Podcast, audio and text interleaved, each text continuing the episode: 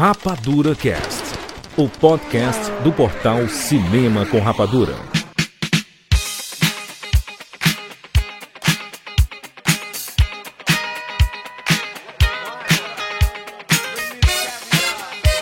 Seja bem-vindo aos Teres Rapadura em todo o Brasil. Está começando mais uma edição do Rapadura Cast.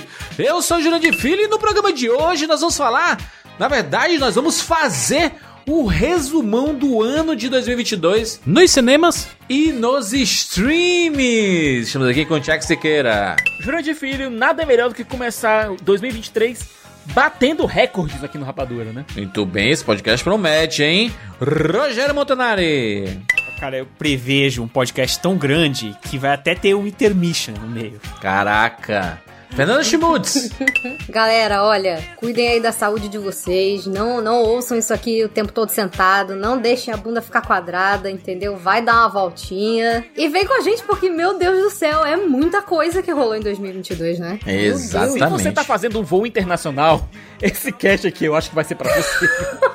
Esse é um cast bom pra você pegar um caderninho, um bloquinho de notas ou no próprio celular aí e ir anotando. Vai anotando os filmes que você não viu, as séries que você não viu, porque a gente vai passar pelo ano inteiro de 2022 dos filmes que chegaram nos cinemas, dos filmes que chegaram nos streams, das séries, dos documentários, dos musicais, de tudo que chegou nos streams. A gente vai comentar nesse podcast. É um resumão mesmo, tá? Não vamos deixar nada de fora. Obviamente que Vamos destacar algumas coisas e outras vão ficar né, de, de lado assim, porque não tem jeito, né? É impossível a gente cobrir tudo, 100% do que chegou nos streams e no- nos cinemas, mas ainda assim prometemos entregar aquele conteúdo daquele jeito. Você já olhou a minutagem aí? Já viu o tamanho do arquivo? Você sabe que a parada tá gigante aqui, mas é porque nós vamos entregar um baita conteúdo. E vamos nessa! Vamos nessa, vamos fazer o nosso tradicional resumão, no caso aqui de 2022, agora aqui no Rapadura Cast. Eu sou o Jay Alves de Fortaleza Eu sou a Shelly Alves. e o nosso filho já já está chegando, que é o Eren. E Sejam bem-vindos ao mundo espetacular do cinema. Uh! Rapadura Cast.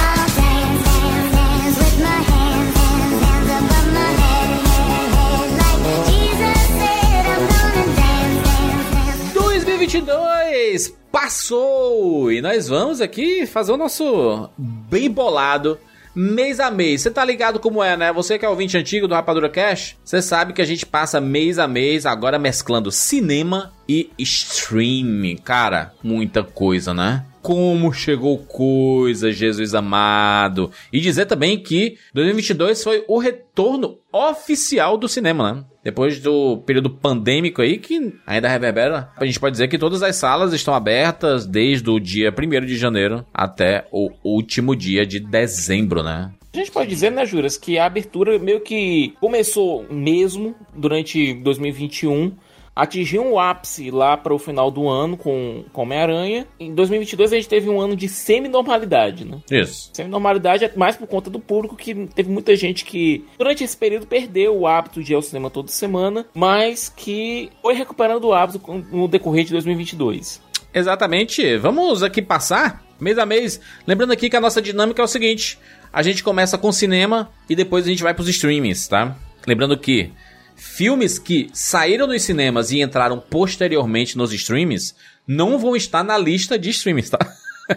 Porque eles já saíram no cinema, né? A gente fala quando sai exclusivamente pra cada mídia, né? No caso, saiu pro cinema, é pro cinema, é um filme de cinema. E o que sai exclusivo pra streaming é filme ou série de streaming, né? Ou documentário e tudo. Sim, e tem uma novidade esse ano que a gente vai falar de algumas séries também.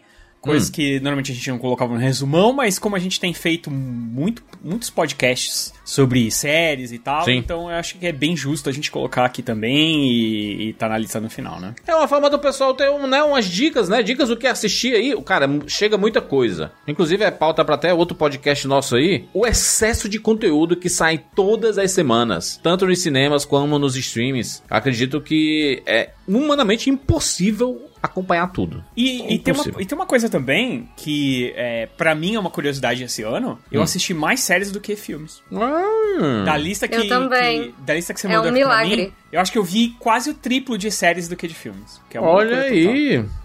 Tudo bem. Uma coisa que me deixou meio triste é, foi perceber quão poucos filmes eu vi no cinema em 2022. Eu Mas, tava tão acostumada a ir quase toda semana. Eu ia, às vezes, mais de uma vez por semana no cinema. E olhando aqui as estreias por mês, eu te- teve mês que eu não vi nada no cinema. Que eu olhei e falei assim, gente, não vi nenhum desses filmes, não. Fê, eu tô bem desse jeito contigo, hein? Tô, tô, tô da mesma forma, assim, vi, vi pouquinho. Assim, acho que a pandemia me fez ir menos ao cinema. É, e também talvez seja. Mais a ver em um- casa mesmo. Talvez seja até um sintoma do que aconteceu, né, nos últimos anos, da gente ter se acostumado mais a ver streaming e saber que, cara, em algum momento esses filmes vão entrar no streaming. E aí você escolhe muito bem o que você quer ver no E a cinema. janela cada vez menor também, né? É, tipo assim, eu, né, a gente, a gente vê fi- filmes menores assim, cara, vou, vou ver de casa de boas, né? Não é porque eu ia ver no cinema. Porque dois meses vai entrar no, no streaming, eu vejo no streaming. Tô bem de boas com isso, né? Eu acho também que dá pra contar nos dedos da- de duas mãos quantas vezes eu fui no cinema esse ano. Cara, não é por nada não, mas eu acho que eu fui o único que mantive o hábito, porque É. muito aqui eu vi no cinema. Tipo, o. Eu tava vendo aqui a lista, os de fevereiro, eu vi todos no cinema. É isso, cara. o Siqueira salvando A média, né?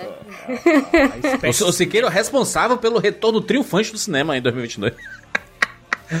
vamos lá, vamos para janeiro!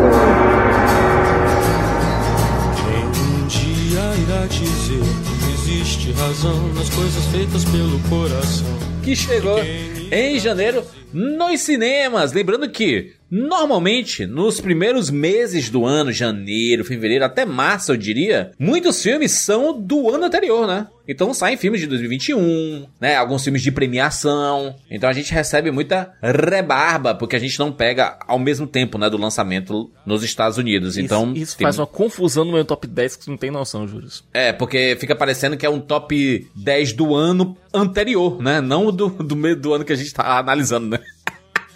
Ai, ai, o que, é que a gente pode destacar aí no, no cinema que chegou? Chegou Eduardo e Mônica, filme aí inspirado, né? Baseado na história de da, da música Eduardo e Mônica do Legião Urbana, né? E Eduardo surpreendentemente muito bom, viu, Juras? Surpreendentemente muito bom. Temos lá Alice Braga, né? Gabriel Leone. Sim. E o, o casal, o casal principal funciona bem, a história flui bem, tem algumas surpresas bem bacanas, é um filme bem, gra bem filmado, Sim. boas escolhas estéticas e boas escolhas narrativas. Pra mim me surpreendeu muito. É o, é, o, é o terceiro filme do universo Legião Urbana, né? que, que vai pros cinemas, né? Primeiro aquele Somos Tão Jovens, né? Que é a história do, do Renato Russo. Temos Faróis Caboclo, né? E aqui Eduardo e Mônica, né? Pra mim o melhor dos três, de longe, viu? Acho que até é um. Esse, o Eduardo e Mônica é um filme, por exemplo, que eu perdi a vontade de assistir quando eu vi o trailer. Ué. Eu já falei isso e eu acho que é uma coisa a ser discutida um dia. É como os trailers de filmes nacionais estão ruins. Os trailers são muito ruins. Entregando e me tirou tudo. totalmente a vontade. Nossa, entrega demais, assim. É tipo a o curta do forte. filme, né? Nossa, é, é muito, muito ruim o trailer. E aí eu perdi a vontade de assistir o filme. Então, eu acho que é um assunto a ser discutido um dia aí. Agora, quem sabe aí com a- o retorno do, do cinema nacional, eles possam melhorar aí os trailers, cara, que tá demais. Nós tivemos também o Kingsman, A Origem, o prequel. Esse filme é muito ruim, hein, gente? Bem ruim. Dolorosamente ruim. E olha, eu gosto da franquia Kingsman. Eu O gosto pior é que da é com a mesma galera. O Matthew Vaughn, né? Tem... tem- Todo Cara, mundo tem um elenco muito bom aqui. Meu Deus Não, do céu, é aquela gente. coisa, é uma prequel que se passa na época da Primeira Guerra Mundial, mas não é bom, gente. Não é bom. Ele, ele tenta mostrar é, uma origem para os Kingsmen, ele tenta dar um background histórico para a organização, não funciona de maneira nenhuma. E tem algumas escolhas que me deixaram realmente meio, meio assim. uh, uh, não é nem por, mas não é nem por conta disso que o filme não funciona, é porque a história é ruim. Ele não sabe qual gênero quer, ele não sabe qual, qual tom quer dar pra história, é horroroso o filme. A gente tem umas rebarbas de animações, né, que saem no final. Na verdade, no, no final de cada ano, sempre sai uma animação que chega no Brasil em janeiro, né? É, assim- é, é assim, é de lei. Normalmente são os filmes de final de novembro. Os filmes que Isso. são da, do feriado lá da semana do Thanksgiving. Porque não é todo mundo que lembra ou sabe disso, mas como lá a- o ano letivo começa em setembro, eles não têm essas férias que a gente tem longas de final de ano. Então, pra eles, o Natal, assim, eles param muito pouco. Eles param uma semana inteira no Thanksgiving. Por isso que muita gente não entende por que certos filmes, principalmente a Disney, tem essa janela de lançamento de final de novembro, que pode parecer estranho pra gente. Ah, por que, que estreou só em novembro e aqui só na, na primeira de semana de janeiro, que geralmente é o que eles costumavam fazer nos últimos anos.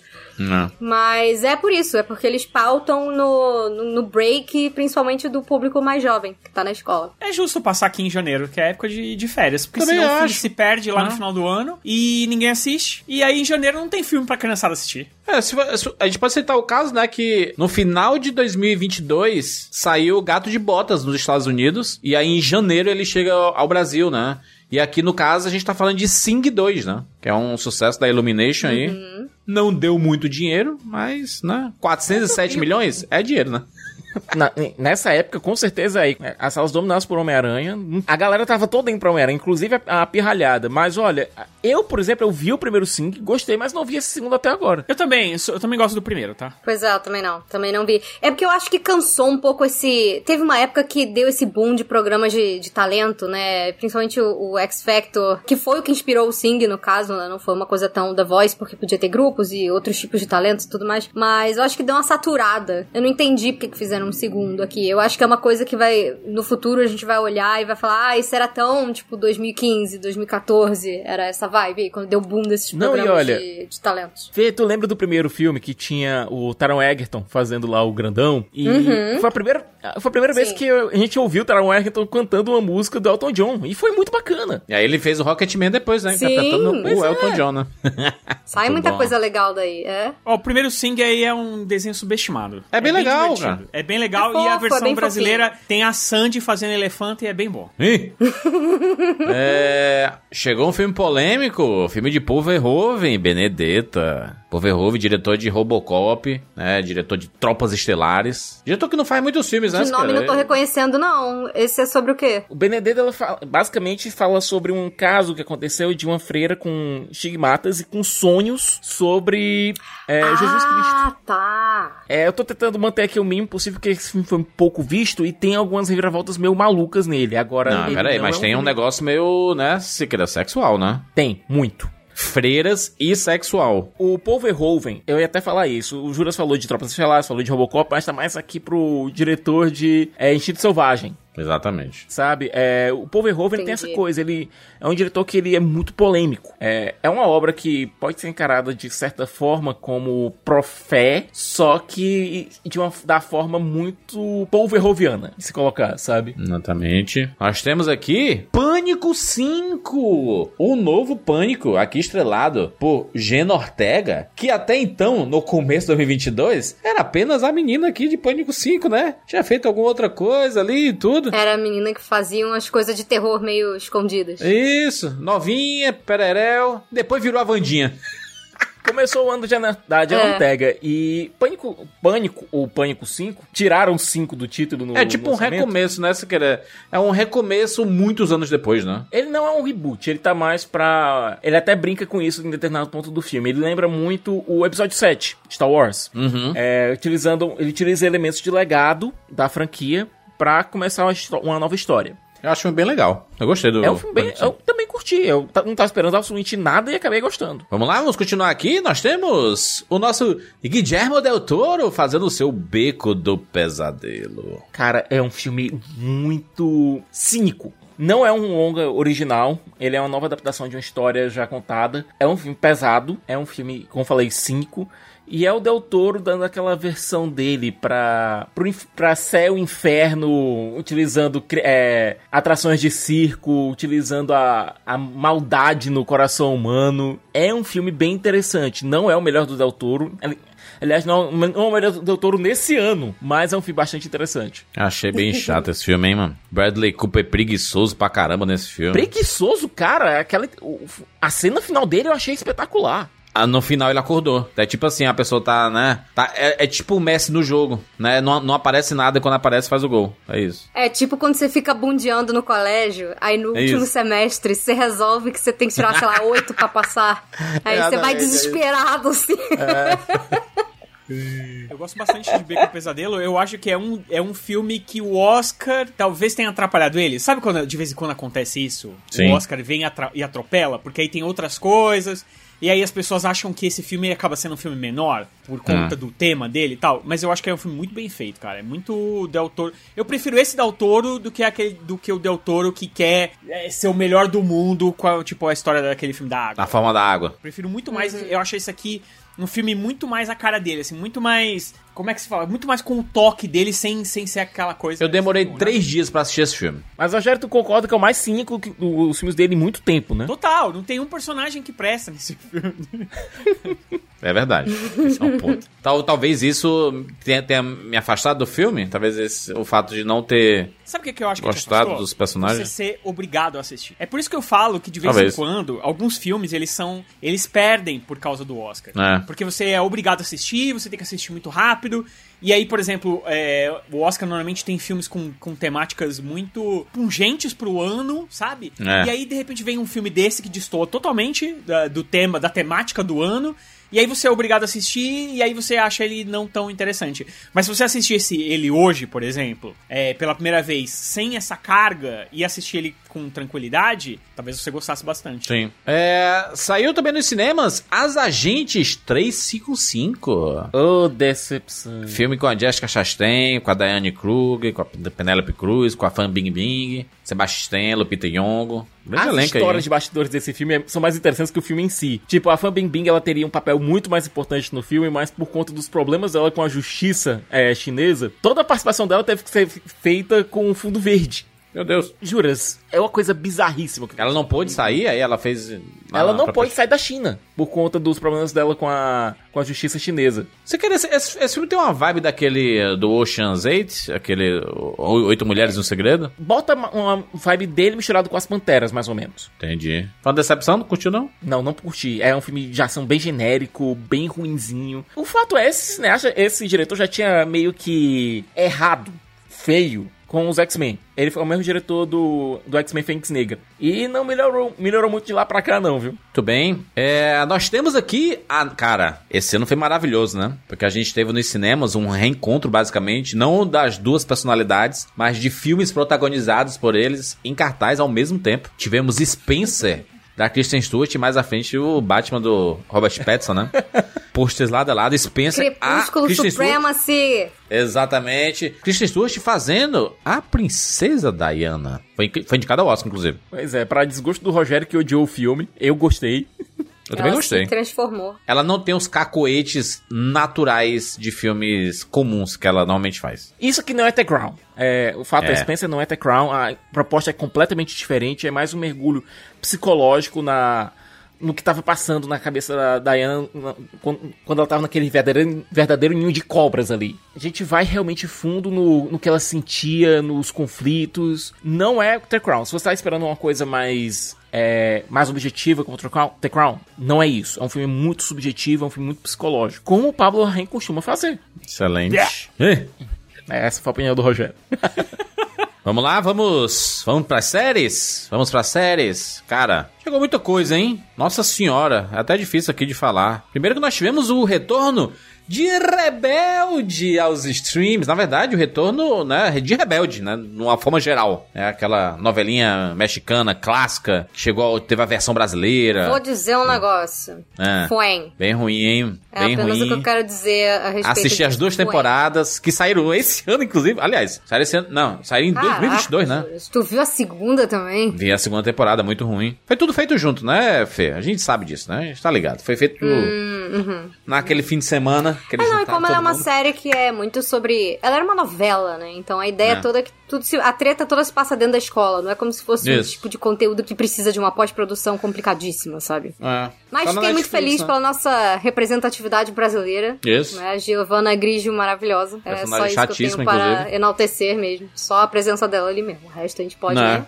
Fingir que não rolou. Ah, a série da Netflix aí, tem- ela faz várias homenagens, né? A, tem personagens, tem pessoas que fizeram um rebelde antigo, participando ali e tudo. Então, pra quem gosta aí, É, a diretora Tá. do colégio né? nessa série era a Celina, que era a melhor amiga da Mia na novela mexicana. Na própria Netflix teve Mãe versus Androides, um filme. Filme da Chloe, Chloe Moretz. Bem ruim o filme, hein? Jesus amado. A Chloe só conseguiu... Chloe Moretz resolveu que era o ano dela fazer sci-fi bizarro, né? Não, não é, É. só, não é o ano, não. Já tem uns três anos já.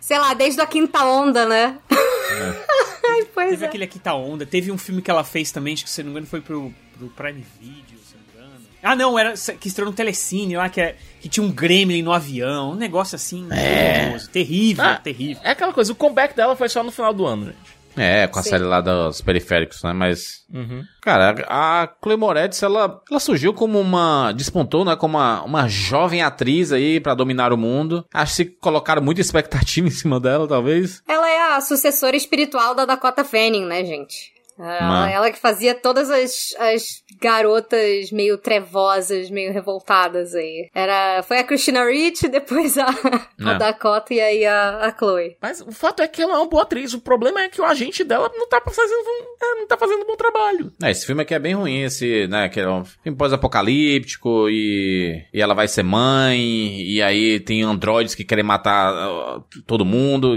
Cara, né? Aquele plot ali que a gente não, não entende muito bem, né? Cara, vou dizer aqui um sucesso da Netflix foi a novela, a nova versão de Café com Aroma de Mulher. Ai, cara, conheço tanta gente que vê essas, essa novela aí, tem tantos episódios. Acho que são o quê? Tu viu alguma coisa no- dessa- Não, não, não, não dessa vi. série aí? Não? Aí é demais também, né? Aí exigiu muito de mim aí. Mas é uma versão aí que o pessoal, né? Conheço várias pessoas que assistiram e gostaram. Essa é a minha opinião sobre, sobre o rolê. Vamos lá, continuando aqui. Querem puxar alguma coisa aí?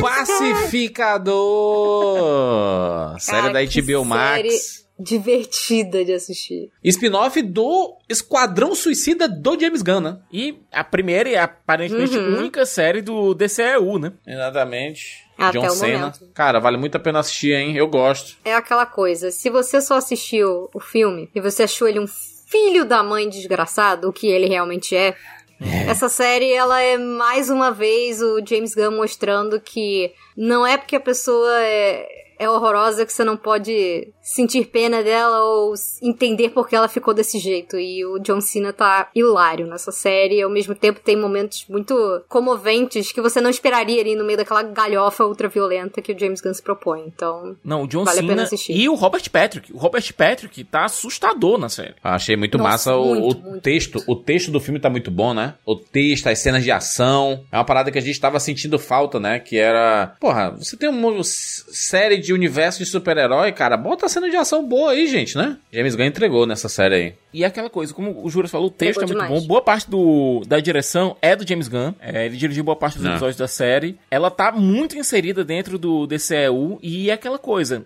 a- logo que a série acabou, ela teve confirmada a segunda temporada, só que por conta da reestruturação no, DC, no universo DC tá- que tá sendo feito pelo próprio James Gunn, talvez essa segunda temporada vá, pro, vá pro saco. Mas é, mas, e mais uma vez, assim, quem, quem acha o, o gosto musical extremamente eclético do James Gunn interessante, essa série aí botou algumas músicas na, na- na minha lista de mais ouvidas do ano, viu? Muito maneiro mesmo. Estreou no Star Plus a última temporada de This Is Us, um dos maiores fenômenos das séries dos últimos anos, eu diria assim, uma série dramática, querida por tanta gente, eu adoro This Is Us. O final é da, cara, né? O, o ele já tem um histórico de fazer as pessoas chorarem, né? Tipo assim, ah, pode assistir Ai, que você certeza você vai chorar. ainda pra ver essa temporada ainda. É muito emocionante, é muito legal. Essa família é absurdamente maravilhosa em todas as épocas, sabe? Porque a gente acompanha épocas diversas da, da, da- família, né? Em momentos diversos também. Ah, essa série é muito linda. E, cara, ele toca de tantos assuntos que é tão fácil da gente se identificar. A última temporada fez. é, boa parte dela foi sobre o Covid também. E como que as pessoas superaram e passaram por esse momento é demais. Sexta temporada encerra a série assim maravilhosamente bem. Uma das melhores séries dos últimos anos aí. Vai, Rogério. Eu quero puxar Euforia, segunda temporada. Uma das melhores séries feitas.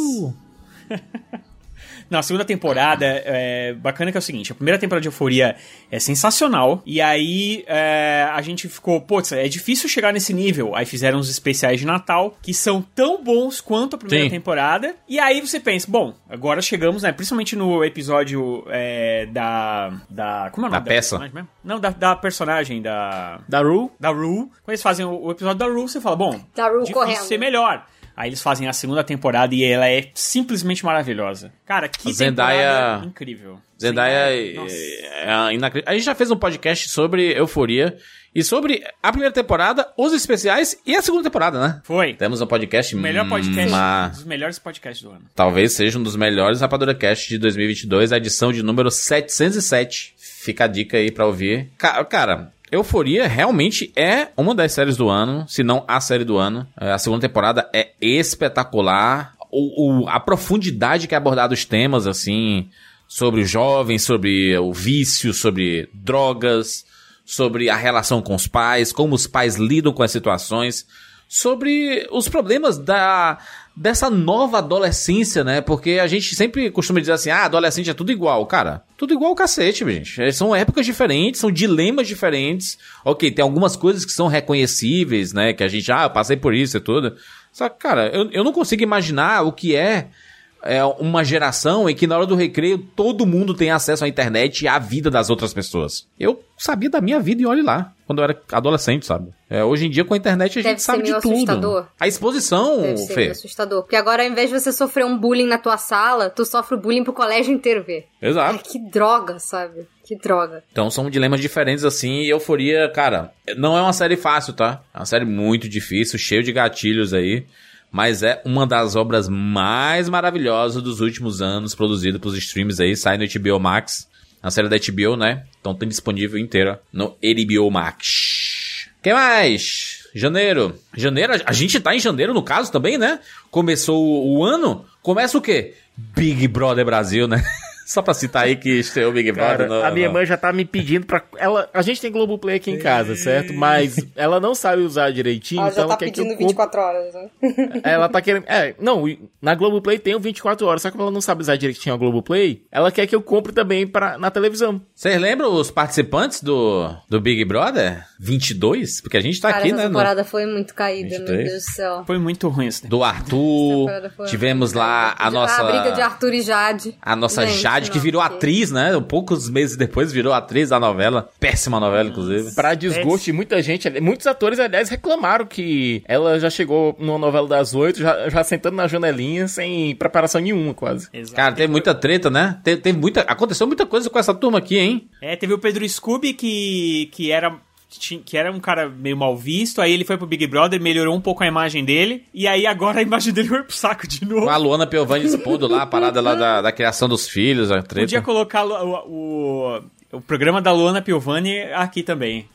Porque é impressionante como ela transformou a vida pessoal deles em uma novela interessantíssima de se assistir. É, e que, que serve de exemplo, né? Porque ela representa muitas mães solteiras, né? E ela é taxada como chata pela falta de responsabilidade do cara, né? Putz grila, né? É, a gente teve o Arthur. O Arthur foi o primeiro campeão do Big Brother que menos sobre aproveitar a parada porque ninguém queria colocar ele em nada, né? É surreal. O homem, ele flopou num grau que eu fiquei assim, gente, não é possível. Não é possível. Ele não, não fechou uma publi. Você via todo mundo da temporada fazendo um monte de anúncio na televisão e tal, não sei o que. E ele fazendo uns, uns publi muito duvidosos. Mas é porque de sorteios ele- de sei lá o que no Instagram, cara. Ele conseguiu quebrar a internet no sentido de que ele criou as máquinas de votação, né? Então, ele era querido por boa parte das pessoas, assim, mas muita dessa dessa dessa votação expressiva eram de robôs, né? E aí foi uma polêmica nisso tudo e não deu bom, né? Tanto que no próprio ano que eles né, a gente ouviu tanto sobre as 17 traições dele com a ex-esposa dele, né, a Maíra, que era ex-Big Brother também, e tanto que eles acabaram separando também, né, 2022, né, então, tre Pela muitas tretas. vez, né? Muitas tretas Big Brother, mas não dá pra dizer que, né, que não, não ocupou os, né, as redes sociais e os comentários por pelo menos uns quatro meses aí, né, o pessoal falava bastante de Big Brother, então vale a pena o Espero que o elenco desse ano seja mais legal. Exatamente. Temos aqui o que o Rogério diz que é o novo Breaking Bad, que já acabou no caso também, né? Ozark, da Netflix aí.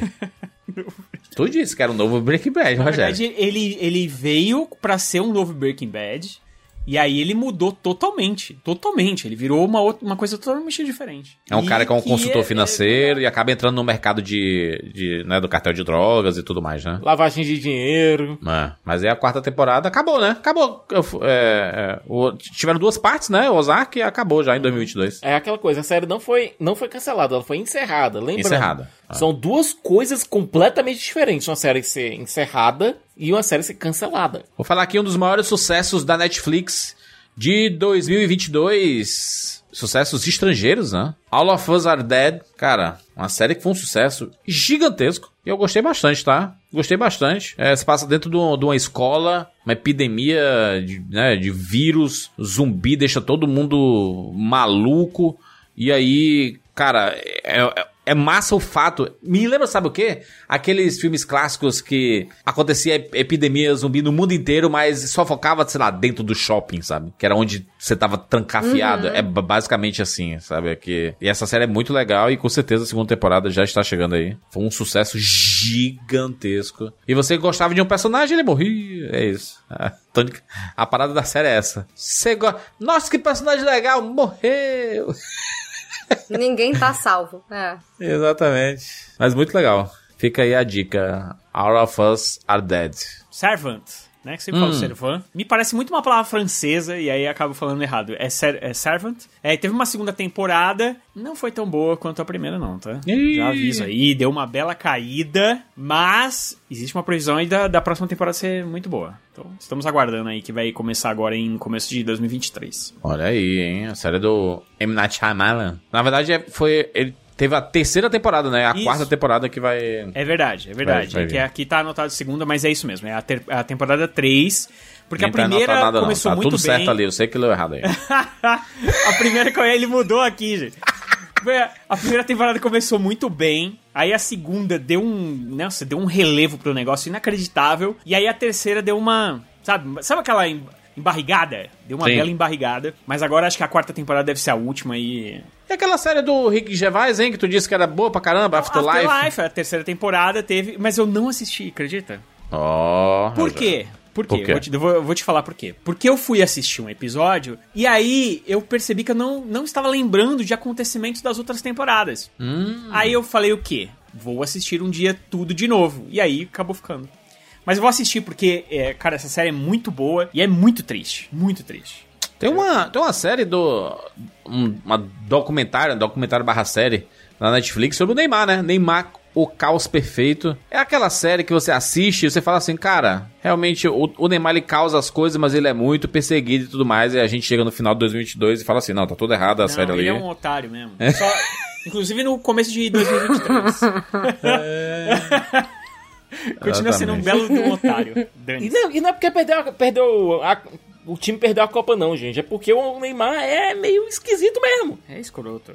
Lamentável. Vocês não pode falar nada bem, né? Não, é, mas é, é, de fato é. Mas é aqui uma série que foi muito falada na Netflix, chamada Arquivo 81. Uma série de mistério, né? Um arquivista é encontrado para restaurar fitas de vídeo muito importantes que foram danificadas por fogo. Ele- Ele recupera o material aos poucos e percebe que há um mistério perturbador envolvendo a autora dos vídeos. Só completando a informação, Arquivo 81 foi cancelado, tá? Pela Netflix. Que lamentável, que tristeza. Em março. E jura, só lembrando também, a gente teve também a tragédia de Macbeth, é, filme do Joel Cohen, estrelado por ninguém menos que Denzel Washington e Francis McDormand, e gran- imenso elenco Filme do, É. da Apple TV Plus, né? da Apple TV Plus, recontando de uma forma muito interessante do, do ponto de vista visual e narrativo é, a peça clássica de Shakespeare. Bonito demais. Vamos lá? Série e filme de janeiro, na opinião de vocês. Uma série e um filme. Destaque do mês, Posso começar? por favor. E olha, eu diria Beco do Pesadelo como filme. Tá. E diria Euforia, segunda temporada como série. Por favor. Eu vou dar destaque aqui para Euforia, série da HBO Max. E vou dar destaque para. Eu vou dar destaque para duas séries, tá? Mentira, não, não posso não, que não é essa a regra não. Roubar, vai roubar já. Já vai roubar. É.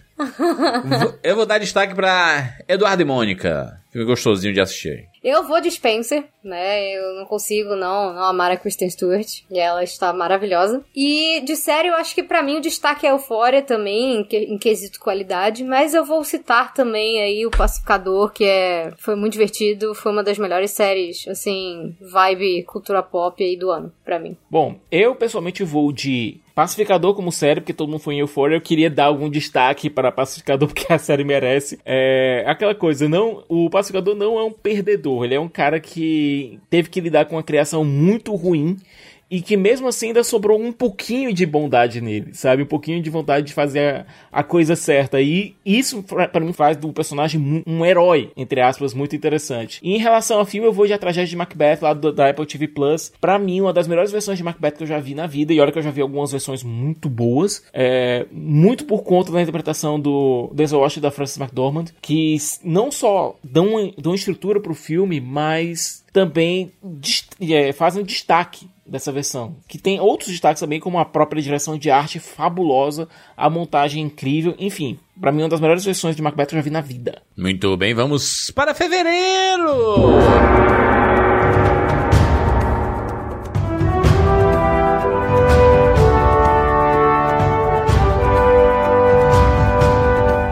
Fevereiro chegou aos cinemas a adaptação de Uncharted, famoso game da Sony e PlayStation, chegando aos cinemas com Tom Holland fazendo o nosso Nathan Drake. Uma prequel dos jogos, né, na verdade. É, contando início da relação do, do, Nathan, do Nathan Drake e do Sully. A ideia é interessante. A ideia do filme é mais expandir o universo do que mostrar os eventos que foram já mostrados nos jogos. Você tem algumas homenagens bacanas ao- aos próprios jogos, mas eu acho que a ideia é mais expandir do que simplesmente retratar em live action o que já tinha sido mostrado nos jogos. Tem uma opinião bem maluca sobre esse filme, que é o seguinte, eu esperava nada, porque assim, eu não sou um fã dos jogos é, de Uncharted, porque eu tenho uma sensação de que eles, você mais assiste as coisas, acho que com exceção do 4, que talvez você pegue um pouco mais controle, mas acho que você mais assiste as cenas de ação que o jogo quer te mostrar do que realmente participa delas. E o resto do tempo você tá basicamente trocando tiro e se, e- e se escondendo. Ou pulando em telhado. E aí, quando. eu- Sério, Também conhecido como sinceramente- jogar, né? ah, então, mas assim. É, mas eu- eu acho- parkour. bom, é uma, é uma opinião minha, porque obviamente o jogo é extremamente conceituado. Mas é uma parada minha, eu, eu não consigo, não é um jogo pra mim. Aí eu achei que o jogo, que o filme não, eu não fosse curtir. E aí quando eu assisti, eu demorei pra assistir. E quando eu assisti, eu gostei bastante. Cara, eu acho que o, o Tom Holland, ele tem carisma, aquele moleque, sabe? Ele consegue. Eu consigo assistir aquele filme e tirar o Homem-Aranha da cabeça. O que é muito louco, né? Porque Sim. Sabe, o moleque realmente ele, ele consegue emprestar carisma pros personagens dele sem ficar se repetindo. Não, e quem, e, quem, e quem tá acostumado com os jogos, né? O Nathan do, dos jogos já, é já tem todo o molejo, né? Já tem toda, toda a parada. E aqui ele tá no começo, né? Ele tá aprendendo o rolê, né? E é legal, ele consegue fazer umas piadas e. Charming Rogue, não é mesmo?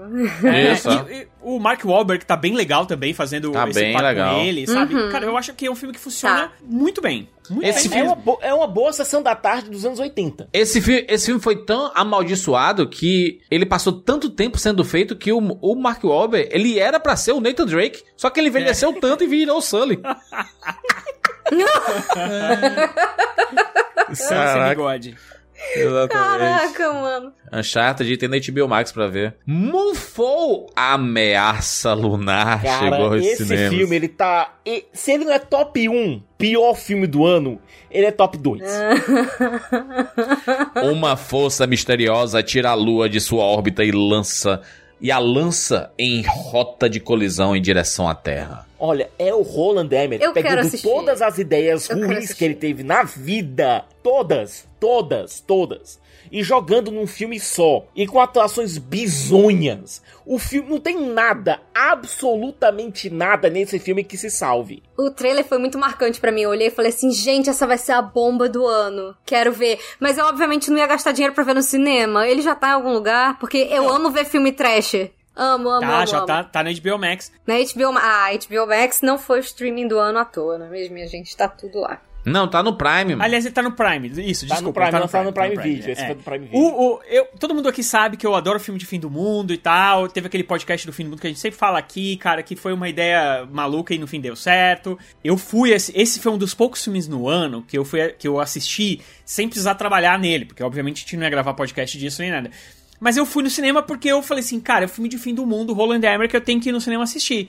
Até os filmes ruins, tipo 2012, é basicamente o filme que eu assisto todo ano. Mesmo sendo ruim, porque eu me divirto assistindo aquilo. Caraca. Moonfall é impossível de se divertir. Eu quase levantei no cinema várias vezes pra ir embora, cara. O Roland Emmerich, ele, ele tem. Ele já. Ele sabe o tipo de filme que ele produz, né? O cara. É Diretor de Independence Day, né? O dia depois de amanhã. Aquele 10 mil AC.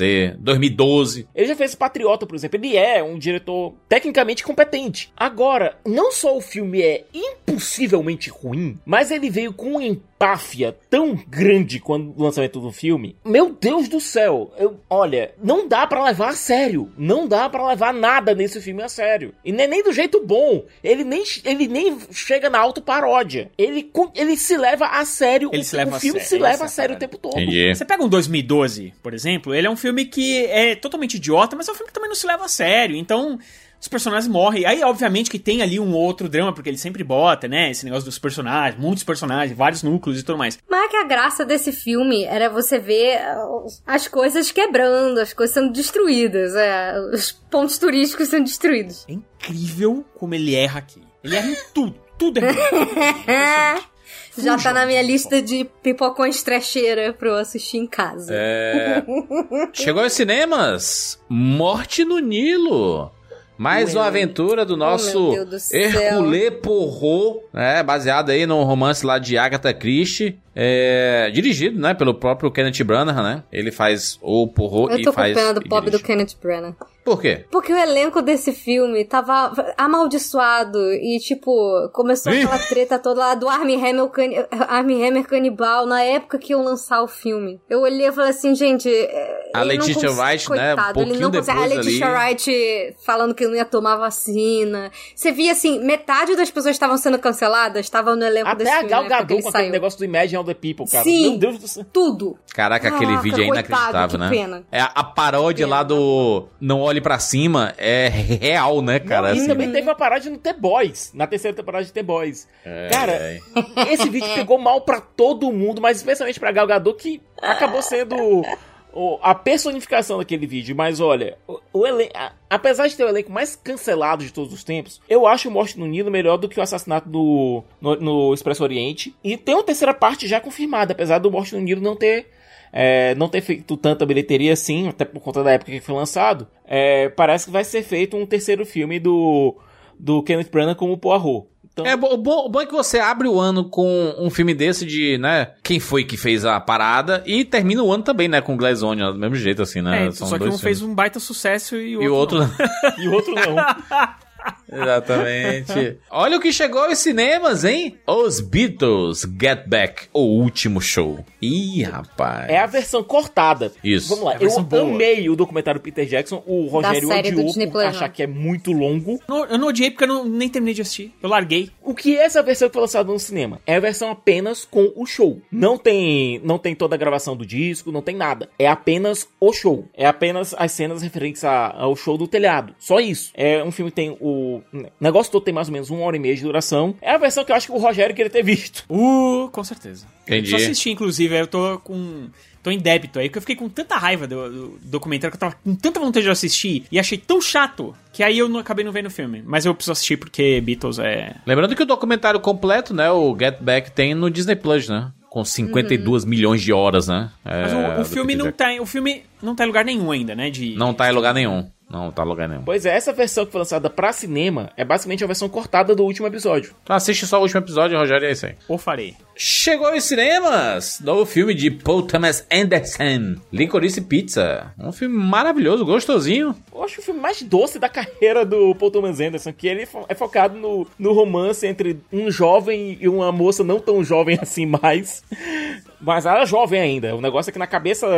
O cara é mais jovem do que ela. O que eu tomei o susto foi com o filho do Philip Seymour Hoffman, que é na atuação e no rosto e no porte, é o pai todo. Caraca, é muito parecido mesmo, né? né? Cooper Hoffman. Garotinho de 19 anos aí. Na época que fez o filme lá, era um pouquinho mais novo, né? Tinha uns 17, eu acho. Quase 16 pra 17, assim. Tanto é que eles tiveram. Ele, tinha mais ou menos 17. Eu acho que teve uma história, uma anedota que é contada, que não sei se é verdade, que eles tiveram que segurar o be- a cena do beijo entre ele e a Alana Haim pra depois do aniversário de 18 anos dele. O, o Licorice Pizza, eu acho que é um outro filme desse Oscar que acho que sofreu um pouco, porque também era um filme que tem um, um tema muito mais leve. Cara, esse filme é muito gostoso de assistir. Pra mim é um dos meus favoritos, acho que é o meu, meu favorito Mas do Oscar, olha, o inclusive. destaque, pra- o destaque, Rogério, é, é- é o Bradley Cooper como John Peter. Meu Deus do céu, o Bradley Cooper tá loucaço. E Loucaço. é, e é totalmente contrário do que ele fez do filme de janeiro, né? Pois é, não, É e outra coisa, o John diferente. Peters é uma figura real. Ele é um produtor de Hollywood real. O próprio John Peters disse, olha, ele deu ok pra versão dele que tá no cinema, que é incrível. Ele deu ok pra aquilo ali, mostrando ele como um cara completamente surtado e egocêntrico e maluco, que e quebrando vidro de carro em posto de gasolina e tudo. E ele disse que sim, eu teria, eu teria realmente dado em cima da menina lá. Tudo ali, teria, tu- tudo ali teria feito. Ele é um maluco É. que queria fazer o filme do Superman lá com aquela aranha gigante lá naquela versão que ia ser escrita pelo pelo Ah, Kevin Smith, sim. dirigida pelo é, Tim Burton e estrelada pelo Nicolas Cage. Muito bom. E, que, e queria porque queria a aranha gigante. Só pra pontuar aí, tá? A gente falou de, de Morte no, no Nilo, você pode assistir lá no Star Plus. E o Licorice Pizza está no Prime Video, tá? Pra você assistir. Aí, de buenas. Vamos para os streams? Muita coisa chegou aos streams. Vou começar aqui com uma das séries do ano, Ruptura. Chegou ao Apple TV Plus, ninguém falava nada, ninguém comentou nada. E aí, pra uma mim, pessoa a viu série do ano. uma outra pessoa viu. E aí, quando viu, os sites, né, um fazia um review. Meu Deus, que série é essa que ninguém sabe? O boca a Meu boca. Deus, é o Ben Stiller que faz? Como assim? Caraca, ele dirige? Como assim? O que tá acontecendo nessa série? Quando viu, bum! Todo mundo falando sobre ruptura, né? Lembrando que o Ben Stiller ele tem uma carreira bem conceituada como diretor, Sim. muito séria a carreira dele como diretor. É muito Diretor de A Vida Secreta de Walter Mitty, né? O ma- maior filme da carreira dele é esse. Uhum. O filme, Zulander. da vida, o filme da vida do Jurandir. É, ele tem realmente uma boa carreira como diretor e ele abraçou muito o conceito dessa série. Cara, foi uma das ficções científicas do ano. O Ruptura é como se, é, se- como, é como se tivesse saído uma ideia de dentro de um Black Mirror e fizeram uma série. É porque assim, é, o que, que a gente chama hoje de isso é muito Black Mirror? São as histórias de ficção científica que já existiam em Além da Imaginação Sim. e tal, essas coisas. É que Black Mirror ficou. Como é uma série moderna sobre assuntos modernos, né? Ficção científica é, com o mundo. fazendo. Não, e principalmente com, com, o mundo atual, questão de tecnologia, né? Isso. Talvez tecnologia, seja por principalmente isso. isso, é. Você consegue. Aí hoje em dia tudo virou Black Mirror. É, mas se Black Mirror não voltar, inclusive, Rogério, pra uma nova temporada, esse, isso vai se perder, viu? Porque tem um tempo que não tem mais Black Mirror, né? É. Sem dúvida, mas, eu inclu- mas aí você tem Sim. várias outras coisas que estão fazendo aí ficção científica e a gente fica. Isso é muito Black, Black Mirror. Ruptura Exato. é uma série que a gente falou muito aqui no Rapadura na época do giro dos streamings. Sim. Todas as semanas a gente falava e ninguém tinha assistido, inclusive da turma que fazia o giro dos streamings. A gente Exato. falava da série. Ah, que assunto interessante, mas nunca tinha assistido. Até que realmente começou esse boca a boca e graças a Deus eu fui assistir quando já tinham saído todos os episódios.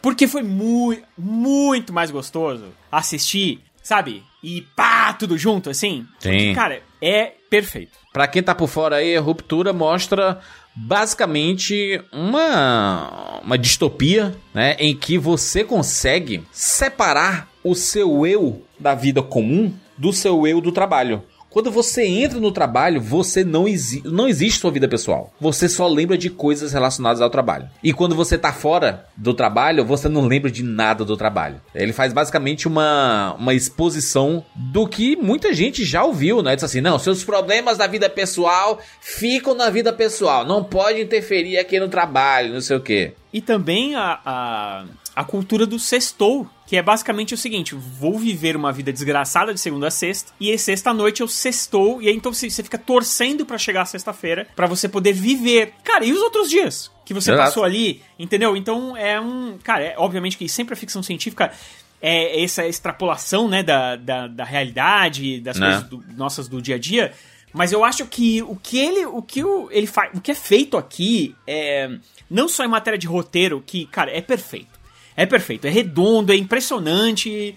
É, eu acho que o que mais chama atenção aqui são os personagens, são as atuações. Você realmente compra aquilo tudo e, e você torce por aquelas pessoas, sabe? Mesmo sabendo que nem sempre elas são boas, de verdade, sabe qual é?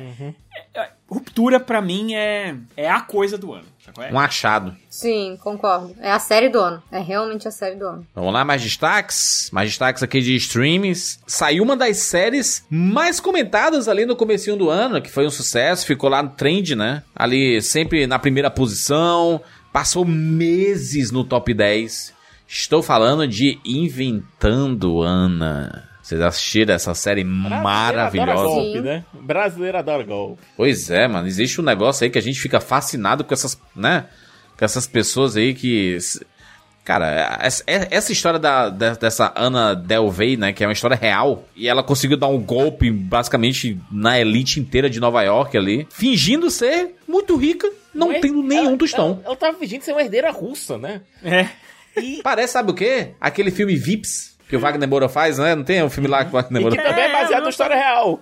Exato. Basta você acreditar em você mesmo e as pessoas Confiança, vão começar né? a acreditar em você, é, passa uma confiança, inventa altas lorotas. É engraçado porque tem um paralelo agora de, de, um, de um político norte-americano que na verdade é, é filho de brasileiros, que eles estão descobrindo agora que toda a história que o cara contou é, na campanha política dele agora, né? Ele foi eleito deputado nos Estados Unidos. Toda a campanha dele foi baseada em mentiras. E assim, todo mundo acreditou e elegeu o cara. É. E a- agora a imprensa tá pesquisando e descobrindo que, cara, ele falou que fez uma faculdade e não fez. Ele falou que a família dele veio da, da Polônia, Segunda Guerra Mundial, não veio. Entendeu? Então tem. Ele é falou que era louco, judeu, cara. não era.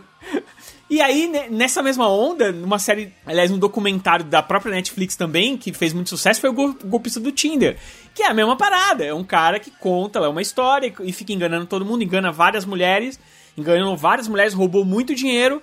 E pior, né? Ele ficou famoso depois que o do- documentário saiu na mídia, né? Depois que ele foi Sim. lançado. É aquela cara- máxima do Stop making stupid people famous, né? Exato. No caso, ele nem foi estúpido, ele foi muito inteligente. Ele passou a perna numa galera, assim. Mas aí é que é a parada, né? Stop making evil people famous também se aplica aqui no caso. Cara, tem. As duas atrizes estão excelentes ali. A, a, a Julia Garner, né? Que é uma das cotadas pra fazer a Madonna na, bio, na cinebiografia da Madonna aí. E a Anna Chlumsky, cara, que é a nossa Veida de Meu Primeiro Amor, né? Aqui fazendo uma personagem jornalista. Excelente série. Excelente série. Bem, bem viciante. Inspirado em fatos reais, né? Exatamente. Então eu acho que isso. Eu, eu não sei, eu tive essa sensação, que assim, quando eu tava assistindo, que o fato de ter sido baseado num troço que realmente aconteceu, eu fiquei fascinada. Assim, se fosse só, ah, é, então, a menina que deu um golpe e tal, mas eu fiquei assim, não, ela realmente fez isso na vida real. Como? A- em- É. Com base em quê? Como que ela enganou tanta gente por tanto tempo, sabe? É porque tem uns roteiros da vida real que são muito mais interessantes do que os roteiros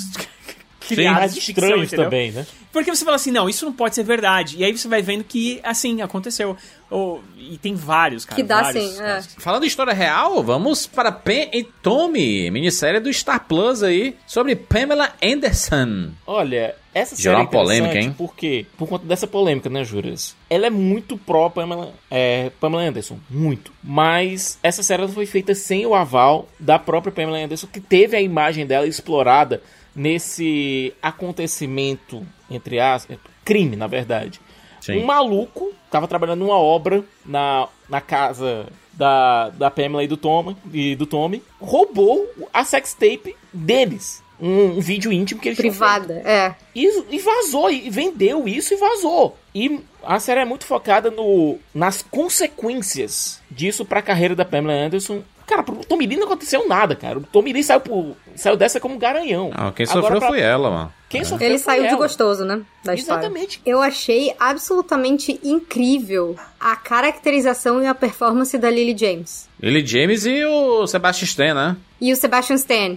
Os dois mandaram muito bem. Foi o que me manteve, assim, assistindo os Mas episódios. no caso da achei... Lily James, ela tá irreconhecível. Montaram a Pamela Anderson nela. Uhum, Ela tá cheia de prótese, maquiagem, é. Agora, a grande polêmica é: é mais uma exposição da vida da Pamela Anderson, da qual ela não teve nenhum controle. Assim, a gente sabe que biografias não autorizadas elas acontecem, mas no caso a gente tá falando de um evento que lidou justamente com uma exposição não autorizada da imagem da Pamela. Eu acho que teria sido de bom tom dos produtores da série terem procurado a Pamela Anderson pra ter receber pelo menos um ok, sabe? A série é muito a favor dela. A série mostra o lado dela da situação.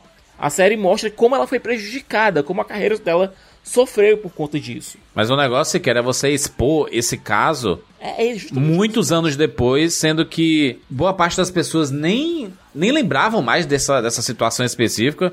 E ela, né, torcia por isso, né? Pra que as pessoas realmente esquecessem e ela pudesse seguir a vida dela. o direito ao esquecimento que hoje em dia, com a internet, não, não existe mais isso. É muito, muito complicado a gente conseguir alcançar essa, essa questão do esquecimento. Mas, por mais que a série seja a favor dela, que seja bem produzida, bem atuada, a grande polêmica é a Pamela Anderson deveria ter sido consultada e ter uma participação ativa na produção da série. Se essa série fosse feita. Não. Eu digo que eu sou uma voz a favor de retratações da vida real. Porque eu acho que a vida real, cara, tá lá, entendeu? Inclusive nos Estados Unidos é, é permitido, tá? Sem, sem autorização da- das pessoas, inclusive. Eu fui assistir, eu assisti o primeiro episódio e me incomodou muito, assim. Não, Muito até porque o primeiro episódio é o Will que é mais focado no personagem de Seth Rogen, que é o, o maluco que vaza o vídeo. É, eu aí eu, Um eu falei, desgraçado. tá bom, não. Show, eu não vou. Não quero assistir mais. E aí eu larguei e tal. Porque eu realmente senti um incômodo, mas eu não acho errado fazer, tá? Então. É óbvio, cara, se a, se a, a moça tá aí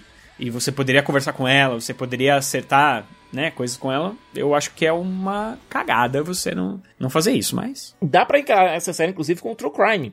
Porque o que aconteceu foi de fato. um É, crime. mas é um true crime, né? É. É de fato um crime. É que você pensa true crime, você já pensa em assassinato, você já pensa em, né? Ninguém considera violência, violência sexual nesse sentido de você expor alguém sem o consentimento uma coisa tão pesada assim, sabe? Hoje É, em dia acho que tá sabe- tendo mais conscientização sobre isso, mas é muito triste porque você vê que esse tipo de coisa, principalmente quer dizer, no caso só pra mulher, né? Você estraga a vida da mulher. As pessoas, é, eu acho que as pessoas ainda fingem que elas são muito descoladas e tudo mais, mas são as primeiras a apontar o dedo e Deus me livre uma mulher viver a sexualidade dela bem resolvida, sabe? É, sabe o que me incomodou mais? Foi exatamente um tom de comédia da série. É um crime, como o Siqueira falou. É um crime. Vazaram um vídeo íntimo da moça e ela é julgada até hoje por conta disso. Pra mim, o que mais me incomodou foi isso. Assim, o primeiro, pelo, pelo menos o primeiro episódio, ele tem um tom de comédia muito grande. Como se aquilo não fosse um crime, entendeu? É, nas partes da Pamela eu senti que eles estavam dando pelo menos, sabe? Eles não estavam pondo isso com um tom de comédia. O momento em que realmente vazou, que você via ela no set do Baywatch, e ela sai, e ela vê que tá todo mundo vendo, ela vê que tá todo mundo falando, e você olha, tipo, o desespero na cara dela. O quanto isso afeta a vida dela. Você vendo os momentos dela reclusa depois, e como o Tommy não entende, não entendeu, e nunca vai entender o que é isso. Homem nenhum nunca vai entender o que é isso. Esse é um dos piores pesadelos que pode acontecer na vida de uma mulher. Assim, porque você fica marcada pra sempre. E eu acho que é justamente esse contraste, né, Fê, que faz a série funcionar. A gente vê sempre o ponto de vista do Tommy de uma forma muito mais bem-humorada, inclusive nas conversas dele com o membro dele, né? Ai, gente, isso daí veio da biografia dele que ele escreveu. Eu, eu olha, esse foi um dos momentos que eu fiquei mais assim, de cara no chão do ano. É. Eu olhei e falei assim, ih! Fizeram mesmo isso. E botaram, Caraca. fizeram ali um, um animatrônico. A, a cena é muito doida. A série é muito estranha, é muito doida. Vamos falar sobre The Walking Dead, que chegou na sua derradeira temporada, sua décima primeira temporada. Série disponível inteira, completa no Star Plus. Acabou The Walking Dead, né? A série principal, pelo menos, né? As ramificações sempre estarão aí. É, desculpa É. estar adiantando isso, porque essa décima primeira temporada ela foi dividida em duas. E a segunda parte só acabou agora, há uns três meses atrás. Não, mas tá tudo junto aqui, né? The Não, Walking tá tudo Dead junto 2022. Eu sei, eu sei. Você assistiu uma série por 11 temporadas. A série se dá como, entre aspas aqui, encerrada. E os principais arcos narrativos da série não se, não se encerrarem nela mesma. Vamos ser sinceros, né? A série não acabou, ela se ramificou. Porque você vai ter uma série do Daryl, você vai ter uma série do Rick e da Michonne, você vai ter uma série do Negan com a Meg. O que você fez foi ramificar a série. Dividiu em três, né? É. Mas o certo é que a série principal acabou. É, eu achei, novamente, eu achei um desrespeito. Não tô falando da, da, da questão da qualidade da temporada. Tô falando da questão de que você disse aqui, não, vai ser o final The Walking Dead, é o final de uma era e tal. Não, não é. A série não se encerrou. Você só fez acabar uma temporada e começar três temporadas diferentes. Mas você Pra queira, encerrar os arcos narrativos que você disse que iriam ser encerrados com a série. Você, assim como eu que assistiu The Walking Dead por muitos anos aí, a fio e tudo mais, cara, The Walking Dead é uma série que não existe essa, essa parada de, ai, vai dar certo, vai surgir uma cura e vai todo mundo resolver. O mundo já foi pro caralho, né? Não tem volta, né? É, é o... Ou, a- ou acaba a série todo mundo morrendo, ou, né, trancado em algum lugar que mundo se no- adaptando finalmente vai acabar todo mundo morrendo também. Não, a questão é como vai ser esse mundo novo, como vai ser lidar, como o próprio Rick disse durante a série, nós somos os, os, os mortos que andam, nós somos The Walking Dead, nós somos os mortos-vivos. A questão é como esse mundo vai se readaptar nesse, nesse pós-apocalipse. Você vai enfrentando desafio após desafio após desafio, vai ficando cansativo, e vai ficando repetitivo, que é pior. E aí eles lançam outra série, que é a mesma coisa. Aí eles lançam, lançam outra série, que é a Eles mesma lançam coisa. Fear The Walking Dead, lançaram outra série de O novo e Fear, agora... é, o Fear é uma que eu comecei a assistir porque eu tava embalado na época do, do Walking Dead. Aí eu falei, opa, vou assistir Fear e tal. Aí fui assistir é a mesma coisa. É a mesma coisa, só que com personagens piores ainda. Aí, aí saiu agora o de adolescente, né? Que foi um fracasso também, Beyond. Cara, chega, né? Não, e agora você É. pega a série principal, diz que acabou, mas na verdade divide ela em três. Muito bem, saiu da Netflix. Um dos sucessos aí que alertou, virou roda de discussão. O golpista do Tinder. Isso fez com que muita gente não usasse mais o Tinder, inclusive. É co- como se não, não, as pessoas não- já, já não soubessem dos riscos, né? o golpista do Tinder, documentário mostrando aquele cara que, né, se passou pelo por um, um magnata do, do, do ramo lá dos diamantes e tudo mais, não sei o que. Na verdade, só né, tava extorquindo o dinheiro das mulheres que ele saía, né? Não, o pior é que a gente de vez em quando escuta falar que alguma pobre senhora, alguma pobre vítima, homem ou mulher às vezes, é, achava que tava tendo um web namoro com uma celebridade e que na verdade sofreu um, um prejuízo danado. Teve uma, teve uma cidadã que tava achando que tava, tava namorando com o Johnny Depp Ó. e, teve- e vendeu casa pra dar dinheiro pra ele. Eu achei Negócio engraçado isso. A pessoa achar que o Johnny Depp tá dando trela pra ela na internet. é aqueles episódios do Catfish que você fala, mano, não é possível. Caraca, é muito catfish isso aí, né? Ah, o golpista do Tinder é totalmente Cara. catfish. É... Catfish é uma série. Eu lembro, inclusive, que na época. filme. Na época eu fui, eu fui uma das pessoas que tweetou assim que o golpista do Tinder ele ia se dar muito mal comigo, porque eu não tenho dinheiro. É simplesmente isso. Ele ia perder o tempo dele, pois eu não tenho dinheiro. Tenho nada em meu nome. Então é isso. O Catfish tem tem um filme, mas tem uma série também da, da Sim, tem uma que é série bem que tem também. um milhão de temporadas já, né? Tá, tá, que inclusive tá no Paramount Plus lá. Tem Ah. várias temporadas lá, é bem legal. Ah, saiu uma série de ação, Reacher, e foi um baita sucesso esse ano no Prime Video, hein? Olha, é uma nova adaptação da, dos livros do Jack Reacher, né? É, que foram adaptados para o cinema com o Tom Cruise. Tom em- Cruise. Tiveram dois filmes. Ah. E o bizarro é, nos livros, o Jack Reacher, ele é descrito como um cara grandalhão, fortão. E, tipo, não combina Assim nada como a série, né? Assim como a é, série. Como na série que chamaram o, o Alan Hitchson, eu acho, pra fazer o personagem. Isso. Que é um cara que já fez o, fez o Aquaman em Smallville, fez o Rafael no, na Tartarugas Ninja lá do Michael Bay, é, fez o, o Rapina na série dos Titãs, bate na madeira três vezes. É, e é Hum. um cara grandalhão, um cara que realmente tem o porte parecido com o do, do Jack Reacher descrito nos livros. O do, do cinema, o Tom Cruise não lembra nada fisicamente o personagem. Inclusive, o mistério no primeiro, no primeiro filme acaba sendo prejudicado por conta disso, por conta do, do Tom Cruise não ser o grandalhão fortão que é retratado nos livros. É uma versão mais, portanto, mais fiel, certo? E acabou atraindo muita gente, porque pessoal gosta, o, o público do Prime Video gosta dessa série de ação. Exatamente. Vamos falar aqui de um filme que chegou à Netflix. O Massacre da Serra Elétrica, o retorno de Leatherface. Esse filme veio no. Tristeza, viu, mano? Esse filme é o seguinte, ele, ele veio naquele embalo dos. de- dessas repaginações, né? Desse, Do Halloween. É, né, Não, É. só, é, não só do Halloween, mas de outras franquias também, de trazer os personagens clássicos pra uma coisa. O Pânico mesmo fez isso também, né? Você Sim. acabou de falar, que é tipo o episódio 7 de Star Wars. É, é mais ou menos isso que vem sendo feito no Mas deu Halloween. certo, né? E aí tentaram fazer isso aqui no, no Massacre da Serra Elétrica, porém, todavia, contanto, o filme é tão ruim que aí os caras não tiveram coragem de lançar no cinema e a Netflix comprou. A gente sabe que normalmente esses filmes que são cotados pro cinema e a Netflix acaba comprando, que não são uma produção da Netflix real, normalmente a gente sabe o que acontece. E esse aqui é um filme, cara, até pra quem gosta da maior trecheira, é muito difícil de você conseguir gostar desse filme. Porque assim, é um bando de personagens idiotas que você quer que o Letterface passe a, a serra elétrica no meio de- deles o mais rápido possível. Eu já disse algumas vezes, coloquem todos esses clássicos slashers nas mãos do Jason Blum, da Blumhouse. Ele vai fazer filmes com 10 milhões e aí vai ser uma trecheira inacreditável e capaz de ser melhor do que tudo que foi feito aí nos últimos anos. Coloca Massacre da Serra Elétrica, coloca Jason, coloca A Hora do Pesadelo, coloca Halloween, coloca tudo, tudo na mão desse Espera um pouco, deixa ele chegar mais pra frente, Jus, que eu vou comentar mais sobre, sobre slashers. Nesse, principal- nesse filme, ele, ele tem uma participação especial, surpresa. Eu não vou falar quem é também, porque vai que alguém assista esse negócio. Que era pra ser a cachapante. Mas é só ridículo mesmo. Né? sabe, sabe quando é, existe uma preparação pra esse personagem e aí quando ele vem é a coisa mais ridícula possível. É tipo você urinar em cima do filme original, assim. É, é muito triste, cara. Não, e lembrando, uma das graças do filme original é que ele é basicamente um filme marginal. É um É, filme feito maravilhoso. com Eu amo, hein? pouquíssimo dinheiro.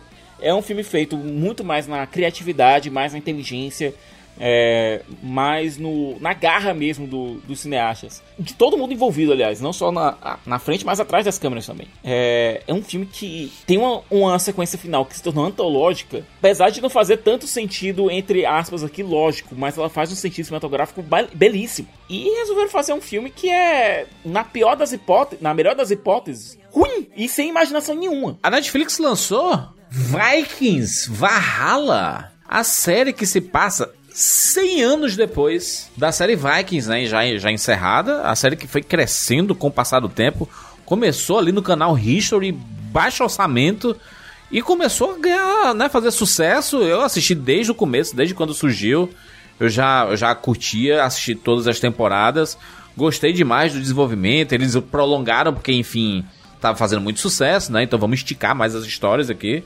E, cara, as batalhas zonas brutais e tudo. E aí fizeram o Vikings Valhalla, uma série bem interessante, bem gostosinha de assistir. Pra quem gosta do universo de Vikings, né? Não precisa, aliás, inclusive não precisa você ter assistido as séries anteriores pra assistir essa nova série, tá? Afinal, se passa 100 anos depois.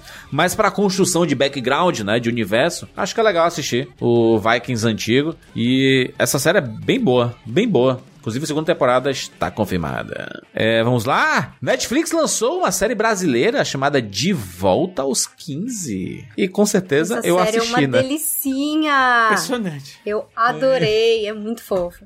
Muito Macho, saiu série nacional É incrível, cara. dessa, dessa temática. Eu assisto tudo. Sai o filme, assisto Filme, também. série, cara, você é o público mesmo desse negócio. incrível. Eu e Juras, É, é só, o público-alvo são as famosas aos 15. séries, assim. Séries e filmes, não quero pensar muito, tá ligado? Quero dar uma esvaziada na cabeça, aí eu assisto esses, esses filmes e séries. É bem bacana, tu De assistiu volta, também, né, Fê? 15, de volta aos 15, tipo, sim, de volta aos 15 é, é o sonho de todo mundo. Tem alguns filmes, algumas séries que, tipo assim, a qualidade pouco me importa. Ela está realizando um dos meus grandes sonhos, que é poder voltar para quando eu tinha de, sei 15 lá, anos? 12 a 15 anos e refazer Esse aqui é o De Repente 30, ao contrário, né? Ao contrário, é. Só quem foi zoado no colégio queria essa chance de voltar e fazer tudo diferente, com a cabeça que você tem hoje, com o que você sabe do mundo hoje. É. É, é, é- ah, é muito maneiro. E, essa, e essa, essa série, ela é estrelada pela Camila Queiroz, fazendo a personagem mais velha, né? E a Maísa, fazendo a personagem com 15 anos. E ela vai pra um lado bem surpreende- surpreendente, assim, mais pro final, e deixa um baita gancho pra uma segunda temporada. Demorou um pouquinho pra confirmarem, mas vai ter também. Uma série bem, assim, descontraída,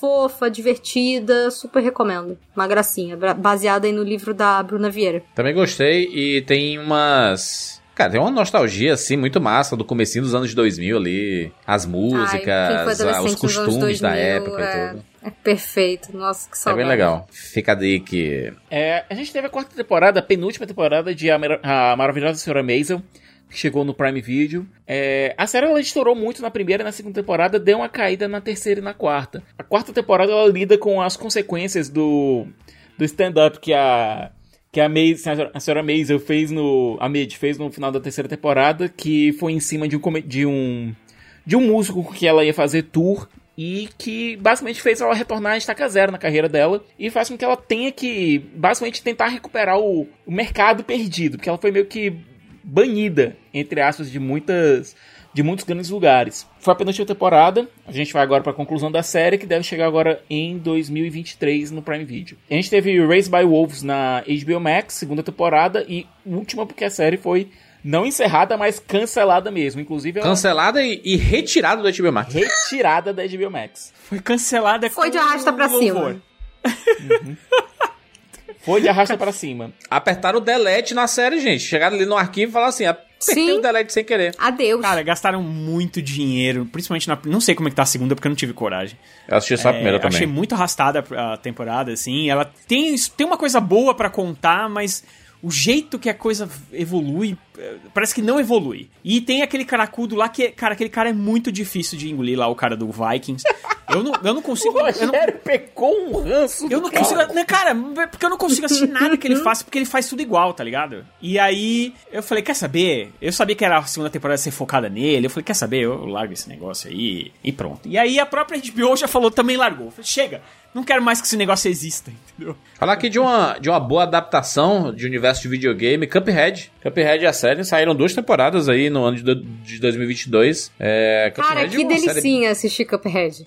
bem legal, que né? delicinha assistir a série de Cuphead. Os episódios são É animação curtinhos, clássica, tem né, aquela Fê? pegada de, é, de animação clássica da Fleischer, tipo Gato Félix. É, Isso. O mais legal pra mim são as interações do... E, e os nomes em português pra Chicrinho e. Caneco foi Chicrinho Caneco. é- top adaptações de nomes aí do ano. Foi muito bom. e a dinâmica deles, que é muito engraçada, né? Então, a- as historinhas são legais, é um negócio completamente surtado. meio- Não, você pensa que vai ser infantilzão e tudo mais. Não, Aí- eles estão lá enfrentando o demônio. É, lá. o, o diabo, na verdade, né? O diabo tá roubando as É almas da diabo. galera. Caraca. tipo, parece fofo, mas é muito caótico. E os episódios são Exatamente. curtinhos, é uma série que é divertida, já tem mais uma temporada também, né? Vale a pena assistir lá na Exato. Netflix pra almoçar, passar o tempo. É uma série bem, bem gostosa. Tem três temporadas, né? Saíram todas as três também? em 2022. Caraca, muito bom. É. 36 episódios, parabéns aí. Vamos lá, destaque: filme e série de fevereiro. Vou dizer aqui que série pra mim, Ruptura, obviamente, né? Óbvio. Não tem como. Sim. E vou dar um destaque aqui pra Uncharted. É um filme maravilhoso, mas pra quem gosta dos jogos é uma boa adaptação e um começo de uma franquia. Tomara que a Sony faça as continuações. Eu fico com ruptura também, obviamente. Eu realmente gostei de Uncharted, tá? Se- Mas se não Hum. tivesse o Licorice Pizza, talvez eu escolhesse ele. Mas é que Licorice Pizza é um filmaço. Entendi. O meu é lá. igual ao do Rogério. Ruptura e licorice pizza. Muito bem, Siqueira. Também vou pra Ruptura e Licorice Pizza. Excelente! Vamos para março, meu Deus do céu!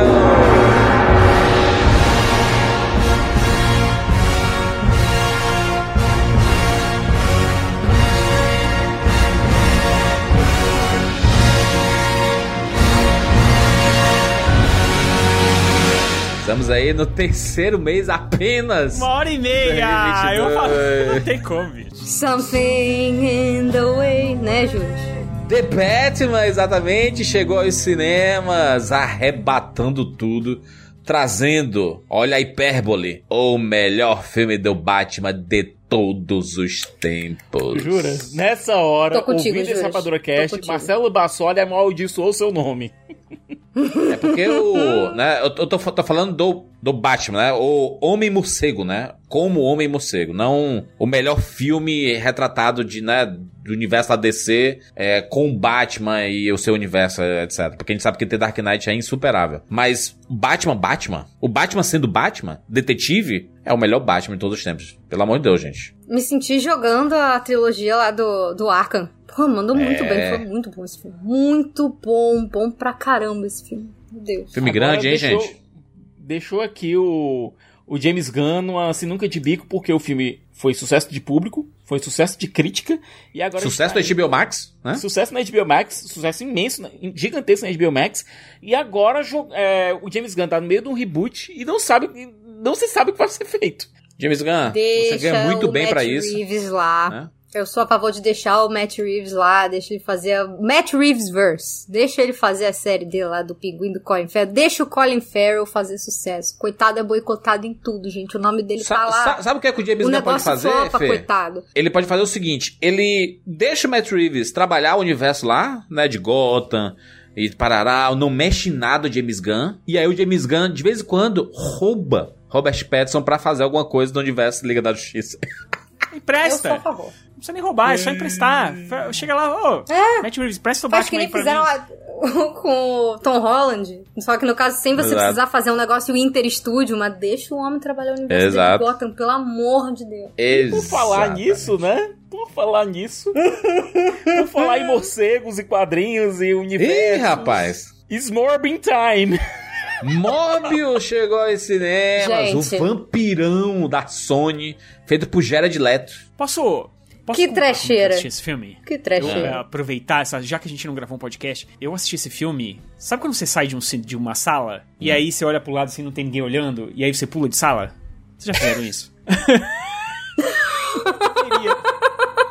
Tipo, tu sai e entra no outro filme e fala, chega, cara, outra coisa. O cara entrou na, o cara entrou na sala 2. O cara entrou na sala 2, aí, peraí, vou ao banheiro, aí voltou pra Vou 3. ao banheiro. Não, assim, olha, era- eu vou, eu vou explicar aqui direitinho. Era um dia de semana.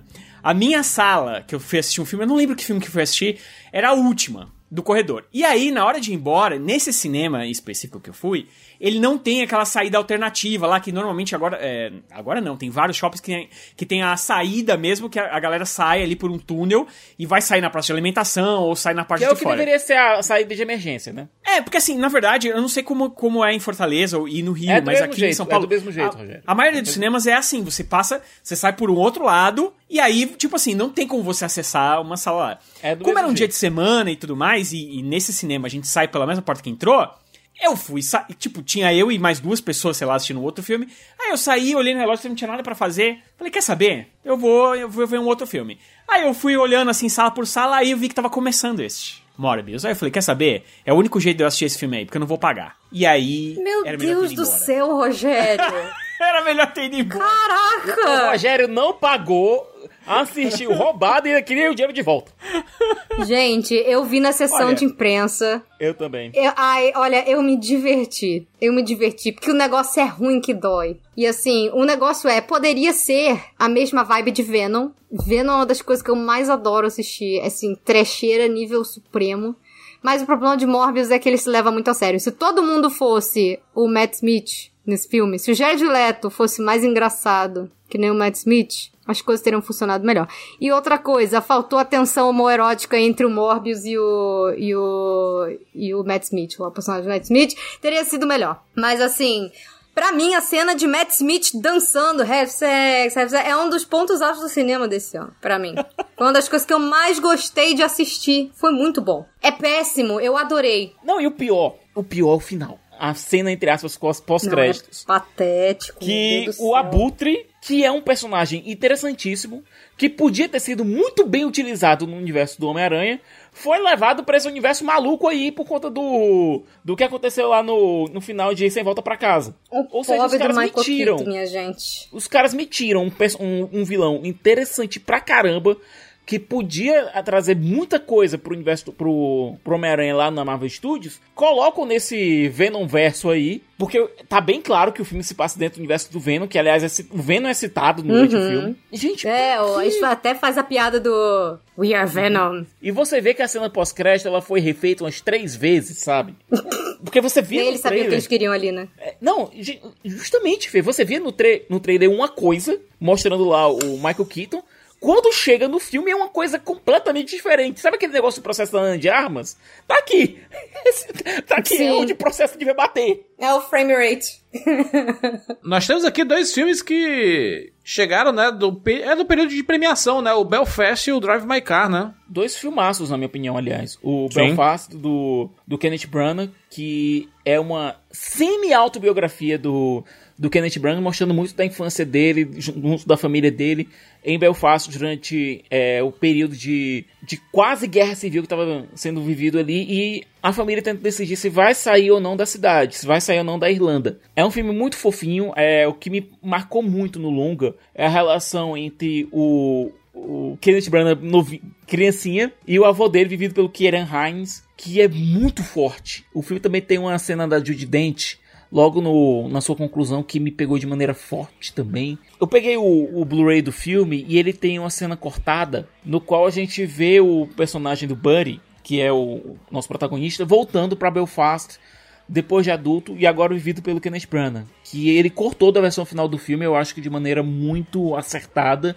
até mesmo pra dizer, olha, essa história não é sobre, não é sobre mim. Eu posso estar contando aqui uma visão muito pessoal, mas essa é uma história que muita gente viveu. Eu não posso, eu não posso me colocar no filme de uma- dessa forma para acabar sendo uma história sendo muito focada em mim, mas é uma, uma história de uma geração inteira, muito interessante. E o Drive My Car é um, um exercício muito interessante de você colocar misturar um pouco de teatro, cinema, você falar sobre linguagem, você falar sobre bar- as barreiras que existem até mesmo dentro das, nossas próprias famílias, dentro de casais. É, eu eu- é um filme que eu adorei, eu não quero dar muitos detalhes porque ele tem algumas surpresas no decorrer da trama que eu prefiro não dar. Mas ele fala muito sobre isso. E acaba sendo um, um, um longa muito intimista sobre a questão do, do sofrimento, sobre a questão do afastamento, sobre a questão do amor. A peça que ele retrata, a peça dentro do filme, acaba sendo muito. que é a Tilvânia, ela acaba sendo muito basilar pro roteiro do filme. É um filme bem interessante. Entendi, entendi. Tivemos também a animação Os Caras Malvados.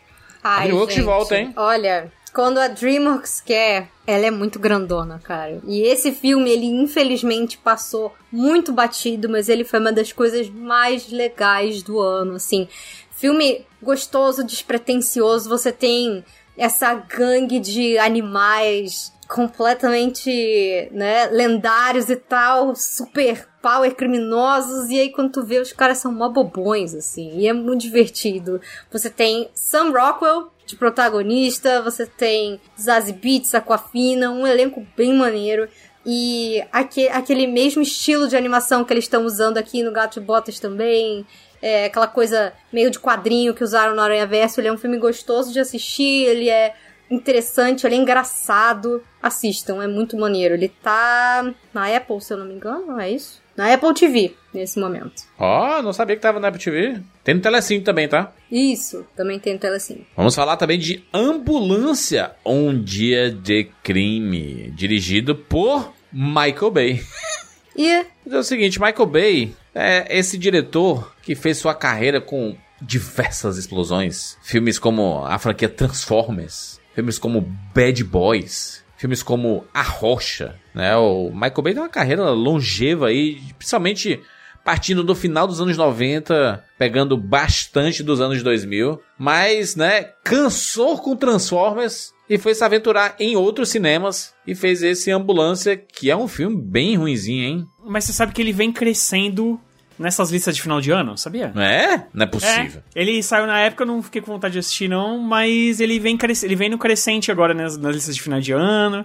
Aí as pessoas falando que é, que é tipo aquele, aquele ruim que vi- dá, dá a volta e fica bom, esse tipo de coisa. Aí eu fiquei É. curioso pra assistir. Um filme que escala demais, não faz nem sentido esse filme. Mas, né, daí é Michael Bay. Cara, você, você vê o nome do Michael Bay, você pode esperar algo escalafabético, né?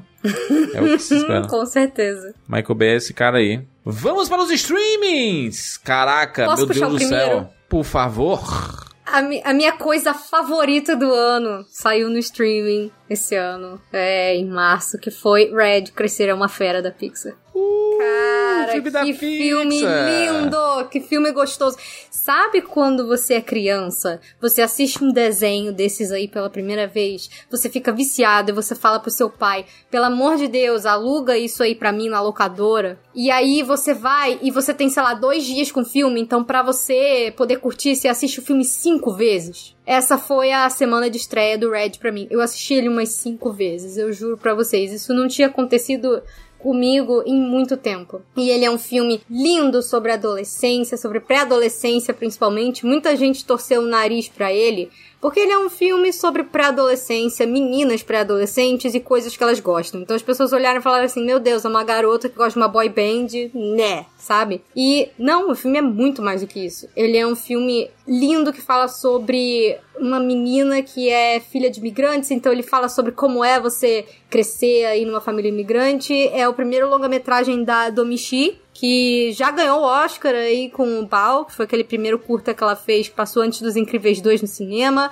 Hoje em dia ela é é, vice-diretora criativa da Pixar, junto com o Pete Docter. Ela é pupila de Pete Docter. O jeito que ela aborda o tema é muito maneiro. E ele é um dos filmes mais visualmente interessantes. Aí teve inspirações em Ghibli, inspirações em animes. Ele é, ah, é muito gostoso. Ele é lindo, fofo, bem construído. É um filmaço. Fê, é interessante porque eu adorei Red quando eu assisti pela primeira vez, mas eu vi um react de um youtuber que é sino canadense. E Hum. ver a emoção que ele sentiu assistindo ao filme, sabe? E no final do, do longa, ele soltou um. Eu, eu sinto saudade da minha família. Depois de assistir o Aw. filme, ele, ele chorando, dizendo: tô com saudade da minha família. Pra você ver quanto o cinema consegue impactar as pessoas, né? Os filmes e as séries, né? Porque pra gente é uma história bacana, é uma história. Ele, ele é muito universal em relação a isso, mas. É, em Uhum. relação a você, é, você querer ser alguém além do- das esperanças dos seus pais, é uma história. Isso é muito universal. Inclusive, isso é muito pra, é, serve muito para muitas famílias latinas. Mas a forma como a diretora encarou isso e fez. E tem algumas particularidades ali que são muito fortes para famílias é, imigrantes da, da China. Que, que migraram da China Uhum. pra, pra. Especialmente pro Canadá, no caso, né? Pegou muito forte nesse, nesse youtuber que eu tava assistindo e eu tava acompanhando a reação dele, as reações dele, e quando ele. Quando bateu esse negócio no final do filme, ele dizendo que. E a família toda tentando ajudar na, naquela sequência final e tudo. E ele soltou um- uma dessas. Eu sinto saudades da minha família. É muito forte isso. Então você vê quão, quão impactante esse filme é pra uma para um grupo inteiro de pessoas que até agora não tinham tanta voz assim. Você olha todos os projetos que eles têm recentemente. Inclusive, eu sei que não, não é aqui o assunto, mas eh, vão dar uma olhada, galera, lá no Disney Plus, nos Pixar Spark Shorts. Que eles revelam aí uma galera nova que nunca dirigiu nada, estilos de animação diferente, pessoas de origens diferentes. É assim, riquíssimo o legado que a Pixar tá construindo aí. Eu espero que essa década tenha cada vez mais coisas diferentes, porque, nossa, tá, tá emocionante de acompanhar. Saiu ali na Netflix o filme Projeto Adam, dirigido por Sean Levi e protagonizada pelo Ryan Reynolds. Mais uma parceria dessa dupla. Ah, filme Sessãozinha da Tarde, muito bom. Bem Divertido, gostosinho. Leve. Gente, eu adorei assistir esse filme. Ele foi muito gostosinho pra mim também, assim. Você vê ele interagindo com ele do passado, que é o garotinho, e ele daquele bem daquele jeito, o Ryan Reynolds, ele Muito gostosinho, dá pra assistir de boas, ele se relacionando com o personagem dele das antigas.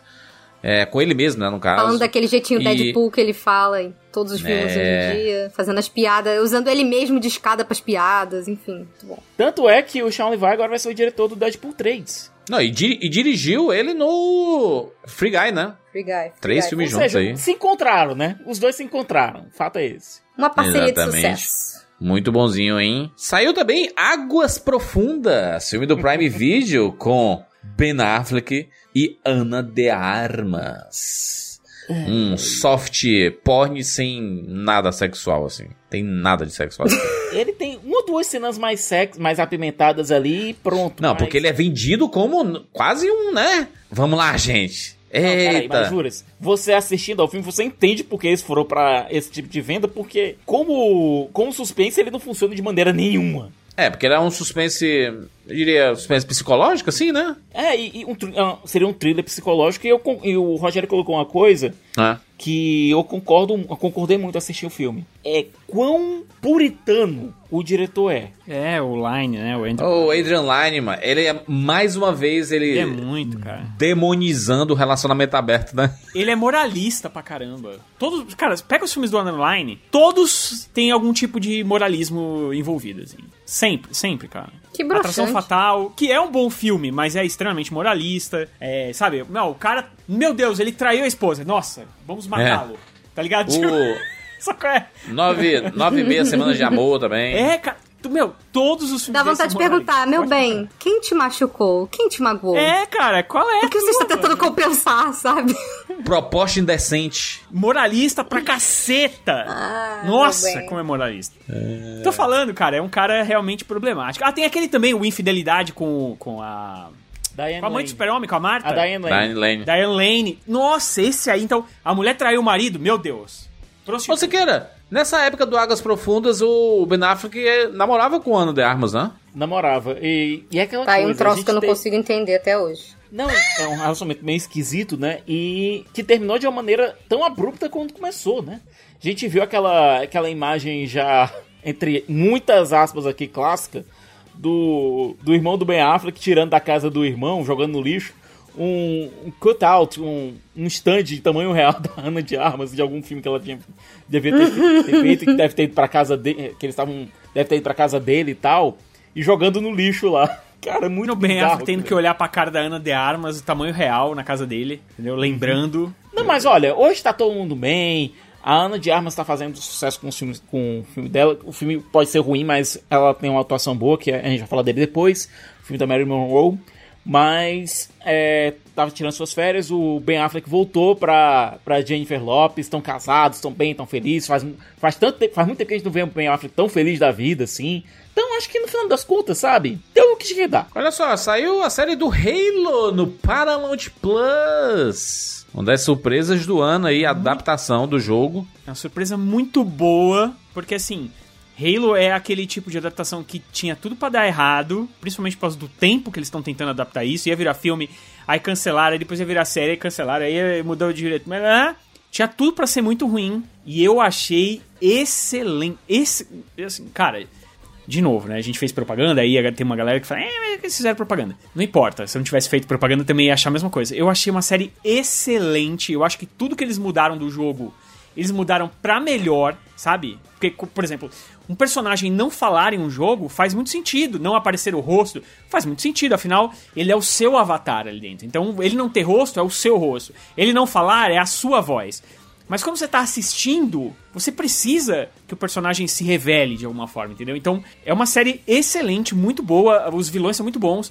É, tem algum problema ou outro de CGI, mas eu acho que eles compensam isso fazendo muitas cenas de ação do próprio jogo, né? De primeira pessoa. Sim. Eu achei excelente. Eu estou muito, muito é, empolgado com uma segunda temporada. Saiu aí a primeira temporada de How I Met Your Father. A spin-off, continuação de How I Met Your Mother lá no Star Plus. Não é exatamente a continuação, Juras. É, são outros É uma coisa é totalmente mesmo- diferente. É, É. é o mesmo universo. É, a premissa é parecida, mas é contada de uma forma diferente. Inclusive, a gente vê. é, a gente tem alguns pais potenciais na situação toda. E a gente não, não enxerga o, o filho justamente porque são pessoas. São, são personagens de etnias diferentes. Então, se você visse a- o filho, você já mataria quem era o, o potencial pai. É. Esqueci o nome da atriz agora, fugiu o nome. É Samantha. Hilary Duff. Não, a, a que faz ela mais velha. A Hilary Duff mais velha. Ah, ela mais velha. Kim Cattrall. A Kim Cattrall. Isso, de Kim Sex Cattrall. City, que ela tá conversando com o filho, a gente não vê o filho, ela tá conversando por videofone. E contando essa história de como ela conheceu o pai dele e tal. Só mesmo no último episódio a gente tem uma ligação mais forte com How I Met Your Mother. Com a participação, inclusive, de, de um de um personagem é, do elenco fixo da série e de um ambiente muito conhecido da série. Devem acontecer outras ligações no decorrer da segunda temporada que, ao contrário do que aconteceu com a primeira, a segunda temporada vai estrear de maneira é, simultânea Estados Unidos e Brasil e vai ser uma temporada com o dobro de episódios. Não vai ter 11, mas 22. Muito bem, eu falar aqui que a Olivia Rodrigo ganhou um especial no Disney Plus. Olivia Rodrigo, maravilhosa, talvez final de 2021 e 2022 é o ano dela. Eu diria que mais 2021, certeza. né? Acho que mais de 2021 ela foi o grande destaque assim da música e ela ganhou sua, seu, seu especial no Disney Plus. Aliás, Disney Plus lançou diversos especiais musicais, né? Teve da Taylor Swift, teve da Billie Da Billie Eilish, tá tendo vários Ah. agora. Teve um agora no fim do ano do Elton John também, né? No final agora de Exatamente. 2022. O do Elton John, inclusive, foi ao vivo, né? Foi, foi ao vivo pros Estados Unidos. Isso é uma coisa que eu fico tipo assim, pô, não vai ter essas transmissões Não assim. teve, foi exibido fora, aqui não? no Brasil. Foi exibido aqui no Brasil. Teve no Brasil também? Ah, eu, ach... eu tinha entendido que não também. tinha Eu, eu tido. perdi porque eu tava viajando, eu tava literalmente no avião na hora do show. O, o que, o que o Disney Plus não fez de legal nesse ano foi não, alguns remakes assim de alguns filmes, por exemplo, remakes barra continuação, sei lá o que eles querem fazer. Que foi aquele 12 é demais, né? 12 é demais novo deles. Né? Por que, que não coloca 12 é demais, né? 5, 4, 3? Aí coloca o mesmo nome do primeiro filme. É aquela mesma coisa É do que Pânico, são né, outros personagens, né? São outros personagens, é uma família completamente diferente. E que, pessoalmente, não funcionou muito bem, não, viu? Achei meio. Sem... eu Já não, já não gosto. Sendo bem sincero, eu já não gostava do. dos Aliás, a maioria das coisas que eles fizeram, que eles fizeram de remake esse ano, nossa senhora, foi tudo. Muito erro. Tudo, Ah. nossa, muito, muito ruinzinho. Eu fiquei surpresa, assim. é, tudo que eles lançaram esse ano dessa vibe aí de 12 é demais, o Home Alone também, que é o Esqueceram de Mim, também ficou horrível. Agora lançaram também do. Eu só não vi esse do Natal ainda, do, com o Tim Allen. Eu ainda não vi, mas você não vê ninguém falando, sabe? Você entende o apelo deles quererem trazer essa premissa e fazer com personagens novos, com coisas novas, mas eu achei que faltou eles contratarem os roteiristas assim bons, né? Porque ficou tudo apagado. Essa do meu Papai Noel, Fê, era pra ser minissérie, uma série contida, acabou sendo renovada pra segunda temporada. É. Vai entender, né? 2022 foi um ano muito interessante para adaptações de histórias reais de empresas de verdade, né? A gente teve a história do Uber, que teve, a gente vai falar um pouquinho mais à frente, a história do Spotify, a gente vai falar um pouquinho mais à frente. E teve aqui o We Crashed com o Gerard Leto, que retrata a história lá da Cowork, né? A WeWork. E cara, né? Hum. A história de falência de uma empresa que valia milhões. Eu não gostei da série, eu assisti os primeiros episódios e eu não me senti cativado a continuar assistindo. E olha que eu gosto bastante dessas séries sobre empresas, assim, sobre a trajetória das empresas, né? E acabei não, não curtindo muito. Tem no, na Apple TV Plus, série com Gerard Leto e com a Anne Hathaway. que mais? Mais destaques de março aí? Ah, e a gente teve uma série nova aí do Taika Waititi, muito maneira, o Nossa Sim. Bandeira é a Morte, na HBO Max, né? Uma coisa de pirata. Os piratas gays, né? Basicamente. Exatamente. Cara, que Segunda série temporada divertida, confirmada. meu Deus do céu. Ah, graças a Deus, porque eu ri tanto com essa série. É. Ela é tão engraçada, ela é tão... É tipo, é- são os piores piratas do mundo. É Né? muito bom. Tem o. saiu a segunda parte do He-Man, né? Da, da releitura do He-Man, que eu, cara, eu acho incrível, tá? Eu Só um adorei. segundo, Rogério. É, é mesmo essa série, porque também tem a outra série do He-Man, porque essa aqui tá como He-Man e o Mestre dos Universos, e a outra é He-Man, os Mestres do Universo salvando a Eternia. Ah, então É essa o- daí é a, essa é a ruim. Essa é a- eu É, acho que essa é a ruim. Eu acho que essa é ruim, viu, Não, Rogério? então não vamos eu- falar nada, porque essa daí é... Vamos esquecer que ela existe. Tem duas séries do, do He-Man, né? Tem aquela que é feita em computação gráfica, que é o He-Man e, o Me- e os Mestres do Universo, que é exatamente essa que saiu. Tem o Mestres do, do Universo Salvando a Eterna, foi o que o Siqueira falou. Tem duas temporadas, saiu em 2021, né? Que era muito Isso. boa. Inclusive Então- tem uma É. nova temporada que vai sair agora também. Na verdade é uma temporada dividida em duas, tá saindo agora a segunda temporada.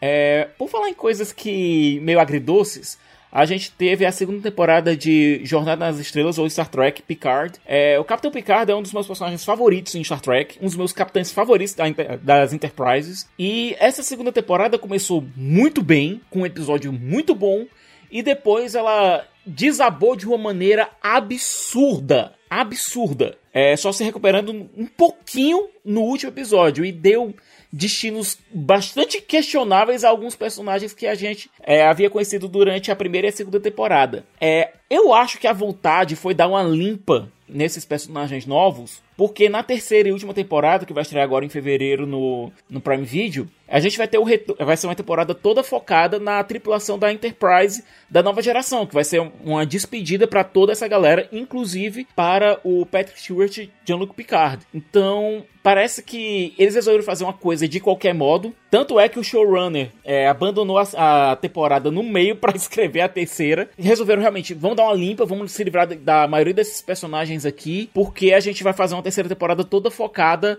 na galera, na galera da nova geração. Então, vamos limpar essa galera, vamos, vamos mandar eles pra qualquer destino e depois vamos focar no que a gente quer realmente fazer. Muito bem, uma das grandes apostas aqui da Netflix em 2022 foi a segunda temporada de Bridgerton. Que Eu né, fez, fez, Bridgerton, um, meu Deus. fez bastante sucesso, é a segunda temporada. O povo ama Tem tudo que o brasileiro gosta, né? Fofoca, romance, putaria. umas pegação aí, né? É, pois é. Um slow burn, para quem Chifre. gosta de, de fanfics. Um chifre também, por que não, não é mesmo? Mas engraçado, eu não achei que essa segunda temporada teve o mesmo apelo da primeira. Pode ser porque eu particularmente detesto o Anthony Bridgerton. Eu acho ele um personagem sem graça, sem carisma. Eu adoro o ator, o Jonathan Bailey. Eu acho ele o máximo. Mas eu gostava dele mais na primeira temporada como elenco de apoio do que ele em si como, como o personagem principal que tá buscando uma noiva, né? E, enfim, eu gosto muito da, da personagem que faz par com ele, a, a Kate Sharma. Inclusive, a, a atriz, eu até esqueci o nome dela, mas ela tá fazendo várias coisas agora. Eu adorei ela. Ela fazia Sex Education. Ela vai estar, ela vai ser uma das irmãs da Ariel no filme novo da, da Pequena Sereia da Disney também. E A eu, eu, eu gosto. Isso, Simone Ashley, ela mesma. Eu gosto da premissa de ser aquela coisa do. Ah, é, os dois não têm nada em comum e só brigam o tempo inteiro, mas eles se odeiam, se odeiam, mas na verdade eles se querem e tal. Eu gosto desse tipo de premissa. Mas, sei lá, eu não achei que foi tão compelling, assim, como foi aquela primeira temporada do Duke, que ficou todo mundo, né, subindo pelas paredes, todo mundo desesperado, que bombou o Bridgerton lá. O Regé Jean Page, ele não, resolveu não voltar pra segunda temporada. Ele só tinha assinado o contrato de uma temporada, na real. Pois com, é. a- com o Bridgerton. Foi por isso que ele não voltou. Ofereceram pra ele a segunda temporada, ele não quis, não voltou. E é engraçado, eu tava Porque o personagem na- dele não ia ter destaque, né? Pois é, eu tava na CCXP e na- ele tava no painel de Dungeons and Dragons. Na hora que esse homem apareceu, Fernanda do Céu era uma gritalhada, pessoal se jogando no chão. É, eu conheço, inclusive, um. Eu não culpo as pessoas, não. Eu não sei qual seria a minha reação se eu tivesse lá também, não, porque 100% apaixonada por este homem. Eu conheço, inclusive, gente, sabe, que, tá, que tava acompanhando a filha lá e que teve que ficar o dia todo lá no Thunder acompanhando a filha porque a filha não ia arredar o pé de lá sem ver o, o Regé Jean Page. Olha só, eu vou dar aqui alguns destaques. É, rapidinho. A série Upload do Prime Video, ela ganhou sua segunda temporada. A série aqui, ela continua aqui a, a história.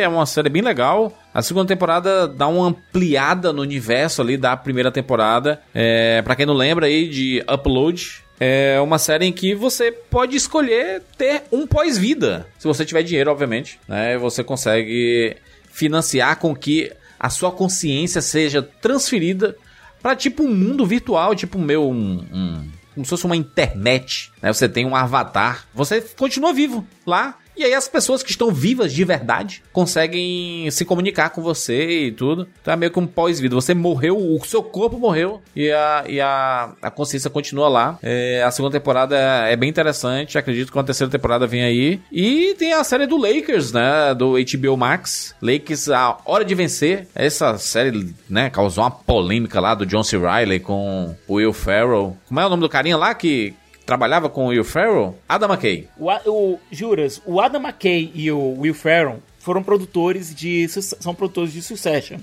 Eles têm uma produtora que é muito prolífica e esse projeto era um projeto muito querido pro coração do Will Ferrell. É o projeto dos Lakers. Ele é, fã- ele é um fã absoluto dos Lakers e queria contar essa história e queria ele fazer o papel do diretor dos- do presidente dos Lakers. Né? Só que o Adam McKay foi e acabou fazendo a escalação do, do John C. Reilly pro papel. O John C. Riley e o, Will Ferrell disputam alguns papéis aí, né? De vez em Não, os dois são amigos. E o pior é Não. o seguinte: quem contou pro Will Ferrell foi o John C. Reilly, não foi nem o Adam McKay. É. Isso fez com que a amizade dos dois, do a parceria dos dois, do, do McKay e do Ferrell, acabasse. Uma briga homérica. É aquela coisa: Succession não vai ser prejudicada por conta disso, porque eles dois não eram showrunners da série, são apenas produtores. Apenas entre aspas, né? Succession não vai ser prejudicado por conta disso, até porque a HBO tem muita coisa.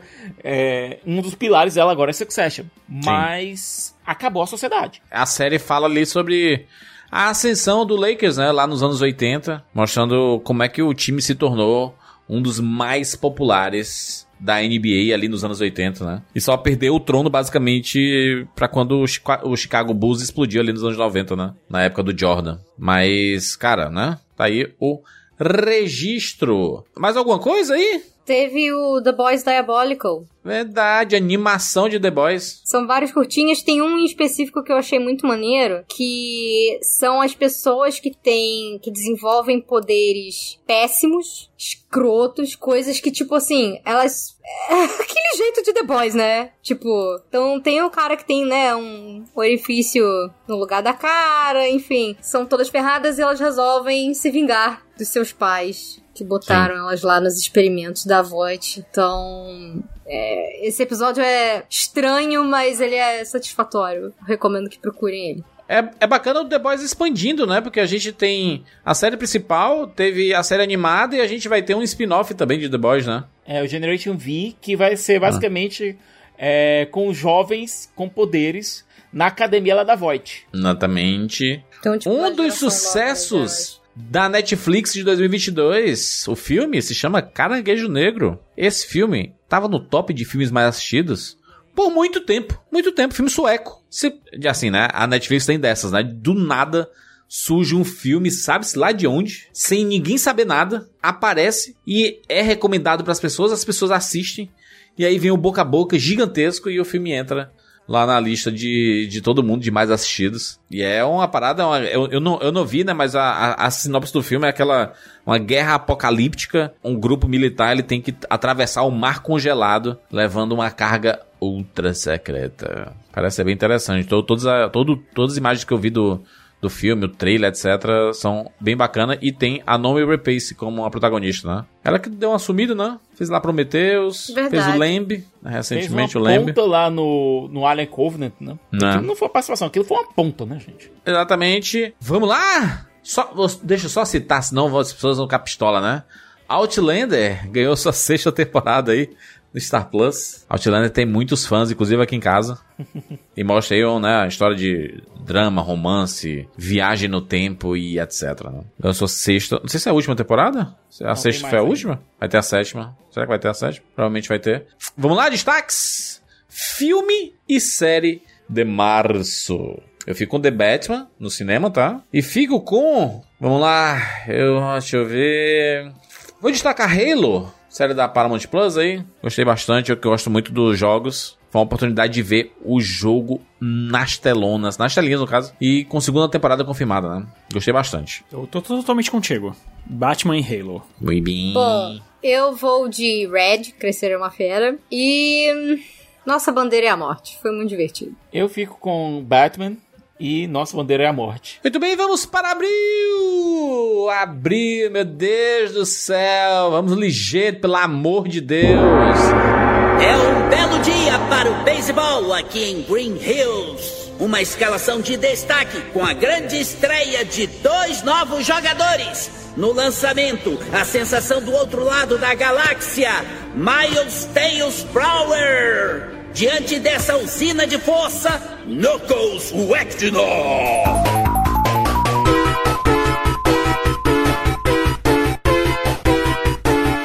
Chegou aos cinemas Sonic 2, o filme. Lembrando que Sonic 1 saiu Filmaço, ali né? No comecinho da pandemia e aí chega o 2 aí, cara, né? As pessoas enlouquecem, né? O Sonic na boca da galera. Não, é aquela coisa, né, Juras? É, o, o primeiro Sonic, ele pincelou um pouco da mitologia do personagem, né?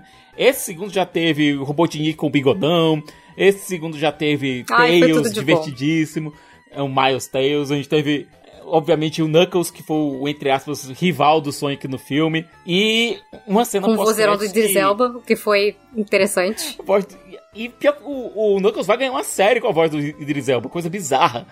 E. Sou a favor. completar- É isso. E pra completar, um gancho pra um terceiro filme apresentando o Shadow. Ou seja, trilogia do Sonic vem aí. Trilogia do Sonic vem. Vem, a gente teve Super Sonic. O Sonic Sim. Super Saiyajin lá. Cara, era maravilhoso. Ai, foi muito bom. Meu Deus, Agora, esse filme foi muito bizarrice no filme que é cara. aquela comédia romântica que aparece no meio do filme. Tipo, tem 10 minutos de filme que não tem nada a ver com nada. Com o pobre do- do James Marsden, gente. É o que me do tira de amar os filmes do Sonic. É o plot humano.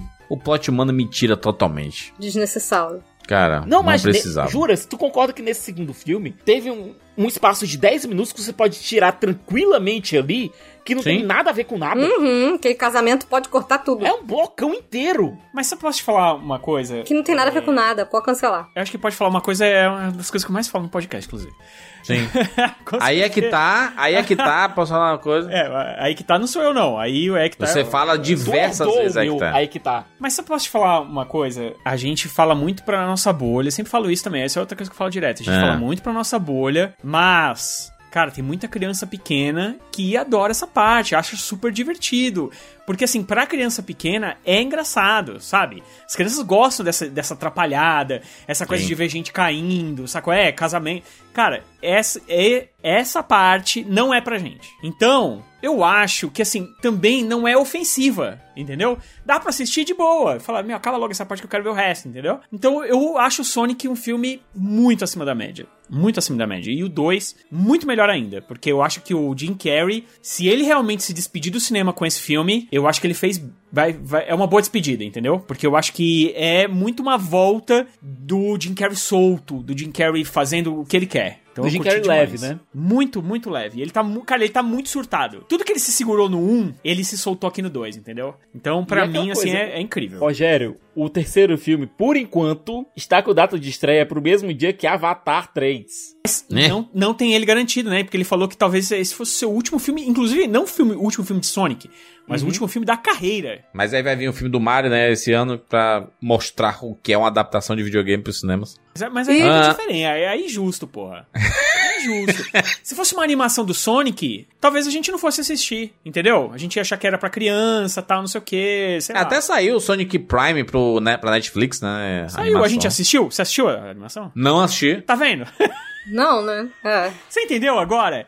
É assim, o Sonic Ah, mas eu acho o veio... seguinte: tem o Jim Carrey lá com o bigode explodido, com a cabeça raspada. Eu tô aí pra isso, gente. Eu tô aqui pra ver o Jim Carrey caracterizado fazendo caras e bocas. E experimentando, experimentando cogumelo. Cara, isso é maravilhoso. Isso é, mara... cara, isso é... é olha, sobre isso. Cogumelo estragado. maravilhoso, entendeu? Olha aí, hein? Chegou ao Globoplay. Medida provisória, né? Olha, gostei muito do filme, certo? Dirigido pelo Lázaro Ramos. É, é um filme muito ambicioso, politicamente extremamente carregado. Tem um detalhezinho que é você. Que eu até agora não entendi o motivo de colocar, de escalar um protagonista cuja primeira língua não é português. E que você tem em alguns momentos ele você ele você tem o protagonista for, é, você vê que ele tá tentando forçar a língua portuguesa, especialmente um sotaque um pouco mais voltado pro carioca, até mesmo pra combinar com o seu Jorge. Isso tira um pouco você do filme, mas o resto do elenco maravilhoso, especialmente é, seu Jorge, que tá um desbunde no filme, e a Adriana Esteves, que conseguiu fazer uma vilã pior do que a Carminha. E mais real também, muito mais real. Esse filme é o que, Cegueira? O plot dele? Eu nem. Eu não, não É, cheguei a assistir. No plot, juras, é um governo de direita é, resolve fazer uma medida provisória obrigando todos os afro-brasileiros a irem de volta para a África. Então eles são capturados e levados de volta de maneira forçada para seus países, entre aspas, de origem na África. Caraca. O plot é muito X-Men. Ele trata o- os afro-brasileiros como se fossem, bom, mutantes. Que doideira, hein? Nesse sentido, ele consegue ser um dos melhores filmes de X-Men já lançados. Fácil. Ah, vamos lá, saiu o filme Cidade Perdida. Filme com Sandra Bullock e Shane Tatum, meu Deus do céu. Juras, sabe o que esse filme é? Ah, Esse filme tá para aqueles romances Júlia, Sabrina. Sabe que você vê aqueles romances de banca? sim. Como Free Guy tá pros games. Hum. É uma zoeira com esse tipo de. de- Isso! de é uma zoeira com esse né, tipo de material. de- esse E tipo ao de mesmo tempo. É, e ao mesmo tempo é meio que uma. um joia no Nilo, assim, uma brincadeira assim de. De aventura. de aventura e tal. Você É tem bem- a personagem da Sandra. Bullock, que é uma escritora desse tipo de material, que acaba se vendo numa aventura na selva muito parecida com esse tipo de coisa. Com o, Shane- o personagem do Shane Tatum, ele sendo aquele, tipo Fábio, aquele, aquele modelo que faz as capas desse Sim. tipo de, de livro, sabe? e ao mesmo tempo você tem o Brad Pitt fazendo uma aventura. Fábio é ótimo. Como Fábio.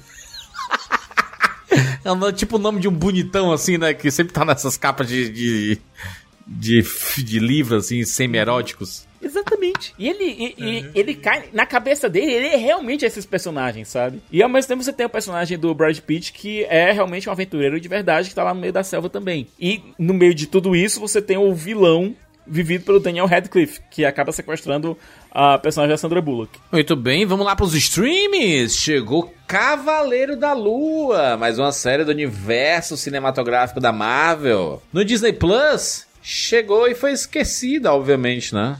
Não tem o mais nada do aí. Oscar Isaac entregou tudo. Ninguém lembra porque a plot, enfim, Não, os, olha, o efeitos, Oscar os Isaac- efeitos da série são meio duvidosos. Não, a melhor coisa dessa série de longe é o Oscar Isaac, que entrega muito como o Mark Spector. Poderia ter entregue mais se o roteiro deixasse. O, a série só teve um episódio realmente digno de muita nota, que é o episódio do, do Asilo, que o Oscar Isaac tá um desbunde ali, entrega realmente tudo e mais um pouco. Pena que depois vem um episódio de conclusão muito fraquinho e que simplesmente esquece, ele dá um jeito de não mostrar a batalha final. É. Cara, é um aquela negócio série absurdo. que, né? Convenhamos. Se, não Se você ia pulou- fazer a menor diferença.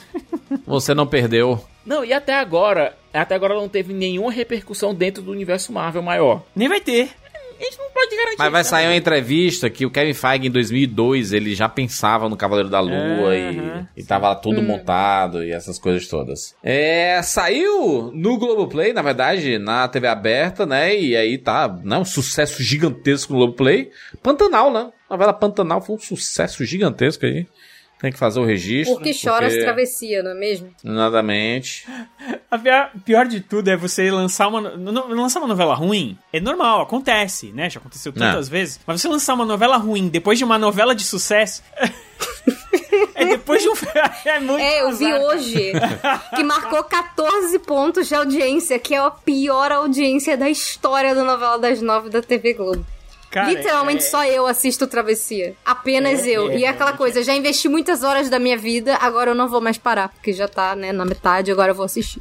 E assim, ó, eu, eu particularmente não sou tão fã também, eu não sou fã de Pantanal, não, não é o estilo de... Não, não porque é Não do foi e mim tal, também. eu, Eu, comecei disso. a ver, mas não, É, não foi minha eu, vibe. eu não gosto desse, porque assim, é um, é um... E é o que fez ela ser um grande sucesso, né? Que é esse estilo de mais antigo, de trazer uma coisa que na minha cabeça é um pouco ultrapassada, apesar de trazer assuntos que são pertinentes pro dia de hoje, isso é muito bom, foi- é muito interessante, né? É você pegar alguma coisa que estava bem ultrapassada e você evoluir ela pros dias de hoje, porém, todavia, contanto, eu acho que toda a narrativa, ainda assim, é, era muito carregada de, sabe, do machismo, de, de tudo que era arraigado lá nos anos 90, entendeu? Então, Mas o fato é, né, Rogério, que o texto do Benedito Rui Barbosa é muito bom. Você- É só você pegar, por exemplo, o Rei do Gado hoje, que tá sendo exibida na, na Vale a Pena Ver de Novo. Ela é uma novela que continua funcionando. O negócio do Pantanal é que tinha aquelas imagens, né? Absurdamente bem Não, a- feitas. A e- fotografia é perfeita, É. meu Deus. Não, quando saiu o prêmio aí do Luciano Huck, dos melhores do ano, né? o- É o Oscar da Globo. É, o cara lá, o diretor, ele. A Globo dando um prêmio pra ela, pra ela mesma, um né? prêmio pra ela mesma, é. Mas aí o, o diretor lá, o- não sei se foi o diretor ou o roteirista que tava falando é, quando ele recebeu o prêmio, e ele falou uma coisa que é muito real. Cara, os caras foram muito heróis de fazer essa novela na época em que foi feita, né? Tipo, bem, bem ali, foi meio da pandemia, depois um pouquinho pós-pandemia, e com muitas cenas gravadas realmente no Pantanal, cara. É, num É. local que era muito É. difícil de chegar. Então, assim, Sim. cara, realmente há de se dar os louros aí pra esses caras, porque o que eles fizeram é, é surreal, foi surreal. Trabalho verdade. muito maneiro. Muito bem. É um trabalho muito legal. Vamos lá? Eu assisti meu primeiro dorama em 2022 e foi pretendente surpresa na Netflix. Que delicinha, cara. Podemos, podemos, dorama. é bom chegar nessa parte. Ah, Podemos dizer que 2022 foi o ano do dorama no Brasil? De verdade? Eu, Eu- sei que, eu sei que ele já consagrado, consagrado sim. Consagrado sim. Até minha mãe tá assistindo Dorama. vem- É, então, eu sei que o Juras, Minha mãe exemplo, também. ele- ele fala da mãe dele, mas você já fala isso já tem uns dois anos, né, Juras? Que ela já Sim. vem. Tem, tem um tempo já. Mas, eu vi um. Eu, eu, tipo, era a única pessoa que eu sabia que ia assistir e tal. Mas, cara, começou a vir num crescente de saber que todo mundo tá assistindo. E aí, passou das mães pras filhas e pros filhos das mães que estão assistindo com as mães. E pros netos, cara, as minhas filhas assistiram uma pancada de dorama esse ano. com a avó, entendeu? E vacilar, estão assistindo aqui também. É um negócio que é impressionante, pelo menos na minha bolha, chegou com muita força. Muita Cara, a força. Coreia do Sul, né?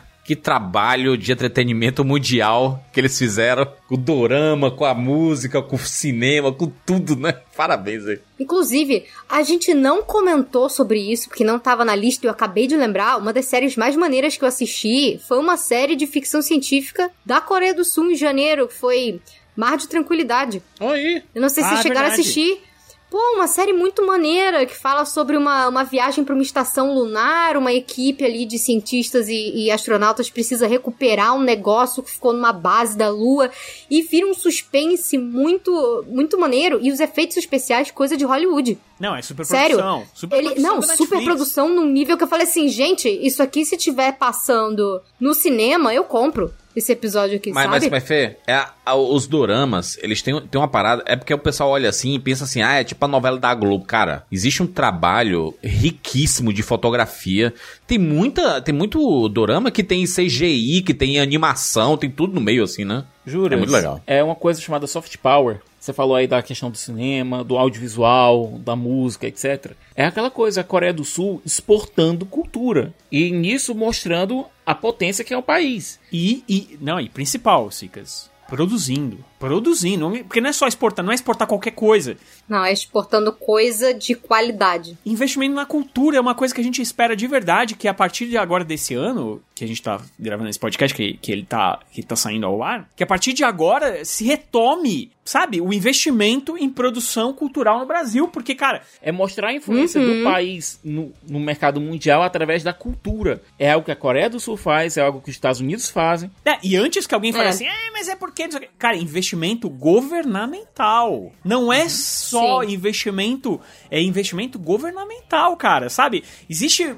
A a Coreia não é de uma hora pra gente falar ah, o ano da, do drama no Brasil. Ok, é, talvez tenha estourado agora. Mas, cara, já vem anos e anos e anos. Quando a gente for falar sobre dorama, a gente tem que convidar gente que fala de Hallyu, que é a cultura coreana. É um negócio que eles já estão há mais de década produzindo. Pra chegar no grau que chegou hoje, pra chegar no nível que chegou hoje. É um investimento de longa data. A, a gente pode dizer que foi a consolidação do dorama mesmo, no- principalmente na Netflix. Mas, cara, nos últimos anos a gente vê uma força muito grande.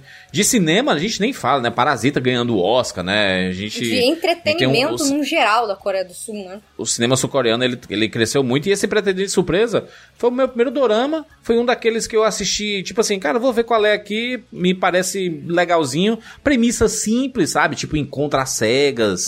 E aí a menina vai porque a amiga não quer ir. E aí ela acaba conhecendo o cara. Tipo assim, um plot bem simples. Mas é tão bem desenroladinho, os personagens são tão carismáticos, a história é tão legal. Que você assiste lá os episódios e no final você fica apaixonadinho Uma assim, coisa legal sabe? nessa série é que ela veio ainda de um outro meio. Ela é uma adaptação de uma webtoon. Que é um negócio É. que vem explodindo aí nos últimos anos na internet. É um aplicativo webtoon. E são HQs independentes lançadas, né, por capítulo. Tem algumas que já estão muito famosas e essa do Pretendente Surpresa veio de lá.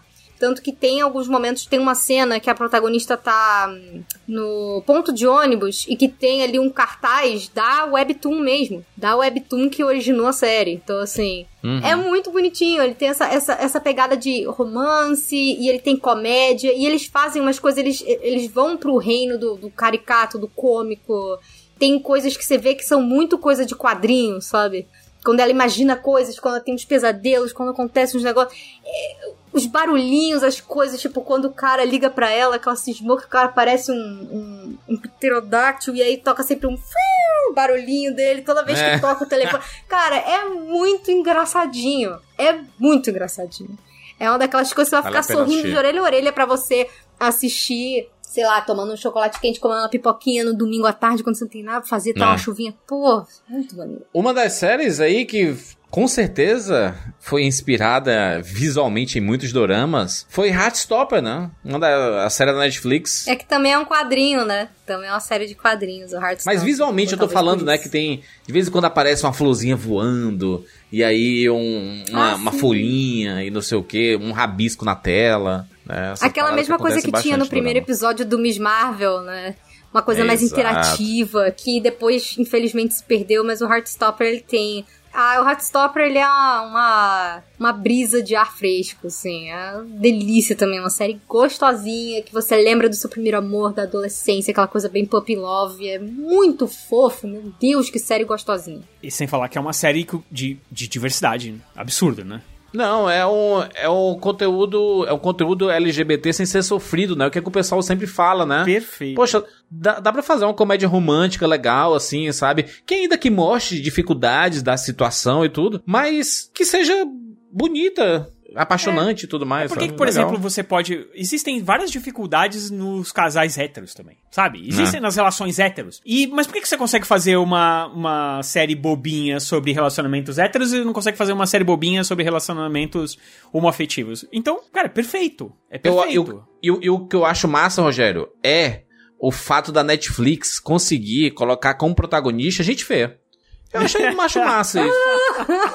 o meninozinho que faz o Charlie lá é muito feio, gente. O meninozinho lá não é muito bonito, não, Não, né? é- Ele é fofo. achei- Ele é fofo. O que eu achei mais legal, eu não assisti o Red- Heartstopper ainda, tá? Mas o que eu achei mais é legal, legal. Ah, é foi muito fofo. como eles fizeram uma uma divulgação muito grande da série, cara. Não, não tem, não existe uma vergonha, não existe, sabe? É uma série como qualquer outra que eles sabem que eles tinham um ótimo material na mão e divulgaram com, sabe, com força. Sim. Eu eu acho isso sensacional, assim. Segunda temporada já confirmada. Falar aqui do final, do encerramento de Better Call Saul após seis temporadas. Encerrou, né? O, o encerramento perfeito. Concorda comigo? Encerramento perfeito. Uma aula de como fazer uma Pronto. pre... Não só fazer uma prequel, mas Melhor que também- Breaking Bad. Pior que sim, juras. Em alguns sentidos, sim. Eu também acho.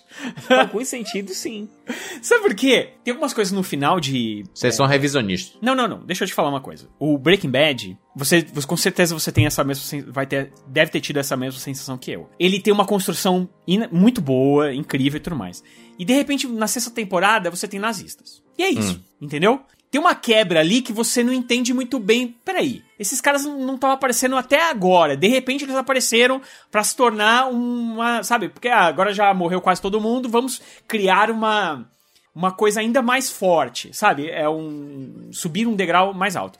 Continua incrível Breaking Bad? Claro que continua. É simplesmente a melhor série de todos os tempos, uma das melhores de todos os tempos. Mas Better Call Saul, ela vem num crescente nas temporadas sem nenhuma quebra. Também é, é meio injusto comparar, né, Rogério? Porque o Vince Gilligan, ele já tinha toda a experiência que ele teve no, no Breaking Exato, Bad. claro. E pôde construir em cima disso.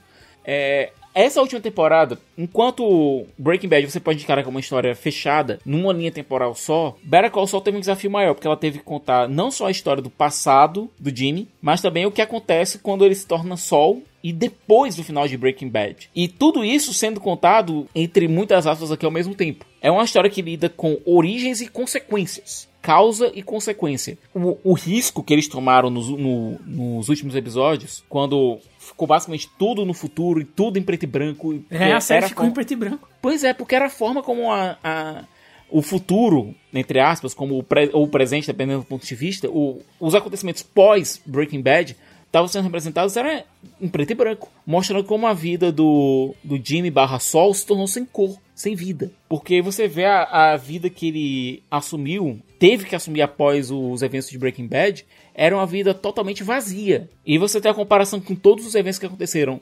durante o, o, o miolo de Better Call Saul e durante é, Breaking Bad. E você vê o porquê dele, tá, dele ter uma vontade desesperada em voltar para aquilo. Agora, a forma como os, os arcos são conduzidos, pra mim, é de uma maneira superior a Breaking Bad. Palmas pro Bob Kirk e pra Rhea Seahorn. Palmas pros dois, eles merecem. O Vice Gilligan não merece, não, né? Esse aí não.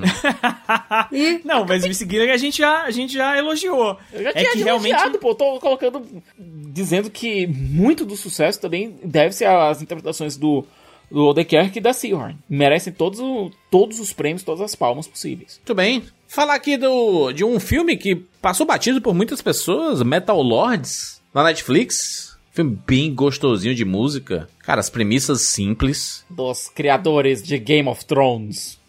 É. O, a, a dupla a dupla D&D, né? Dupla D&D. Eles mostram lá dois jovens ali excluídos da, da escola que eles acabam montando uma banda de heavy metal pra tocar no festival da escola, né? Pra ver se o pessoal curte o som deles e tudo. Cara, um filme de música bem legal, com referência a muitos clássicos da música aí. E é, é, é, é- é- cara, é um, é um filme legalzinho pra assistir. Realmente dá pra assim. Fazer uma, dá pra fazer uma dobradinha com a, com a temporada mais recente de Stranger Things, né? Dentro da própria Netflix. Exatamente. Exatamente. Vamos aqui falar sobre 365 dias hoje. Ai, meu Deus. Sucesso. Sa- saiu na Netflix um baita assistiu sucesso. isso? Deus, o Jurandir assiste todos, viu? Com certeza eu assisti. Eu vou dizer que esse foi o mais fraco da, da franquia. Da franquia 365 dias. Porque teve o, o 1, né? O primeiro, 365 dias. Tem o 365 dias hoje e tem o 365 dias finais. Por que, que o hoje é ruim? Porque ele meio, ac- acaba no meio, sabe? Tipo assim, no meio da história, incompleto. Ele fica incompleto. Já não basta ser ruim, tem que ser incompleto. Caraca! Parabéns. Muito interrompido, Parabéns. grande filho. Eu vou dizer que se você quer ver coisas pecaminosas, o primeiro é bem mais interessante nesse sentido. Esse segundo já não, não é muito legal, não. Esse já é o terceiro, Tá não é? O terceiro tem coisas pecaminosas. Pera, esse é o segundo ou esse é o terceiro? Esse é o segundo. Ah, saíram o segundo dois é os esse finais. Saíram dois esse ano. ano. Tá. Ou seja, Ok. eles pegaram um filme maior e dividiram em dois. E cortaram. Ah, faz É, sentido. lembrando que esse filme é aquele filme que conta a história da mulher que é sequestrada por um cara e se apaixona por ele e aí tem muito sexo. E... Adoro síndromezinha de Estocolmo. How you doing, baby girl? do céu. Etc, etc, etc. É bem ruim. É muito. É muito. É um exemplo péssimo, né? Um filme politicamente incorreto, eu diria, né? Mas, tem, mas tá lá, né? Sai, sai na Netflix, top 1, compadre. Porque é aquela coisa, sexo vende, né? Ah, vem. Como vende? Sexo e Como- violência, Tem, né? tem duas séries que são baseadas em filmes, mais ou Hum. menos, que o Sicas com certeza assistiu, porque ele falou bastante delas nesse ano pra gente, que É. a gente não assistiu, que é a Oferta e o Tokyo Vi- Tokyo Vice, né, Sicas? Isso. O, a oferta é, não, é, não é exatamente baseado num livro. É o- a própria abertura da série diz baseado nas experiências do produtor de Poderoso Chefão. É, nas experiências, Ok. literalmente. O, o Ruddy, que é esse produtor, um jovem produtor, que assume o desafio de levar o Poderoso Chefão pras telas. E nisso a gente vê os, os bastidores da Paramount daquela época. Ao mesmo tempo, a gente vê também as relações dele com o crime organizado para conseguir que o filme funcionasse, para conseguir que o filme realmente fosse levado às, às telas. Por exemplo, Jura, você lembra do Luca Brasi? Com O- certeza. O lá que tá é, ensaiando Don Corleone, muito obrigado por me convidar pro casamento da sua filha, etc, etc. Aham. Esse, o ator que ia fazer o Luca Brasi, eles não estavam conseguindo escalar. Então eles chamaram um mafioso de verdade que era trabalhava pro, pra esse amigo do, do Rudy. Amigo entre aspas, do Rudy. O- por isso que a atuação dele é tão ruim. Porque, na verdade, ele não era ator. Ele era um mafioso de verdade. Gente do céu. Então, é, um, é uma série mostrando como o filme foi feito, né? As dificuldades de fazer o Poderoso Muita Chefão. coisa foi romanceada. Não levem Aham. tudo que aparece pé da letra. em, em The Offer ao pé, ao pé da letra. Algumas coisas de fato aconteceram. Por exemplo, uma das promessas que ele fez lá pro mafioso para que o filme conseguisse andar foi que a Paramount ia fazer uma, pré, uma premiere exclusiva pra comunidade do filme. É, a Paramount, obviamente, não queria fazer um negócio desse. O que, que ele fez? Ele pegou uma cópia do filme, uma das duas únicas cópias do filme que existiam, levou para um cinema, fechou um cinema e tava lotado do- com os mafiosos e as famílias deles. A sessão de cinema mais tensa do mundo, por quê? Porque se se o filme fosse ruim, ele apanhava ou morria, né? Dependendo do, do- de quão ruim o filme fosse. Para a sorte dele, todo mundo Meu adorou Deus o filme. céu. Aí tá aí a série no Paramount Plus, né? Pra assistir. Obviamente não tem, né, segunda temporada, a minissérie, né? É, É, é só pra série contar fechada. mesmo. Até Ah. porque o próprio Rudd ele não quis voltar pra fazer as- o para produzir o Poderoso Chefão 2. Ah, e a outra é Tokyo Vice, né? Série da, do HBO Max. Isso. É, essa série acabou ficando um pouco escondida por conta dos escândalos envolvendo o Ansel Elgort, mas foi por enquanto está confirmado a segunda temporada, certo? A gente Uhum. sabe como as coisas estão na HBO, né? Mas por enquanto está confirmado a segunda temporada. A série é muito boa, é estrelada pelo Ansel Elgort e pelo Ken Watanabe e mostra um jovem jornalista indo americano indo trabalhar num dos maiores jornais dos Estados Unidos, sendo o primeiro americano, o primeiro gaijin a conseguir um emprego lá dentro, dentro da redação. Sim. E ele acaba se envolvendo com o submundo é, do crime e com o policial é, vivido pelo Ken Watanabe. A série é produzida pelo Michael Mann, de Fogo contra Fogo, de Miami Vice, de Inimigo- Inimigos Públicos. É muito boa, muito pé no chão, muito bem feita, muito bem realizada. Vale muito a pena assistir. Uma série que também entrou no Paramount Plus, A Primeira Dama, mostrando aí né, as primeiras damas norte-americanas. Tendo a Viola Davis fazendo a Michelle Obama, por exemplo, né? É uma série que acabou não pegando tanto, assim, ela não... Se pensava que ia entrar no circuito de premiação, né? Que ia bombar, que ia ser sucesso e tudo. Tinha, é, tinha a Viola Davis, tinha a Michelle Gillian Pfeiffer, Anderson. tinha um, elenco imenso, incrível. Ah. Só que a série não, não pegou tração. E, inclusive, não deve ser renovada pra uma segunda temporada. Exatamente. E pra gente fechar aqui, chegou Iluminadas. No Apple TV Plus, participação de Wagner Moura. Participação vírgula, ele é co-protagonista da série. É, comproto- é, pô.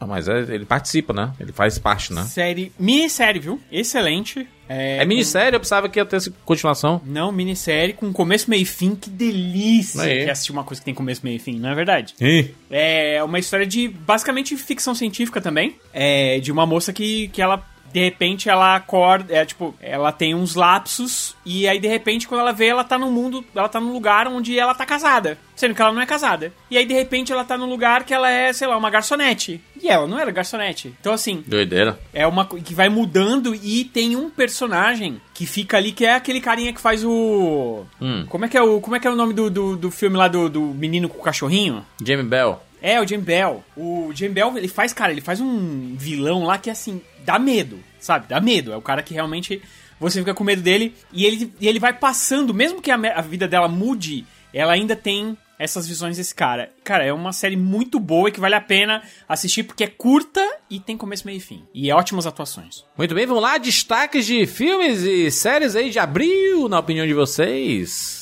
Vou dizer aqui, medida provisória. Destaque aí, dá pra assistir no Globoplay aí. Eu vou com o Sonic. Pô, qual é o problema? Filme legal, pô. Filme divertido. Não, o Sonic, mano. O Sonic é sempre filme nota 6, 7, mano. Não, não é, é possível, bacana. né? Não, esse daí eu achei bacana. Achei ele até um nota 8. Só o Jim Carrey já vale 6, 7. O resto você julga à parte. Os outros pontos você divide o resto do filme. E, e de série eu vou falar do Pretendente Surpresa, que foi meu primeiro dorama. Eu já assisti pelo menos uns 6, 7 doramas aí. É, aliás, não é nem dorama, né? É K-drama, né? Se pensar que é da Coreia do Sul. K-drama, K-drama. O dorama ele tá se tornando até, inclusive, pejorativo, né? É, para algumas pessoas. Porque antes era mais relacionado às produções que vinham do Japão, né? E aí depois ele, ele se tornou um nome mais abrangente pra pegar muitos países da Ásia ali, né? Dorama é drama em japonês, a gente já falou isso, né? É de dorama, drama, dorama. Sim. E aí, no. Ja- no- na Coreia não se fala dorama, né? Tem outro nome. E aí, Fala mas só que acabou ficando, né? Acabou ficando essa... K-drama, que é. K, K tracinho drama.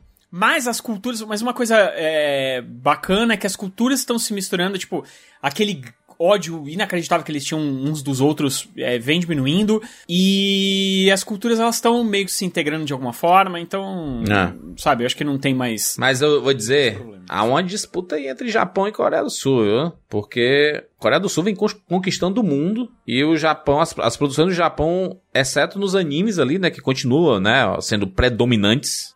Jesus tá falando isso porque ele foi falar que o. A gente vai falar aí mais pra frente, né? De um, de um, de um anime coreano que tava fazendo um grande sucesso, tá passando aos japoneses, aí veio alguém lá e Aine. reclamou: Não, que absurdo, meu lado otaku ficou chateado com você. Como que você pode falar uma coisa dessa, sendo que os animes são a melhor Ih. coisa? Ah, rapaz, para com isso, pô, né? A gente tá falando de ascensão, né? A gente não tá falando que um Isso. vai- mesmo porque as duas coisas podem existir. É a mesma coisa de DC e Marvel. Pode existir DC e Marvel, você pode gostar dos dois. Não obrigatoriamente ser obrigado a gostar de um. Eu, não, não, outro. e outra, essa, é, a, a palavra dorama também é, é como se a gente, tipo assim, a gente visse outro país referenciando a produção nacional aqui como uma produção latina, sabe? Aí colocava tudo num mesmo, não mesmo bolo, assim, sabe? A gente pode. Mas É. a gente pode. Mas é porque há uma discussão, inclusive, sobre a latinidade do brasileiro, né? Se é realmente latino ou não e... Não, é Ah, latino, nós mas somos a- tudo a- latino, sim. Nós somos, mas a, a- a nossa barreira, principalmente a barreira linguística, é muito diferente, cara. Faz, torna, torna o Brasil muito diferente dos outros países da América Latina. E pega uma novela mexicana, e uma, no- uma- aliás, mexicana. Mas mexicana mesmo, ou você pega uma novela argentina, ou você pega uma novela chilena. Olha a diferença do que é uma novela brasileira. Sim. É muito diferente. Então eu acho que a gente tem culturas bem diferentes. Eu, eu entendo quando as- o, o pessoal lá da Coreia não curtir que chame de dorama, porque é uma novela japonesa. Mas eu vou escolher os meus que eu vou ficar com, obviamente, com Sonic e vou ficar, obviamente, com Better Call Saul, que fecha de maneira inacreditável essa série incrível. E aí? Eu, Siqueira, eu, vou eu vou de Sonic e Heartstopper. Só porque também já foi citado Pretendente Surpresa, o Better Call Saul eu não continuei a assistir ainda, então vamos dar destaque a outra coisa muito boa que saiu. Eu achei o Heartstopper uma delicinha. Muito bem. Sicas? Pra mim, é medida provisória e Better Call Saul. Muito bem, vamos para maio.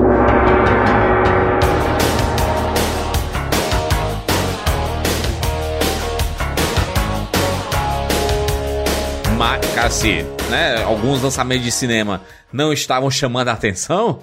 Nós temos aqui nos cinemas Doutor Estranho no Multiverso da Loucura. Digam sim, Prometeu senhor. aí. Sam Raimi, é isso. Sam Raimi chegou com tudo aí, Ah, com tudo não, vai. trazendo o seu WandaVision 2. Deixa ele fazer o WandaVision. Não, não é É aquela coisa, o Sam Raimi, ele salvou o roteiro desse filme, convenhamos. Salvou visualmente, né? Porque não foi o roteiro em si, né? Visualmente é um filme interessante, porém, todavia, contanto, é um filme que a gente mal lembra do que ele fala. Fale por você. Ih! É o meu favorito aí da, da Marvel do ano. Então, Ó, fale por você. o Benedict Cumberbatch, o visual do Sam Raimi, que soltaram o Homem na Buraqueira. Obviamente, a, a nossa feiticeira Escarlate, né? É foda porque o Sam Raimi não assistiu WandaVision, né, Siqueira? E aí ele. Esse é um problema mais, mais de roteiro do que de, de direção, Júlio. É, enfim, mas é um, é um filme, filme legal, tem cenas muito bacanas, assim. Só tem esses problemas de roteiro aí, tipo, matar a, Van, a Vandinha, ó, a, a Wanda ali no, com um pedaço de pedra. Matar né? a Wanda é o de menos. O problema é matar ela é, de uma maneira simbólica. Vocês acham realmente que a Wanda morreu? Não matou, Se não tem sei, corpo, mas não morreu, gente. Foi tipo pra encerrar o filme só. Não, mas o que eu acho pior é o jeito simbólico que ele mata a personagem, transformando ela uma coisa que a gente. Uma personagem que a gente aprendeu a gostar e a gente ap- aprendeu a, a defender, a entender o lado dela. Quando eu saí do filme, nem achei assim. "Ah", mas, cara, quanto mais tempo passa, menos eu gosto desse filme. Essa é a real. Na minha cabeça, o assunto tava resolvido, sabe? O assunto, essa, essa gestalt aí, foi resolvida em WandaVision. E aí, no Doutor Estranho... É, e, e aquela coisa, a cena pós-crédito de WandaVision, ela não combina muito bem com o filme. Ela não encaixa. Tem esse problema do encaixe de WandaVision com Multiverso da Loucura, é fato.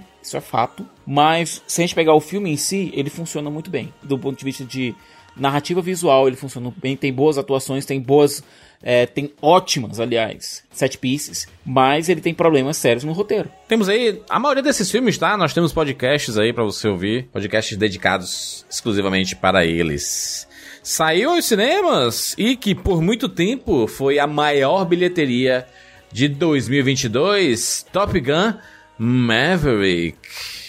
Tom Cruise de volta, conquistando os cinemas do mundo, trazendo um cinema empolgante, experiência na telona, com som, com imagem, aquela loucura. Esse! Ó, deixa eu. eh, Pensa o seguinte, ele é o segundo. Vai se tornar, né? Daqui poucas horas, talvez. Ele se torne o- a segunda maior bilheteria de Não, já é, 2022. né? Já é. ou se Ah, já, você- já, já na né? hora da gravação já é. Tá. É. Vamos pensar que Avatar é o que é, né? James Cameron, muitos bilhões e, e tudo mais, né? E, e tem toda a história. Top Gun é só um segundo filme de um filme que fez sucesso no começo dos anos 80, sabe? Um filme que ninguém dava. Deu-se bastante importância pra ele lá no- nos anos 80 e depois ele foi meio que esquecido. Depois ele virou basicamente uma galhofa, as pessoas tirando sarro dele e tudo mais. A gente mesmo gravou um podcast bem divertido sobre ele, não tirando sarro, mas falando, né, da, do- do- dessa Sim. parte engraçada que ele acaba tendo ali, né, contando a história desses, desses personagens. E aí, quando veio o Top Gun 2, obviamente que eu sou um grande fã do, do Tom Cruise e eu esperava, sempre espero dele, com muitas coisas. Fui assistir a Múmia achando que ia ser um filme incrível. É, eu, obviamente que eu fui assistir achando que ia ser bacana e tal. Mas eu jamais ia imaginar o que, que esse cara fez. Sabe? É um filme que fala muito com, o com quem gosta do primeiro filme, quem é fã do primeiro filme. Mas ele também conversa com qualquer outro, qualquer outro tipo de público. E é um filme que, óbvio, fu- que funcionou muito bem no cinema. Quando a gente assistiu, que nem você falou, né? Som, é, os efeitos, né? Que muitos deles são realistas, Sim. porque o cara tava lá fazendo e tal. Mas ele funciona também em casa. Porque quando eu reassisti em casa, eu vi duas vezes no cinema, mas quando eu assisti em casa, eu falei, ah, agora não vai ser a mesma coisa. E, cara, eu tava aqui na ponta do sofá, assistindo felizão. Top Gun Maverick é um filmaço. Um filmaço. É outro filme de experiência, né? Porque você pega o roteiro dele, ele não é um primor de originalidade. Aliás, muita coisa dele você pode pegar direto do, do Star Wars Episódio 4. Mas é um filme muito divertido. É um filme que você consegue experimentar essas sensações de adrenalina. O Tom Cruise ele tá te vendendo, tá te vendendo adrenalina. O fato é esse, ele tá te vendendo emoções, tá te vendendo adrenalina e você compra isso. Você compra fácil, porque ele faz isso no carisma, ele faz isso na unha, faz isso na coragem. É, o elenco de apoio é muito bom. E, por mais que não seja uma história original, é uma história que funciona. O fato é esse. É, e foi a, foi, foi a maior bilheteria de 2022 por muito tempo até chegar a Avatar 2, né? Então, é, conquistou o mundo inteiro e virou um case em Hollywood. É, Top Gun, né? Pô, por que, que nós adiamos os nossos filmes e não sei o quê? Olha o caso de Top Gun, como se todo filme fosse Top Gun, né? É, tipo. É, muita calma nessa hora, né? É Executivos, né? Hollywood é isso agora. Eles vão apostar nos filmes de ação dos anos 80 e fazer a É. parte 2. Só que não adianta só fazer a parte 2. Você tem que fazer com maestria, que eu acho que é totalmente feito aqui em Top Gun Sim. Maverick. Eu acho que a, a direção... Você, é um filme que você fica empolgado assistindo, assim. Eu não concordo muito... Eu acho que a história é simples, mas eu não concordo, assim, que, é, que o roteiro é básico nem nada disso. Eu acho que traz essa... Principalmente pra quem gostava da. quem gostou do primeiro filme e tal, você fica esperando as participações dos outros atores e tal. É. Mas ao mesmo tempo, eh, você vê que esse Tom, esse Tom Cruise não, né? Esse personagem, o Maverick, ele tá diferente do primeiro, sabe? Ele evoluiu e você sente que existe uma evolução do personagem. Não é simplesmente parou, da onde parou continua. Não é isso, sabe? Sim. Existiu, você vê que esse cara passou por uns perrengues aí no caminho, entendeu? Então, cara, eu não sei o que dizer, porque eu já falei tanto bem desse filme que eu. Na verdade, Rogério, a evolução do Maverick foi não evoluir, né? É, então, mas, mas ele, ele- sabe que ele é. Mas ele sabe que ele é cagado. Entendeu? Porque assim, ele termina o primeiro filme como um cara fu- ferradão, assim, o, o as da aviação, tá ligado? Ele, tipo, meu, esse cara. E aí você vai ver que não é real, entendeu? E eu acho Ele que só queria voar. E o Tom Cruise, eu acho que segura muito bem esse personagem, sabe? Você. Eu, pelo menos, acreditei totalmente naquilo, cara. E ele se dedica demais pro, pros filmes também, né? É muito maneiro ver os bastidores, o quanto que ele pilotou os caças mesmo, e é isso aí e tudo mais. É Pô, bom aquela demais. cena, aquela cena do. Melhor cena de ação do ano. Aquela cena do. Quando ele fala assim: Ah, é, tá bom, ninguém conseguiu. Aí ele vai lá e rouba o avião Vai e. lá e faz, é. Porra, aquilo E é cara, empolgante e tudo Meu, mais. você- Aliás, tem duas cenas de GTA ali dele roubando o avião que eu vou te. É, eu percebi que, meu, você tampa a respiração, cara. Top Gun Maverick, um sucesso absurdo. Demorou quase, né? O quê? Saiu em maio, só chegou em dezembro, no final de dezembro no stream. Que ele teve uma janela de lançamento, né, Júlio? Longuíssima. Entre muitas aspas aqui, tradicional. É. Lançamento no cinema, lançamento é, no VOD, lançamento no, no home video, Blu-ray, DVD, Sim. Etc. É, lançamento no, na TV a cabo e no streaming ao mesmo tempo, né? TV a cabo coloca o Telecine. Né? E no streaming que é o Paramount Plus. Mas ele teve uma diferença que é ter ficado bastante tempo em cartaz também. E, e ter retornado algumas vezes pro cinema também, né? Porque Tom Cruise queria premiação e tudo, e, e aí ele retornou. Acho que ele saiu e voltou algumas vezes, assim. Ele teve um fenômeno de cauda longa, né? Das pessoas assistindo, assim, cara, toda semana ainda tinha gente assistindo o Top Gun Maverick. Fez as pessoas irem ao cinema, né? Está muito, muito bem contado pra entrar como indicado pra melhor filme no Oscar. Exagero inacreditável, meu Não, Deus do céu. Né? Emoção. É justíssimo. Claramente emoção. Vamos lá! Chegou aos cinemas! O Peso do Talento! Filme de Nicolas Cage e Pedro Pascal aí. Um dos filmes mais divertidos do ano, com certeza. É, Nicolas Cage faz aqui. Nicolas Cage. Hum. Cara, que filme legal. Ele é um, Uma versão fictícia de Nicolas uma Cage. versão né? fictícia de Nicolas Cage, certo? Que é um cara que meio que tá deixando a família de lado e a, a carreira tá, tá indo de arrasta pra cima. Até que ele recebe uma proposta pra ir fazer presença VIP no aniversário de um caba, de um caba rico. Chegando lá, ele descobre que esse cara é um traficante e o governo americano contrata, é, chama o Nicolas Cage pra que ele seja um infiltrado lá dentro da organização do cara. E ao mesmo tempo, o Nicolas Cage ele tem umas alucinações com o Nick, que é a versão mais nova dele, que é a versão lá da época de Coração Selvagem, daquela entrevista que ele fez lá no Hogan, que ele tava cheiradaço, chutando lá, jogando dinheiro pra plateia, sabe? Tipo, tipo, tipo, um, tipo um Silvio Santos malucado. Cara, o bromance entre o Nicolas Cage e o Pedro Pascal. Aliás, bromance não, pra mim é o melhor romance de 2022. Foi muito bom. Uma das coisas mais maneiras de 2022, esse filme. É, e, o, e, e o Pedro Pascal tá. É engraçado, né? Porque o Nicolas Cage é a grande estrela do filme, mas, cara, o Pedro Pascal tá sublime, assim. Ele é muito louco, né? Porque, tipo, você acredita naquele cara, sabe? Meu, esse cara realmente é muito fã. É como se o próprio Pedro, Pedro Pascal realmente fosse muito fã do, do Nicolas Cage e tivesse ali, tipo, de cara com o ídolo dele, sabe? Cara, é muito divertido esse filme. É muito divertido. Muito bem. Vamos falar de O Homem do Norte, um filme que prometia bastante, né? E acabou não entregando muito, ah, né? cara, eu adorei esse filme. Que isso? Eu adorei esse filme. Filme do Robert Surtado Eggers. do jeito que tinha que ser. É, Robert Eggers dando um- uma visão dos vikings surtados como tinha que ser. Na verdade, quase. Muito dessa história, aliás, da história original, acabou influenciando muito Hamlet. Então você tem algumas semel- umas semelhanças muito fortes ali entre o que você vê no Homem do Norte, o que você vê em Hamlet e o que você vê, por exemplo, em histórias como Rei Leão. Interpretações malucas, malucas. Adorei as cenas de porrada, adorei as cenas de violência, adorei o, a ambientação do filme. Pra mim, gostei de tudo que eu vi ali. Chato. Tudo bem. É porque eu... Esse é ótimo, né? Tipo, o cara fala um monte de coisa, você só rebate assim, chato, pronto. Acho, acho que o trailer vendia uma parada mais série Vikings. E aí ela foi pra uma outra linha completamente diferente, né? É que assim, cara, é. Tirando a brincadeira, tá? É um filme do Eggers, né? Não é. É assim, é o Eggers fazendo é, um, um grande. um filme em blockbuster, vai, digamos assim.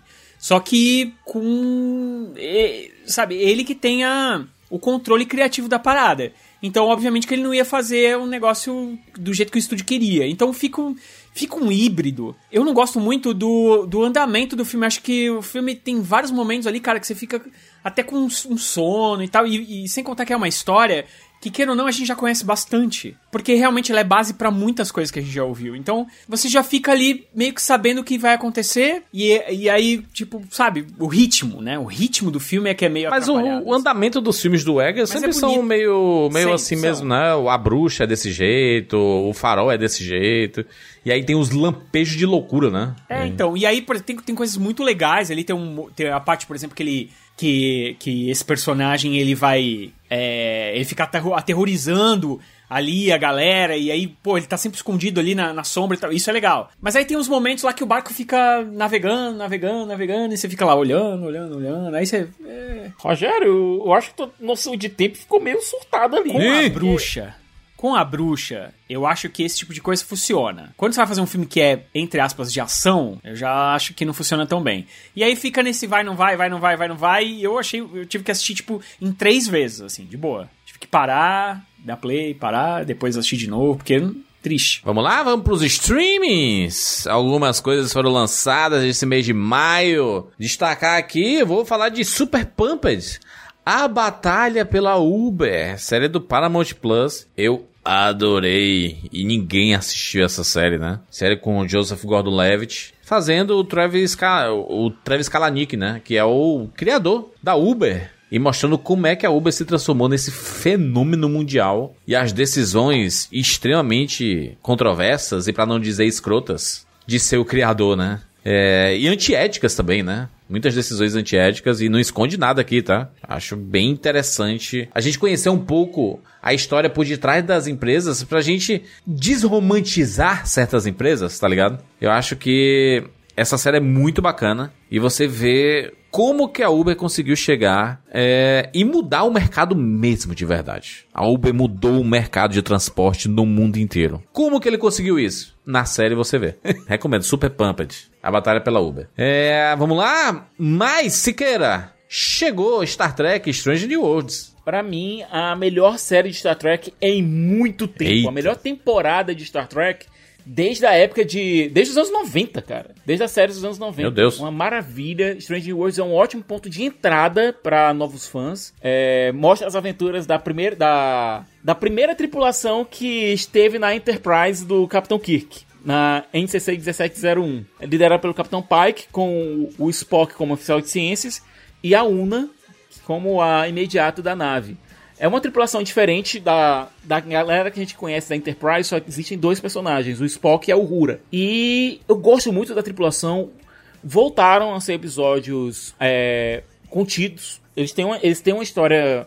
Existe uma- a temporada tem uma história maior, mas cada episódio é uma história diferente. O que é muito bom. Fazia tempo que a gente estava vendo Star Trek só com. em live action, só com é, episódios seri seriali- serializados formando todos uma grande, uma grande história. Ótimas interpretações, Vencel Mount como o Capitão Pike ficou incrível. E pra quem quer entrar no universo Star Trek, é a melhor pedida possível. Star Trek Strange New Worlds, primeira temporada, uma maravilha. Muito bem, vamos falar aqui de um filme surpresa que chegou ao Disney Plus e encantou as multidões. Tic Teco, Defensores da Lei. Tic-teco, vem. Esse aí, ninguém... Se alguém aqui falar que dava alguma coisa pra esse filme, é mentira. Caraca, foi uma surpresa muito grande, Não. né? Que, que filme. não dava nada por esse filme. Que filme maravilhoso e, che- e cheio de, de, de críticas à própria indústria do, do cinema, né? Das séries. O, é, tipo assim, você vê um, um personagem em desenho animado e o outro em CGI, porque ele fez a harmonização facial O procedimento 3D. e foi colocar tudo em CGI, né? Caraca, que coisa A maravilhosa. gente, a gente, cara, e, e ele veio do lugar nenhum e a gente fez um podcast pra ele, né? Exato. Então a gente ficou tão impactado com ele, não, vamos fazer um podcast sobre ele. E é um filme que a gente exaltou bastante a coragem da Disney de deixar os caras fazerem esse filme. Porque tem muita sacanagem com, a- com com as próprias É, coisas. o da vilão é Disney. o Peter Pan, o, Rogério. É, tem, tem muita Exato. brincadeira com, a- com as próprias animações ali do. do- é, que fica aquela coisa, aquela Vale da Estranheza. Tem muita coisa aí que, assim, a gente talvez não visse a Disney fazer, sei lá, há pouquíssimo tempo atrás, entendeu? Então, E o personagem que roubou a cena, né? Que foi o Sonic feio. Sonic feio, nossa senhora. Gente, você pegar a polêmica do Sonic feio, você transformar isso num plot dentro do seu filme. Sério. E você, se você estivesse fazendo ah, 10 isso. de 10 aí pra quem, Não, e- e- quem e fez Fê, esse roteiro. Se você estivesse fazendo isso aí, sei lá, não vamos falar na Universal, mas vamos falar da Sony. Se estivesse fazendo isso na Sony, aí você fala, ah, tá bom, beleza, eles não têm, né, a Uhum. Sony. Mas, cara, é a Disney pegando Tipo, um é deles personagem... mesmos, eles estão se auto-zoando. Não, e, e eu vou dizer que é uma coisa. Parabéns pela, pela, pra Paramount e pra SEGA. Que tiveram a, o espírito, a presença de espírito de, olha, não, pode usar, sem problemas. O Sonic descartado, ele ser um personagem do filme, porque existe, cara, Ele é o pé rapado que fica na convenção assinando autógrafo. dentro do filme você, o- os, personagens, né, dos desenhos animados, do- do- da- das séries, etc, ela, eles são reais. E são atores realmente interpretando aqueles personagens. É, uma- é a continuação espiritual de Uma Cilada pra Roger Rabbit. Cara, muito bom. Inclusive tem a participação do Roger Rabbit. Exatamente. Fica aí a dica. Tic Tac, o Defensores da Lei, um filme bem legal. Vamos falar de Love, Death and Robots, terceira temporada na Netflix. Esse é o a coletânea de curtas, né, que tem histórias que poderiam ser filmes individuais, inclusive. Total. E é, e é assim, a, É que, é que nem a gente fala de Black Mirror, né? Poderia ser filmes assim completos e É, tudo. então. É o Black Mirror das animações. Mas, de novo, né? São, são animações curtas sobre é, tecnologia. Com muito, cara, tem muita inventividade. Eu gostei muito do da primeira temporada. Também ninguém, ninguém viu chegando, né? Quando É. saiu a primeira temporada. Apareceu, de repente, na Netflix. Aí as pessoas assistiram... Ficaram com uma expectativa muito grande, porque gostaram demais do que Sim. viram. E aí veio a segunda temporada, e a segunda temporada, nossa, deu uma caída absurda, assim. É, tem, pra mim, na minha opinião, tem quase nenhum episódio legal da segunda temporada. E aí a terceira veio, e cara, é a melhor, na minha opinião, a melhor temporada. Tem um episódio lá, o episódio. Eu nunca lembro o nome daquele negócio. Tem um episódio em si ali que é na América do Sul, com invasão é, espanhola. Então, cara, é inacreditável. Uma sereia muito louca. É, eu acho essa temporada, assim, é muito bem feita. As histórias são bem legais. A maioria das é, dos curtas são muito bons, porque normalmente esse tipo de, de material, assim, que são vários curtas de várias pessoas diferentes, e eles fazem essa, essa junção, nem sempre são. Nem sempre fica muito nivelado, né? Tem episódios muito ruins e outros muito bons. E eu acho que é, essa terceira temporada aqui, ele, meu, é assim. inacreditável. Eu acho que todos os episódios são bem legais. Muito bem, muito bem. Vamos aqui, vamos destacar que chegou Stranger Things, quarta temporada na Netflix, um sucesso.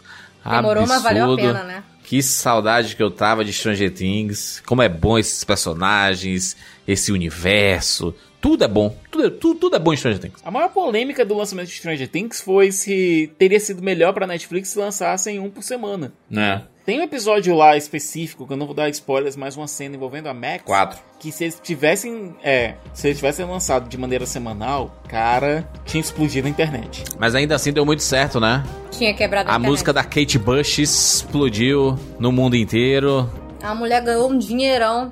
Sabe o que que eu acho engraçado? Vocês falaram que ah, teria quebrado a internet. Quebrou a internet. Quebrou. Essa é a questão, entendeu? Tipo Só assim, que é foda a porque a tá Netflix, a- a- o o Stranger Things é a única série que consegue Mas fazer é isso. que não sabe? foi um acontecimento sozinho que quebrou, entendeu? É, a, a série inteira quebrou. Mas se você tem a galera, um intervalo de uma semana pra galera ver a menina lá flutuando no ar e não sei o que, você fala, caraca, o que, que vai acontecer, sabe? Fernanda, eu até. A gente gravou. Teria rendido muito mais. No dia de gravação desse podcast, a gente, eu e o Júlio, a gente gravou um vídeo e eu até falei pra ele, inclusive a gente falou no ar, assim. É, minha mãe mandou, ela assistiu lá uma série que saiu agora, é, no, final, no começo do ano, em janeiro, primeiro de janeiro, se não me engano. E aí ela assistiu os episódios todos que saíram, e aí agora os próximos episódios vão sair só em março. E ela ficou revoltada. Uma coisa que a gente é, muitas vezes também deixa. Pensa que assim, ah, pra gente, na nossa bolha, é bom que saia um por semana, porque tem. O... Só que tem muita gente que já cresceu assistindo, passou a adolescência e agora já tá adulto, e as pessoas mais velhas e tal, que elas acostumaram a assistir nova, tudo né? junto. Então, assim, é, é bom por um lado, mas também não é bom, entendeu? Eu acho que essa maneira que eles estão fazendo agora de dividir duas partes, que nem eles dividiram Stranger Things é, com um período de um mês, eu acho que deu muito certo. Esse um mês as pessoas ficaram falando sobre, sobre a temporada, meu Deus, o que vai acontecer agora tal. E quando veio, estourou tudo de novo. Então, assim, não é que. Eu não acho que ia fazer ainda mais sucesso É. se fosse um por semana. Já é um grande sucesso do jeito que foi, entendeu? Sim. Essa é a parada. E ainda dividiram em duas, né? Só lançar, Sim, é. lançaram em maio e em junho, né? dividido em duas por motivos de precisamos lançar logo pra poder concorrer na, na temporada de premiação. Exatamente. É. Uma série que foi muito esperada. Muito esperada. Afinal, era um dos maiores personagens. Aliás, é um dos maiores personagens Nossa, e foram anos, né? de Star Wars. Desde que anunciaram. E aí chegou Ian McGregor e o seu Obi-Wan Kenobi de volta ao universo Star Wars aqui. Numa série exclusiva do Disney Plus. Não vou dizer que é a pior coisa do ano, porque não é. Tem Ah, muita é, coisa é. muito Ah, pior. que. Porém, no entanto, contudo, é uma das maiores, se não a maior decepção do ano. Decepção com certeza é. Ah, sim, maior decepção do ano, assim, sem dúvidas. Quanta fanfic com foto do Ian McGregor e não sei o que, e lá lá lá. Imagina quando sair essa série, e não sei o que, babá. Aí começou a série. Pô, que legal, cara, mostrando ali o dia a dia. O cara tá ferrado porque ele tá, teve que fugir ali, né? Tá, tá fugido naquele planeta, ele tem que ficar lá de olho no Luke, pá. E aí, pô, você tem esse dia a dia do cara, como é chato isso, e como ele foi um grande herói do seu tempo e de repente ele tá lá largado e tal. E aí, meu amigo, sei lá, acho que 20 minutos depois do, do primeiro episódio, tudo que vem é só ladeira abaixo, é só é só o mato do mato mesmo. Não dá nem pro boi capinar, sabe? Não dá nem pro boi comer lá. E, é Que triste, tristeza, cara. né? É muito, tri é muito triste o que fizeram nessa série. É, Até o duelo final com o Vader, é horroroso. o duelo final com o Vader, que muita gente gostou do duelo em si, da coreografia e tal, e oh, realmente a coreografia é muito boa, mas foi colocado num planeta. Não tem nada ali, não tinha nada de ambiente que pudesse ser usado. Foi, é, nesse ponto de vista do plástico, ele foi meio desinteressante. Sem contar que o, o ápice do duelo, que é aquela hora que o capacete é partido, já tinha acontecido em Rebels. A gente já tinha visto a Soca fazer aquilo. A, a única coisa que mudou foi o lado do capacete que foi partido. A questão da voz dividida, a questão do, do olho aparecendo, tudo aquilo ali veio de Rebels. Ou seja, nem isso, que foi um um dos pontos altos Ou da seja, série foi original. Reciclagem, né? Muito bem, aqui pra gente fechar, fechar o mês de maio, chegou Bel Air, a série do, né, a repaginada no Maluco do Pedaço, que acabou, né, ficando ofuscada porque a gente teve um primeiro semestre que só se falava de Will Smith e o tapa do Oscar. E aí ele que é produtor da série, acabou a série ficando um pouco escondida, né, no Star Plus. E aí é uma série mais dramática, né, da, do Maluco no Uma Pedaço. releitura dramática da, da história do maluco do pedaço, né? Exatamente. Vamos lá! Melhor filme, melhor série de maio, na opinião de vocês? Eu diria que é Top Gun Maverick, como melhor filme. E melhor série, vou colocar. Melhor série, né? O conteúdo de streaming. Eu vou colocar. Stranger Things, quarta temporada. Nem tenho nem o que tirar, nem o que pôr. Top Gun e Stranger Things, claro. Bom, pra não ficar repetitivo, Ih. citar outras coisas que eu gostei aqui. Eu adorei o peso do, o peso do talento. Foi muito uma surpresa muito divertida. Então é um filme que eu recomendo que assistam. E de conteúdo de streaming, eu vou no Tico e Teco também, que foi uma coisa que pegou todo mundo de surpresa, passou uma rasteira na gente, eu tô rindo dele até hoje. E o Tic-Taco vem. É, comigo eu vou de Top Gun, Maverick e Star Trek Strange New Worlds. Muito bem, vamos para junho!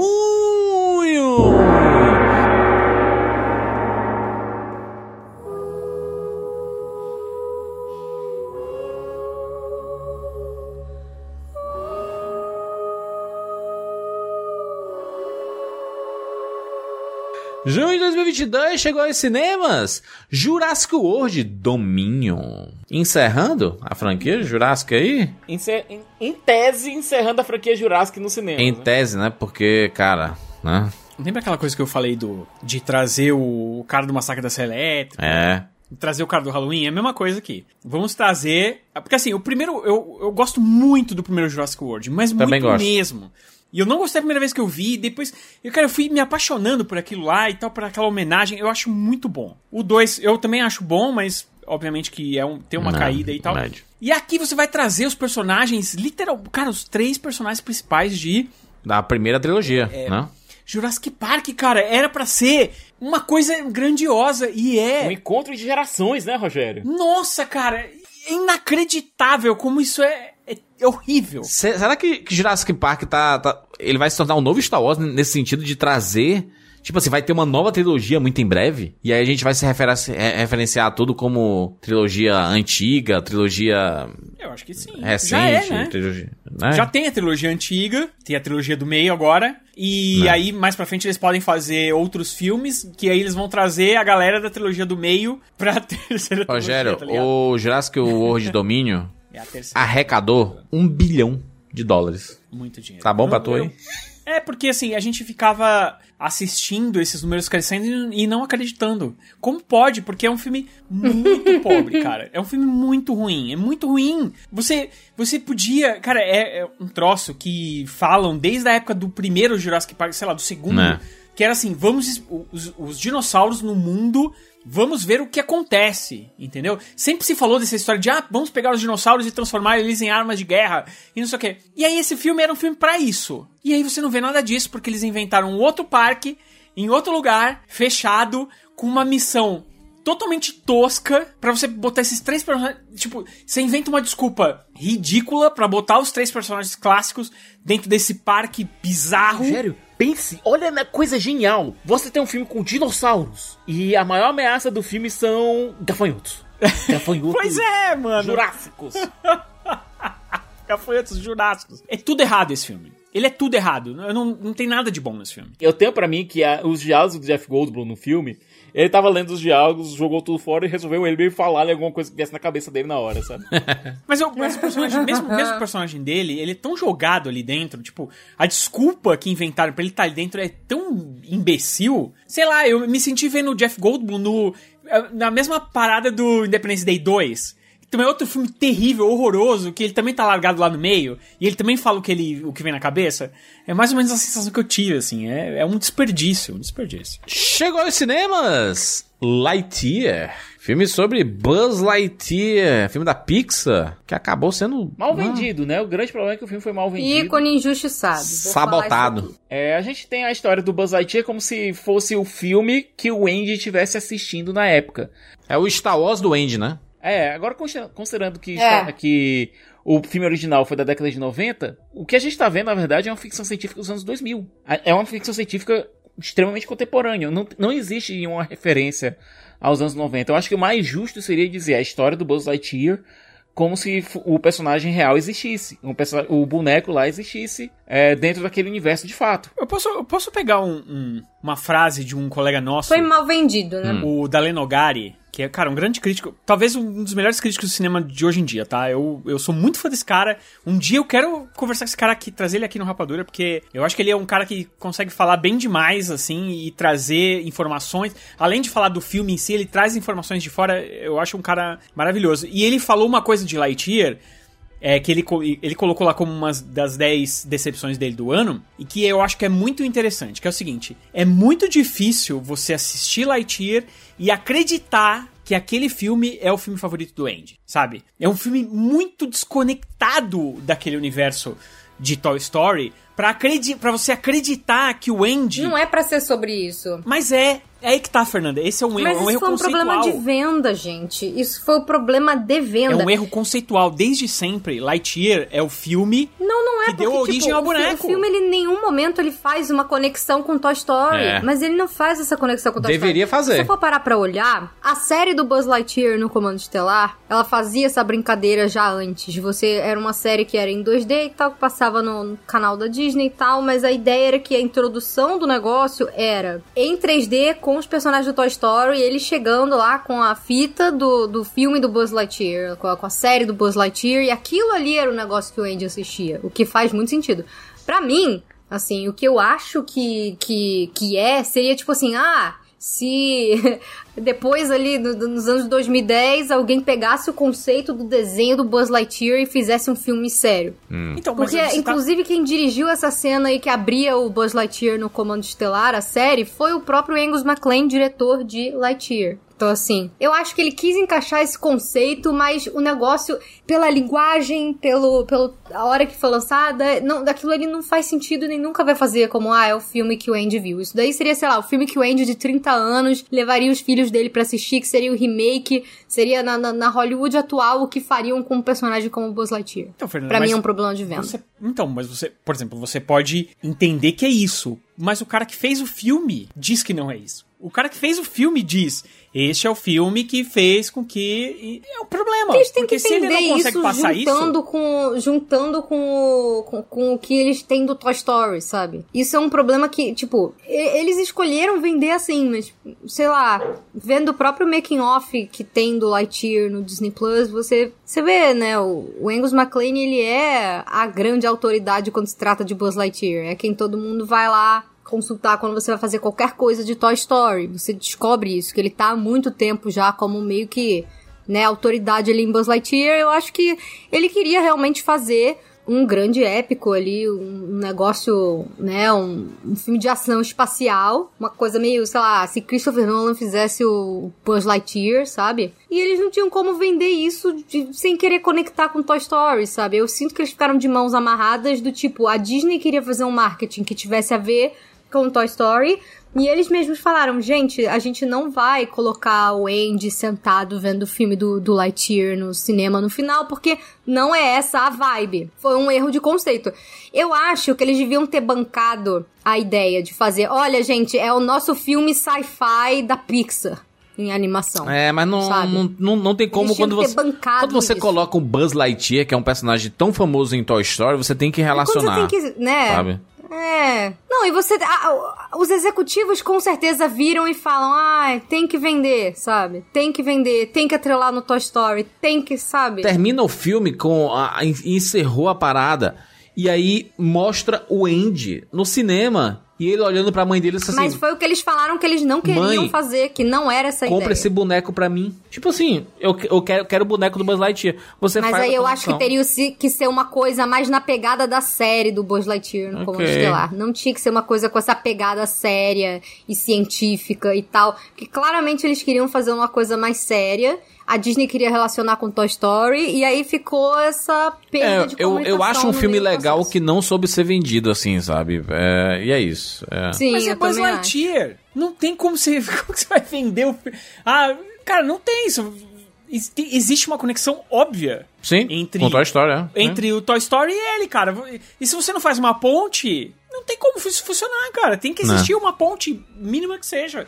E não tem, não tem nada. Hum, Eu acho que esse foi o problema do, do, do não sucesso do filme no- nos cinemas. Eu acho que foi exatamente. A ideia deles é bacana, mas na prática, pro que o público esperava que o filme fosse, não foi. Aí teve aquela polêmica lá Mas do, eu acho uma ótima ideia, eu acho um ótimo. do boicote que foi feito, porque o filme tem Polêmica burra. uma, uma cena de um Ai, beijo LGBT saco, e tudo gente. mais, e o pessoal. Ai, não vou assistir E o filme aí porque ninguém estragou. nunca vai discutir o, o problema de fato, que é isso que a gente tá discutindo aqui, o negócio ter sido planejado de um jeito, vendido de outro, ou então a ideia de fazer uma coisa mais séria, Sim. ou a ideia de que isso tem a ver com Toy Story, e ficou uma coisa resumida, ai, que lacra do lucro, sendo que isso nunca foi o problema do filme, sabe? É. Não foi por isso que o filme não fez dinheiro. E isso vem muito lá de trás, uma outra coisa que a gente pode conversar num outro dia que não cabe aqui, de como os filmes de animação estão sendo meio que boicotados aí nessa época pandemia e Um pós-pandemia fato. No cinema, Um fato. né? Falar de uma animação que conseguiu aí sim ser muito bem vendida e ganhar muito dinheiro foi Minions 2, né? A origem de Gru. O filme faturou quase um bilhão, a gente. Pelo amor de Illumination Deus. é mestre em fazer dinheiro, cara. A Illumination faz muito dinheiro É. com meu, meu malvado favorito. É surreal. E é uma bobajada Surreal. inacreditável também, É né? pra. É pra é, porque é- esse realmente é uma animação pra criança, né, cara? Né? Uhum. E, tipo, e é E, a- isso. e atinge bem sem o público-alvo. muito- É, você tem o Gru criança, né? É. Como que ele conheceu os Minions e tudo mais. Eu acho, eu, Sicas, eu acho que quando saiu o primeiro Minions, eu acho que eles tinham pretensão. Depois acho que eles entenderam qual é o público deles, como eles precisam vender o filme, e, cara, eles fazem isso Não, e gente, assim. uma coisa que ninguém nunca fala é que a bilheteria de Minions e meu malvado favorito, a franquia e tudo mais, ser um bilhão é ótimo, mas não é pra isso que os filmes são feitos. A quantidade de dinheiro em merchandising que É. eles fazem é um valor obsceno. Um bilhão não é nada perto do que eles vendem de merchandising. Inclusive- Então, assim, é que nem, por exemplo, carros da Pixar. Você pensa, cara, por que continuaram fazendo carros 2, carros 3 e série do carros e não sei o quê? Porque é a parada que mais vende brinquedo lá deles. Faz muito dinheiro. Então tem coisas que não importa, sabe? A bilheteria. Inclusive, Fernanda, o fundador da Illumination, o Chris Melendandri, Meledandri. que, né, que é um cara que faz uma máquina de dinheiro, né, ao redor do mundo aí com su- suas franquias do, da, da Illumination. Ele é tão, né, e cons- consegue ganhar tanto dinheiro que a Nintendo deu um cargo de CEO dentro da Nintendo pra ele. Ele tá fazendo o filme do, do Mario aí e ele fala assim, cara, você é foda, Ele é uma máquina de fazer dinheiro. venha pra cá, né? E ele era da Blue Sky antes. Era. Isso que é engraçado. Ele saiu da Blue Sky, fundou a Illumination e o cara tá Tá gazilionário. com tudo. E o meu malvado favorito, que foi a primeira coisa que eles lançaram. Cara, foi uma grande sorte o negócio ter explodido. Que podia ter flopado e acabou Fato. ali. E virou um dos estúdios que mais faz dinheiro, cara. Né? É surreal. Vamos lá, outro filme que conquistou o Brasil, o mundo inteiro, tudo em todo lugar ao mesmo tempo. Este filme maravilhoso. Pra mim, o melhor filme do ano. Ponto. Pra mim também. Dirigido pelos Daniels, que trouxeram esse filmaço aí de ficção científica, viagem no tempo e tudo que você possa imaginar com um show de interpretação Relações de familiares. Yeoh, exatamente. Aliás, o ponto mais importante aí é a relação familiar, né? É, no, no cerne de tudo tá a, Uhum. rela- a relação familiar. E é bem bonita a mensagem, inclusive. E eu acho que, tipo, as suas expectativas. Gente, e as suas expectativas, sabe? Quanto à sua vida, de onde você tá, onde você quer estar. Ah, mas e num universo alternativo? O verdadeiro assim, multiverso se da loucura, né, Fê? isso. Aí sim, aí sim o termo multiverso da loucura se aplica. Caraca, esse filme é muito Cara, foda. esse filme, ele é. E a edição dele, surreal também. Ele hein? é Putz surreal. Mas- e os efeitos feitos na marra, cara. Ninguém ali tinha, tinha muita experiência com efeitos especiais. Né. Fizeram tudo na, na marra ali, aprendendo. Filmaço. E o interessante foi ver o, o Ke Rui Kwan, o nosso eterno short round lá da franquia Indiana Jones, o Data do, Goonies. dos Goonies. É. Fazer esse retorno maravilhoso. O filme ele é cheio de referências a grandes cineastas, como Wong Kar-wai, que tem um segmento lá do filme que é todo baseado no, na filmografia do Wong Kar-wai. É, a Michelle Yeoh, que tá vindo forte pro Oscar, inclusive, agora, que eu acho que seria Tá. muito, muito justo ela ganhar. Por toda a carreira que ela teve e pelo trabalho na- nesse filme. A Stephen Su, que faz a, a filha, provavelmente é das, melhores- das mais interessantes antagonistas do ano. É, cara, né? Tá aí, filmes de cinema, vamos para os streamings. Posso dar uma passadinha aqui em algumas, pra gente dar, né, comentários rápidos aqui. Chegou uma série que já foi cancelada, que foi Primeira Morte. Uma série lá sobre uma vampira e uma caçadora de vampira que acaba, né, tendo um chaptura. E aí... Prometeu ser uma série, uma série LGBT É, de desejo, não é mesmo? Tinha o Riverdale, Riverdale de vampiro. não deu Foi bom. cancelada em uma semana. Exatamente. Não Saiu a terceira e última temporada de Love Victor. O spin-off ali, né? Como é o nome da, da- do Love fi- Simon. Do Simon, Love né? Simon. Do Love Simon, né? Exatamente. Saiu o spin-off, é a terceira temporada no Star Plus. E encerrou também For All Mankind, uma série que é bem popular na Apple TV Plus. Terceira temporada. Quarta temporada. O Peak Blinders, que é um sucesso na internet aí. Dos memes, nos TikToks da vida. A ter... A série sendo encerrada, né? sexta e última temporada, né? É, vai ser encerrada e vai, e vai ganhar um filme, inclusive. série na Netflix aí. Saiu aquele filme horroroso chamado Spider-Head, do Chris Hemsworth. é Muito engraçado ruim. como o Kozinski ele lançou um filmaço. É. e lançou isso. Esse filme é muito ruim, hein, gente? É, e tinha um. E, e, cara, decepção total, né? Porque o trailer é muito bom. Não, e parece que vou, vou controlar as emoções das pessoas pelo computador, colocando as substâncias aqui, e aí eu vou colocar assim, eu vou aumentar o desejo e a pessoa vai desejar outra pessoa. Tipo, e É, cara, você não, pensa que ele, muito- caraca, ele virou o, né, o megalomaníaco do, do- da tecnologia, e aí o filme é horrível, mano. Filme muito ruim. É, a premissa é muito boa, mas É. a historinha é, é ridícula. Mequetrefe. É ridícula. Tem a série brasileira Maldivas, e com certeza eu assisti, né? A primeira temporada Claro. Da Netflix, e já foi cancelada. E sabe, sabe o que eu acho engraçado, Júlio? É que Ah. não basta você assistir o primeiro episódio e ele é ruim e você continua. Você vai. Você vai. Claro, pra É confirmar. a, tua, é a tua vibe. Pra confirmar o ponto, né? Acho que pra confirmar o ponto. É, tivemos uma série nova no Paramount Plus chamada Players sobre o universo de League of Legends. Uma série maravilhosa.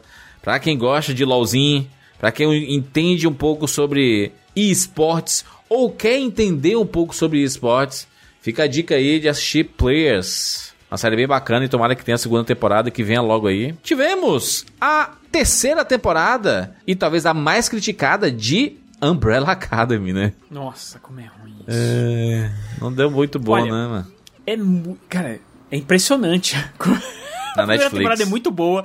A segunda, ela, ela, ela traz coisas muito legais também, sabe? Eu acho que são bem coesas, são temporadas legais. Mas a terceira é, é indefensável, cara. É indefensável. É muito ruim. Muito ruim. Foi confirmado uma última temporada pra fechar a série. João. Graças a Deus. Ô, Siqueira, Irma Vep no HBO Max. Irma, Ve Irma Vep da HBO Max, que o remake de um filme do mesmo diretor, aliás, e que mostra, na verdade, uma, uma trupe tentando fazer um remake de um clássico do cinema francês, Les Vam- Les Vampires, Les Vampires, e cuja a personagem central é essa Irma Vep, que é um anagrama para vampiro. Vamp Vampire. A série é protagonizada pela Alicia Vikander, tem também a Adria Arjona no elenco. A Alicia Vikander faz uma atriz que tá saindo de um grande blockbuster e que tá agora fazendo esse filme eh, um pouco mais, essa produção um pouco mais alternativa. É aquela coisa de, eh, de atores e atrizes saindo de grandes produções, grandes blockbusters e equilibrando com trabalhos mais autorais. Pessoalmente falando, é, essa série tem a, pra mim a cena mais sensual do ano Que isso, cara? que não envolve inclusive nudez nenhuma, que é um diálogo entre a, a Alicia Vikander e a Adria Arjona, que é uma coisa de outro mundo.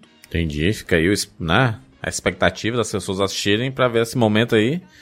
Saiu no Paramount Plus South Park, Guerra dos Streamings. Na verdade, Guerra do Streaming, né? Um filme animado de South Park. É, para quem gosta, né, desse humor ácido e forte de South Park. Saíram alguns filmes, inclusive, né? Com. né, nos últimos dois, três anos aí, é, do South Park. Vou recomendar aqui uma minissérie que saiu no HBO Max chamada 30 Segundos sobre a propaganda brasileira. Sobre a evolução, na verdade, da propaganda brasileira nos últimos 50 anos aí. Você vai ver como era feita a propaganda da TV lá nos anos 60, nos anos 50, né, e nos anos 80, o que mudou de lá pra cá. E com grandes nomes da publicidade, tudo pra quem gosta, pra quem é estudante de publicidade, marketing aí, um prato cheio, uma série maravilhosa chamada 30 segundos no HBO Max. Vale a pena você assistir. Siqueira, ouviu? Terceira temporada, Star Plus. Terceira temporada de Orville, essa, tempo- essa temporada demorou um bocado pra ser lançada, a segunda já tem um bom tempinho que tinha sido disponibilizada. Ouviu é tipo um Star Trek, né? Isso. Na verdade, ela começou como uma paródia, uma quase paródia de Star Trek, pelo Seth MacFarlane, só que lá pelo meio da primeira temporada, houve uma mudança, ela começou a ficar cada vez mais séria. E Entendi. isso chegou ao ápice nessa terceira temporada, que ela lida com temas muito provo- é, provocadores, muito sérios, de uma maneira muito inteligente, de maneira sempre muito inteligente. Ela conseguiu ser basicamente o que Star Trek, a nova geração, foi nos anos 90. Inclusive, muitos roteiristas de- que trabalharam na franquia nos anos 90 estão agora trabalhando em Orville e tem algumas participações, participações especiais de atores que faziam Star Trek na época. É, é uma ficção muito interessante. O Seth MacFarlane, ele abriu um pouco mão do protagonismo da série. O personagem dele era o capitão. É, só que ele acaba dirigindo alguns episódios, então o personagem ele acaba não aparecendo tanto quanto aparecia na, nas temporadas anteriores. Como falei, essa é uma temporada bem mais dramática. Ela lida com consequências de uma guerra que aconteceu entre a segunda e a terceira temporada. Os personagens estão muito ainda sofrendo o choque desse período. Tem um episódio extremamente triste durante a temporada. Pra mim, essa temporada foi basicamente irrepreensível. É, até agora não houve uma confirmação por parte da Disney Plus barra Star barra Hulu se a série vai ter uma quarta temporada. Ela tem um encerramento que faz sentido pra série como um todo, embora deixe ainda algumas, algumas coisinhas que devem ser amarradas em uma eventual quarta temporada.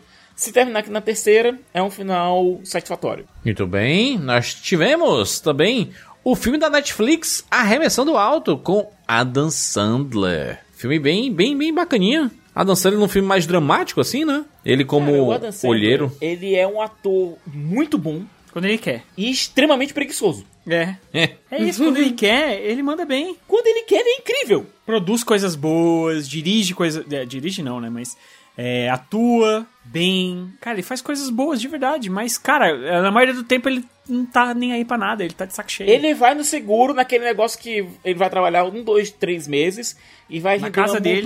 É, e vai render uma montanha de dinheiro pra ele. Agora, quando ele quer, ele entrega performances maravilhosas e esse filme é um exemplo disso. Esse é muito o- legal. Teve uma entrevista, teve uma entrevista dele com o o Brandon Fraser, que é um entrevistando o outro, e o Brandon Fraser ele, ele foi bem cirúrgico nos personagens do Adam Sandler. Não é que o personagem do Adam Sandler interprete perdedores. Ele interpreta vencedores, campeões, subestimados. Hum, bom ponto. Procurem essa- no YouTube essa entrevista, é maravilhosa. São dois atores incríveis, sendo que o Brandon Fraser é muito mais explorado, mesmo nesse período, considerando esse período todo que o Brandon Fraser teve desaparecido. é, a carreira do Brandon Fraser é muito mais interessante que a do Adam Sandler, se a gente for pegar os filmes que o, o Fraser fez. Mas são dois ótimos atores. O problema é que o Adam Sandler, ele é preguiçoso. Mas é um filme muito bacana, hein? Vale a pena aí pra quem gosta do É. universo de basquete, universo de esporte, né? É, filme de esporte, né? É muito bom o filme. Chegou ao HBO Max A Ponte de Bridge Brasil. O melhor reality show do ano. Chupa Big Brother. É, a Ponte Cara, de Bridge. Olha, olha, que ideia, olha que ideia interessante. Você pega lá uns, uma subcelebridade, aí você pega umas pessoas também desconhecidas, aí bota ela num casebre no meio do frio e no, do lado de um rio. E fala assim, ó, vocês precisam construir uma ponte até a- a- o outro lado ali, entendeu? E ali do outro lado tem uma mala cheia de dinheiro, e aí quando vocês chegarem lá, vocês vão resolver o que vocês vão fazer. E é isso, e aí os caras têm que todo dia ficar é, construindo a ponte, aí vai, obviamente, que aparecem várias coisas que ficam um sacaneando o outro, tá? Não sei o que, aí você tem que eliminar, votar, e cara, é muito legal. Principalmente, assistam principalmente por causa de dois fatores que são inacreditáveis. Primeiro, Murilo Rosa fazendo narração.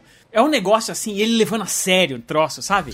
tipo, cara, é, é assim, é, é, é inacreditável, é inacreditável. E a segunda é o episódio final, que, cara, é um susto, assim, que ninguém imaginava. Ninguém imaginava. Porque você tá sempre imaginando que, va- que, que a, a, a série vai pra um canto, né? Que, pô, é um reality show, a galera tá ali se matando junto e tal. E aí ela vai pra outro totalmente diferente e é sublime, assim. É muito, muito legal a ponte. Muito bem.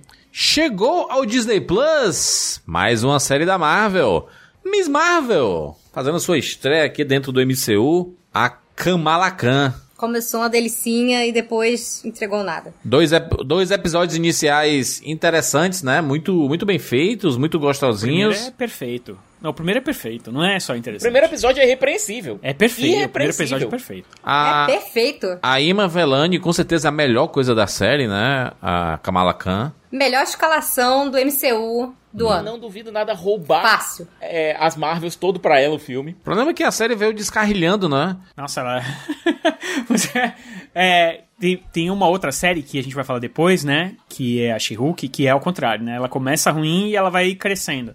E a Miss Marvel, ela começa com um episódio que é perfeito, eu já assisti uns cinco vezes. E eu queria que a série tivesse terminado ali, entendeu? É porque a gente vê uma Porque- super-heroína que é fã do MCU, né? Ela, você vê toda uma metalinguagem, É o basicamente, nosso né? avatar, né? É. É, ela é carisma. Não, e ela é carisma. Não só a atriz, mas a personagem é carismática. Ela é vlogueira. Ela tem uma família. Blogueira. Ela tem uma família que é, é muito, muito interessante. fofa. Ela tem um lá, um, um- um cara que é apaixonado por ela. Como é que é o nome do cara? É Bruno! Mario, né? Um?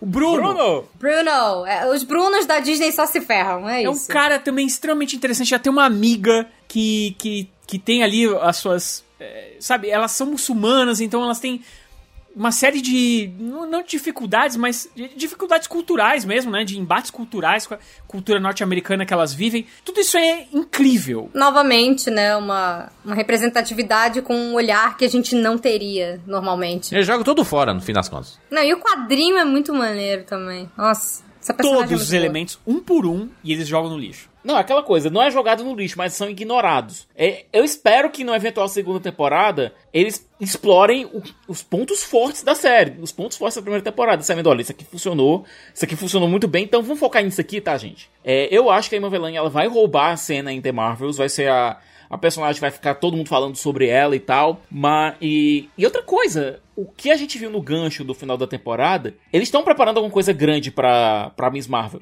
E colocando ela num lugar bem inesperado, aliás. A melhor coisa de Miss Marvel é que ela não se concentra em coisas grandes, se concentra nela como heroína de, de bairro. Exatamente. Tentando ajudar a vizinhança dela. E é isso. tentando Isso é quando é o primeiro e segundo episódio, né? Exatamente. Depois. Que já, já tiram ela lá, lá, lá do, né, do- dos Estados Unidos e botam em outro lugar e aí já muda completamente o foco. Aí coloca o pessoal das adagas vermelhas. A viagem pra terra da família dela faz sentido. Pra ela tentar descobrir as origens dela faz sentido. Siqueira, nós somos o clã das adagas vermelhas, nós somos milenares, tem duas pessoas. Eu acho que é o pior. Não, o problema, o problema nem é os adagas vermelhas, o problema é o- os clandestinos, cara. Os São os piores vilões que apareceram na Marvel e isso é Cara, que Não, desgraça foi essa? Eles são. Olha, Ah. eles são os piores vilões da Marvel de todos os tempos. Tranquilamente, assim. Não tem nada pior. Tem nada pior. Nem a gangue do agasalho lá do Gavião Arqueiro é Nem a, a gangue do agasalho. Pelo, gangue do agasalho! pelo menos a gangue do agasalho é divertida, entendeu? Esses caras aqui. Pra gente fechar aqui o mês de junho, chegou ao Prime Video The Boys, terceira temporada. Maravilhosa Cara, essa terceira temporada. só Com o Caceta, hein? polêmico episódio do Hero Gasm, não é mesmo? Caraca. Finalmente. É assim que, que prometeu muito mais do que né, mostrou ali, né? Não, eu acho que a ideia era prometer por uma coisa, era prometer que você vai sair chocado, mas você sai chocado por outro motivo. Mano, o Capitão Pátria, Homelander, ele está enlouquecido. Que atuação do Anthony Starr nesse, Gente, nessa temporada, hein? Anthony Starr, uma das melhores atuações em séries do ano, com certeza. A cara dele, de maluco, quando eles dão um close na cara dele. É. Ele é perfeito, cara. Esse homem, ele entrega tudo. E você vê, quando você vê ele na vida real, você fala, cara, ele é realmente um excelente ator. Porque ele, na vida real, ele é um fofinho. Ele tem uma energia de ser, tipo, aquele amigo mais querido que você tem, sabe? Sim. Ele tem uma cara de inocente. E, cara, ele tem uma cara. Ele tá ensandecido nessa temporada. Não, e- um e e The Boys nasceu briguinhas aí em bar, andou, né? Mais quem nunca, né? O The Boys nas- nasceu pro meme, né? Tudo gira meme Sim. no The Boys. É impressionante, cara. Não, e, e é interessante como essa temporada ela conseguiu. Ela foi ainda mais explícita em algumas críticas ao mundo real que ela faz. É, Cara, o, é so- difícil ser mais explícito do que aquilo, gente. o Soldier Boy lá, o do, do Jensen Ackles. O. Ele, cara, o, o Butch é Glorioso fudidão. Usando lá os, o, né, os rolezinhos pra O ficar. Butcher pra só melhora, cara. O Butcher só melhora pra mim. Cal Urban tá assim, nota mil nessa série, meu Deus. Eu gostei muito da temporada. Com certeza, uma das melhores temporadas do ano aí. Vamos lá, destaque no cinema e no streaming. Vou destacar tudo em todo lugar ao mesmo tempo, um dos melhores filmes do ano, na minha opinião. E vou destacar The Boys, terceira temporada. Rogério. Eu não vou destacar nenhum filme. Que isso, cara? É, não gosto de nenhum. E... Eita. Não, não gosto, cara. Não adianta. Esse. é, é, Não me explique uma metáfora. De séries, eu vou ficar com The Boys, né? Porque realmente foi uma temporada. Eu acho que o que ela tinha de mais chamativo não é tão legal, que é o tal do Herogasm, que eu achei um episódio realmente broxante. Curtiu essa, broxante. Mas eu achei que todo o restante é excelente. Então eu vou ficar com The Boys sim. E de filme eu não vou escolher nenhum, porque realmente eu não gosto de nenhum. Tudo bem. Eu tô com o Jurandir, eu vou de tudo em todo lugar ao mesmo tempo e The Boys. Foi, foi- foram realmente os grandes destaques do mês pra mim. Eu vou com tudo em todo lugar ao mesmo tempo e vou com The Orville terceira temporada. Porque se acabou aqui, eu acabou com um grande estilo. O, o- inclusive, o, o nosso um, meu amigo Chico Firman, ele falou que ele tá meio chateado com a. Ele já tá meio de saco cheio da temporada de prêmios, porque a chance de todo, todo mundo a todo lugar ao mesmo tempo, sei lá o nome desse filme aí, ele tem muita chance de ganhar. Então também já tô na mesma vibe que ele. Eu tô meio Caraca, vocês são muito chatos, Rogério. Pelo amor de Deus, mano. Deus do céu! Muito de saco. Cara, Tudo bem. parabéns, vocês gostaram do filme, eu acho, acho bonito. Vocês tenham gostado. Ah, Todo mundo opinou então aí? caraca, cara, que agressivo. E assim como no cinema das antigas aí, vamos de um intermission.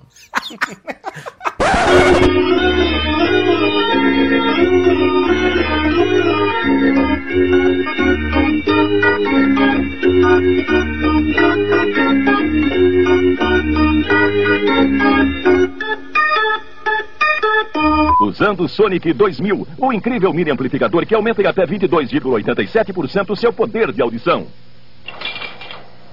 Uau, eu consegui ouvir a agulha caindo no outro lado da sala. Nesta terça, na sessão da tarde, tem Matthew Broderick. É, sou eu mesmo. Aprontando pra valer. Armando as maiores loucuras numa divertida história.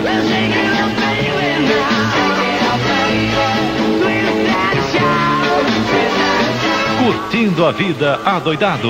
Nesta terça, na sessão da tarde. Eu, Walter Mercado, selecionei para você os mais poderosos videntes do Brasil para acender uma luz em seu caminho. E eu tava super angustiada e liguei pra lá. E realmente eu encontrei amigos. Parece que nas primeiras palavras já conhece aquela pessoa, aquela pessoa já conhece inclusive o nosso problema, já conhece nós há há muito tempo. Aí eu liguei, eu tava muito magoada. E eles me deram vários conselhos e eu adorei. Tudo deu certo na minha vida. Não espere! Ligue já.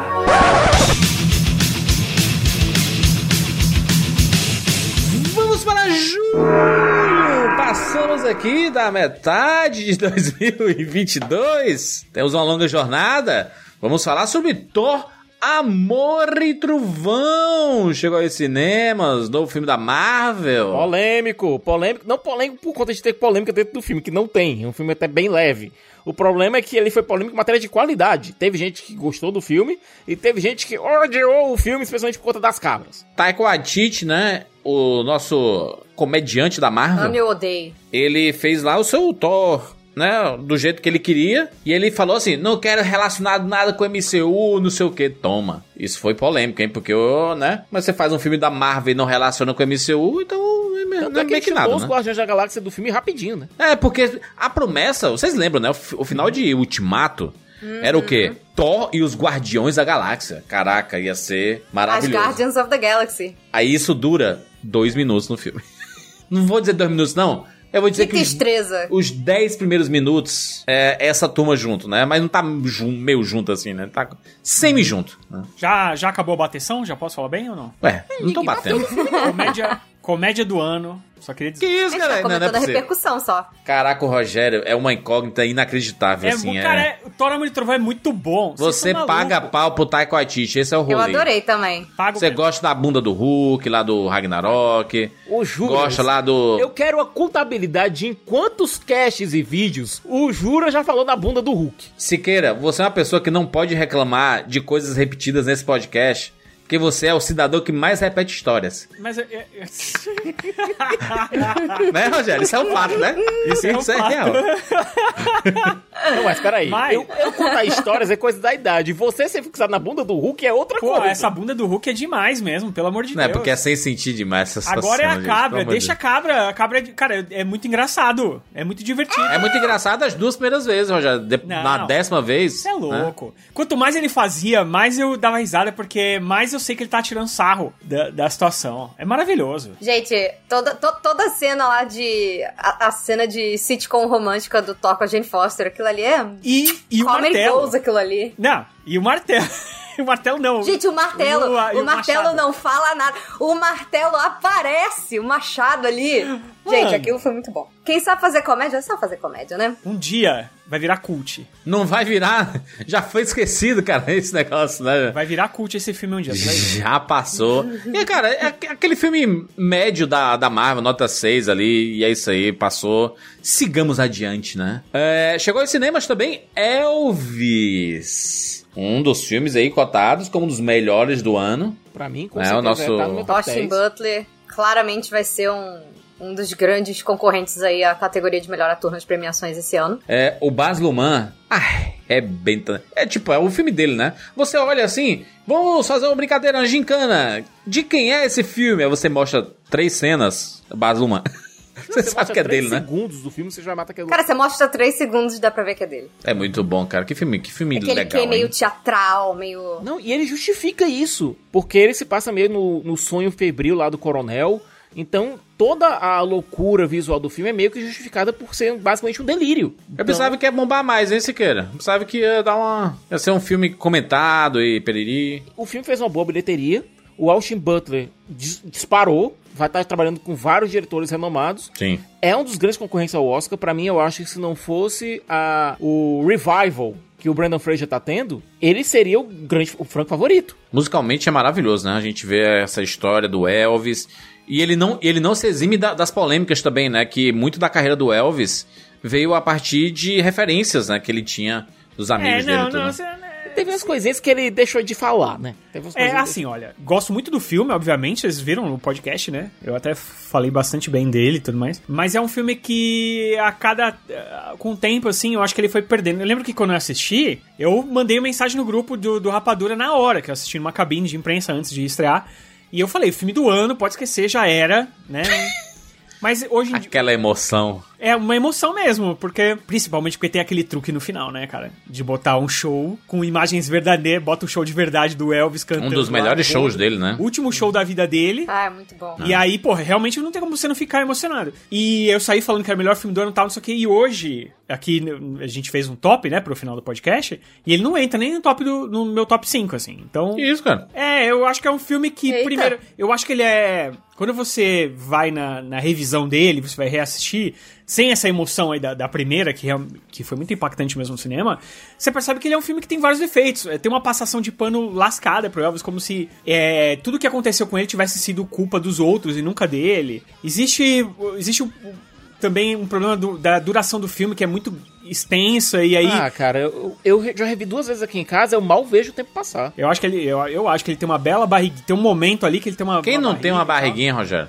Mas aí, tipo assim, deixa de ser bom o filme? Não. É ótimo. É incrível. Só não é, tipo, o supra-sumo do ano que nem eu achava que era, entendeu? Pelo menos Entendi. na minha opinião, tá? Agora, quem é fã do Elvis, hein? Assista aí, gente. Vale muito a pena. HBO Max. Então, o, o, Thor, o Thor Amor e Trovão tem lá no Disney Plus, né? E o Elvis tem no HBO Max. Vamos falar sobre o telefone preto que chegou aos cinemas. Cara, me surpreendi. Ethan Hawke. Tu gostou do filme? Gostei. É, é, tipo, não vai. É, o Scott Derrickson voltando a fazer filmes autorais, né? Não vai mudar Diretor o de gênero. Doutor Estranho, que foi demitido de, Doutor, de Doutor Estranho do Multiverso da Loucura pra entrar o Sam Raimi. Né? E aquela coisa, é um filme pequeno. Realmente é um filme pequeno, poucos cenários. Tem uma, uma estética muito anos 70, que eu acho que funciona muito bem pro longa. Poucos atores, até mesmo o próprio Ethan Hawke, ele aparece boa parte do tempo com a máscara preta. Então você mal consegue ver o Ethan Hawke, você reconhece mais pela voz dele. É um filme que eu gosto. É, não, não muda o gênero. Não é um game changer, não é um X da vida, por exemplo. Entra na lista de melhores e tal, mas é um bom, é um bom filme de terror. E que mistura um pouco esse negócio do slasher com temas mais sobrenaturais. Pra mim é uma boa mistura. É aquele filme, né? Que o meninozinho é sequestrado, fica preso dentro de um, de um porão, assim, né? É, por uma prova de, de som. Aí tem um telefone lá, pregado na parede, e aí ele começa a ouvir. O telefone tá desconectado, tá com a linha É. cortada. Só que ele continua tocando. Ele- o, o maluco lá diz, o, o homem da máscara preta, da máscara de demônio, diz que não é um defeito que tem no telefone, ele atende. São as vítimas anteriores dele dando dicas de como ele pode escapar de lá. Caralho, que doideira. Muito bem, tá aí o telefone preto. E pra gente finalizar, chegou aos cinemas DC Liga dos Super Pets. Animação aí, passou tão batido que chegou rapidinho no HBO Max, né? Pois é, e olha, jura, sendo bem sincero, é um filme simpático. Tem um Cripto, Supercão. Tá na minha lista de próximas coisas a assistir. Pra mim, é uma versão bem interessante do Superman, é, vivida pelo John Krasinski, que no mesmo ano foi o Superman e o Senhor Fantástico. Vai lá, né? É cotado do ponto de vista do Crypto, que é vivido pelo The Rock, Dwayne The Rock Johnson. Que aparece também como Adão Negro, né? Ele aparece como Adão Negro e aparece como o cachorro do Adão Negro no final. Ou seja, é, o, a cena pós-crédito do filme é basicamente o The Rock conversando com ele mesmo e com o John Krasinski. Ok, né? É uma animação simpática, tem um visual bem bacana, os personagens são, inter- são cativantes. É aquela coisa, ele, eu acho que ele foi lançado do jeito errado. É uma animação que utilizou muito bem o Crypto pra mim, que é um personagem que eu curto. Algumas pessoas acham que ele é um personagem meio ridículo, mas eu acho que quadrinhos de vez em quando tem que ser um pouco over the top, sabe? E Eu, eu acho legal. Acho, acho legal, assim, você fazer. Você ter essa temática, assim. A DC, ela proporciona esse tipo de aventuras aí. E fazer a parada para as crianças, né? Uma forma de você ang- angariar novos públicos. DC Liga dos Super Pets é o único lugar que você vai ver o Keanu Reeves interpretando o Batman. Então já é alguma coisa. Muito bem, vamos lá pros streamings. Cara, muita coisa chegou em julho nos streams, começando com Stranger Things, temporada 4, volume 2, né? A, a conclusão de Stranger Things de uma forma épica. Conclusão, isso que eu ia dizer. é Conclusão, conclusão épica. Épica. Um episódio aí negócio- de duas horas. Quanto que tem o último episódio? Duas horas e meia. É, um, é um Duas horas e Ah, duas meia. horas e meia. Poderia ter sido cortado, né? É. Não, isso aí tá bom. O, o Rogério é assim. Ele fala que o, o Elvis tem que ser cortado e o Stranger Things, que é uma série, não. Caraca, faz, não faz sentido na minha cabeça. Cara, mas É porque tu gosta, tu nem gosta de Elvis, não rapaz. é isso. É que assim, é que tinham várias histórias pra ser para serem terminadas ali na, naquele Entendi. episódio, entendeu? Então, assim, é, eu, por exemplo, eu não consigo ver os momentos que a gente podia chamar de momentos de barriga são os momentos épicos. E aí eu não sei se, se a gente consegue tirar os momentos épicos. Não. Não sei, é claro que é claro que existe um, né? Você fala, pô, você fala do, do Elvis, que o filme tem três horas, sei lá, e, e é quase o mesmo tempo desse filme. Aquele aqui, plot ali da Kombi, né? Da, da galera da Kombi, da, da Maria mas- Ruana ali, podia ser cortado ali. Então, mas aí que tá, mas a galera da Kombi, você não ia terminar a história dos caras? É, é Não, tá, tem que terminar. É, não tem jeito. Tem... É assim. Começou a contar, né? Podia ter sido diminuído? Podia, só que eles não quiseram é, fazer uma coisa cortada, né? Eles quiseram, Entendi. tipo, com- cada episódio meio que contar uma história, e aí eles não quiseram Ah. cortar. É, claro, cara, que eu preferia que fosse... se- É mais legal, né? Quando é menor, assim, mais enxuto e tal, pelo menos na minha opinião. Mas tudo bem, eu achei que foi bem épico, assim, cara. Duas cenas aí, pelo menos, da, da- só desse episódio, duas cenas ficaram marcadas aí, tipo, você vê gente. O que a gente viu na internet de gente reproduzindo a cena da guitarra, sabe? Nossa, aquilo ali é maravilhoso, né? Metallica. Metallica saiu por cima da carne seca esse ano. Nossa, fácil. cara, foi, foi assim, é, a gente viu isso na internet loucamente, assim. Mas assim, Metallica é uma é uma banda extremamente conhecida, né, consagrada já no mundo. E aí vocês colocam dentro de uma série com uma nova forma pra apresentar Metallica pra uma nova geração. Teve gente que descobriu Metallica em Stranger Things, cara. Renovou Hã? o público dos caras, cara. É isso aí, né? isso, é.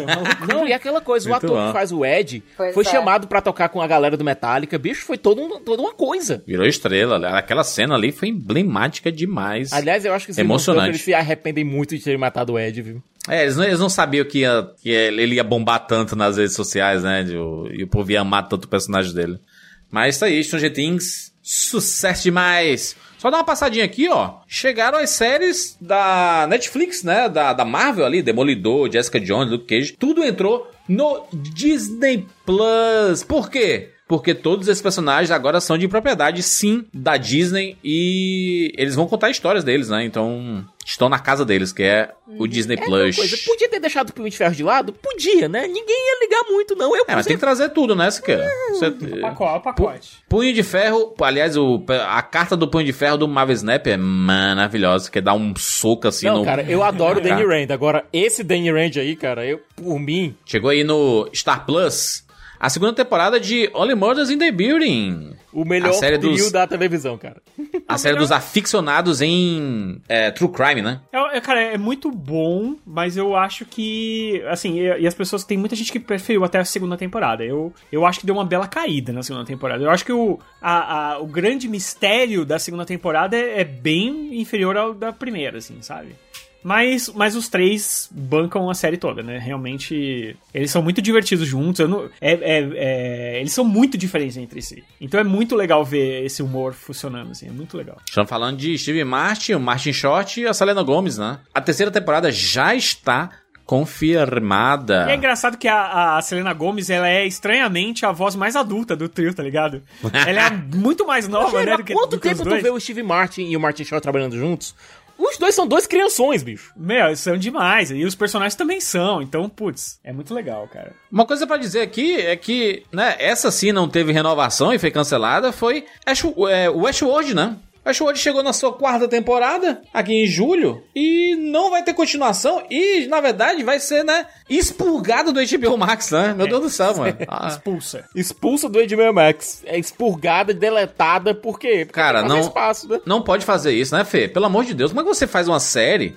Ok, você não terminar, mas você tirar do catálogo? Ainda mais porque, tipo assim, é seu, cara. É, é deles ali. Não tem nem essa coisa de tipo, ah, pô, bota em outro lugar, ou acabou a licença, ou Ah. sei lá, sabe? É deles, não faz o menor sentido Não é tirar. nem por isso, né? Eles estão fazendo isso pra ter desconto no imposto de renda. Cara, isso é Cara, muito ridículo. não é possível. Juras, a série não vai ser expurgada, não. Já foi, viu? Já foi, né? Já foi Já foi, aí. tô um- aqui no HBO Max, acabei de fazer uma busca aqui pro Westworld. Já era. Caraca, será que há a possibilidade de ir pra outro stream, tipo um Prime Video da vida, acabar é, o Prime Video fazendo a continuação? Olha, é, os boatos que rolaram foi o seguinte: a Warner tá fazendo seu stream a lá Pluto TV. Certo? Que seria um stream gratuito, mas com propaganda. E uma das coisas que eles ofereceram pros produtores de Westworld foi: olha, a gente quer que o Westworld vá pra lá, a gente banca uma quinta temporada, mas com orçamento reduzido. E não aceitaram. É. Os Se caras mantêm. Os caras têm um padrão altíssimo de produção e vai fazer a quinta temporada com 10 reais, rapaz. Como é que não é. não-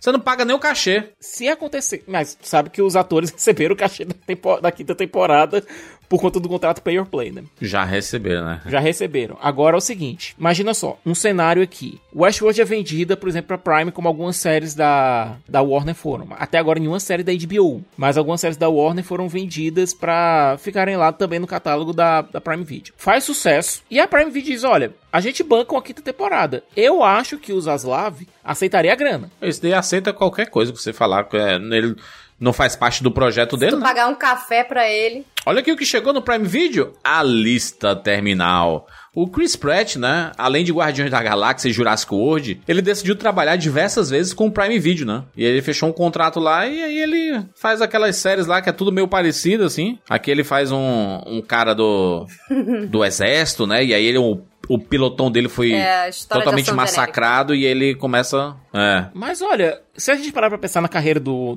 do, do Chris Pratt, uma das primeiras vezes, das primeiras vezes que a gente viu ele no cinema, não tô falando de televisão, não tô falando de Parks and Rec, tô falando no cinema de fato, foi com na parte final de Zero Dark Thirty, que ele apareceu É. lá, bobadão e tal. E assustou muita gente, aliás, que conhecia de Parks and Rec. Então, ele tá fazendo esse tipo de longa, faz até algum sentido, né? Não, é uma série, né? É uma série de oito episódios. É. E o curioso é o elenco, porque tem o, o, o Taylor Kitt lá de Friday Night Lights, né? O nosso John Carter, que era uma promessa, uma jovem promessa do cinema.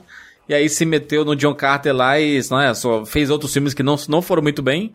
E aí ele afundou, né, junto. Tipo o X-Men Origins Wolverine, quando ele fez o Gambit lá, totalmente descaracterizado. E a gente tem o Jay Courtney.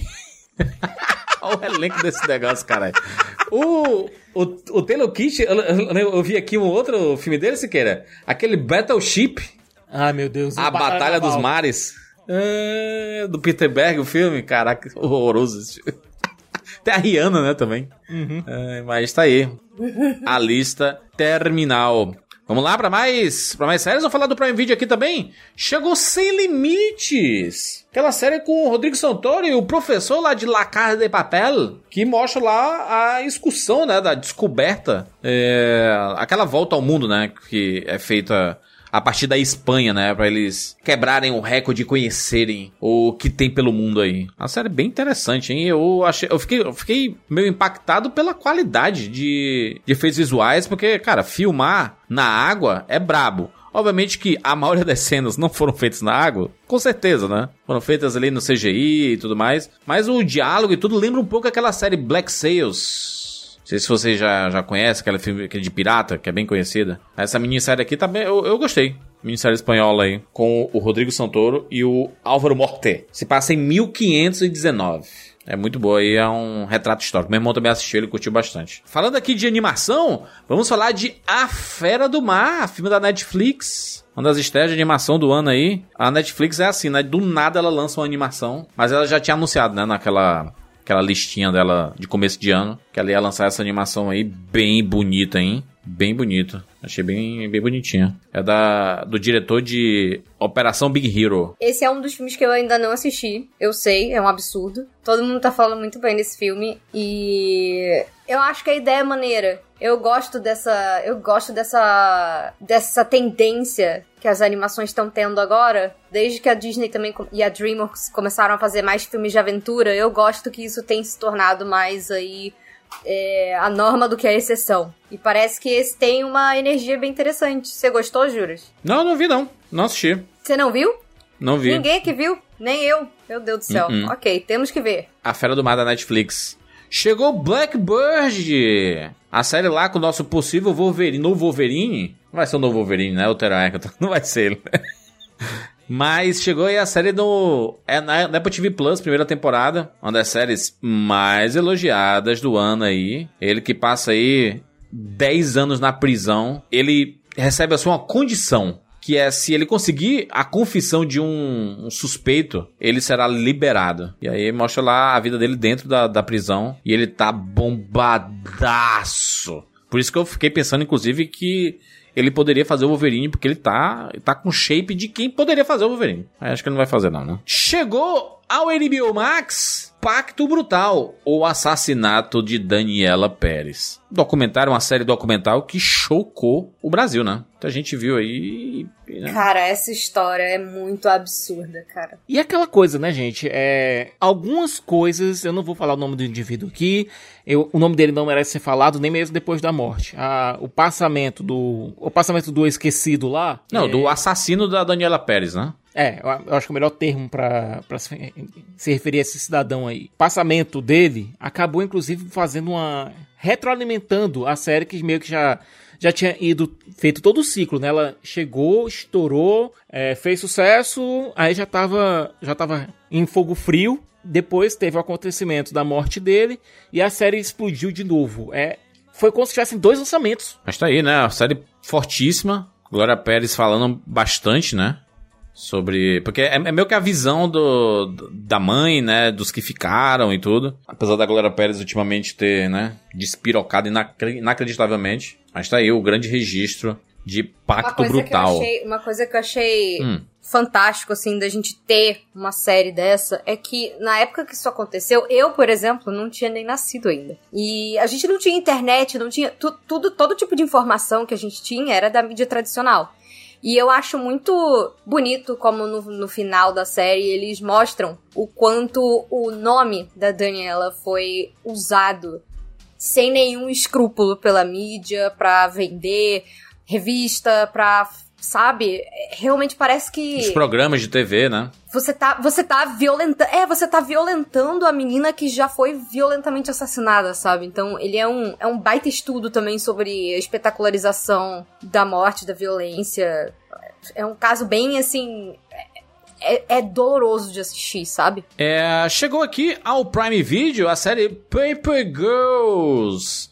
Série bem gostosinha de assistir, uma vibe de Stranger Things, com De, é, de Volta para o Futuro e eu diria até com Robô Gigante, que é uma parada que o Prime Video errou em não vender isso. Como é que você não coloca no trailer um robô gigante que aparece no filme? No filme não, na série. Gente, pelo amor de Deus, né? robô gigante vende, né? P- Podia ter é, é, No proporcionado Brasil, principalmente. uma Robô continuação. Exatamente, eu, cara. queria, eu quero isso na camiseta agora. Paper Girls é uma série bem gostosinha de assistir.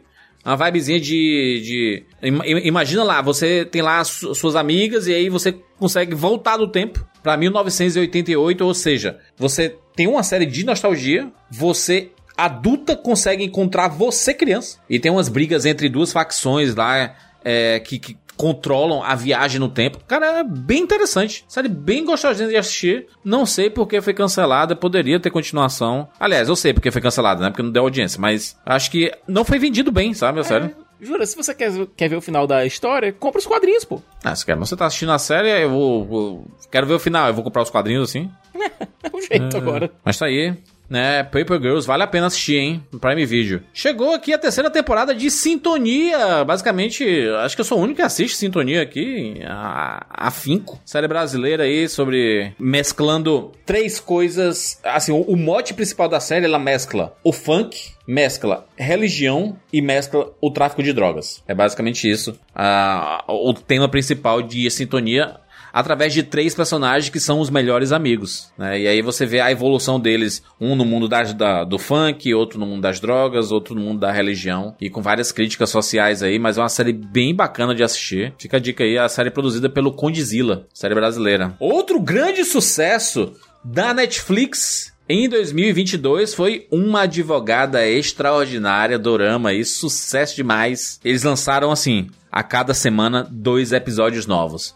Isso fez uma advogada extraordinária ficar no top de mais assistidos por exatamente quantas semanas? Oito Um semanas. tempão, né? Parabéns aí, viu? Ficou até mais, porque quando terminou, um monte de gente come- começou a assistir depois que já tinha terminado. Começou a fazer maratona, né? É. Né? Ficou um. Cara, a Advogada Extraordinária, é, a gente fazendo lá o giro dos streamings principalmente, né? A gente viu que, cara, Sim. não saía nunca do, do top 10. Ficou muito. Ficou lá no top, é. E é uma série muito elogiada também. É uma advogada com autismo, não é isso? Sim, exatamente. É. Exatamente. E ela vai trabalhar num grande escritório de advocacia.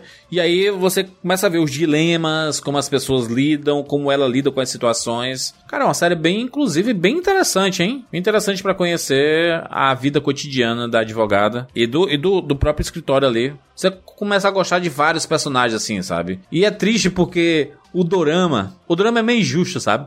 Você começa a gostar de todo mundo. Meu Deus, caraca, que personagem massa, que história legal, não sei o quê. E acaba e não tem continuação. É isso, já era. Morra. Morra você. Morra você com essa Acabou. ideia de querer continuação.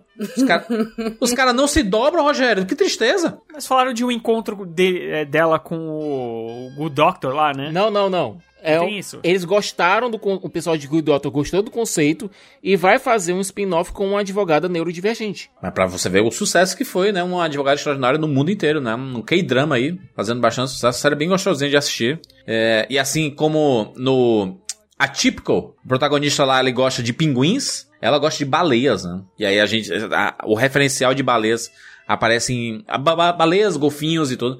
Ah, Tem vários momentos da série, assim. Uma série que estreou e existiu uma expectativa até boa pra ela é uma série sobre Resident Evil. Resident Evil, a série, chegou à Netflix, sua primeira temporada, e ela é horrorosa, gente. Horrorosa. Primeiro que você foca uma série...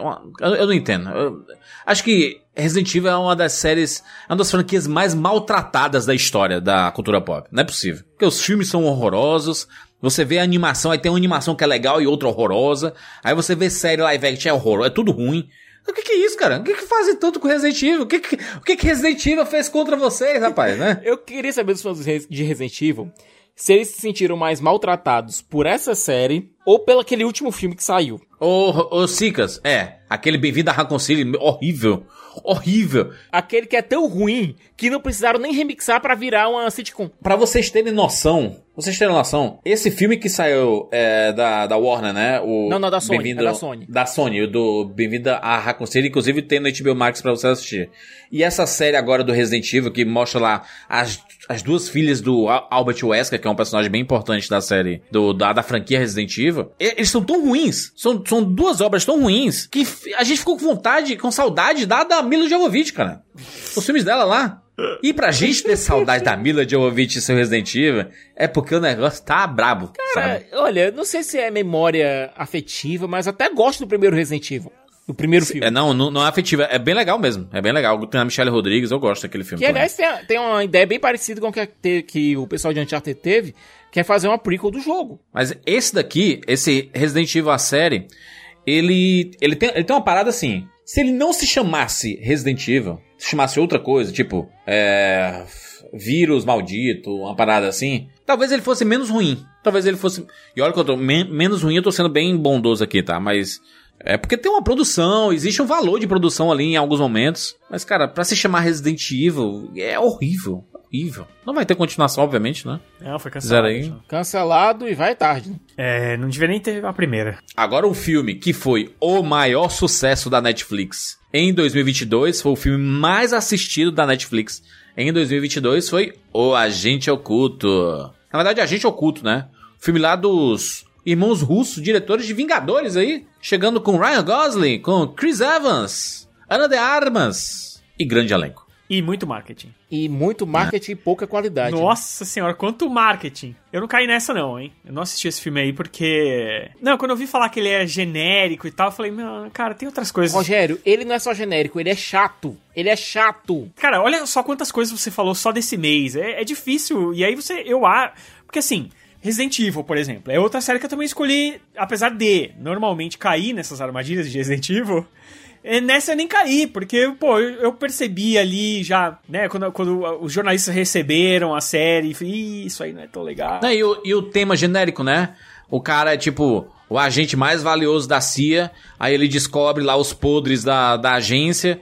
E, e aí o, o, que, o que é que a agência faz? Ela solta vários assassinos presos por ele, por ele, né? E pra caçar ele. Não, aquela coisa, bota, é, bota uma recompensa gigantesca aí pra pegar o caba. É, é, aí, cara, aí virou John Wick, caralho. John já- Wick isso aí, ele né? já viu tantas vezes isso. Nossa, esse bagulho de espião também já deu, né? Pelo amor de Deus, cheio de espião, gente. Nossa senhora. Não, peraí.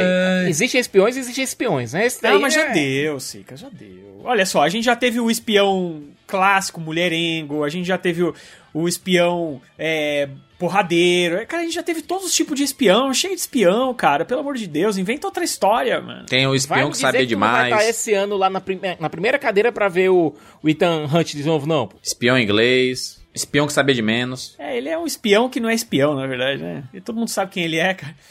A- aquele ele sou, chega, os caras falam, Ethan Hunt. aquele sou espião do Ed Murphy. Tem vários filmes de espião aí, né? O pessoal gosta de fazer um agente secreto, uma parada. Pra mim, é, espião é o. É James Bond, sendo James Bond é mais espião, né, Esquerda? É espião ainda. É espião ainda.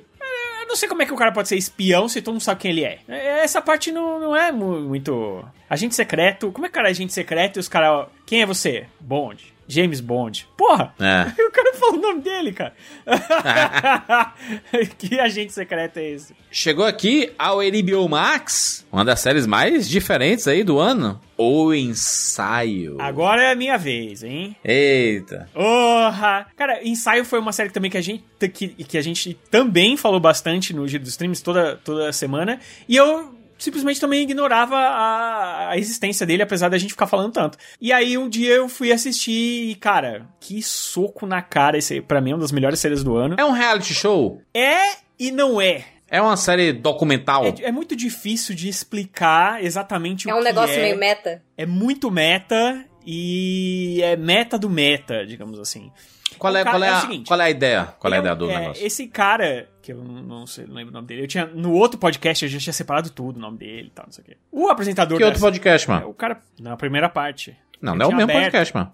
Não, eu sei, essa parte você vai cortar. É que eu falei que eu tinha que. Eu não vou cortar, não, não sei o que edito, não, mano. Ô, Jair. Ô, Jair. Joel, Jair. Jair. Jair. Jair é foda, hein, Joel? Caraca, Joel, chamou de Jair. Tá Corta, na hora não corta do nada, Jair. viu, Joel? Não corta Peraí, nada. deixa eu ver o nome do cara, só pra não É, ficar o cara, o cara, peraí. O, Na- o Nathan Fielder, ele é um tipo um comediante, mas ele também é meio jornalista e tal, e ele tem sérios problemas de relacionamento com qualquer pessoa. Ele é aquela pessoa que muitas vezes a gente internaliza dentro da gente, que é aquelas, putz, se eu pudesse voltar atrás, e se eu tivesse falado isso ao invés daquilo, to- todo mundo já passou por isso alguma vez na vida. E ele é um cara que passa por isso o tempo todo. Ele nunca sabe o que falar, porque ele não sabe qual vai ser a resposta. E isso ele leva pra vida pessoal dele, não é nem. A gente nem tá falando aqui da, da vida só de trabalho. E aí ele decidiu é, fazer uma série em que ele ia voltar, ele ia, ele ia é, calcular como, como ter uma boa conversa e resolver problemas ensaiando antes. Então o que, que ele faz? Ele chegou lá, chamou algumas pessoas, e aí a pessoa, ah, tem uma história aqui, eu queria muito contar. Isso é o primeiro episódio, tá? É, eu queria muito contar a verdade pros meus amigos. Que eu, eu falei que, pra eles que eu fiz faculdade, mas eu não fiz. Aí eu não sei, eu não sei que- como que eu faço isso sem, sem magoar eles e sem. Eu não queria perder a amizade. E aí ele vai, ele contrata um monte de atores, ele constrói um set gigantesco que é o bar onde os caras sempre iam. E aí ele fica testando é, quais as, as respostas e As melhores formas de contar as coisas. Exatamente, e que não fosse é, fazer com que a amizade acabasse. E aí você tem o primeiro episódio que é basicamente isso, e aí depois tem o desfecho, e aí você pensa que a série vai ser isso, todo episódio vai ser. Só que não, é por isso que eu falo que é o meta do meta do meta. É porque aí ele começa. Tem um episódio, por exemplo, que ele pensa: é. Por que, por que, que fazer uma série sobre essa série? Não sei o que. Tipo, meu, ele vai entrando. Ele vai entrando no negócio. O, mas o mais interessante de, de tudo, cara, é o estudo sobre o que, é a vida. Assim, o ensaio é basicamente um estudo do que, é a nossa vida, do que é. do que são os relacionamentos, do que, que é importante pra gente de verdade. Por que, que a gente precisa errar, sabe? Por que, que nem tudo que a gente. Por que, que a gente não tem ensaio para as coisas tão importantes da nossa vida? É uma série, cara, é inacreditável. É um é verdadeiro soco na cara e eu acho que todo mundo devia assistir e ter essa experiência, porque é realmente uma experiência. É muito legal. Inclusive, a segunda temporada está confirmada. Vamos falar aqui de A Turma da Mônica, a série da Globoplay aqui, finalizando né, as aventuras dessa turminha, como a gente conhece aí, desse quarteto aí, Magali, Cebolinha, Mônica e Cascão, desses atores, né, no caso, né, é, que foram escolhidos ali para fazer os filmes, os dois filmes, e aí concluem a história deles aqui na série e nunca mais veremos esses atores fazendo Mas, a turma da uma conclusão bacana. Como nas HQs dos Irmãos Cafag, foram três também, é, a gente tem uma conclusão bem interessante aqui. Algumas participações que eu não vou estragar aqui, porque vocês precisam ver. Alguns personagens foram colocados dentro da série de uma forma bem interessante, bem única. É, algumas coisas da mitologia foram adaptadas de uma forma muito legal, especialmente em relação ao Cascão. E é muito bom. É, cara, não vamos ficar tristes porque acabou. Vamos ficar felizes porque a gente teve essa galera. Não, eu tô triste que sim. foi- Eu adoro, adoro os dois, os dois filmes. Eu não assisti a série porque eu fiz o meu boicote pessoal. Porque eles não vão aproveitar esse elenco no futuro aí.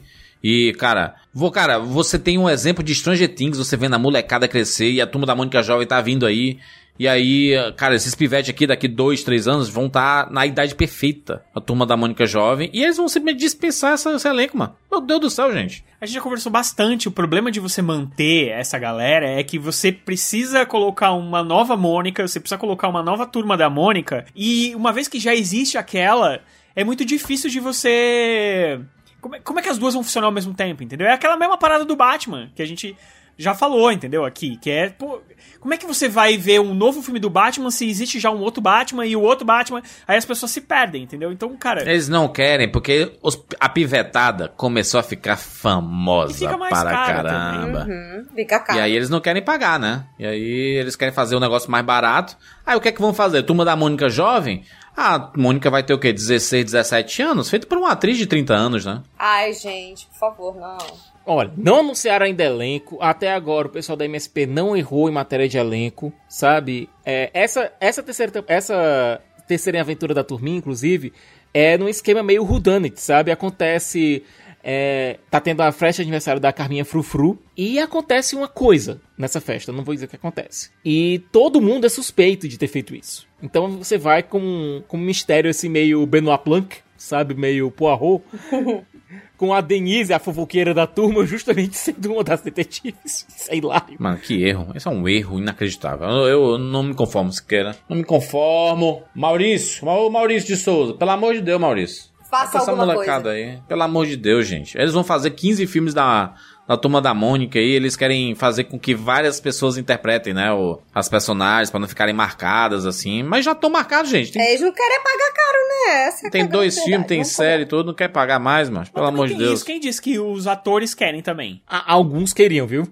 É, não todos. Inclu- inclusive tiver foram todos- nas redes sociais, né? Eles não podem chegar lá e dizer assim, gente, pau no cu da Maurício Souza aí, rapaz. Eles podem fazer isso porque são crianças, né? Mas. Vamos ver aqui qual a idade Eles são adolescentes, né? É, mano. Adolescente pode falar palavrão, não, mano. Eu falava demais, mano. Por isso que eu era expulso da, da sala de aula sempre. Ó, o, o pivetinho aqui, ó. Nasceu em 2000. Meu Deus, nasceu em 2007. Tem 15 anos Ai, aí, o- a Magali. Magali tem 16 anos, tá? Para! O- Criança. Tô engatilhada. Para com isso. Hoje, em dia- as pessoas que nasceram em 2005, pra mim, tem, sei lá, 7 anos. Chega. A Mônica vai fazer 15 anos agora. É, tem, a gente tem tudo 15, 16 Gente. anos. Rogério, espera mais um, um ano e meio aí. Você tem a turma da Mônica O Cebolinha, jovem. que é o Kevin Vecchiato, eu acho que é o 2000, 2006. Caramba, o mais velho da turma. Tem, vai Quase. fazer 17 anos agora em julho. E, e, e eu, e eles passaram por uma parada que a, a gente sofre, né? Que é assim, ser tipo a criança bonitinha, talentosa, e aí cresce e fica uma criança, ah, um adulto feio, né? Acontece bastante, né? Eles continuam aí bonitinhos, gente, pelo amor de Deus. É muito triste. Muito triste, lamentável. É, eu tô aqui, minha indignação tá, tá aí, né? Queria que eu fosse Tá mesmo certa a além. indignação. A gente veio fazer um especial, né? A gente veio fazer um especial aqui no Rapadura sobre os dois filmes e a Ó, série. Eu Concordo. super topo. Só tem que parar pra ver a série também. Não, Turma é aquela coisa que sério. deixa tentar fazer algum convite público aqui pro Daniel Rezende pra ver se ele queira participar, né? Pra ele analisar a sua própria série. Exatamente. Ele não vai analisar a própria Ah, série, claro, né? vai analisar sim. Não, não, não analisar, mas falar também sobre as experiências que ele teve lá. E, e, cara, inclusive a experiência de trabalhar com o Maurício diretamente, né? Sim. O Daniel Rezende é muito, muito bom, inclusive. Gosto muito dele. A, a visão que ele deu pra turma da Mônica foi de uma, uma simplicidade, de uma pureza, assim, muito, muito genuína, bem nostálgica. Sim. Ah, foi muito foda. É, ainda aqui nos streams, chegou a terceira temporada de Harley Quinn. Que segue maravilhosa. Meu Deus, foi uma das minhas coisas favoritas do ano. Eu- olha, o Load deve ter adorado o final dessa temporada. Você quer, você quer nos spoiler, né? É sempre assim, né? temporada maravilhosa. que spoiler eu dei agora, Jurandir? Eu falei que o Load deve ter adorado o final dessa temporada. Mas tá aí, Harley Quinn, a série baseada na, na- no universo aí da Harley Quinn mesmo, né? No universo da DC. A, a série, a série ela toca em todo o universo DC. hein? A gente tem participações da Liga da Tem o. Batman, Tem Batman, obviamente, tem Darkseid. Tem. tem o Superman. Tem. Tem. Ó. Tem sim. Mas, Agora- ela, mas ela não é muito infantil, não, né? Não, ela não é nada infantil, Juras. Ela tem um dos melhores Gordons da vida. Pelo amor de Deus, é muito engraçado. Gordon O deprimido. Gordon que não aguenta mais. É muito bom. Gente, olha, essa temporada, ela fez uns negócios, a gente até comentou, acho que no giro. É, Cara, eu vou assistir essa série, não é possível. Olha, o que fizeram com o Coringa nessa temporada. Ah, Só assiste, gente, assiste, porque é Batman. É o Batman on drugs, assim, loucaço. O que dá pra falar sem spoilers? Essa terceira temporada lida com o relacionamento agora da Harley com a Era Venenosa. As duas agora são um casal, um chip, chip S2 aqui. E Harley. a Harley ela tá tentando ser uma boa namorada. Só que quando você é uma uma anti-heroína barra vilã e tá namorando com uma vilã vilã, talvez isso não seja a coisa mais fácil do mundo. São 10 episódios a a terceira temporada aqui. Acho que dá pra assistir de boas. Pequenininho, né? 20, 22 minutos. O ápice dessa temporada é muito maneiro. Assistam. E o vilão é completamente inesperado. Completamente Sim. inesperado. Sim, assistam. Dizer aqui, ó. Chegou a segunda temporada de Rebelde, né? A gente já comentou sobre Rebelde aí, mas chegou esse ano. Cara, né? Fizeram junto aí, naquele fim de semana. E aí. Tu assistiu a segunda, Dividiram. né? Assisti, é óbvio que eu assisti a segunda temporada. Eu não vi a segunda, eu não É. gostei da primeira e eu acabei não vendo a segunda. A primeira é melhor do que a segunda temporada, tá? Ai, É, e aí você dá uma, dá uma medida aí. E chegou um dos maiores sucessos do ano, Continência Gente. ao Amor. Esse filme, ele parece uma grande fanfic. É. Inclusive, é... eu consigo entender de onde veio a ideia pra ele, mas não seria assim que funcionaria na vida real, né? Você pega uma, uma menina que é cantora, ela tem problemas de saúde, ela precisa, né, de medicamentos, ela precisa de atendimento médico e a gente sabe que, né, se existisse o SUS nos Estados Unidos, esse filme não existiria. E aí ela acaba resolvendo forjar um casamento de mentira com um militar. Então você já, já, já imagina, né? É, nesse mundo atual que nós temos aí, de- de 100% polarizado com questões políticas, é óbvio que ia rolar o chip da, da menina artista de esquerda com o, o soldado, né? Meio conservador, não sei o quê. E, enfim, é o tipo de coisa que não existiria se a gente não tivesse vivendo no tempo que estamos vivendo hoje. Só que o jeito que eles abordam isso, o tipo de conversa que eles têm, é um negócio meio que você fala. Hum, aqui não foi, parece que não foi muito bem pensado, sabe? Mas ele é um filme que, pô, eu, eu achei mó divertido de assistir. Ele Caraca, tu achou Sofia divertido? Carson. Eu vejo todo mundo falando assim, meu Deus, eu não aguento mais chorar por causa desse filme. Eu não sei se porque eu achei que foi um pouco caricato o que ele fez. Entendi. Eu me diverti com a ideia dele, sabe? Ele é um, ele é um drama, tá, gente? Pelo amor de Deus. É. Mas eu achei, achei interessante assistir esse filme. E ele tem. Eu assisti por causa da Sofia Carson, que é uma ex-Disney Channel, da época do Descendente. Eu adoro ela, ela canta muito bem, ela é uma excelente cantora. E a personagem dela canta também, ela que fez a trilha sonora e tudo mais. É um filme bem. Bem, eu acho que. Esse drama de adolescente, sabe? O. Pra gente finalizar aqui, Júlio, chegou High School Musical, a série ou musical, terceira temporada aí. Caraca, maluco, né? Disney Plus. E olha, esse High School Musical, a série, essa terceira temporada, ela é tudo menos High School Musical. Chegou, chegamos a esse ponto, né? Porque a primeira temporada tinha a ver com High School Musical. A ideia dessa série parece ruim, mas até que deu bom, sabe? A ideia é que porque o colégio onde foi filmado os filmes do High School Musical é um colégio de verdade, em Salt Lake City, no Utah. E aí eles resolveram fazer com que a ideia da- dessa série fosse: ah, vamos montar um musical de High School Musical nessa escola. Então todo mundo que tá lá e, e quer participar do clube de teatro, não sei o que, aquela mistura meio de Glee com, com High School Musical e tudo mais, todo mundo ali é fã do legado do High School Musical. Uhum.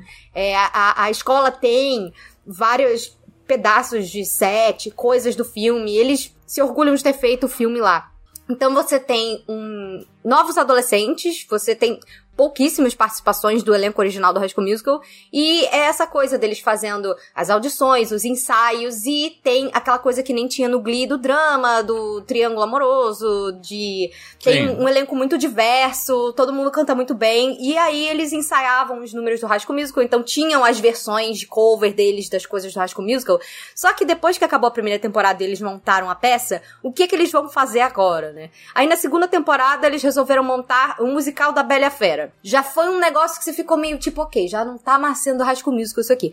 Na terceira temporada, eles resolveram fazer um acampamento de férias, então virou basicamente Camp Rock e Frozen. Eles resolveram montar o musical do Frozen. E eles também cantaram coisas de Camp Rock, porque era a história de acampamento de férias. Então, assim, tem tudo menos High School Musical nessa temporada, assim. Tem, É, sei lá, dois números de, de High School Musical que colocaram, tem um monte de música de Camp Rock, tem um monte de número de Frozen. Enfim, e acho que tá se perdendo um pouco, mas Vai ter continuação, não é tem possível. Não é possível vai ter quarta tem, temporada. tem, disso já estão né? filmando, estão filmando a quarta temporada Com agora. a Olivia inclusive. Rodrigo, porque assim, a Olivia Não, Rodrigo. a Olivia Rodrigo saiu. A Olivia Rodrigo fez uma ponta nessa terceira temporada. Ela tava na primeira e na segunda temporada. É, e aí ela estourou internacionalmente, né? E aí. Em dois episódios, então, tanto que ela foi creditada como participação especial, não como protagonista nem nada assim, mas ela ainda tava no pôster da série e tudo mais. Mas nessa próxima temporada, agora na quarta que estão filmando, ela já não volta. Então, É claro, ela né? transcendeu ela a série demais, High gente. Ela virou a nova queridinha do, do, do pop mundial aí. E estourou in- internacionalmente. Inclusive, o primeiro álbum dela é excelente. Sim, E aí, Sour. ela ficou maior do que a série, maior do que qualquer outra coisa aí de House Music e tudo. Não faz nem sentido ela continuar aí, né? Pois é. Acho que não é mais a vibe dela, né? Enfim, fechamos aí julho. Vamos lá, destaque de cinema e destaque de streaming, na opinião de vocês. Eu vou ficar com Elvis no cinema aí. Foi uma grande, uma grande, né, um grande filme assim. E no streaming, eu acho que eu vou ficar aqui entre. entre ah, porque Stranger Things eu já falei lá em cima, né? Lá no começo ali eu É, falei pois sobre é. Stranger Things, então eu acho que eu vou deixar Stranger, Stranger Things de lado. Eu vou ficar com uma advogada extraordinária. Gostei bastante do Dorama, hein? Fica a dica aí. Vou deixar vocês bem tristes. Porque eu vou escolher Hum. Thor. Ah, meu Deus. Thor, Amor e Trovão. Thor, Amor e Trovão, pra mim, de filme. E eu vou ficar com um ensaio de streaming, que é um, muito diferente. Vai lá, secas, secas. Bom, é, eu fico com Elvis. Eu acho que é meio óbvio no pra cinema. E pra stream eu fico com Turma da Mônica, a série. Hum. E Fê? Eu amei o Thor também, porém eu sou muito fã do Baz Luhrmann, então eu vou de Elvis também e Harley Quinn. Oh, muito bem. Vamos para agosto!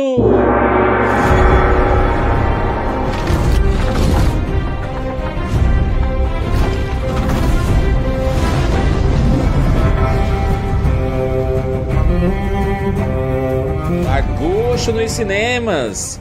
Chegou! Trem bala! A vida é trem bala, parceiro, como diria a Ana, Ana Vilela. né? Uma grata surpresa, né? Do mesmo diretor de Deadpool, John Wick e tal. Do, Deadpool 2 e John Wick. Sim, bem esse divertido, trem- hein? É, esse trem bala é bem divertido. É um. É basicamente um, um filme de assassinos presos num. confinados num espaço, no caso, um trem bala. É, no Japão. Tem uma história bem rocambolesca por trás, obviamente, mas o foco maior é na ação. E você tem um, o personagem do Brad Pitt, que é uma- um, um agente. É, ele, ele faz alguns bicos por aí. E é um cara que não quer matar, ele não quer se envolver mais em briga. Não quer mais matar ninguém, porque toda missão que ele vai, alguém morre. Então ele tá decidido a fazer com que essa missão corra tranquila. E é só transportar uma mala. E, tipo, dá tudo errado e morre um bocado de gente. Cara, esse filme é bem legal, é bem divertido. E tem uma participação, tem algumas participações especiais maravilhosas. Acho que fica, acho que é, um, é que não dá pra dar muito spoiler assim do que, do que acontece, mas eu, eu gostei Siqueira por causa da a edição é muito rápida, né? As lutas é são muito é- rápidas é também. muito ágil. Não é, ela não é rápida, Né? ela é ágil. A fotografia é bem interessante, com cores bem vivas. Sim. Todo o elenco tá muito bem e muito surtado. Eles. Sabe quando você entende a missão? Olha, isso aqui não é pra levar tanto a sério assim. É um pouco de zoeira, então vá, se divirta. E é isso, cara. Não é, um- não é um John Wick que vai numa trama rocambolesca. O primeiro John Wick, não mais os outros John Wick, que vão numa trama um pouco mais rebuscada e tal. Esse aqui não, ele. Ele realmente não se leva em nenhum momento muito a sério. Esse filme tem disponível lá no HBO Max. Vamos falar sobre o novo filme de Jordan Peele. Não, não olhe. Filme Cara, que filmaço, maravilhoso. né? É, esse É um filme- dos melhores do ano, assim, fácil pra mim. Eu achei, pessoalmente, é o que eu menos gostei do Jordan Peele. É, eu... E ainda é excelente. Não, Ih, é aquela coisa, mim o é- nível tá lá em cima, mas dentro da, dos três filmes do Jordan Peele, pra mim é o que eu menos curti. Eu ainda Não, gosto eu- mais desse do que do Nope, eu acho. Não, Nope acho- não, o Us. Us. Eu acho engraçado que esse filme é para mim ao contrário do Elvis. Quando eu assisti, eu não dei muita bola e hoje em dia eu acho também um dos melhores do ano. Eu acho um filme excelente que, que realmente quer conta a história que ele quer contar. É a, é a metáfora sem tanta explicação, sabe? É o, pra mim é o contrário do outro filme, assim. Ele é todo é, o filme é toda uma metáfora, mas ele não se não explica a metáfora. Você tem que você tem que pensar nela. Você tem que pensar no filme pra ele fazer sentido pra você, assim, porque a história em si não faz tanto, entendeu? Eu acho um filmão, cara, um filmão. É um filme de, é um filme de terror de ET. suspense, né? Olha, não, não, jura, espera, não, não, não, não, não seja tão reducionista assim, não. Mas, é, sendo Ué. bem sincero, eu preferia, ao invés de rever o filme, eu queria conversar com o Jordan Peele sobre as ideias que ele tem pro filme, que as ideias são muito interessantes. E ele é um cara que é claramente fã de cultura pop. Especialmente, tem algumas referências a anime nesse filme que são maravilhosas, que eu fiquei assim, ó, caramba. Tem algumas ideias... Akira, algumas- né? Eu não quero estragar a surpresa da galera, juras. Não, não é estragar a surpresa dizer que tem uma referência a Akira. Uhum. Tá, tem uma referência aqui e tem outra, um outro anime muito famoso dos anos 90. Evangelho. A, a a fotografia do filme é maravilhosa. Tem algum- algumas, alguns truques da montagem que eu gosto muito. As atuações são excelentes, né? O Daniel Kaluuya e a Kiki Palmer estão, sensacionais. Eu gosto bastante do filme e eu acho que pra, pra, pra convencer a pessoa a assistir é dizer isso. Que é um filme de terror mesmo, ficção científica, de ET. É. E é, é meio no deserto, assim, então você. É, É, é um negócio mais, um, mais uma complicado discussão de, sobre de lidar. Hollywood, sobre espetacularização. Enfim, É a coisa que o Jordan ele Peele faz bem, né? camadas. Sim. Cheio de camadas os filmes dele, né? Ah, vamos lá falar do filme nacional Marte 1. Maravilhoso! Maravilhoso! É um filme muito, muito singelo, muito único sobre a história de um menino que o pai, ele é fanático por futebol, quer que o menino seja um jogador de futebol, o menino tem um certo talento, mas o que o garoto quer realmente é ser astronauta, é ir pra Marte. É. É estudar, é estudar ciências, sabe? E o pai, ele vê o filho mais ou menos como um passaporte pra sair da pobreza, entre aspas, aqui e ir pra uma classe alta. Ele, o pai trabalha num prédio no qual, inclusive, é, um dos inquilinos é um jogador famoso, não vou dizer quem pra não, pra não, dar, não dar spoiler. Quando eu- chegou esse jogador também foi um susto quando tava no cinema. Você tem outras histórias que se entrelaçam, mas se você for pra premissa, premissa básica do filme, é isso. É um menino que ele. O pai quer colocá-lo num caminho e ele quer seguir o caminho, um caminho próprio. É muito singelo, muito doce, ótimas atuações e, pra mim, é um dos melhores do ano feitos aqui no Brasil. Uma pena que ficou de fora da disputa, né? De melhor filme internacional, é, da pré-lista, né? Vamos falar real aqui. A gente não, não é pelos méritos ou falta de méritos do filme, né, cara? É porque, pô, pra você conseguir é, colocar, conseguir uma indicação, Precisa de, precisa de uma de campanha investimento, de né? absurda que, cara, É. o Brasil não faz. Não faz, cara. Tinha o, o diretor do filme, do Marte 1, ele tinha 200 mil reais. 200 mil reais pra fazer a campanha do filme fora do Brasil. É, Isso dá o difícil. quê? Menos de 40 mil dólares. Não dá, cara. Não dá. É impossível. É impossível. E é um filme é nos hum, mais bem avaliados do Rotten Tomatoes, tá com 100% no Rotten Tomatoes, o Marte 1. Uma pena, uma pena que não conseguiu esse espaço e eu acho que o caminho dele é o stream aí, fazer bombar no stream. Ele até, ele até chegou a entrar, né, mas já saiu também é, do stream, acho que era por pouco tempo, mas deve voltar muito em breve. Chegou também aos cinemas X, A Marca da Morte. Um fenômeno, né, que virou. Fenômeno X. Ficou um fe- fenômeno alternativo de slasher. Da trilogia. E vai virar uma trilogia, né? Do Ty West. Estrelado pela Mia Da Goth, nossa querida, não é mesmo? Que, que tem família brasileira. Ó, Jen Ortega. Maria Gladys. Um clássico. É, exatamente. Jen Ortega, porque se tem filme de terror alternativo, tem a Jen Ortega. Então foi um bom ano pra Jen Ortega, inclusive, Foi né? um ótimo ano E- pra Jana Ortega. eu adorei que depois que ela explodiu no Vandinha, agora tá todo mundo, todo mundo pegando todos os filmes que ela fez ponta esse ano e colocando, Colocando na ela capa. e falando Jenna Ortega estrela esse filme. nanana." Se bem que, olha, a personagem da Jenna Ortega tem muitos, tem alguns bons momentos nesse filme. Olha, Ty West é um cara momentos. que ele fez. Ele concebeu essa história como uma trilogia e meio que filmou as duas primeiras partes back to back. Que nem Senhor dos Anéis. Filmou o X e o Pearl, que tá chegando agora é, em Que fevereiro. nem o próprio. James Cameron acabou de fazer, né? Com o Avatar 2 Pois e já é. filmou o 3 de 1. Mas imagina só, ninguém imaginava que esse filme ia estourar desse jeito. A 24 mil que foi no foi no, no nariz dela. A gente sabe que a 24 ela tem um bom bom nariz pra esse Faro tipo de pra essas longa, né? coisas, né? Ah. E o primeiro filme é maravilhoso. O, o X, ele funciona muito bem sozinho. Mas ele já planta algumas pistas e tem uma história maior sendo desenvolvida. É. E o interessante é que eu, eu li que, na real, a ideia do segundo filme, que vai chegar agora em fevereiro de 2023 no, no, nos cinemas Muito brasileiros, atrasado, que é o Pearl. né? Sim, muito atrasado, já caiu do caminhão há muito tempo, inclusive. A própria Mia a- acho que a ideia inicial deles não era fazer um filme com Pearl. A ideia era como conceber a personagem da Pearl, que é uma personagem importante aí do X, pra quem não assistiu, é, assista primeiro, né? Depois vai ver o Pearl. A, a, a ordem. Tá todo mundo perguntando qual é a ordem pra assistir. Assiste na ordem que eles lançaram, gente. Então o X primeiro, depois o Pearl e depois o outro que ainda nem filmaram. Mas a, a, a ideia é que fosse um estudo pra compor essa personagem, que é uma personagem chave do filme, e que por muito tempo você fica tipo, qual é dessa personagem, sabe? E no final a Mia Goth gostou tanto que ela também colaborou com a criação desse roteiro e eles transformaram isso num filme. A ideia inicial não era que Pearl virasse um filme. E eu fiquei chocada quando eu descobri isso. É, o X a Marca da Morte mostra aí esses jovens, né, indo lá pro Texas, no, na zona rural, assim, pra, né, fazer um filme pornô, né? Esse é o rolê. Exato. Um filme adulto. Filme pornô amador. E aí até que os donos lá da, da casa ficam pistola com o rolê e, a- e acontecem muitas aventuras. É, cara, Sim. é, um- é meio que um massacre da Serra Elétrica. Exato. É, repaginado, digamos assim. Ele tem uma Sim. estética setentista, inclusive. É, eles. a- a- esse, essa equipe vai pra uma casa no, no interior exatamente porque. É aquela mudança do, do filme pro VHS. E aí eles, porque eles querem filmar e eles precisam de uma locação e tal. Então tem, tem essa brincadeirinha com o cinema e tal. Não, é aquela coisa, o, o diretor do filme, o diretor do filme pornô, ele quer fazer em filme porque ele quer que seja um filme. E exato, é. Ele quer que seja. o ele filme. quer que ele quer fazer uma coisa de classe. Ele quer reinventar o gênero do pornô e mostrar que ele tem uma história pra contar. E é óbvio que, né? Enfim, vai dar tretas. É muito, é, cara, é muito legal esse filme. Eu adorei ele. Nossa, eu vi ele umas duas vezes, assim, e Mas eu divertidíssimo. acho que o pessoal vai ficar mais surpre... vai ficar mais surpreso com o Pearl do que com ele. O X, ele é uma grande homenagem ao, cin- ao cinema do slasher, ao cinema slasher, ao cinema, cinema de terror. O Pearl não é, não é nessa mesma medida. Ele é, ele é mais um, é um estudo de personagem, né? Mais do que... Ele tem momentos slasher, mas ele não é um filme 100% slasher.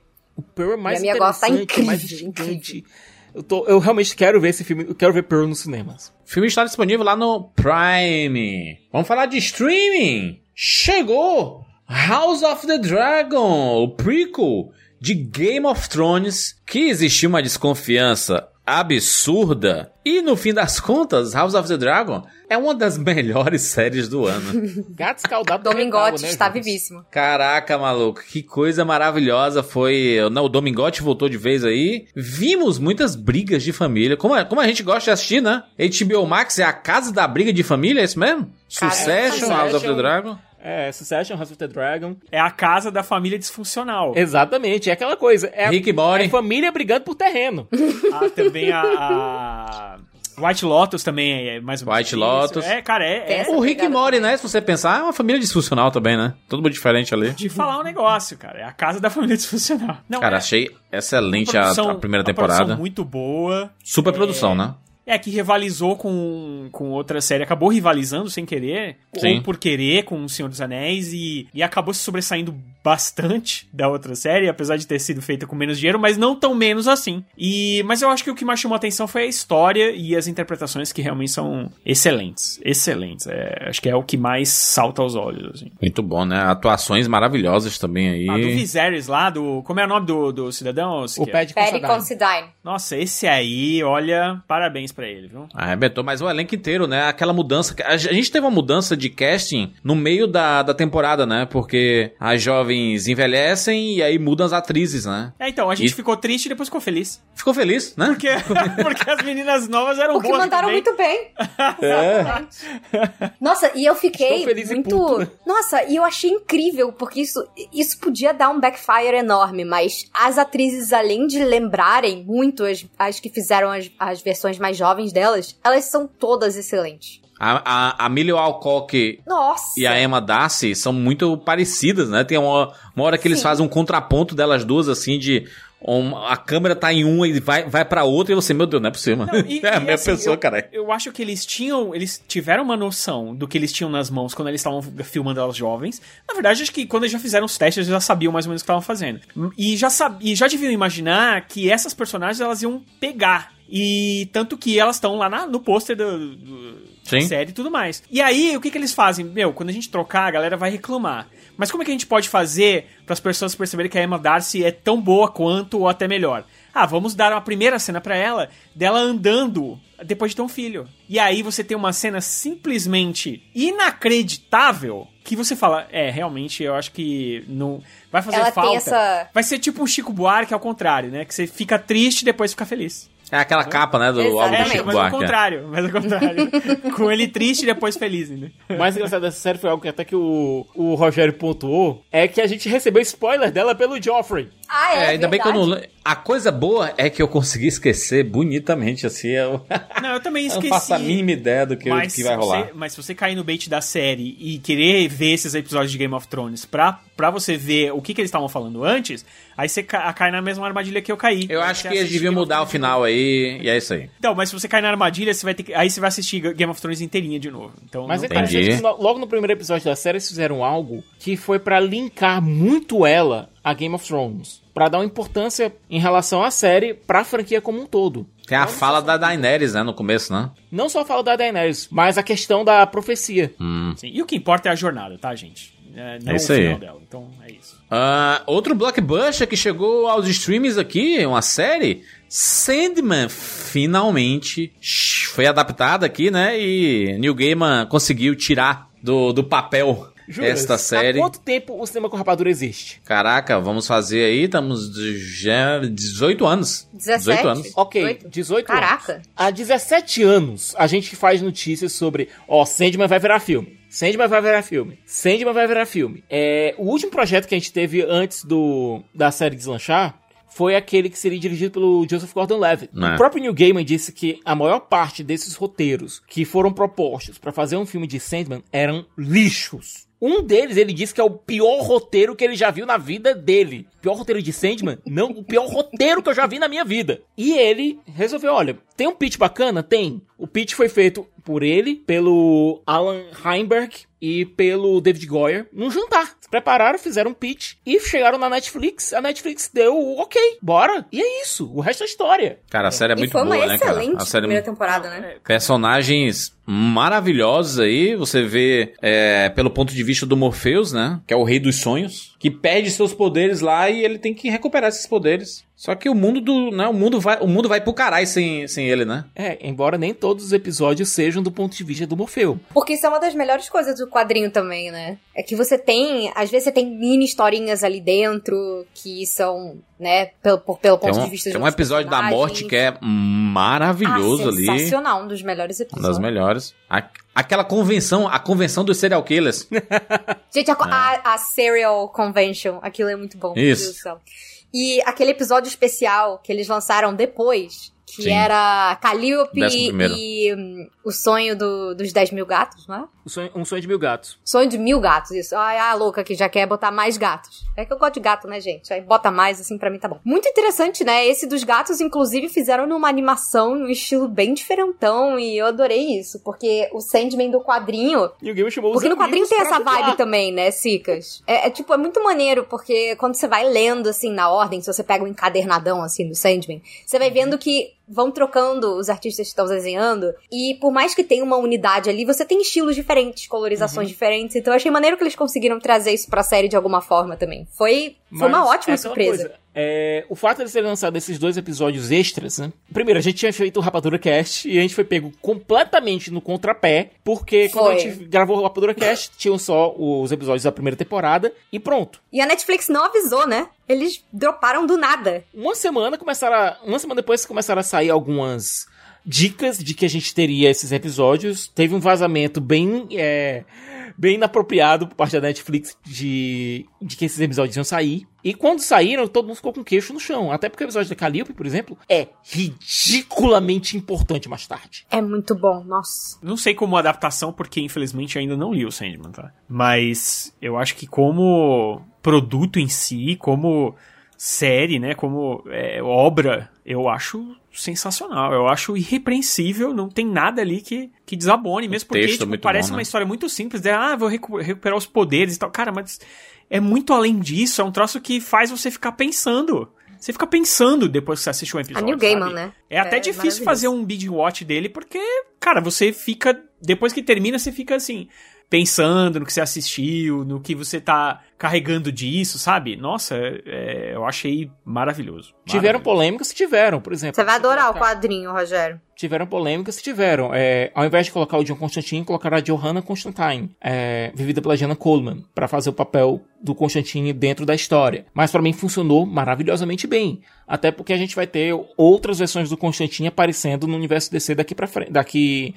É, daqui a alguns anos. Então, deixa uma coisa separada aqui em Sandman. A questão da escalação da Gwendolyn Christie como Lucifer, algumas pessoas reclamaram. Eu achei maravilhosa e ela tá maravilhosa E série. o episódio do Inferno é maravilhoso. Nossa. também. Cara, não É. tem. É, é- é só superlativo essa série, cara. Sim. É uma Ela loucura. eu realmente. Eu lembro que a gente gravou, quando a gente gravou o podcast, foi isso também. É Um superlativo em cima do outro, em cima do outro, em cima do outro. A trilha sonora, fiquei meses escutando. Que é incrível. É incrível. Cara. O que eu mais só- surpre... o que eu acho que a gente pode falar que não falou durante a série, durante o podcast, foi o terror que foi criado por- pela renovação pra segunda temporada. É, foi. Não sei pra que tanta, tanto É, terror. daí, caraca. O New Gamer ficou implorando as pessoas pra assistirem, caramba. Desesperado. E assim, sabendo que a gente já, já sab- eh, sabendo que já tinha sido um sucesso a série mesmo, porque se eles lançaram esses episódios extras, foi porque a série tava indo bem, imagino eu, né? Se, se é uma série que tá todo mundo falando mal, crítica, não tá dando público, você não lança os episódios extras, entendeu?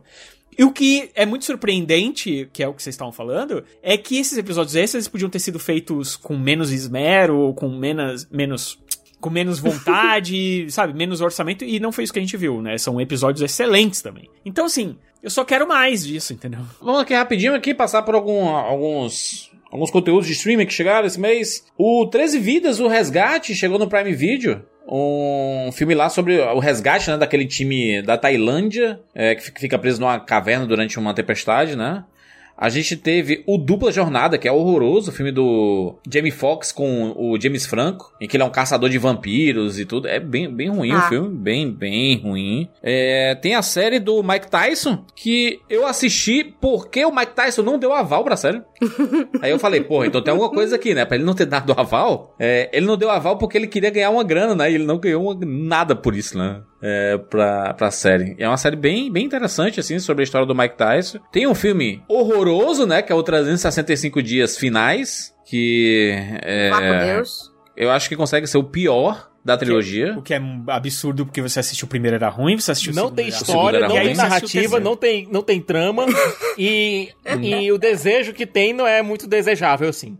Exatamente, né? Tivemos aí a segunda temporada de Cine Hollywood. Sim, o Cine Hollywood que ganhou filme, na verdade, dois filmes. E aí ganhou uma segunda temporada já. Ganhou uma primeira temporada e uma segunda temporada dentro do Globoplay. Tá um sucesso muito grande. Vai ter terceira temporada. E fez bastante sucesso na TV aberta, cara. Agora Muito que sucesso na Sim, TV aberta. isso que eu ia falar. Tava passando na TV também. Muita gente assistindo, de- se divertindo e tudo mais. É, foi um ano muito bom pro Raul de Gomes, né? Que fez aí o Cine Hollywood 2, né? A segunda temporada. Fez aí o Cangaceiro do Futuro, que vai estrear mais, mais, mais aqui no final do ano. E tá fazendo diversos projetos aí pra streams, né? Uma coisa que tem que ser dita do Alder Gomes é que, cara, ele, ele faz uma coisa muito única, né? Por mais É. que todos os Ninguém faz como tenham- ele, né, mano? Ninguém faz. Por mais que os projetos dele se pareçam entre si, digamos assim, Sim. eles são muito únicos. Ninguém faz isso que ele faz. Então, cara, é de se louvar totalmente, porque. Inclusive assistiu Bem-vindo a Quixeramobim esse fim de semana. Filme dele aí que chegou no Globoplay também. Filme que tava no cinema em quatro salas e tava batendo recorde de gente indo assistir. Esse filme, cara, tem muito palavrão, Jesus amado. É. É, fiquei surpreso aí com a quantidade de palavrões.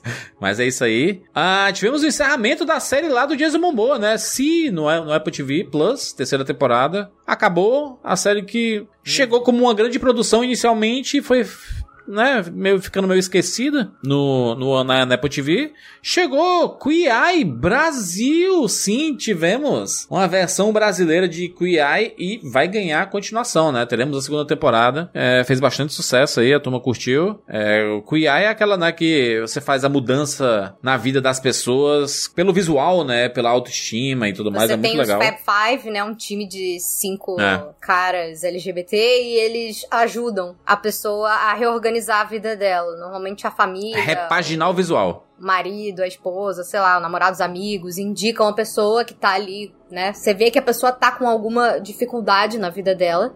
E aí eles é, ajeitam o visual da pessoa, eles ajeitam a casa da pessoa, né? Normalmente é um cômodo, alguma coisa assim, mas teve vezes que eles já mexeram em mais coisas também. E você tem ajuda na questão psicológica também. Isso que é o mais Sim. legal. O Queer Eye, ele é, ele é um negócio que é extremamente emocionante por isso, porque você vê que a pessoa, inicialmente, quando você conhece ela, você fala, putz, essa pessoa aqui realmente não tá conseguindo dar um jeito na vida dela. E conforme você vai vendo os Fab Five interagindo com ele, com a família da pessoa e tal, você vai vendo que às vezes não, a pessoa só precisa que alguém estenda a mão pra ela, sabe? Pra ela recomeçar. E isso que é o, acho que é mais lindo, assim, né, nessa série. Eu achei o máximo que fizeram uma edição brasileira. Ah, tivemos a animação Luck, que chegou a Apple TV Plus. É o primeiro trabalho lá do John Lester, fora da Pixar, né? Sim, É. na abertura do Skydance Animation. E o filme, cara, é bem a carinha do que o. Tá na Apple TV. Do que o John Lester faz, fez na verdade, né, na história da Pixar ali, de colocar, cara, é, é muito interessante o plot. Eu não assisti o filme, tá? Mas pela, pela, pelo, pelo plot eu achei interessante e, e eu não assisti muito por causa do John Lester, né? Todas as controvérsias e polêmicas e casos É, que de ele saiu da assédio que ele, Pixar. que ele saiu da Pixar, Foi, né? E eu é, ele foi, foi tirado da Pixar de um jeito meio. Né? Ele foi saído, né? É, ele sa- foi, da- saído, exato. E aí, eu vi muitas assim, pessoas a- comentando acharam que a vibe do filme era meio parecido com Divertidamente, sabia? Eu achei isso... Tem uma vibe, tem uma vibe divertidamente porque a história, você vê essa, essa garota, né, que ela é a pessoa mais azarada do mundo. Uhum. E aí, por algum acaso, ela descobre que existe duas organizações secretas que cuidam da sorte e do azar na vida das pessoas. Que existe há milênios, assim. E aí ela vai tentar entender por que é que algumas pessoas são mais sortudas do que outras, por que é que algumas pessoas são mais azaradas do que outras. E acho, acho interessante. Acho interessante o plot. Sim. E pra gente fechar aqui o no- nosso mês de, de agosto, nós temos um filme e uma série. O primeiro é Predador, A Caçada. Que surpresa. O Prey. Esse é surpreendente. Esse porque tudo foi- levava a crer né? que ia ser uma tranqueira, como quase tudo de Predador é, infelizmente. Toma na sua cara. Porque, cara, eu achei um filmaço. Um filmaço. Isso era filme pra ter saído no cinema e feito sucesso. assim. Fico muito triste que ele tenha saído direto em streaming, sem quase nenhum barulho, sem quase nenhum marketing, porque era um filme que merecia muito mais sucesso do que ele teve. E, é, e eu, eu acho que se ele não teve, foi porque ficou escondido, porque qualidade ele tem demais. Eu gostei bastante do, do filme. É, primeiro que é um, é um predador de baixo orçamento, né? Assim, é claramente feito na, na criatividade e com algumas licenças poéticas, assim. E se passa muitos anos antes de qualquer é, filme da história do Predador ali, né? É, re- realmente eu, eu acho um filme bem, bem bom. Bem bom. Eu, eu, inclusive, é, dá pra falar, eu falo até com uma certa é, certeza, porque eu assisti esse filme e depois eu fui assistir os outros Predadores, entendeu? Aí tem o primeiro, que realmente é excelente, né? É um, é um clássico já, e eu acho que muito também tem a ver com, com quantas vezes a gente já assistiu isso, que a gente ter assistido isso quando era criança, o que é um absurdo. Mas é, é muito, né, muito forte. O segundo é legal, mas esse daqui é melhor do que o segundo. O A Caçada, ele é melhor do que o segundo e aí infinitamente melhor do que todos os outros que saíram depois. E é, é um cara, eu, eu acho que é um filme muito legal pra uma franquia mesmo, que porque eu acho que o Predador ele pode ser isso. Obviamente que eles, eles E quiseram aquela contar. coisa, né, Rogério? Nos créditos eles já meio que dão a ideia de uma continuação que pode vir por aí, né? E dá, né? Porque assim, na verdade, esse filme ele conta a história basicamente daquela pistola que a- a- eles acham no, no episódio do no Predador 2, né? Tem o que. Na verdade, basicamente tudo que saiu. toda a. a toda A a, mitologia. historiografia, Toda. Isso, tudo veio daquela nave. Que, do segundo filme. Que é tipo assim, o cara tá passando e ele olha, lá tem uns troféus. E é basicamente tudo veio dali. É, Alien vs Predador. é, aí tem essa pistola. Tem, cara, tem várias coisas dessa história maior que saiu dali. Então, é a história daquela pistola que ele ganha de presente lá, entendeu? Mas pode ser qualquer outra coisa. Eu acho que não, não precisa ficar preso ao que tava naquela nave, entendeu? Eu acho que Predador pode ir pra qualquer cultura, qualquer momento do tempo, sabe qual é? Dá pra fazer, só que faz bem feito, por favor. porque- É, o filme tá disponível lá no Star Plus. Aliás, foi lançado no Star Plus. É, e É, vai ter lá na gringa continuação ele aí. é original da Hulu, né? É, e pra gente fechar mês de agosto, chegou She-Hulk ao Disney Plus. E aí a que fez série. o, o caminho Ah. contrário das séries da Marvel, né? Normalmente. Isso, exatamente. o pessoal tinha expectativa muito baixa, a gente tinha uma expectativa muito baixa pra She-Hulk, é, de que poderia ser a pior série do, do MCU aí. E acabou conquistando todo mundo, porque, né? Bom, quase todo mundo, né? Quase todo mundo, ok. Mas, cara, entregou o que prometia, né? Uma, uma sitcom, basicamente, uma série divertida, uma comédia do universo super-herói com metalinguagem, quebra de quarta parede. Cara, uma Tatiana protagonista Maslany, né? extremamente carismática, que Arrebentando. colocar a Maslany ali. Meu Deus do céu. Quando deixaram a mulher se soltar. Caraca, cara. Eu não queria Tem que bons acabasse. episódios, tem, boas, tem boas discussões sobre o universo de super-heróis mesmo. E um último episódio extremamente metalinguístico, né? E, excelente. Eu acho que Mulher Hulk foi um acerto, né? Foi um, grande acerto, aí. É um Foi. enorme acerto. começou realmente muito mal e entregou tudo com talvez um dos melhores episódios de séries da, da Disney. Assim, porque realmente é sensacional. É uma quebra de paradigma com as outras séries, inclusive, né? É uma, uma brincadeira interna que funciona, funciona demais, assim. É muito, muito boa. Melhor, vamos lá, destaque de agosto é, no cinema e nos streamings, na opinião de vocês. Eu vou ficar com Não Não Olhe, do Jordan Peele, no cinema. E vou dar um destaque grande aqui pra House of the Dragon, que eu né, fiquei decepcionado com o final de Game of Thrones e fui assistir esse daqui. E gostei demais, demais. Quero a segunda temporada logo. Eu vou ficar com Não Não Olhe também, porque eu acho que X é um ótimo filme, mas realmente Pearl é melhor. E o Não Não Olhe é um filme que foi crescendo, foi crescendo muito pra mim. Hoje em dia eu, eu tenho ele em alto conceito. Digamos assim. E série, eu acho que Mulher Hulk é a melhor série da Disney disparado, não tenho o que dizer. Mas Sandman é o. Putz, cara, é perfeição em, em tela. assim. Bom, é, agosto realmente não foi um mês do desgosto, teve muita coisa bacana, mas como destaque, nos cinemas eu vou escolher por escolher X, A Marca da Morte, e nas séries não tem como não escolher Sandman, primeira temporada, não só por conta da qualidade que foi entregue, que foi maravilhosa, mas por todo o todo o caminho que o Neil Gaiman teve que percorrer para conseguir entregar essa versão de Sandman pra gente. Eu vou, eu vou concordar aqui com juras. Eu também vou ficar com Não Não Olhe de filme, que quanto mais eu penso nele, maior ele fica. Foi realmente um dos grandes destaques do ano pra mim. E House of the Dragon, que eu acho que no geral, assim, apesar de eu ter amado muita coisa que saiu esse mês, Mulher Hulk, Sandman, foram, esse foi um ótimo mês pra pra séries. Eu ainda acho que o impacto que o House of the Dragon teve em mim, principalmente, foi o mais forte. Foi, foi era a série que eu ficava mais ávida, assim, pra, pra continuar assistindo. Muito bem, vamos para setembro!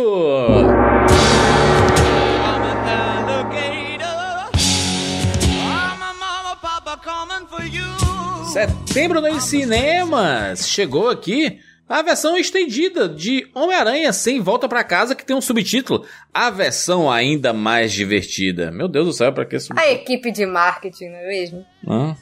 Ai, meu Deus. Coisa horrorosa. Mas tá aí, ó. Não vi isso. O que é que aí, tem? Nem, nem sei se quero ver também, não. Vocês. Ô, Siqueira, tem alguma coisa estendida mesmo aí ou é só Miguel? É aquela coisa, tem alguma uma cena a mais com o Matt Murdock envolvendo o. é engraçado porque o, o ator que faz o rap, ele também fez o Fog no filme Demolidor lá do. Do Ben Affleck, mas enfim, é, é engraçado ver esses dois juntos. É, tem mais algumas pouquinhas cenas envolvendo os Peters, e é só isso, é aquela coisa. Não são 13 minutos uma cena longa. Não, são 13 minutos espalhados dentro da, da duração do filme.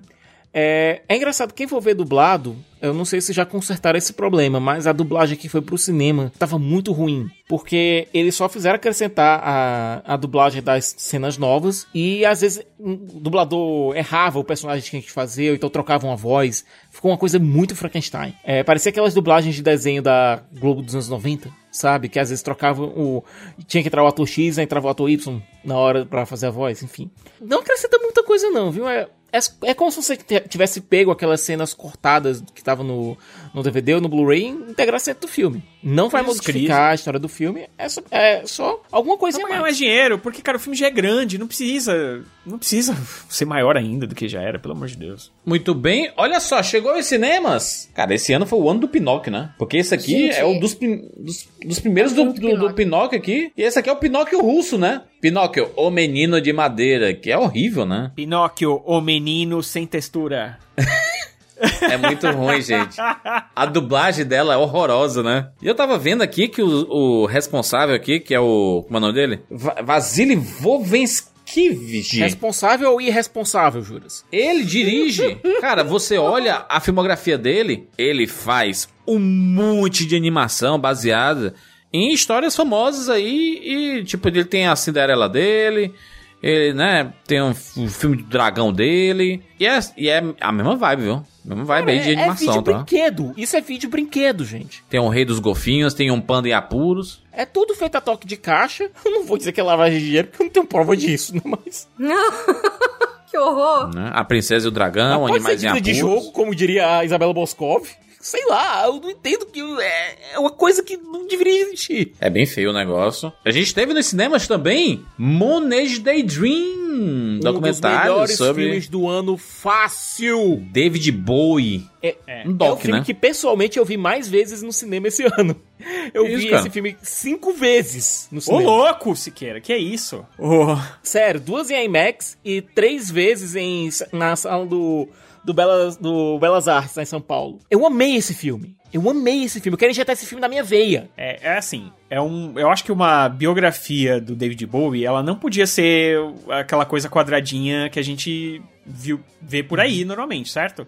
Porque era um cara totalmente Fora da curva. à frente, sei lá, muito à frente do seu tempo, sabe é? Então eles fizeram um, um, cara, um documentário em que basicamente ele mesmo conta a vida dele através de entrevistas. Ele, ele é um filme que é todo feito na edição, até aguardo com uma certa Indicação ao Oscar É, tem que acontecer. indicação ao. É, pô, pelo amor de Deus, né? Tinham que indicar esse filme ao Oscar, é, pelo menos de edição, porque ele é feito todo na edição. Então são imagens, são. são É um mergulho na mente do Bowie. É um mergulho no processo criativo dele, no processo de raciocínio dele, no que ele gosta, no que ele não gosta, de como ele vê o mundo. É algo E fenomenal. como muda, e como vai mudando, né? Uhum. De acordo com a fase que ele tá vivendo.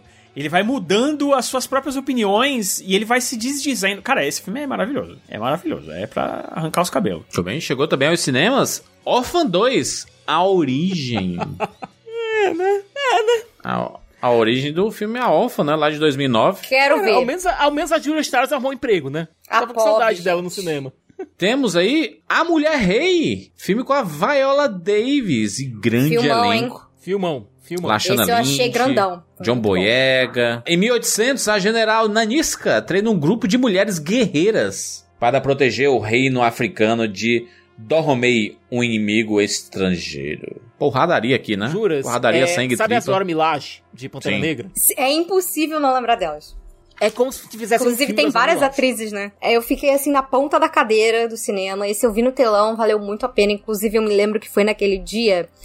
É, dia do cinema, eu levei minha mãe. Cara, foi maravilhoso. Gastei 50 reais. Dois ingressos, combo de pipoca, dois refrigerantes, tudo por 50 reais. Me senti, nossa, nos bons tempos. E escolhemos um filmaço também, então foi muito bom. Chegou aos cinemas Eike, Tudo ou Nada. Filme sobre o Eike Batista, hein? Uma história do, do bilionário aí, né? Eike Batista. E seus escândalos. Inclusive, o filme tá disponível na Netflix pra assistir. Se você tiver interesse, né?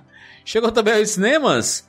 Não se preocupe, querida. Olha, Aquele filme, gente, é muito bom. Filme da Olivia A Wilde. polêmica foi mais legal do que o filme em si.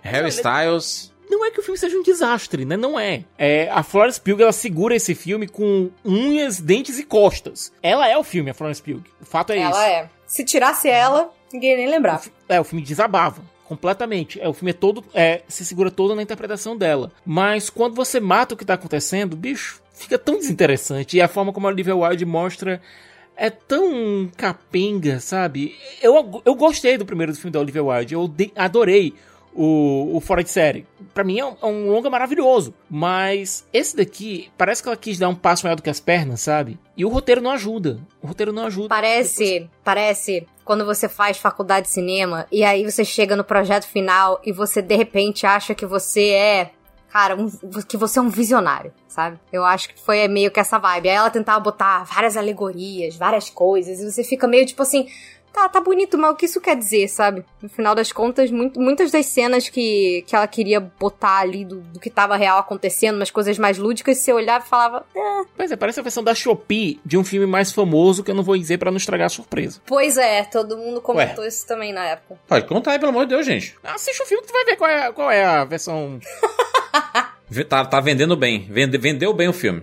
É, tá na HBO Max, inclusive. Não é aquele Mulheres Perfeitas, não, né? Aquele Também, mas a influência maior é outro filme. Bem mais famoso. Bem mais famoso. Entendi, porque o plot lá é, né, é o, é o- é o que a gente vê no trailer. É a dona de casa, né, que ela mora numa comunidade e o marido tá escondendo um rolê, né? Parece uma vibe quase Black Mirror, Black Mirroriana. Tem, tem uma pegada meio Black Tem. Mirror, a ideia por trás do filme. E chegou também aos cinemas, um dos sucessos do ano do terror, custou pouquíssimo e já, já virou franquia, que é o Sorria. Eu Aquele filme amei tem este filme. Aquele trailer bizarraço das pessoas que estão sorrindo, assim. Você, A campanha de marketing bizarro. também maravilhosa que eles fizeram de Muito bom. botar a galera ali no meio do, do- do- da plateia de jogos famosos e de repente dava um close e a pessoa dava aquele sorriso diabólico, É. assim, foi, foi muito maneiro.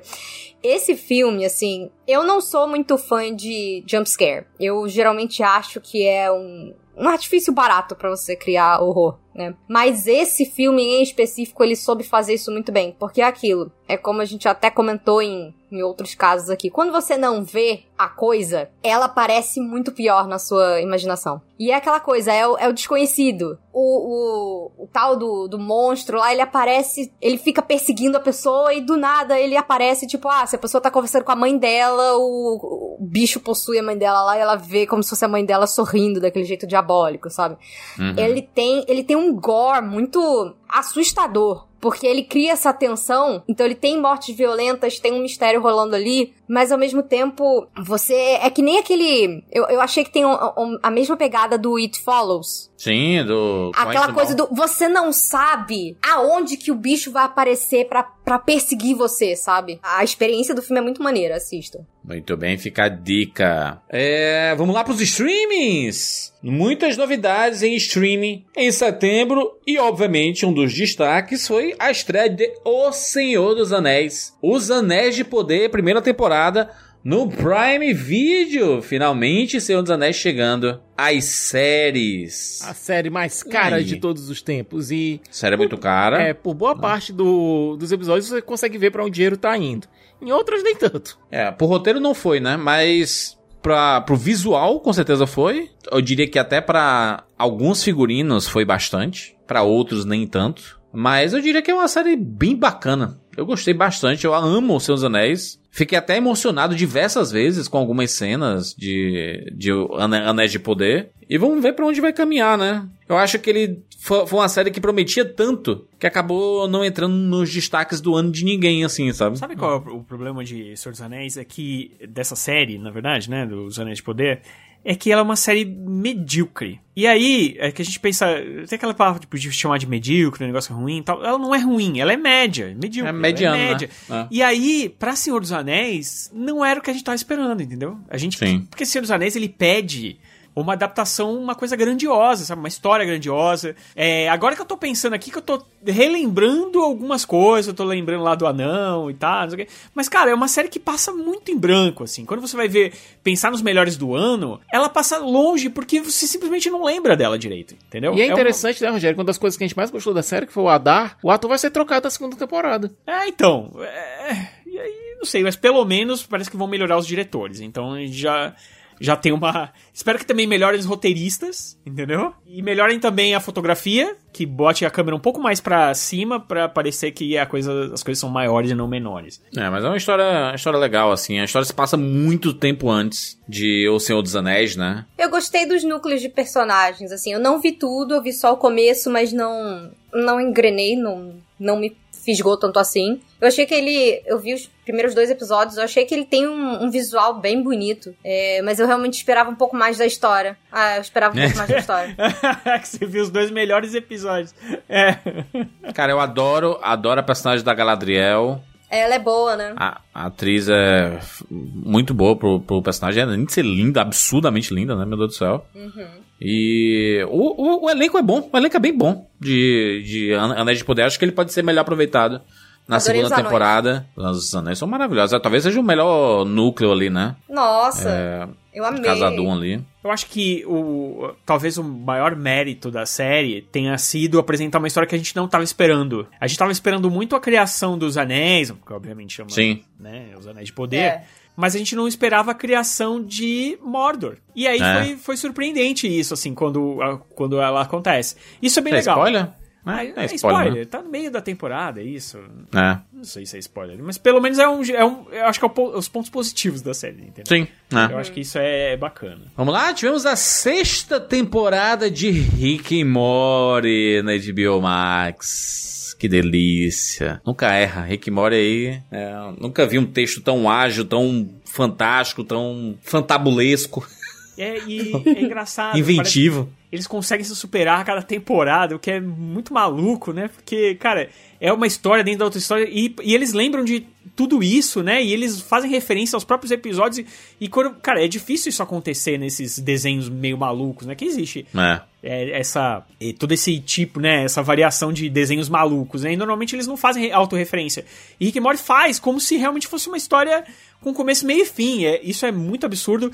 Nessa temporada eles fazem muita homenagem pro, pro mundo pop e pro próprio cinema em si, né? Porque cada filme tem, um- cada episódio tem um nome, faz uma referência pra um filme diferente. Cara, funciona muito bem. Muito bem, é incrível. Uma temporada maravilhosa, assim. É, a- como a, a- as- eu acho que todas as temporadas são boas, mas eu acho que essa vem com uma força muito grande, muito boa. Vamos lá, chegou Cobra Kai na Netflix. Quinta temporada, meu Deus do céu, eu perdi, né? É, foi muito rápido. Eu, eu, a terceira temporada ali eu vi, tava gostando. Chegou a quarta, eu vi, gente, já saiu a quarta? E aí eu, né, pisquei e saiu a quinta. E Essa temporada ela aconte- aconteceu uma coisa que todo mundo queria, que era o team-up dos dos anti-heróis, dos heróis e anti-heróis da série pra derrubar é, o Rabinho de Cavalo lá.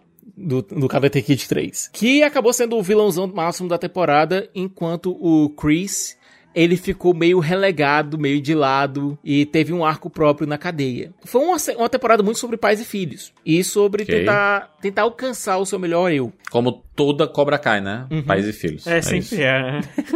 História sobre pais e filhos, como a primeira, a segunda, a E terceira, a quarta e a quinta temporada. Aconteceu também o que acontece em toda temporada de Cobra Kai. A porradaria do último episódio tá maravilhosa. É, eu, eu confesso também que eu tô com juras, eu me perdi lá na terceira temporada também. Eu vou voltar em algum momento. Eu acho que, eu acho que a gente tava esperando. A gente tava. Eu, tava- eu acho que eu tava com muita vontade de ver a atriz. Cara, eu- realmente meu cérebro não funciona mais. A Hilary Swank. Não, não a Hilary Swank. A da terceira temporada. A.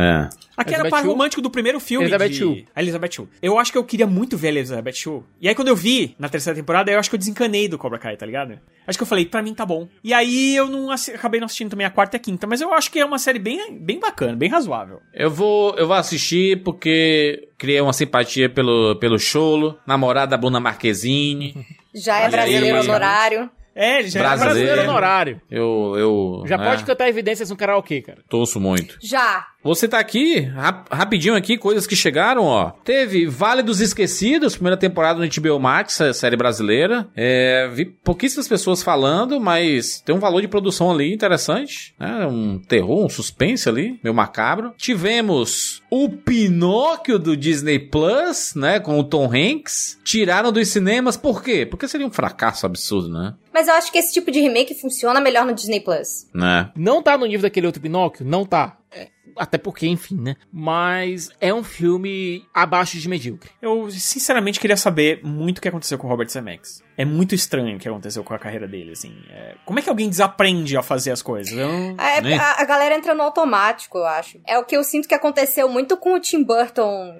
em muitos dos seus projetos É recentes, verdade. assim. Eu fico, putz, Aí ele voltou com fazia Vandinha, um né? negócio tão maneiro. É, foi a primeira coisa em muitos anos que fez sucesso do que ele fez. Mas Sim, ainda sim, assim, sim, eu acho certeza. que, tipo, algumas coisas ali, eu sei que a gente deve falar de Vandinha depois, mas algumas coisas ali eu olho e falo, Tim Burton, meu bem, você sabe fazer melhor que isso. Não podem deixar ele usar CGI, tem que cancelar. Tem que fingir pro Tim Burton que só existe efeito prático. Bora, Tim Burton, é, vamos voltar a fazer uns stop motion. E também em algum momento alguém pode ter falado pra ele, algum produtor, alguma, alguém deve ter falado assim, cara, você precisa tirar um pouco desse teu dedo das coisas. Você precisa fazer coisas mais. Não, gente, quem foi a pessoa que falou isso pra ele, cara? Então, eu acho que foi ruim pra ele, sinceramente. Foi muito ruim Porque pra ele fazer uns filmes. Agora ficou, parece, parece que ele tá tentando ser ele genérico. Que a gente desde 18 tá falando do Tim Burton. Exato. A única coisa boa desse Pinóquio da Disney foi o Tom Hanks, porque o Tom Hanks está um fofo de Gepeto. Mas é aquilo, é... o pouco que eu tinha gostado desse filme, eu gosto menos ainda, porque pouquinho depois a gente vai comentar também aí, saiu uma versão irretocável, maravilhosa, cara. que você olha e você fala, alguém quis pegar o conto do Pinóquio e contar essa história de outra forma, e dar a sua visão dessa história. Que até o bonequinho lá, tadinho, que usaram no, no- no da Disney, é igualzinho do desenho do Walt Disney. É igualzinho. Você fica meio tipo assim, tá, mas o que, vocês querem acrescentar na história? Nada, só encheram uma linguiça. Essa mania de querer fazer o CGI realista pra quando você faz Ai, o. Não, gente. As chega, versões né? live action, né? É muito isso. O... Chegou aqui Fate, a saga Winx, segunda temporada. Foi cancelado, né? Cancelado aí na segunda temporada. Não vai ter continuação, a história das fadas aí. Chegou o maravilhoso Cyberpunk Mercenários dentro do universo do jogo Cyberpunk, né? Que saiu. E, cara, aqui é excelente esse anime. Violento para seu cacete. Muito bom para quem jogou o Cyberpunk. É obrigatório aí assistir. Quem não jogou, dá pra ver de boas. De boas mesmo, porque ele introduz o universo aqui. Esse universo novo. E como é que funciona, né? O upgrade de força. De você tá sofrendo bullying. E aí sofre bullying porque os caras são muito mais fortes que você. Porque eles têm dinheiro pra comprar braços robóticos e ter super força e etc. E aí você que não tem grana, assim, mora no subúrbio etc, tem que se virar pra sobreviver nesse mundo aí. E ele acaba se tornando um mercenário, né? É muito bom o, o que que eles retratam. Não precisa ter jogado o jogo, tá? Você pode assistir de boas aí. Chegou um documentário, uma série documental que eu achei excelente, chamada Funk.doc no HBO Max, mostrando ali como é que o funk carioca basicamente surgiu, o funk no Brasil, na verdade. E aí tem diversas pessoas extremamente é, relevantes de diversas épocas aqui, desde os anos 80 até a atualidade, é, retratando a história do, do funk. E tem, sempre tem, é, quem, quem guia a linha narrativa desse documentário é o Mr. Catra, que é um cara, era no caso, né? Um cara inteligentíssimo, conhecimento absurdo sobre música, falecido infelizmente em 2018, mas ele já estava fazendo esse, esse documentário. Cara, eu, eu não conhecia muito o Catra e pelo documentário eu falei assim, putz, como é que eu não conhecia esse cara, meu irmão? Esse cara, tal, talvez ele não tenha aparecido tanto como esse cara estudioso da música, etc, só com as músicas, né, que falava putaria pra caralho. É, mas o documentário tá aí pra registrar. Mas todo mundo que conhece o Catra, que conheceu o Catra pessoalmente, no caso, é, diz que ele era esse puta pensador, que era estudioso, conhecia muito de música. Achei, achei maravilhoso porque você vê, você vem de várias épocas. Basicamente o Catra ele narra as épocas da influência do funk, como o funk chegou aqui no Brasil. E aí você vai lá desde DJ Malboro, né, lá dos anos 80, 90, até chegar ali, passar por Claudinho Bochecha e toda a, a revolução que a gente teve ali da Valesca Popozuda e etc. Até chegar no Condzilla recentemente. É, e a mudança que teve, cara, as pessoas. eu- o, Condzilla fala uma palavra forte, assim, que ele diz que na comunidade, antigamente a galera queria ser jogador de futebol, hoje eles querem ser funkeiro. Pra você ver como mudou a personalidade ali do. da, da influência, né? A influência do funk nas comunidades. Curiosamente, eles não citam quase nada da Anitta. Que deu algumas declarações antigas, não sei se ela pensa assim hoje em dia, de que foi ela que colocou o funk nacional no mapa, né? O que não é uma verdade, que tant- tanta gente fez é, o trampo, né? Pra escalar o funk nacional. Então, acho que o documentário até, até toca um pouco nessa polêmica, assim, sabe? Vem, vem, aparece a Ludmilla, por exemplo, no documentário. Tem até um episódio sobre ela, mas não tem sobre a Anitta, né? Acho que foi uma decisão criativa. Quiseram fazer e, e ver qual é. Mas não dá pra negar, né, a importância da Anitta que teve no cenário nacional e, e o quanto ela impulsionou o funk também, né? Mas, cara, um documentário excelente, funk.doc. Né? Fica a dica aí. Go- gosto muito do. Tem alguns documentários nacionais que a HBO fez esse ano, né? Como o 30 Segundos que eu falei antes e esse funk aqui que eu achei excelente. Chegou ao Disney Plus Abracadabra 2. Continuação Muito aí. fofo, hein? Gostei. Tem quantos anos o, o filme anterior? O filme anterior tem é 93, Ai, é de né? 93, Qua- Quase é. 22 anos, sei lá. Não, não, 20 anos, né? 20 anos. 20 anos. 19 anos, 19 anos, né? Eu diria. 19 anos. Não, não. De ser de 93, Juras, faz as contas. 30 anos. É. Né? Eu caí naquele bait, Siqueira, do. De, de engolir uma década, né? Que a gente ficando pensa que velho. tá.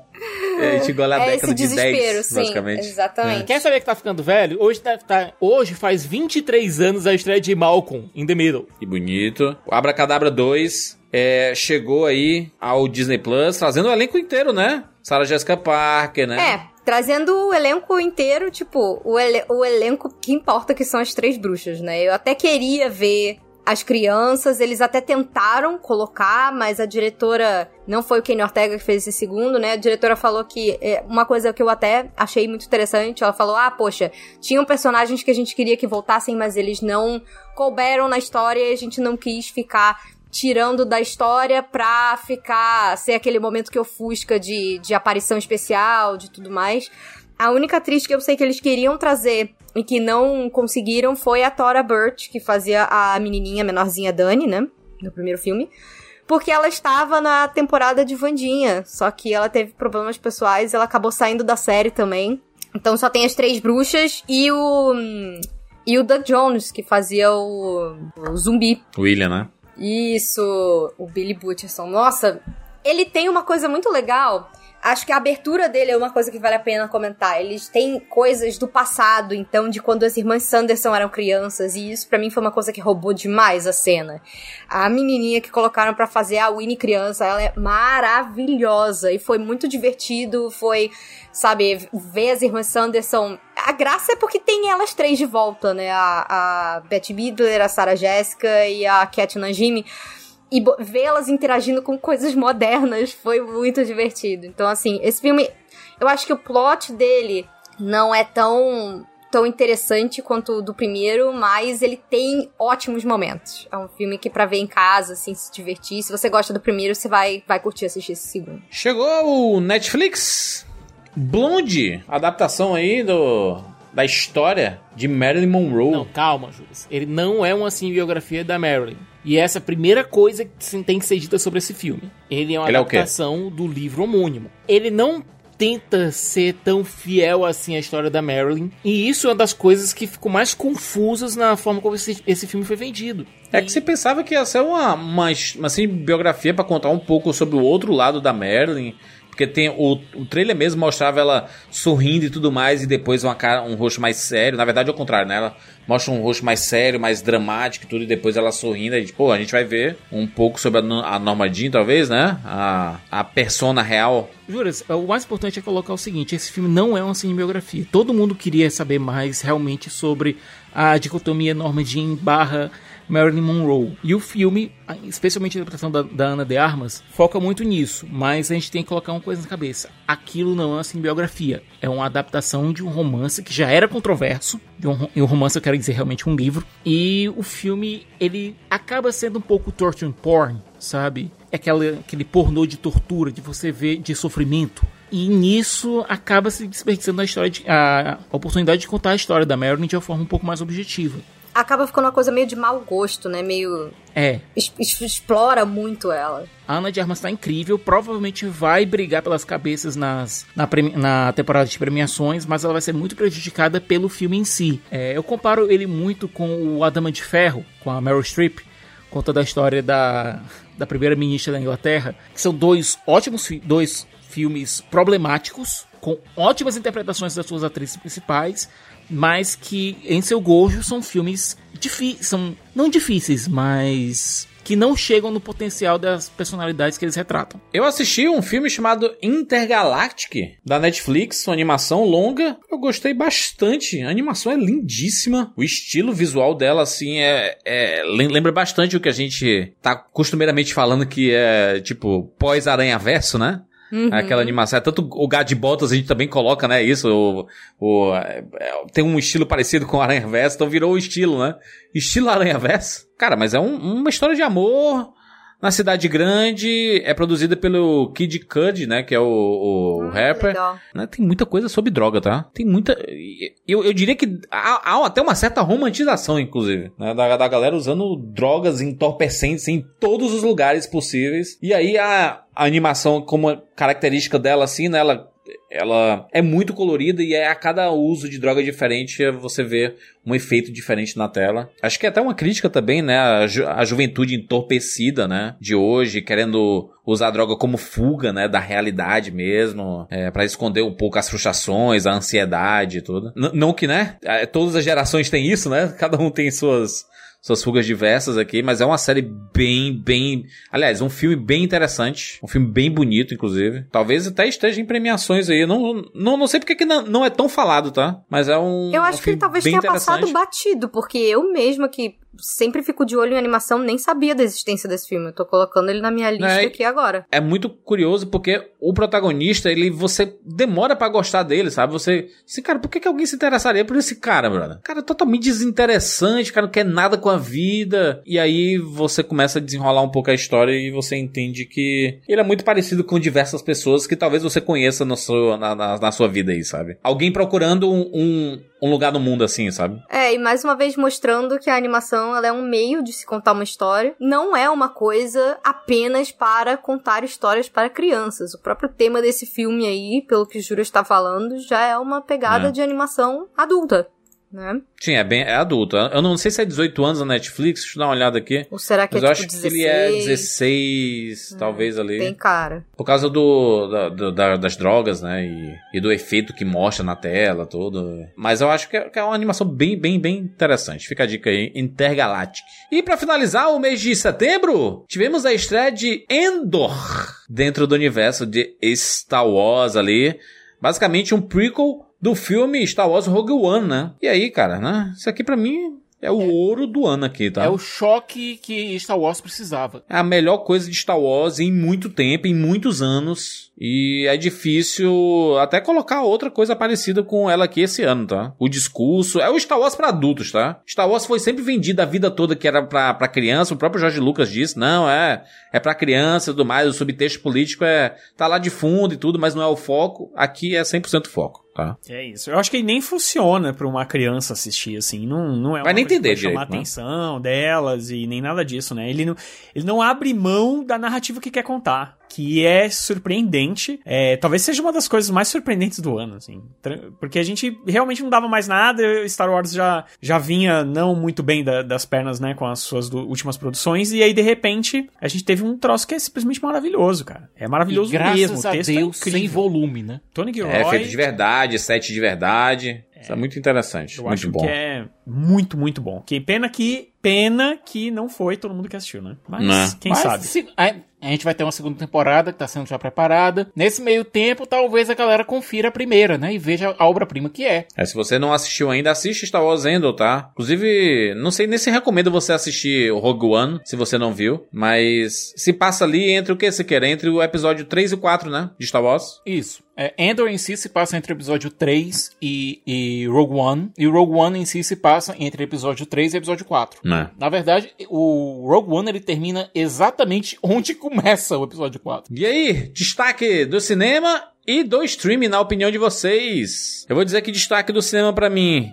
fica. Ih, caralho, vai ser difícil destacar uma coisa do cinema aqui, hein? Vou destacar dois streams, então. Vou destacar O Senhor dos Anéis e vou destacar o Star Wars Endor. Pra mim é a melhor série do ano, hein? Eu com o filme vou ficar com Moon Age Dawn- Daydream, é assim que fala? É? E Endor, né? Que é perfeito, perfeito, é. Tudo bem? Siqueira? Moon Age Daydream e Endor, com certeza. Eu vou de A Mulher Rei e Abracadabra 2. Muito bem, vamos para outubro!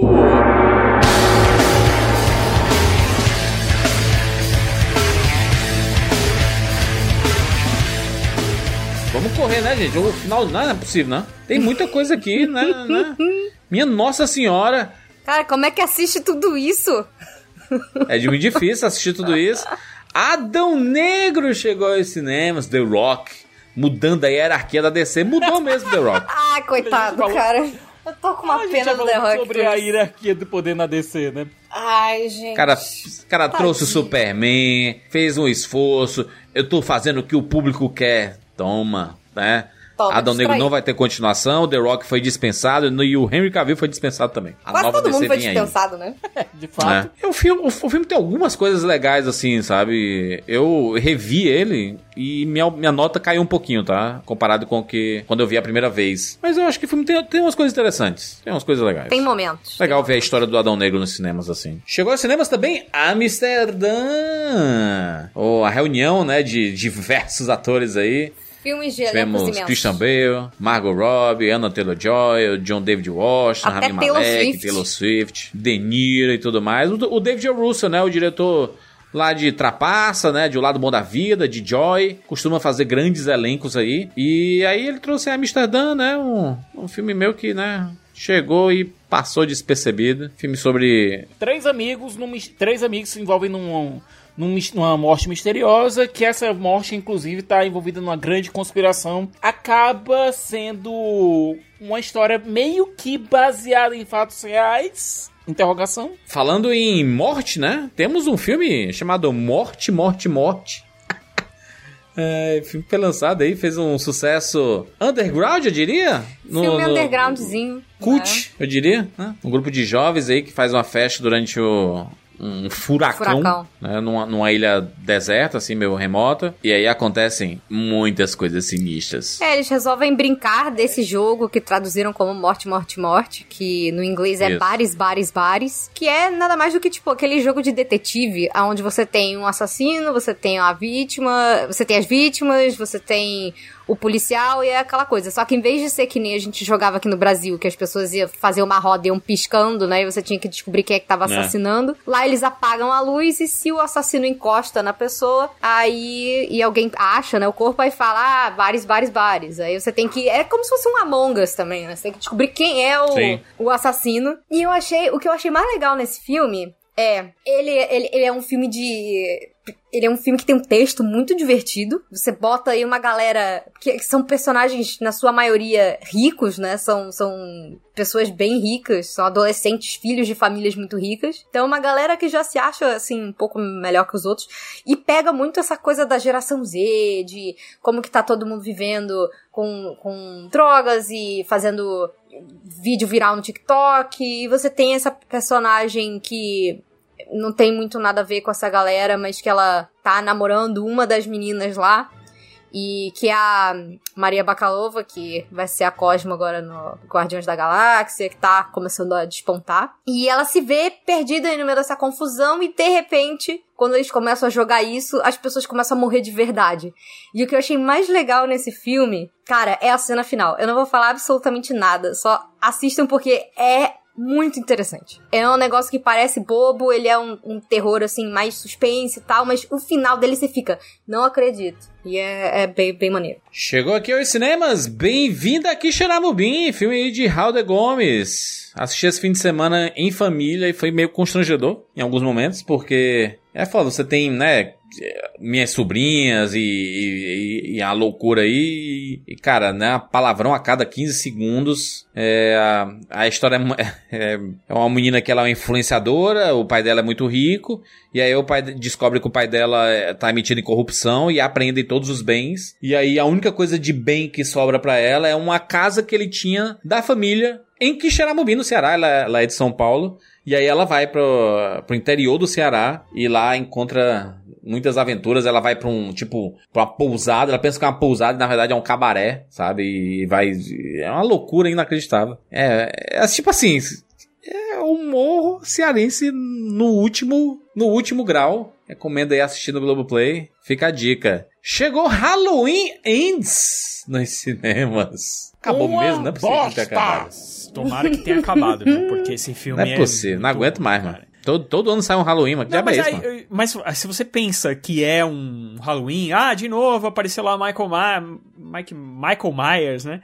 Apareceu e matou todo mundo. E, cara, não é isso. E aí parece que são dois filmes diferentes, porque tem um carinha novo lá que, que começa a se portar como se fosse um assassino.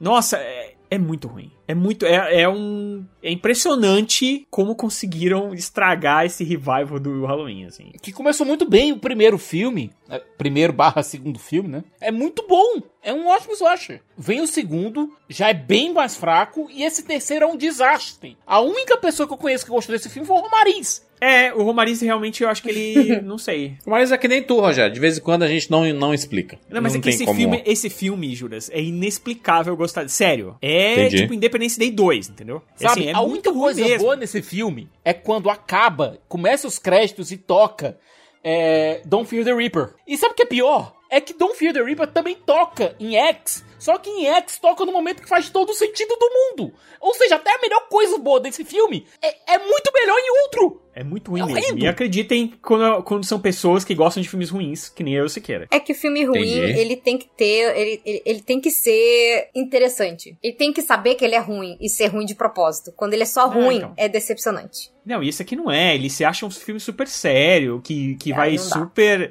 É, falar sobre a vida e, e como, eh, sabe, os Sobre como o mal infecta outras pessoas. Nossa, é assim, é horroroso, é horroroso. Quando na verdade bastava dar um slasher maneiro, né? Ah, vamos aqui dar, fazer uma rapidinha aqui com as várias estreias nos streamings. Tivemos a 18ª temporada de Grey's Anatomy, né, que vai continuar e a Grey está partindo, né, está, está saindo aí de, de Grey's Anatomy. Eu não sei como é o nome da série vai ficar, vai ficar Grey's Anatomy, vai ser só Anatomy, né? É, essa foi a última temporada da Ellen Pompeo como personagem regular.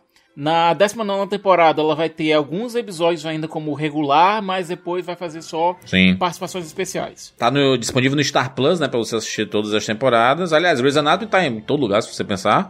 o Rei da TV também no Star Plus. História do Silvio Santos, que vai ganhar a segunda temporada, tá? Teremos segunda temporada do Silvio Santos. Série não autorizada pelo Silvio Santos. Quando é uma série não autorizada pela Dá mais pessoa, vontade de ver, né? dá, dá, dá mais vontade de eu ver, adoro né? esse conceito, porque, tipo assim, eles ficam pistola que não ganharam, sei lá, não, não aprovaram, É. não viram, não ganharam dinheiro, e no final isso faz com que a série faça mais sucesso e a galera queira mais ainda assistir. Tipo, pô, É. se ele não gostou, tem coisa polêmica. Polêmica! É o proibidão, é o proibidão da história. Brasileiro Isso. adora uma polêmica. Tivemos aí a sexta temporada de Young Sheldon. Eu, eu não sei como é que conseguiram seis, seis temporadas aí. Cara, é muito Mas melhor tá aí, que né? Big Bang Theory. É sério. Que isso, cara? É. Aí. Até porque uma série não é tão voltada pra comédia, mas é, tem comédia, obviamente, porque é o foco. Mas o foco também é na relação familiar do Sheldon e da, da dessa família disfuncional que ele tem. É, Entendi. É bem, uma série bem interessante, é bem mais interessante que Big Bang Theory. Ela não tem aquelas risadas em, é, é, enlatadas. fundo, né? Não Uhum. tem. Ela é uma série bem mais desenvolvida, bem mais. O foco dela é bem mais interessante. E posso falar uma coisa? Existe um hate aí grande aí em Big Bang Theory, mas, cara, desde quando o HBO Max estreou no Brasil, a série tá no top 10, tá? Big Bang Theory. Agora É um tá bizarro, clássico, porque, né? tipo, o garoto que faz o que faz o Sheldon, ele já não tá, tá mais tão garoto assim, e já tá com a voz mais grossa do que a do Sheldon do adulto. Tivemos aqui o Clube da Meia-Noite, nova série do Mike Flanagan. E já Que morreu. acabou, acho que é- talvez seja o pi- o pior, o pior, produto dele, né? Se pensar na, na trilogia lá do A Maldição da Residência Rio, do Da Mansão Bly, A né? Maldição da, da Residência Bly também, e A Missa da Meia-Noite, né? É, Acho que seria pior. Não, e é pior, chega a ser pior do que os filmes que ele fez antes, porque assim, ele fez uns filmes de terror, mais ou menos e tal. Mas esse daí realmente, cara, é muito chato, é muito chato, insuportável. E aí, mas só que ele é meio adolescente. Aí eu falei para as minhas filhas, é, acho que vocês podem assistir, isso aí é tranquilo, né? E tal. E, mano, elas Caraca, não aguentaram um episódio. Entendi. É muito ruim. Não é nem pros É. adolescentes, cara. Chegou ao Star Plus a primeira temporada e tomara que tenha a continuação de O Urso. Pra mim, uma das melhores séries do ano, mostrando a cozinha de verdade. A cozinha frenética, caótica e raivosa. Mas eu, eu não sei se essa é uma boa descrição pra você chamar pessoas pra assistir. Porque aí a É, galera né? fica achando que é um. Um. Um Masterchef, um, um, um Hell's Kitchen, sabe? Um Hell's Kitchen, né? Pensa Cara, que não é, um- sobre isso, entendeu? Assim, é- apesar de se passar numa cozinha de um restaurante, basicamente, né? Quase, sei lá, 98% da série é dentro de uma cozinha de um restaurante.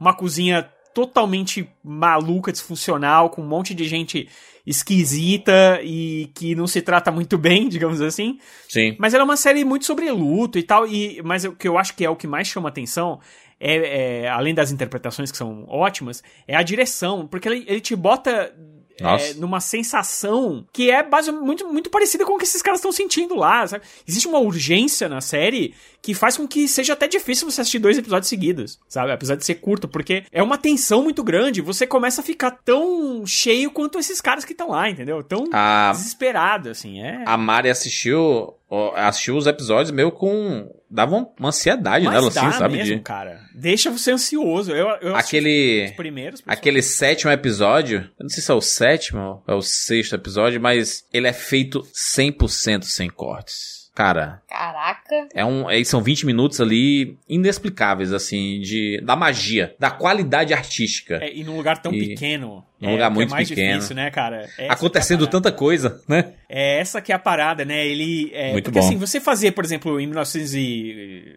Como é que chama? O 1929, né? O filme? 1899. Não, não, não. o- Aquele Ah, filme da, da. 1917. É porque tem tantos filmes de tantos anos que. É. 1917, por exemplo, você faz a maioria do filme em campo aberto e tal, né? E sem Sim. cortes e tal.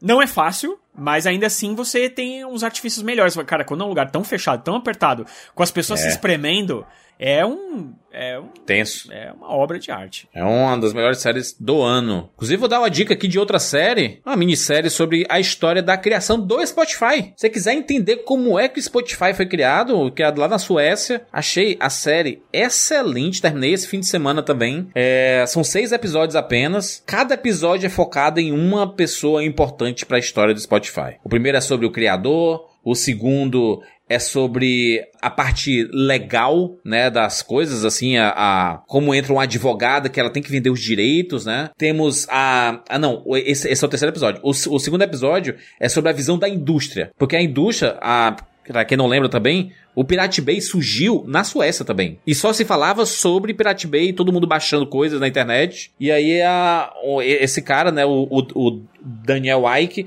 ele teve a ideia de criar um stream que as pessoas pudessem ouvir música de graça também. A ideia era ser de graça. E aí vai a visão da indústria. O que é que a indústria acha do fato das pessoas ouvirem de graça? Por qual a diferença de ter um, stream gratuito e ter o, a pessoa pode baixar no, no Pirate Bay? É a mesma coisa, no fim das contas, na visão da indústria, né? E aí tem a parte legal, como é que o Spotify conseguiu negociar os direitos. E aí tem a parte da programação, que é o cara explica perfeitamente como é que funciona a programação do Spotify, porque é, deu, tão, deu tão certo. Inclusive no episódio 3 tem uma parte que é muito foda, que é, o- eu acho que é a grande virada do Spotify em si, que é a, na parte legal, ela tenta vender o pra turma liberar os direitos pro, pro Spotify de graça, assim, pra eles, para elas poderem, as pessoas acessarem de graça e eles receberem por, por publicidade. Ele fala assim, cara, não tem como, a gente tem que receber grana. E aí ela tem a ideia, ela, a advogada, ela tem a ideia de criar uma página personalizada. Qual a diferença? Você pode criar suas próprias playlists. Isso mudou completamente, né? Tanto que o, você consegue ouvir o Spotify de graça, tendo propaganda no meio. Você não pode passar as músicas. Você não pode criar suas playlists. E o fato de você poder criar as, com as músicas que você quer e poder pular as músicas e não ter comercial, isso fez to, to- toda a diferença para as pessoas quererem assinar, né? Cara, é uma série muito, muito legal. Eu adoro série desse tipo de, é, de temática que conta a história de uma grande empresa, de como que eles conseguiram. A gente viu no começo do ano ali aquela série da Uber, né? Que tem no, no, no, no Paramount Plus. E aqui no, no Spotify, no Spotify não, na Netflix, é Som na Caixa o nome. Não é muito bom o, o, o título, mas é uma série bem, bem bacana de assistir. Quem gosta desse lado mais empresarial e tudo, fica a dica aí. É, tivemos no HBO Max Os Winchesters, a série sobre os pais da dupla lá de Supernatural, né? Pois é, os pais do Dean e do Sam. Né? É aquela coisa, gente. Supernatural não vai acabar nunca, né? O fato é que, que a Vai gente acabar vai nunca. velho vai ter Né? duas séries ou spin-off delas ainda rolando na televisão, que é Supernatural e agora Winchesters e Grey's Anatomy. Exatamente. Chegou também a segunda temporada de Chuck no Star Plus. Série do Chuck aí. Ai, gente, meu momento, amo. É isso. E vou falar uma coisa: essa segunda temporada, pra quem gosta da, da franquia do Chuck no geral, ela trouxe personagens novos, principalmente o filho do Chuck, né? Que na verdade Ó. são dois filhos agora. Então, nossa, um negócio muito bem feito. Você tem alguns episódios extremamente interessantes. Você tem um episódio de Whodunit no meio do negócio, dentro da casa da Tiffany, que finge que é a Jennifer Tilly, porque ela roubou o corpo da Jennifer Tilly, que é a atriz que faz a Jennifer lá no Filho do Chuck. Então, assim, é um. Nossa, é um multiverso dos Chucks e é sensacional. E essa série, ela tem alguns momentos mais dark. E ela tem uns momentos bem gore que eu fiquei assim, caraca. Porque Sim. a primeira temporada, ela ainda tava mais naquela energia do terrir do que virou a franquia do Chuck. Mas essa segunda, ela mostra. E, e o, o trio de protagonistas, que são os adolescentes, eles estão passando por vários problemas. Eles vão parar num internato. Então, no internato católico, você tem questões LGBTQIAP+, sendo discutidas, você tem uma das personagens que é viciada em remédios, então assim, você tem muitas coisas que acontecem ali dentro que tem muito coração também. E você tem, cara, você tem uns Chucks que são completamente absurdos nessa série. Você tem, eu só vou dizer uma coisa, tem um Chuck careca que eu acho que eu tô tendo pesadelo com ele até hoje. E você tem a volta, você continua tendo o Andy, que é o mesmo ator que fazia o garotinho nos primeiros dois filmes, ele tá lá barbudão com, sei lá, 40 anos, sei lá, e ele ainda está na série. Você tem a, a atriz que fazia a Kyle no, no segundo Brinquedo Assassino também, que era a irmã adotiva dele. To- Todo mundo que já passou ali pela franquia do Chuck em algum momento tem algum, algum papel aí nessa série. O Dom Mancini tá solto, assim, ele tá em casa e eu tô esperando muito que eles renovem, porque ainda tem muita coisa legal que eles podem fazer. Se vocês gostam da franquia do Chuck e por qualquer motivo não começaram a assistir ainda ou não começaram a segunda temporada,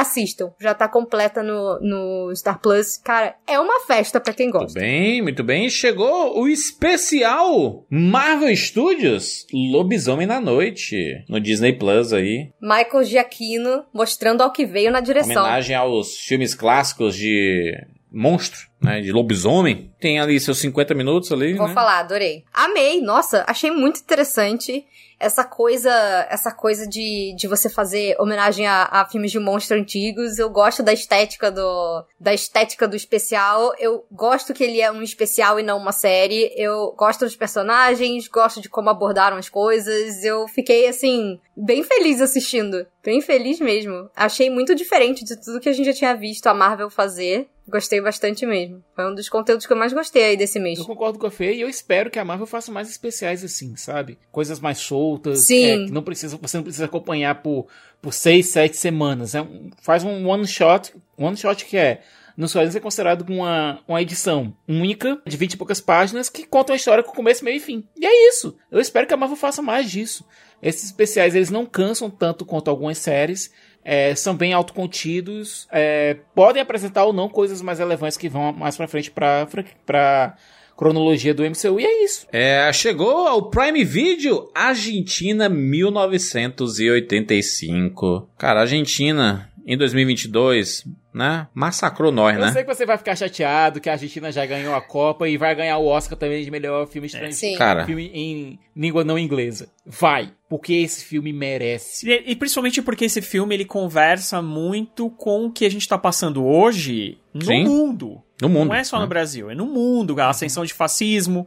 é, e o quanto A extrema-direita. né? Exato, e o quanto é necessário você matar esse mal na raiz, cara. Entendeu? Tipo, talvez se nos outros países, tanto quanto no Brasil, tivesse sido feito que nem na Argentina e as pessoas tivessem sido. Apesar que parece que também foi tudo mar de rosa, mas não foi, né? Vários deles ficaram soltos, né? né? É. Tipo, não aconteceu, não, é um, não foi um mar de rosas.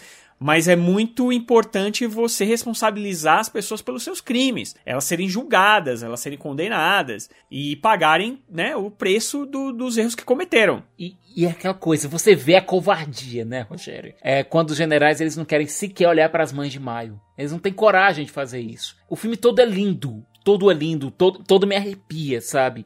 É, você tem é, o filme é focado em dois promotores, um o promotor sênior que é conhecido como o louco, vivido pelo Darim, e outro mais jovem, que eles recebem a missão de, bom, processar os generais é, pelos crimes cometidos durante a ditadura. A Argentina está voltando agora ao processo democrático e tem que lidar com o que aconteceu durante a ditadura militar, com os, entre muitas aspas aqui, desaparecidos. E com aqueles que foram torturados, com aqueles que, que passaram pelo sistema. É, e assim, o importante é o seguinte, é que fica parecendo que assim, ah, agora tá num período democrático, existe um troco. E na verdade não é bem isso que tá acontecendo. É, o governo atual não quer se meter muito em crenca. E metade da população argentina, assim como nos outros lugares do mundo, e assim como no Brasil hoje em dia, é a metade da população acha que, ah, tipo, não foi tão ruim assim, né? Não era ruim.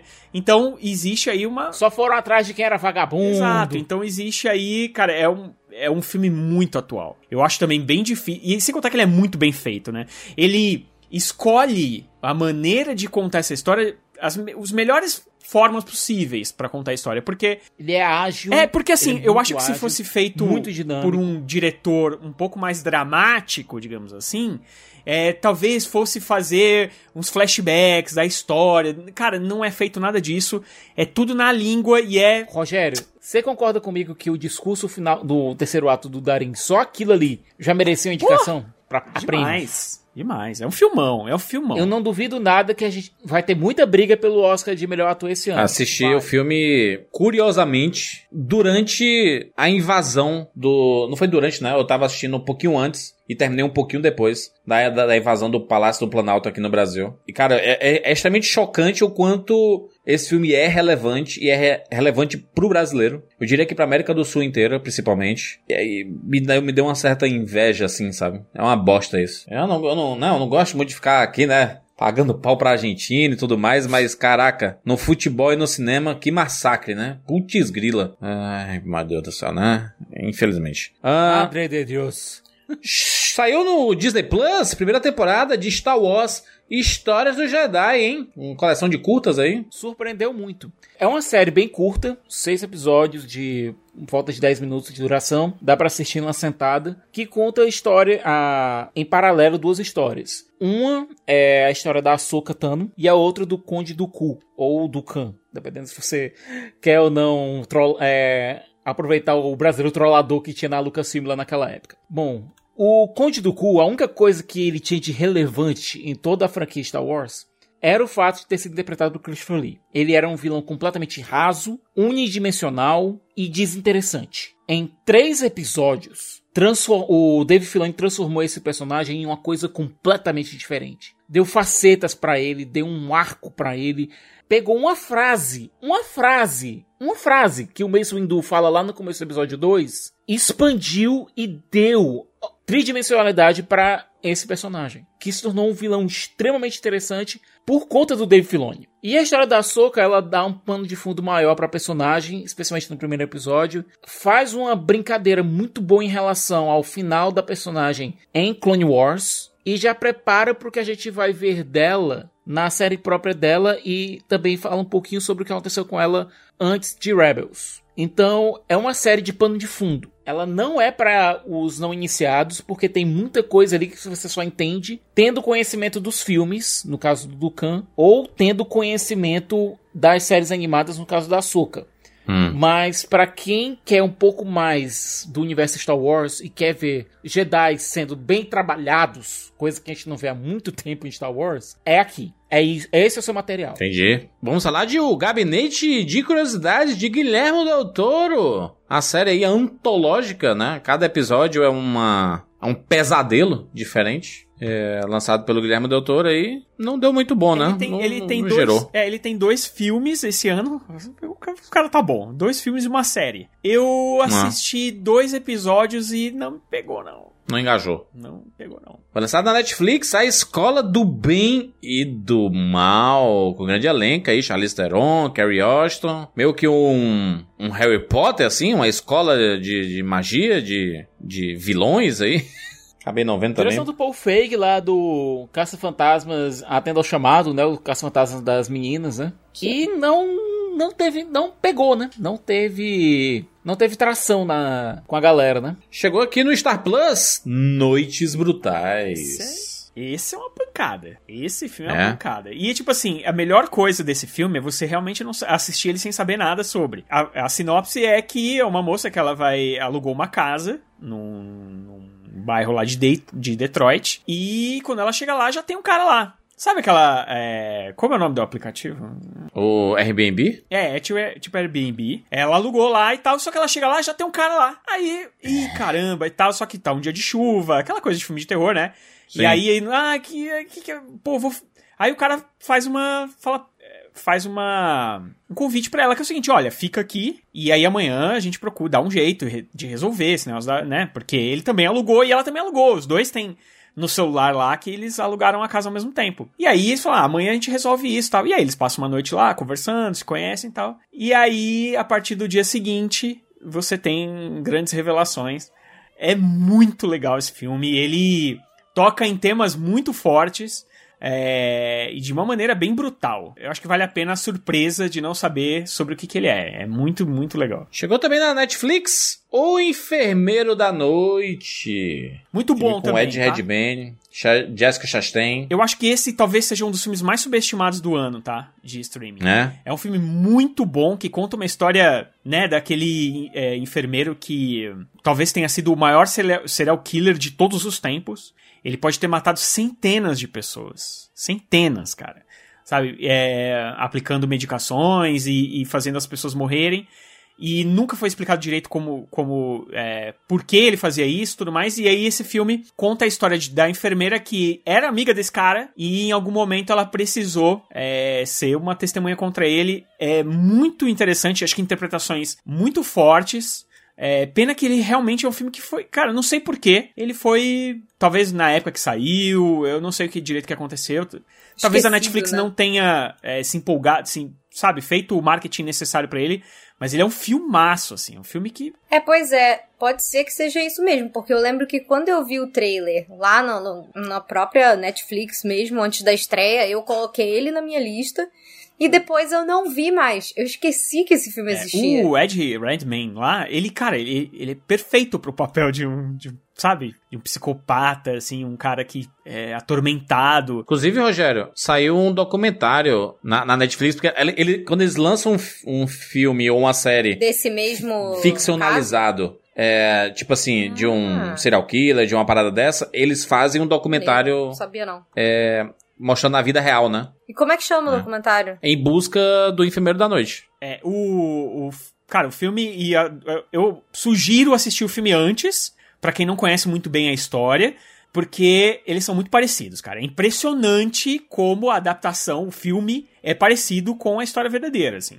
É, talvez mudam alguns personagens, até porque é aquilo, né? De mostrar uma história ali do, de uma pessoa que existiu. Eles, acho que eles preferiram mesclar e transformar. Mas é muito interessante e é muito bem feito. E as interpretações, cara, Chastain, magnífica, e o Redman, que eu não, vocês sabem que eu não sou tão fã dele assim, mas eu acho que aquela aquela pose de maluquinho que ele faz lá, né, aquelas interpretações de maluquinho que ele faz, eu acho que combinam muito bem com esse psicopata. É, assistam, porque vale muito a pena. Chegou na Netflix, Wendell and Wild. Animação dirigida aqui por Henry Selick. Olha aí. De Coraline, de, de Estranho Mundo de Jack, que sim, não é de Tim Burton, tá? É que os personagens e a história são do Tim Exatamente. Burton, mas ele não dirigiu o filme. Todo mundo acha que é só do Tim Burton. Aí. Wendell and Wild era um filme que eu tava aguardando demais. Eu lembro que eu até mencionei ele, nem tinha estreado ainda quando a gente fez o podcast do Nope. Sim. Porque ele foi produzido pelo Jordan Peele, né? E foi um filme que E ele foi é voz também, né? Ele é Wild e o, proposto. e é, o Kinga Michael Key, que é que eles faziam a duplinha, né? Os videozinhos engraçados, ele, É, ele King faz o. Wendell, né? Sim, eles fazem essa mesma dinâmica aí no, no, nesses personagens que são dois demônios. Então ele é um filme que tem aquela pegada de filme trevoso infantil. Né? Ele é em stop motion, que é a, a preferência aí do Henry Selick, que as animações dele são sempre em stop motion.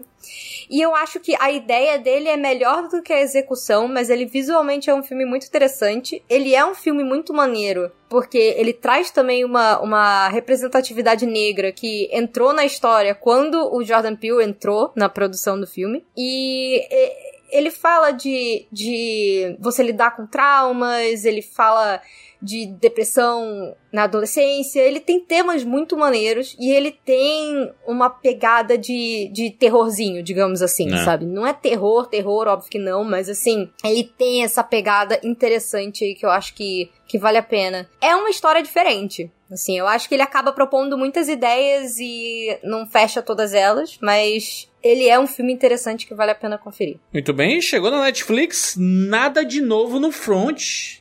O filme aí? Filmaço, filmaço. Gostou, Siqueira? Gostei muito. É uma nova adaptação do romance do mesmo nome. Eh, já tinha virado filme há muito, muito tempo atrás. Muito tempo atrás mesmo.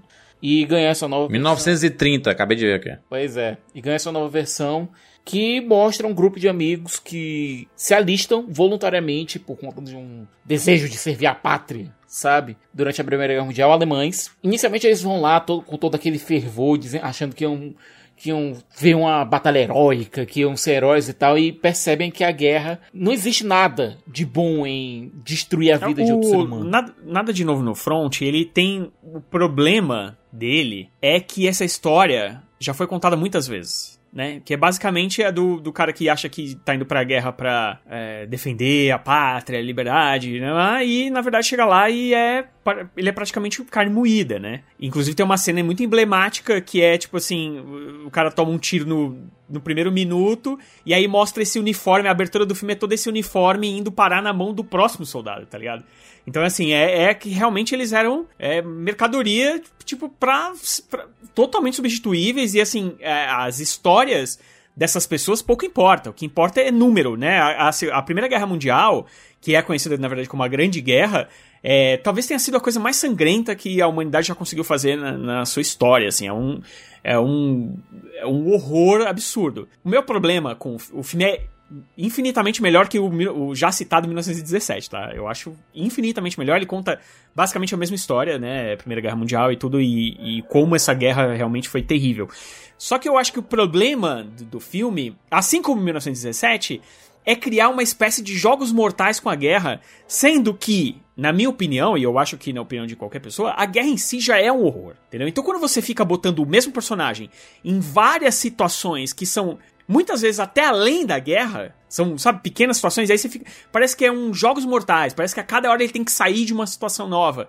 Eu acho que o, é, o filme não precisa disso, sacou? É, eu acho que a, a própria guerra em si, ela é um horror e você não precisa explorar pequenas coisinhas é, para deixar o, o filme ainda mais chocante.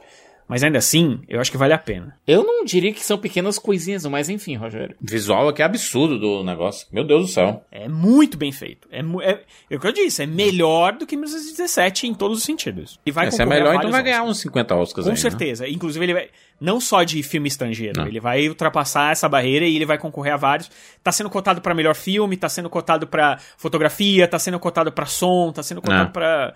é, fo- é, vários, vários Oscars. E pra fechar aqui, o mês de outubro, chegou na Globoplay uma novela que foi um sucesso absurdo, Todas as Flores. Exclusiva do streaming, Inclusive, tá? vai ter continuação, né? Não, não é, Cara, não é que sucesso, hein? continuação, Fê. É porque ela foi dividida em duas partes. Ah, sim. É, a gente ca- cai nesse bait aí, eles fazem a mesma Ah, quantidade então de não sempre. é tipo o Verdades Secretas e o Verdades Secretas 2 Não, que fizeram não, depois. não. Ela já foi pensada com um intervalo. Tipo aquelas temporadas antigas de série que tinham 20 e tantos episódios de uma hora e aí Sim. chegava um ponto que eles faziam um hiato no Se meio. não me engano, É. vai estrear em março a terceira a segunda parte. Então eles, esse intervalo equivale ao final do ano, que as pessoas sabem que, que, que o pessoal do streaming sabe que a galera assiste Sim. menos. E também o Big Brother, que vai ser aí a grande atração do Globoplay durante esses primeiros três meses do ano. E aí eles vêm com a novela depois. Ou, se não me engano, é, É. no final do Big Brother, uma coisa assim. Exatamente. Mas tá aí, Todas as Flores, um sucesso. Vamos lá, destaque em cinema e em streaming, na opinião de vocês. Vou dar destaque aqui pra Bem-vindo aqui, Xeramobim, aqui. Gostei, cinema cearense aí, nordestino, falando um pouco mais sobre a putaria local. é, mas tá aí a dica pra assistir, tem no Globoplay. E de, de streaming, cara, tem muita coisa aqui. Mas eu vou destacar o Urso, uma das melhores séries do ano aí. É, eu gostei muito da temática, tá? Pode parecer que é uns, um- uma super valorização da série e tudo, mas a, a temática eu acho muito legal. E esse protagonista maluco, o Carme, ele- o ator, né? O ator tem uma cara de que não toma, não toma banho tem uns 30 dias aí e vai pra cozinha e você fica assim, meu Deus do céu, o que é que, acon- o que, que tá acontecendo aqui, Que né? nervoso, né? É, mas tá aí o urso. É, eu vou. Eu vou de Morte, Morte, Morte. Eu achei um filme bem divertido de assistir pra quem gosta de uma coisa de terror mais indizinho. De streaming. Eu amei a segunda temporada do Chuck, amei muito, mas eu acho que eu vou ficar com o Lobisomem na Noite só pelo quão diferente ele é. Eu de filme não tenho nada. É um ano. É um mês muito fraco. É, pode pegar um filme de streaming se quiser aí, né? Então aí eu vou pegar um de streaming, que é o Argentina 1985, e vou pegar também o Urso, porque realmente é uma série fora de série. Muito bem. Você queria? Aproveitando o precedente que o Juras abriu no mês anterior, eu vou colocar duas coisas de streaming, porque em relação ao cinema não existe nenhum destaque assim tão positivo assim. Obviamente, Argentina 1985, pra mim um dos melhores filmes do ano fácil, e vou colocar também é, o Nada de Novo no Front, essa nova versão da Netflix. Vamos para novembro! Exatamente.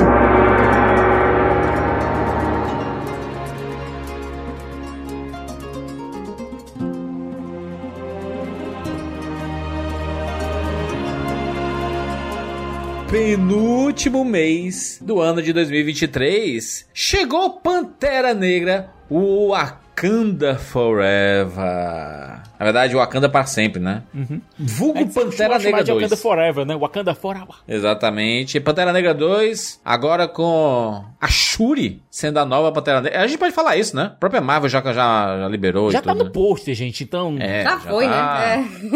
É. Cara, não foi um filme que rendeu muito, né? Em bilheteria, ficou, faturou basicamente a metade do anterior, né? Né, mas, jura, se considerar 850 milhões pouco, é... Eu acho que até é meio loucura, né? Não, a gente compara pouco comparativamente com o anterior, né? O que se espera de uma continuação é que você ganhe pelo menos o que o anterior ganhou. Se você ganhar metade, né? Essa foi uma das raras continuações da Marvel que arrecadou menos que o filme original. Exatamente, né? Mas eu acho que o problema tá muito no próprio filme, sabe? Acho que a turma não se empolgou muito com Pantera Negra, não. Eu sei que era uma dificuldade muito grande, né? Fazer um filme sem o Chadwick Boseman e... E com- como criar uma história em cima disso, né? Ah, o figurino, a trilha sonora, o filme é muito bonito, assim. Aquele início lá com o funeral do, do T'Challa. A própria forma como a morte do T'Challa é lidada, né? Mostrando o Talocan ali do, do Namor também é muito legal. Nossa, a introdução a Talocan, que a gente vai junto com a Shuri ali, É. uma das coisas mais diferentonas, assim, que a. Que a Parabéns.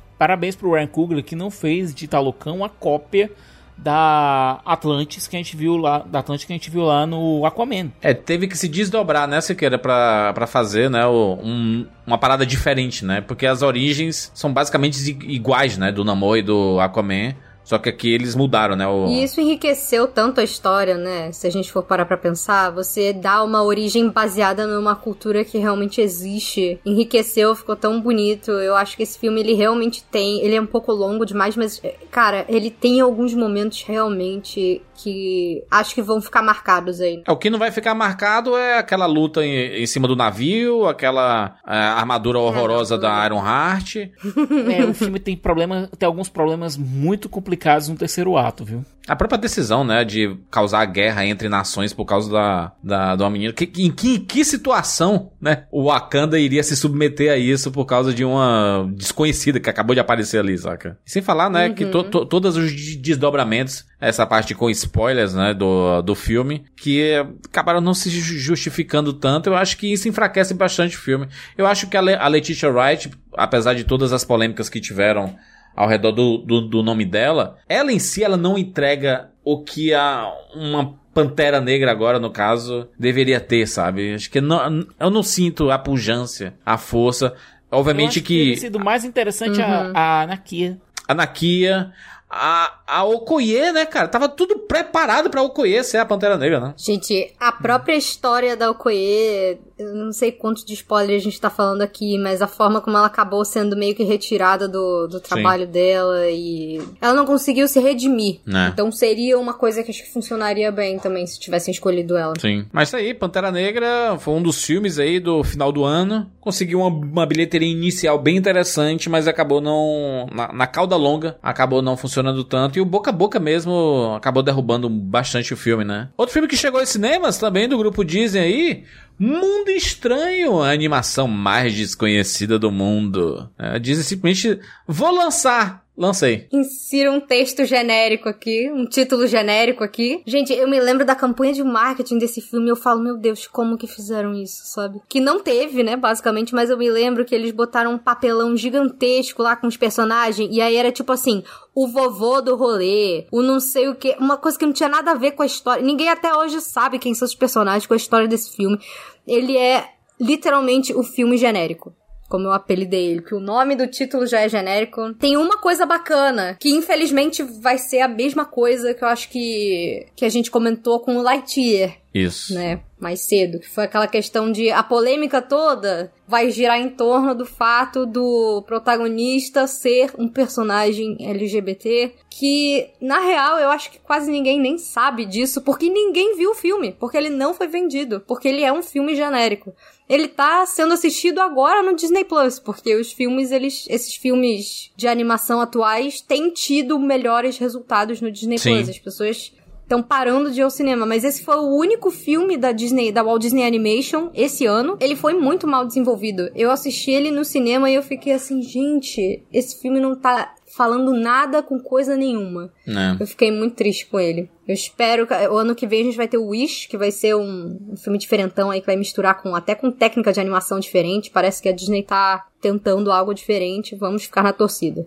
E juras, só uma coisa que queria dar um comentário em relação a, a cinema em novembro foi o lançamento do novo filme do James Gray, que é o Armageddon Time, que saiu em circuito, circuito limitadíssimo.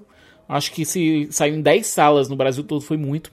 E ele meio que começou uma trend que a gente viu no- no- durante esse final do ano, que foi de cineastas. A gente teve o Spielberg, a gente teve o Inarrito e a gente teve o James Gray, que foi o primeiro a fazer isso no ano, é, a lançarem filmes autobiográficos ou que são baseados em experiências deles durante determinado ponto. O do James Gray e o do Spielberg tem muito em comum, inclusive.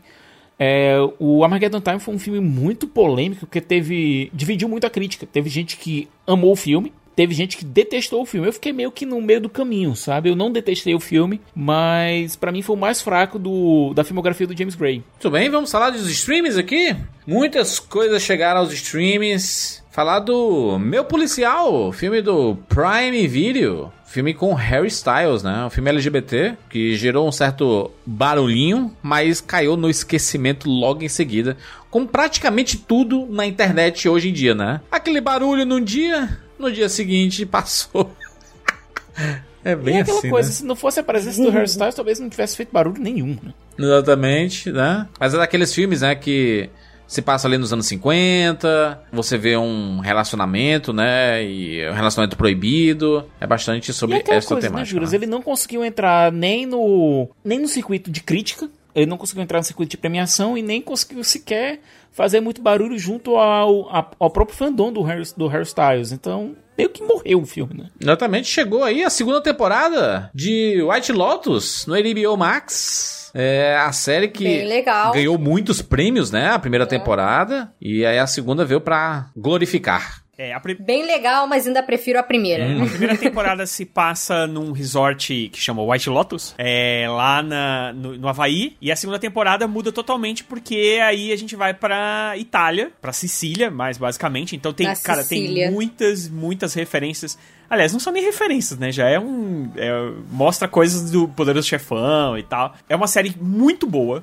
Muito boa, a segunda temporada é excelente, mas eu acho que a primeira realmente me pegou um pouco mais, talvez pelo tipo de humor. Acho que as temáticas, acho que as temáticas também da primeira eram um pouco mais diversificadas do que a segunda. Não. Porém, o arco da personagem da Jennifer Coolidge, que é a única personagem aí que volta da primeira temporada pra segunda, foi muito bom. A mulher é uma máquina de vencer. Briga de família? Continua a briga de família. Continua a briga de família, mas só que assim, mudam se- quase todos os personagens, né? Só tem uma personagem mesmo que, que tava lá no Havaí e que agora é quase tá na uma Itália. antologia, né? Caraca, é o, é o Glazonion aí? O Knives Out aí? Só fica um... Na verdade, é, eu acho que a ideia de, tipo assim, é uma rede de hotéis de luxo em Entendi. lugares lindos. Então, cada temporada vai ser num, num, num White Lotus diferente, digamos assim. Tô doida pra ver. Olha, já vou deixar meu pitch aqui. HBO, por favor, faça um White Lotus é, do leste asiático. Por favor. Eu adoraria Ah, Cara, ver podia uma coisa um assim, Rio de Janeiro, diferentona. também ia ser maravilhoso. Nossa. Caraca! Já Me tem... contrata pra ser figurante que trabalha no hotel, por favor. Já tem, é o Maldivas da Netflix aí, da.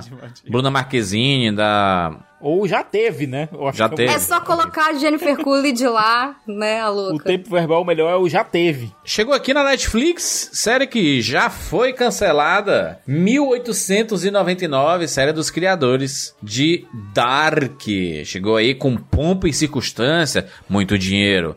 Os criadores de Dark, um lugar misterioso, um navio cheio de imigrantes indo para Nova York, muitas portas e escadas, muitos mistérios. Uma polêmica danada. Uma polêmica de plágio. plágio, né? E aí Uma HQ brasileira, né? E foi de arrasta pra cima. não, não deu bom, né? E aí é até ruim re- recomendar. Poxa, eu nem assisti. Eu nem assisti, agora nem vou. Eu fico triste quando já cancela um dá pra- negócio, eu, eu já acho que nem é quase irrecomendável porque ela termina num cliffhanger a temporada que nunca vai ter solução. Que tristeza. Que droga. Que tristeza. Saiu a quinta temporada de The Crawl na Netflix. E essa aí teve uma solução na vida, teve um encerramento na vida real, né? E foi. Ô, Não, The Crown a gente teve uma conclusão pra o que a gente vê na série na vida real, com, a- com a- o passamento da Rainha Elizabeth, né? também foi de arrasta pra cima. Acabou aí o. o Não, o não, The, Crown vai não? continuar, ainda tem mais uma temporadinha. Não vai ter mais feita. ainda. Que essa temporada é sobre a grande treta, né, da É a- Lady é- é a temporada da Com a treta. Diana, não é? É a É temporada isso, da treta. exatamente. E, mas eu, eu não assisti ainda. Não sei porquê. Caraca, tu é mó fãzão aí, cara. E tu que é o maior Falso fã fã da família real. Eu sou muito fã, mas aí eu acho que aí quando a rainha morreu, é, ficou meio esquisito. Caiu a ilusão. Assim. É, não, não, não caiu a Viu ilusão. que é uma ilusão. bobagem inacreditável. É que eu acho que a gente falou demais sobre isso, e a gente ouviu demais sobre isso, e... Saturou. E aí eu... Mas eu vou assistir com certeza, porque... E aí, também tem uma coisa, a crítica dessa temporada não é muito boa, entendeu? Tanto que ela não fez tanto barulho, e deveria, né? Porque, poxa, era a temporada da grande treta. Tá Não, mas aquela Diana, coisa, né? ba- Sim. Ela não fez tanto barulho, mas fez sucesso. Ela foi muito vista na Netflix e teve um surge de, de views, eu acho justamente por conta da morte da Rainha Elizabeth. Sabe quem não fez sucesso na Netflix? Aquela série Blockbuster. A gente Que pode che- dizer então, Jurandir, que a Netflix acabou- com a Blockbuster duas vezes. Duas vezes, né? Exatamente. Caraca, né? Eu, eu assisti os dois primeiros episódios, achei bem fraquinha. Cara, eu achei ruim. Muito ruim. Eu ach- achei- cheguei até o quarto. Cara, eu adoro todos os envolvidos. Melissa Fumeira é incrível. Me diz- não me cancele, mas eu pedi o branco no nome da ator. O Agent, o Agent Jean, lá do The Office. Também é muito, muito carismático. Mas o problema é que parece que o texto suga o carisma de todo mundo envolvido. É, acho, achei bem. bem fraco. Né? Um das roteiristas lá de Brooklyn Nine-Nine, né? A, a criação lá da, da série. acho que o humor. O que é surreal, porque Brooklyn Nine-Nine é muito bom. E aí a, e a história da série. É muito maneiro. A história da série é assim, é, é basicamente a É a trama última blockbuster? da última blockbuster é, que está funcionando, né? Última locadora blockbuster, né, no caso, pra quem não, não sabe, né? Pois é, teve até uma, uma reportagem no John Oliver sobre essa loja e tal. Eles até uma, o pessoal do John Oliver deu uma ajuda pra loja que existe, uma loja que existe na Bevel, que tem essa condição de ser a última blockbuster ainda funcionando, sabe? E todo mundo na época, quando saiu essa reportagem, pensou: caramba, isso dava uma, isso dava uma série, isso dava um filme, dava alguma coisa. E saiu e saiu isso. A Netflix deu uma salvada em Manifest, né? Aquela série lá do, do voo, o mistério do voo 828. Tava passando na Globo e tudo, sucesso. E aí a, Netflix simplesmente pegou pra ela, resgatou a série, contou sua história na primeira parte aqui em novembro e a segunda parte saindo agora em janeiro de de 2023, né? Então... E dando audiência, viu, Juras? Dando audiência. Manifest é uma série que dá audiência. Ninguém entendeu quando ela foi cancelada. O- ela era muito forte no mercado internacional.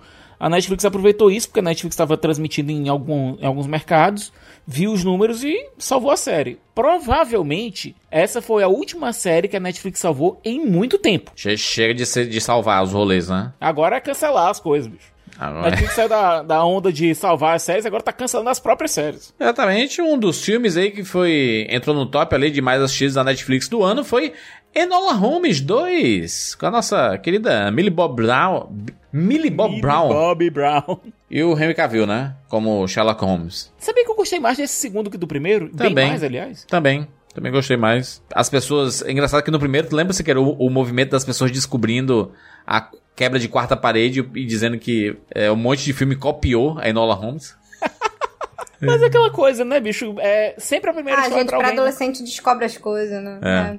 Vamos falar de documentário. Chegou Flor de, Flor de Lis no Globoplay e tem um também no HBO Max, né? Um documentário sobre as polêmicas, sobre todas as tretas, né? Tava na- por aqueles dias, o julgamento, esses documentários fizeram muito sucesso. Teve uma polêmica que surgiu em relação ao da HBO, que a HBO teria pago alguns valores para algumas pessoas darem hum, entrevistas, inclusive a própria Flor de, Lis. A HBO não comentou, não falou sobre o assunto, mas é aquela coisa, se se as pessoas pediram um, entre aspas, cachê para participar do documentário e a HBO pagou, não vejo grandes problemas. O documentário é sobre isso, né? Sobre a treta do, do caso do pastor que foi assassinado, né? Marido da Flor de Lis e todo o envolvimento dela nesse rolê, né? Cara, mais um true crime aí pro Brasil, né? Mais um registro, né? É, o que eu acho complicado tanto nesse documentário quanto no outro, e acho que eu já falei talvez em algumas lives isso é, algumas vezes, é que me incomoda ser tão perto dos processos, sabe?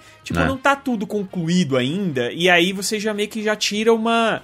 É, ninguém tá falando que é inocente, culpado, coisa do gênero. A questão é que eu acho que tá muito em cima, talvez. Sem- é aquela coisa, sempre o, o tempo é o, é o o tempo sempre ajuda. A passagem do tempo sempre ajuda você ter uma melhor definição do- dos fatos e até mesmo ter uma maior clareza na hora de esclarecer esses fatos. Isso. Até não precisa ser que nem o, o Pacto Brutal, que demorou muitos e muitos e muitos anos pra ser feito, mas eu acho que de repente um tempo a mais, um pouco de investigação a mais, a gente é, teria um produto que eu acho que seria mais relevante pro futuro, sabe qual é? Mas existe uma pressa, né, em lançar tudo isso o mais rápido possível, aproveitar o, que o assunto tá na crista da onda e Né. tudo. Sempre, eu acho que sempre existe um receio quando você tem. Você tá, você tá lidando com investigações criminais é, e lançar documentários, lançar reportagens, etc., de você não cometer um, um caso escola base. Mas olha, eu fico muito curioso pra saber como tá a galera que participou daquele filme envolvendo a Flor de Lis, foi lançado um- uns anos atrás, sabe? Um pessoal bom, pessoal,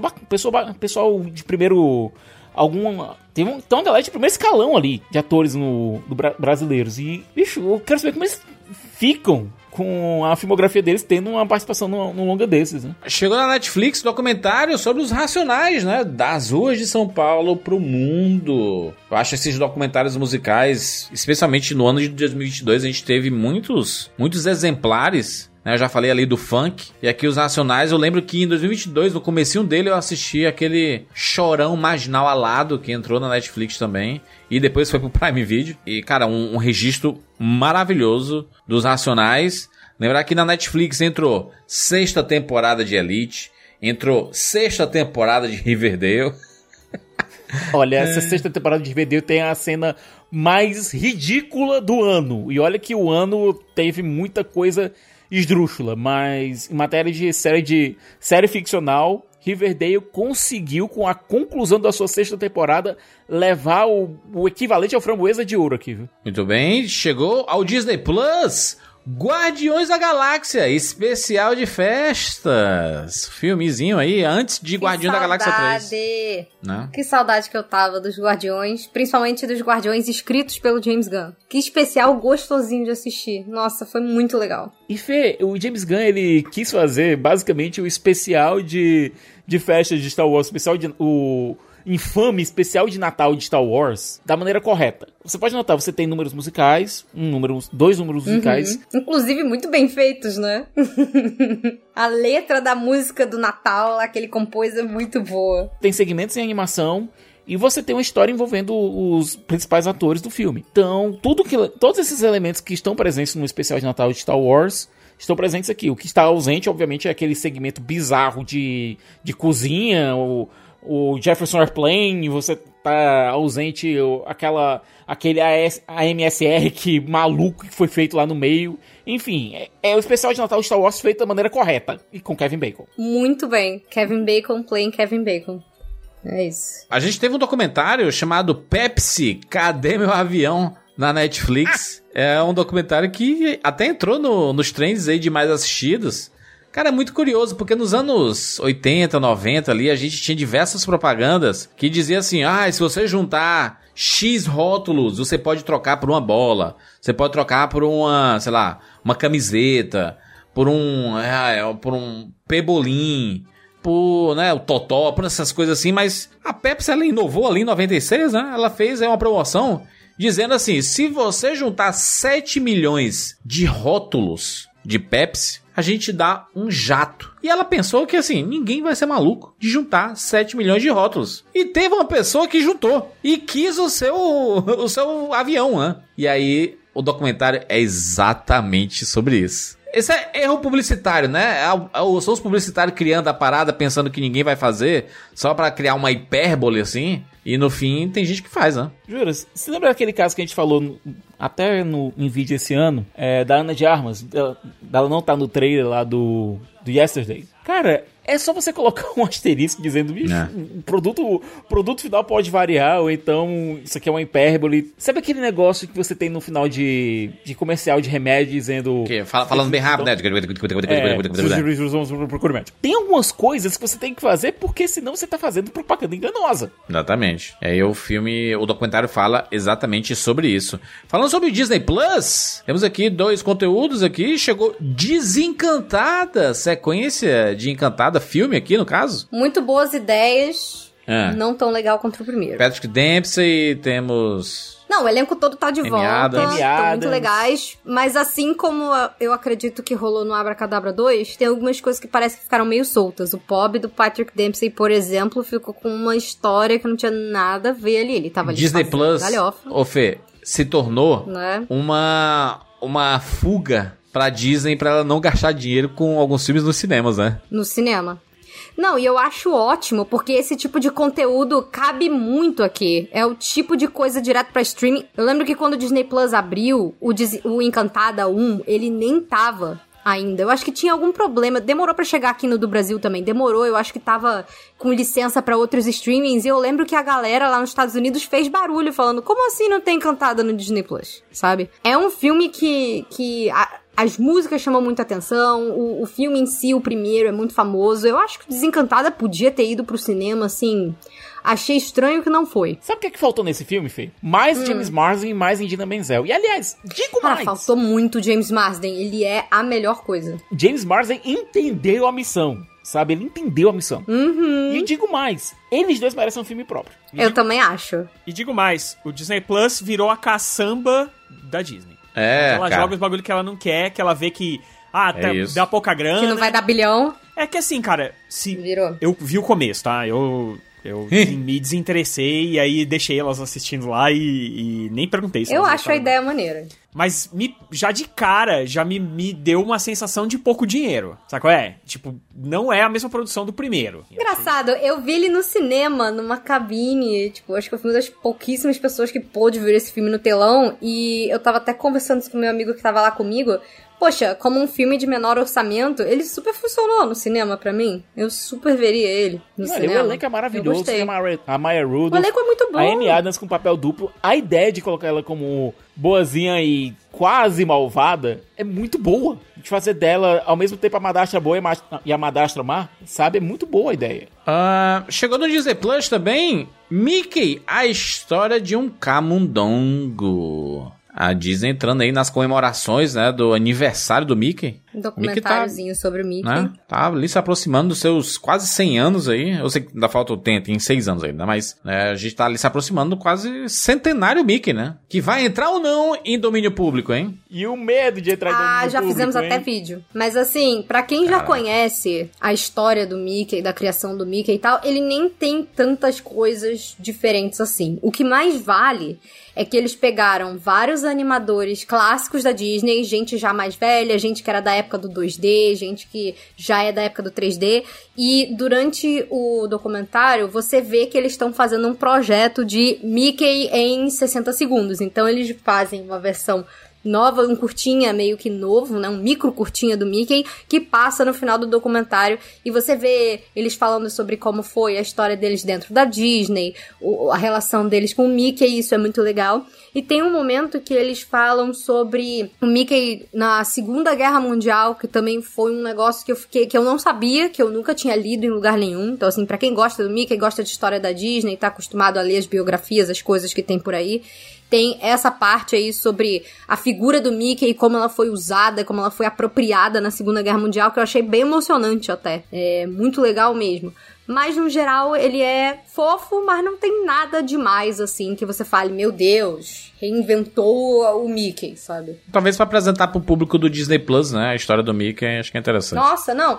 Ele é um documentário bem levinho, pra quem não tem muita paciência pra ver documentário, esse é um que vai Ah. vai de boa, assim, até talvez crianças gostem de assistir, tem, tem muita coisa legal nele. Mas chegou aqui no HBO Max uma história de Natal natalina. O que é esse filme? É a continuação do filme de 1983, feito pelo mesmo ator. E juras, esse, o- esse filme original, ele é muito querido nos Estados Unidos, mas aqui, tipo, ninguém liga. Uma história de Natal não é muito conhecido não mesmo, né? Doideira.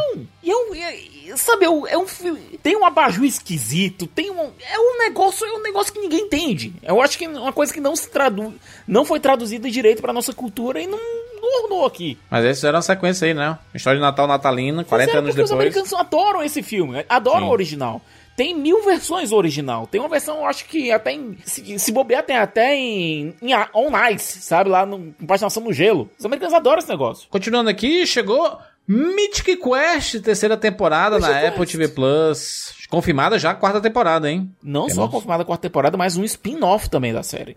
E é aquela coisa, ver o Ian Pop agora na- tentando montar o seu próprio jogo, é, né, largando o Mythic Quest e indo pra um jogo novo, tá sendo muito legal. A gente acompanha aqui os bastidores de uma empresa, né, que desenvolve um jogo bem popular. Eu acho que, acho que para quem gosta do universo de videogames e o universo da indústria de videogames, vai curtir bem é, Mythic Quest. Chegou o filme Terra dos Sonhos na Netflix, aqui com Jason Momoa fazendo... O que, é que o Jason Momoa faz? Ele faz tipo um, um bichifrudo É baseado aqui. num livro esse, não é? Eu vou dizer que esse passou assim. Eu esqueci o nome desse livro. É, é, passou batido por mim, sabe? Mas passaram um comercial dele até no cinema. Né? Quando eu fui ver o hum, Pantera Negra, passou passou o comercial dele. A Netflix investiu aí no marketing. Mas acho uma história de, de pai, filha e... Uma coisa meio de fantasia. É, bem fantasia. É, eu sei que é baseado num livro, mas eu esqueci qual que é. É, o livro deve ser o Terra dos Sonhos, né? Por mim, esse eu filme passou bem batido. esse ó. mesmo nome. Chegou aqui a Netflix Teletubbies, a nova versão de Teletubbies. É hora de dar tchau. Caraca, é hora mano, de dar inacreditável. É Teletubbies com diversidade, é isso aí, é show. Tem que ser. Mas, mas será que rolou mesmo? As pessoas assistiram? Falaram que é a mesma vibe do, do, do clássico. Falaram que são, tipo, episódios novos, uma nova versão. Eu achei interessante a ideia de fazer. É isso, Será é. que ainda funciona? É, se, se for igual ao clássico, então hipnotiza as crianças, né? É, porque eu lembro que eu já era até criança maiorzinha, assim, na época que passava, Né. o- na, na televisão, passava, no, sei lá, na Angélica. E eu lembro que era um negócio meio bizarro, porque eu ficava hipnotizada. Eu já tinha uns 10 anos e eu ficava assim, o que que é Eu tinha isso, 20. gente?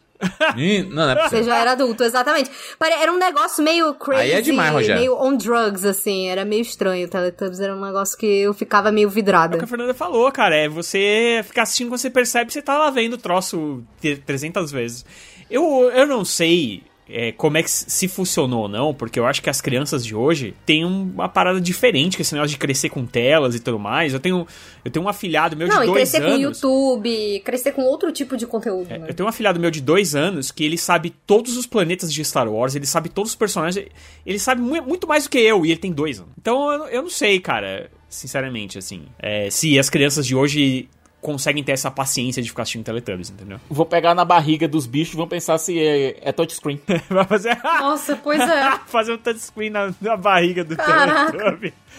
Teletubbies fone. É, a- chegou ao Prime Video a primeira temporada de Periféricos. Série com a Chloe Grace Moretz. Série Posso falar que fiquei viu? muito positivamente surpreendida com essa série? Olha aí. Eu não li o livro de periféricos, é, mas eu conheço um pouco do trabalho do William Gibson e eu curti muito a ideia. É muito atual. E o primeiro episódio, eu tô até hoje com ele marcado na minha cabeça. Ih. Chama muito atenção. Pra quem gosta de coisa mais futurística, quem gosta de dessa ideia de, de você ter avatar de videogame, não é não é isso, né, a história, mas envolve coisa com videogame, com futuro distópico e botaram, parece que botaram bastante dinheiro, porque eu achei a produção bem feita, sabe? A gente pode dizer que é uma, va- uma vibe meio aí. jogador número um, assim? meio cyberpunk, meio jogador número um. É, ele tem elementos aí das duas coisas. Tem um elenco maneiro. Eu ainda não terminei de ver a série, mas vou terminar de assistir. E achei legal, assim.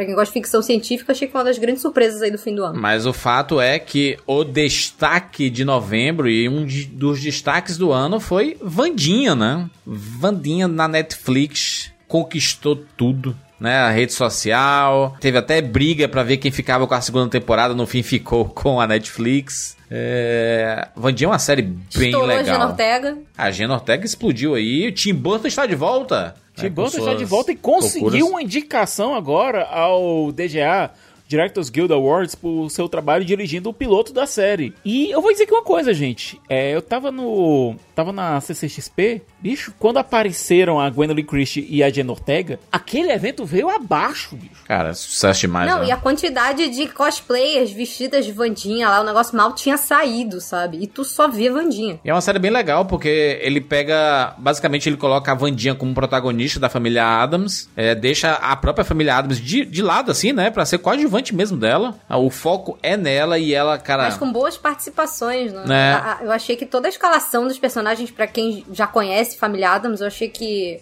foram ótimas escolhas de, de atores e atrizes. E apresentou essa personagem e a ideia da Família Adams pra muita gente. Tem gente que nem conhecia a família Adams, né? E, e assistiu aí, gostou da personagem. E a personagem tem um carisma, ela tem uma personalidade única também. É, e o Tim Burton entrega muito. Ele tem um visual, tem a cara do Tim Burton, a série. E. É, cara, é aquela coisa, né, Júlio? óbvio, Você né? fica pensando, pô, como é que o Tim Burton nunca tinha feito nada com a família Adams antes, né? É tão a cara dele, né? O encaixe é tão perfeito que você fica pensando como é que isso não rolou antes. E aquela, o, os showrunners da série, o Tim Burton é um dos produtores, é, o dia a dia da série é tocado pelo Al Goug e pelo, pelo Miles Miller, que foram os showrunners de Smallville durante a, primeira perna da série. E você nota que tem umas coisas assim, tipo, tem mistério adolescente, tem relações adolescentes, tem sobrenatural envolvido. Ou seja, os caras gostam desse, desse meio, né? Do, de você colocar adolescentes em, em- situações extranormais. Vamos lá, destaque de cinema e de streaming. Eu vou destacar streaming, tá? Não vou destacar cinema, não. É, Vandinha, com certeza um grande destaque do mês de novembro. E vou destacar, vamos ver aqui, o documentário Pepsi Cadê Meu Avião? Eu gosto desse assunto de publicidade e marketing. Esse foi um caso que mudou, inclusive, é, as regras de promoções feitas por, pelas empresas em vários lugares do mundo. Então fica a dica aí, se você curte essa temática. Eu também vou com dois de streaming. É, também não gosto dos filmes desse mês. E eu vou com White Lotus, a segunda temporada, que é, realmente é. Eu acho que vale a pena assistir pra ter alguns paradigmas quebrados, assim, apesar de ser muito diferente da primeira temporada. E vou ficar com o especial dos Guardiões, porque, eu, cara, eu achei leve como tem que ser um especial de Natal, sabe? É divertido, engraçadinho, passa rápido, achei muito bom. Dicas? É, eu fico com Wakanda Forever, por mais que não tenha sido tão impactante quanto o primeiro filme, ele tem sim um impacto. Eu gostei muito da introdução do Namor, personagem clássico da Marvel que teve uma repaginada aqui que eu acho bastante condizente com o que a Marvel Studios quer entregar. E vou colocar como destaque de streaming, obviamente, Vandinha, por conta do impacto cultural que teve. Foi algo que realmente ninguém esperava que é, os personagens criados pelo Charles Adams tanto, tanto tempo atrás tivessem ainda tão vivos no, no imaginário do popular. A gente teve aquelas animações que saíram, fizeram um relativo sucesso, mas nem tanto.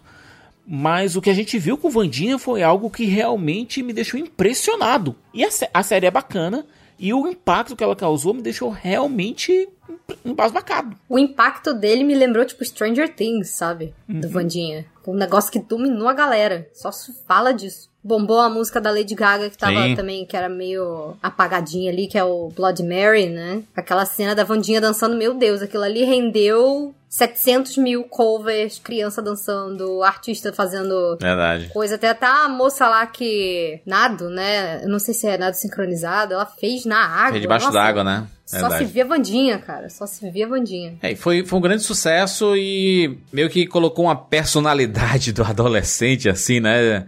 Que não gosta de nada, que é meio putaço com tudo e não sei o que. Acho que a, a Vandinha trouxe essa identificação com a juventude é uma, uma série bem, bem legal. Eu concordo com o que o Sikas falou. Eu vou ficar com Pantera Negra Wakanda Forever, porque eu acho que ele tem alguns momentos icônicos. Eu amei toda a parte de Talocan e ficou muito marcado pra mim. E apesar de eu ser muito parcial com Guardiões da Galáxia, que foi um negócio que me deixou muito feliz, eu acho que não tem como não mencionar Vandinha. Realmente foi gigantesco. Muito bem, muito bem. Vamos para dezembro!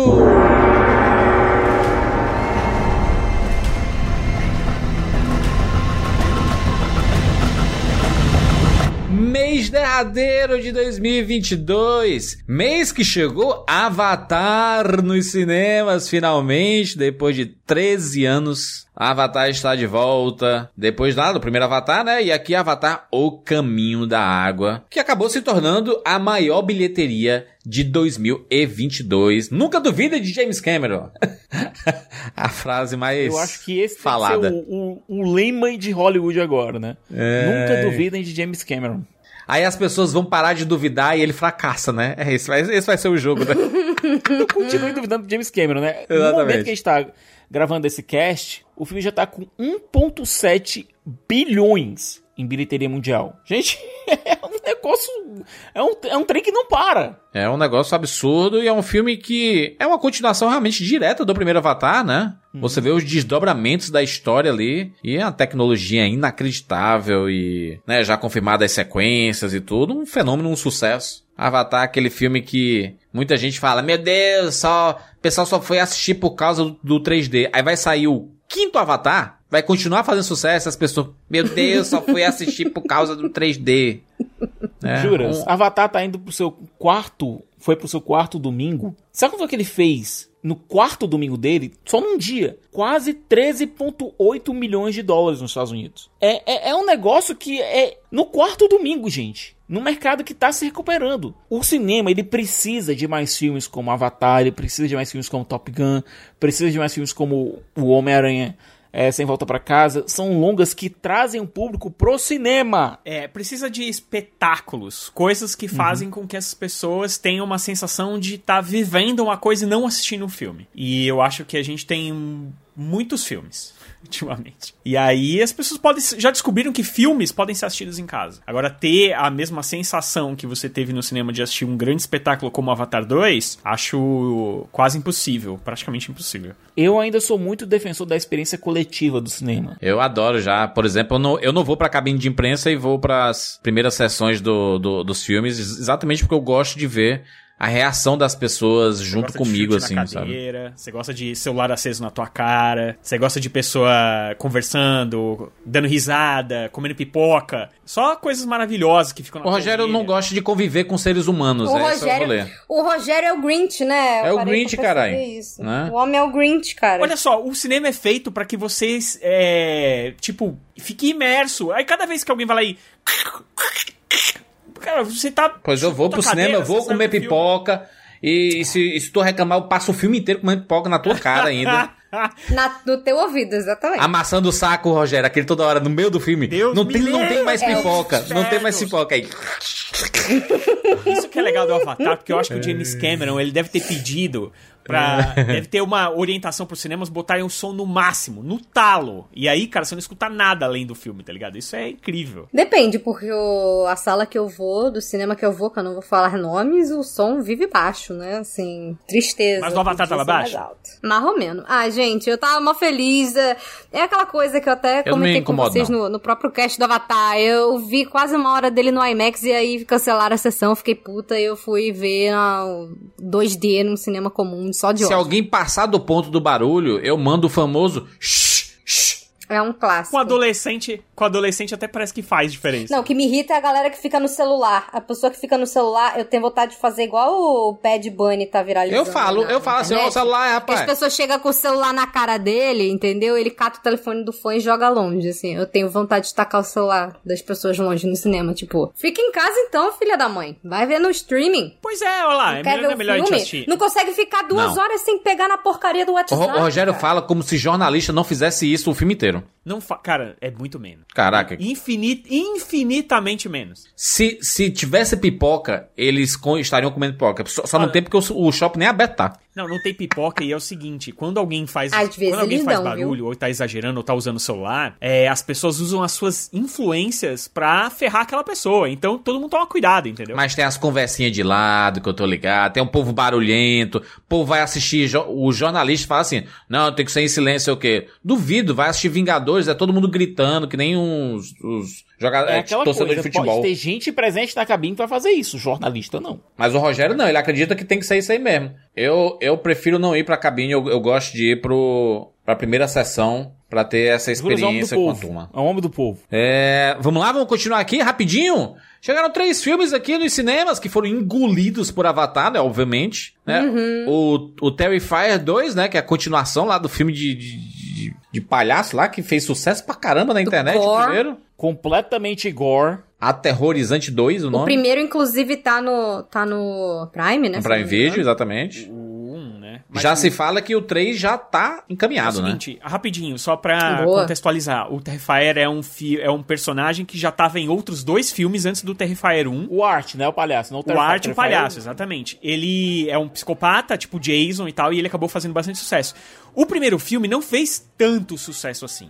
O que é, inclusive ele está no YouTube pra assistir de graça, tá? Agora, as- a grande, o grande negócio do 2 é que começou aquele boca a boca da, de pessoas saírem. É, ah, olha, na minha sessão saiu gente, passou mal, desmaiou, e não sei o que. E isso começou um, um grande boca a boca mundial, caiu TikTok, redes sociais. E aí a galera começou a querer ir assistir. Assistiu o primeiro, viu que era realmente um filme muito, muito, muito gore. E aí foram assistir o 2 no, no cinema. E acabou sendo um grande sucesso. Tá aí, Terrifier. Chegou Noite Infeliz, filme de Papai Noel. Cara, filmaço. Do David Filmaço, gente. Pelo amor de Deus. É, virou um daqueles filmes que eu vou ver todo Natal. Eu já tô assim, gente, se quiserem fazer uma trilogia, mandar um por ano pra mim, pode mandar. Pode mandar. Se vocês viram aí o- a última temporada de Stranger Things, gostaram do David Harbour lá na Rússia, loucaço, é a mesma energia que isso, só que aquele é o Papai Noel. Tem, tem ele, tem o John Leguizamo de vilão. Gente, é incrível, é hilário, é... A cada quatro palavras, três são ou uma piada autodepreciativa ou um palavrão. Assim, é muito engraçado. Não tinha um filme desses de. Papai Noel, acho que é o do Billy Bob Thornton, né? Aquele Papai Noel às avessas. Não, esse aqui, ele é sensacional, porque o Papai Noel, ele já tá de saco cheio, ele fica falando, cara, maldito capitalismo, esses jovens que só pedem videogame, e aí ele acaba, tipo assim, você tem uma mansão gigantesca de uma família muito rica, e aí quando ele tá lá deixando um presente, começa um golpe. E, e começa ali, tipo, vira o, o Papai Noel John Wick. Só que ele não é o John Wick. Mas ele vai na. Ele, ele começa a bater nos caras na força do ódio. Gente, é um filme hilário. É hilário. Eu juro. Eu já tô, assim, aguardando ele sair fora do cinema, que eu já quero assistir de novo. Eu recomendo ele pra todo mundo. Assista esse filme, porque ele é muito bom.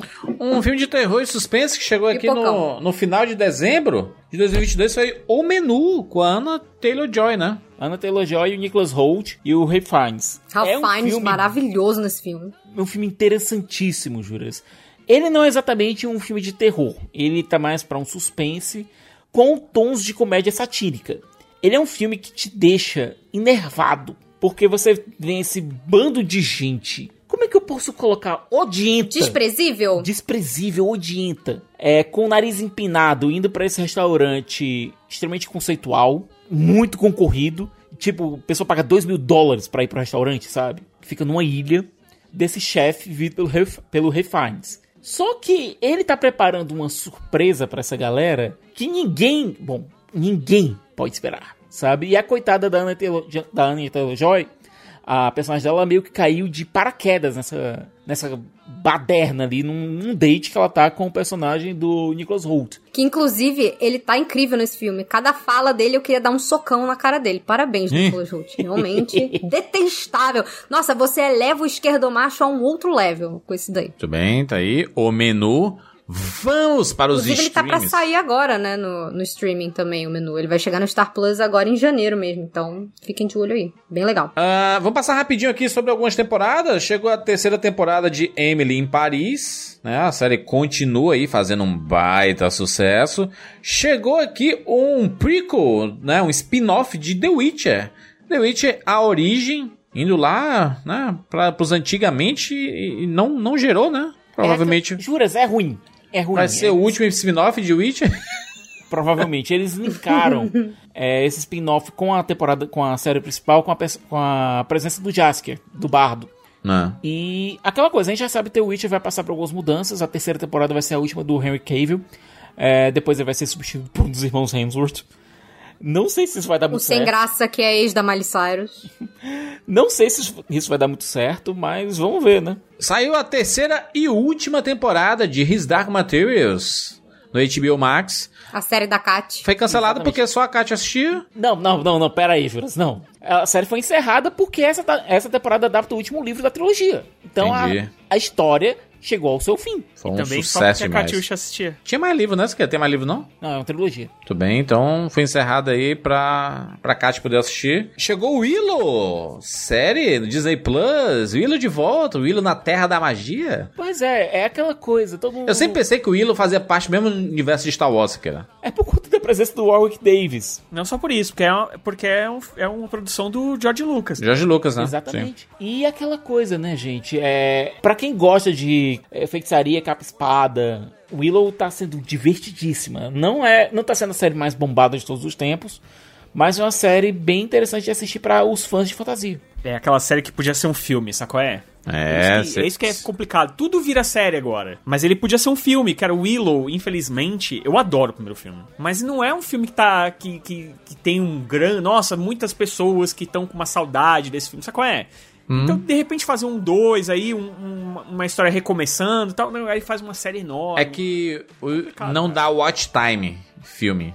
É a série que dá. É, Jack Ryan ganhou sua terceira temporada no Prime Video, nosso Dean de The Office aí. John Krasinski já se tornou o ator por a viver por mais tempo o Jack Ryan de todos os, os outros. Sabe, ganhando de todos os outros de uma, É.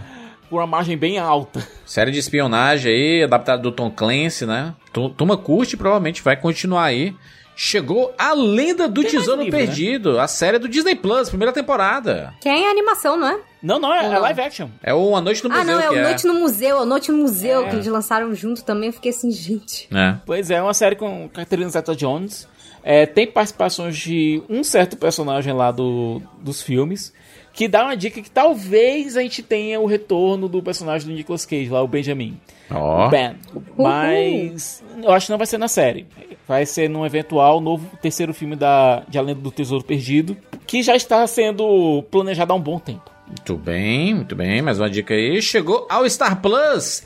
Veja como eles correm. Filme com a Shosha Run aí. Adrian Brody. Divertidinho, divertidinho. O inspetor, né? de Investigação e tudo mais. Mais um filme de investigação de um misterioso homicídio. Onde nós vimos isso? Glass Onion, um mistério Knives Out. Que título é esse, gente? Pelo amor de Deus. Olha, o título é ruim, certo? Mas. É tão É um ruim quanto o primeiro, Entre Facas e Segredos? Pois é, né, Juras? Já é um título complicado entre facas e segredos. né? Eles, eles tentaram manter o facas do Knives Out, porque é um, um trocadilho, né? Ah. Mas não conseguiram. É, esse virou um Mystery Knives Out, eles resolveram trazer o título original de volta aqui. Virou um, virou um samba maluco aí, mas. Mas é, pro, questão mas é pro pessoal pe- saber que faz parte do. Tipo assim, é, é, um, é um segundo filme do detetive, né, no caso. É, do Benoit Blanc. É, do É, Benoit já se tornou o quinto, o quinto filme mais assistido na história da Netflix. Sucesso. Os Originals. É um sucesso. Tem um ótimo elenco, né? Ótimo elenco. Ótimas performances inegável. também. Pra mim, é mais divertido que o primeiro, mas é menos elegante que o primeiro. Uhum. Espero um equilíbrio maior no terceiro filme, mas o que a gente já tem nesse segundo, divertidíssimo. Com certeza eu veria um desses a cada dois anos fácil. Daniel Craig se divertindo horrores, gente. Horrores. Eu acho que o mais legal é que, tipo assim, ele é um filme de duas horas e meia. Então, assim, quando você vai ver um filme desse tamanho, você já fica meio, ah, tá, duas horas e meia. Eu nem senti passar que filme. Eu, eu gostei bastante do Entre Facas e Segredos. Se for do mesmo nível. Eu Eu adoro. gosto muito do. Todo mundo sabe aqui que eu sou o maior fã do Ryan Johnson, talvez. Defendo com unhas e dentes o homem, mas eu não gosto desse filme aqui porque eu acho que o primeiro filme, o Knives Out, ele era um filme muito solto, muito descolado, muito sem prepotência, sabe qual é? E aí aqui eu acho que já rola uma, uma aí já rola uma prepotência, uma ideia de que tipo sou mais inteligente do que sabe, outras pessoas, sabe qual é? Assim, o, o próprio desenvolvimento da narrativa, do jeito que acontece, é, não sei se também é, é a forma mais interessante. Não sei, cara. Assim, eu, eu acho. Mas posso falar? Diga. Eu achei que o Daniel Craig, ele tá se divertindo muito mais nesse segundo filme. Ele tá solto ali de Ben Blanc. Ele tá muito legal nesse filme. Ele tá muito engraçado. Chegou a Netflix, documentário Harry e Meghan. Foi um sucesso também, hein? Sobre a família real, né? Bicho, cada declaração nova que o Harry faz tira um pouco mais de, de ponto de simpatia que eu poderia ter por ele, por, por conta da relação com a família, e, e acrescenta um de antipatia. É, ele, o Harry tá. Ele vai lançar um livro agora, né? Com essas fofocas é, de bastidores lá da, da monarquia inglesa. E ele é, tem dado muitas entrevistas agora. Porque o filme, o livro vai sair, acho que em breve, assim, muito em breve, tipo, se não me engano, na semana de publi- publicação desse podcast. E ele é, tem dado umas entrevistas que são realmente muito complicadas. Muito complicadas. Ele tá falando muitas coisas, e aí o, o- o Palácio de Buckingham lá não, não responde, porque eles nunca respondem nada. E eu não sei, cara. Eu, não sei qual desses caras, não, sinceramente. Muito bem, chegou aqui na Netflix O Amante de Lady Chatterley. Desejo que o Jurandir tanto gosta. Né? Aquela putaria clássica da... Filme de desejo de época. É, esse daí, ele, ele tem umas cenas realmente Picantes. fortes. Bem picantes. Pecaminosas. Bem picantes. Infeliz no casamento, aristocrata Lady Chatterley se envolve em um romance ardente com um funcionário do marido. Eita, bicho.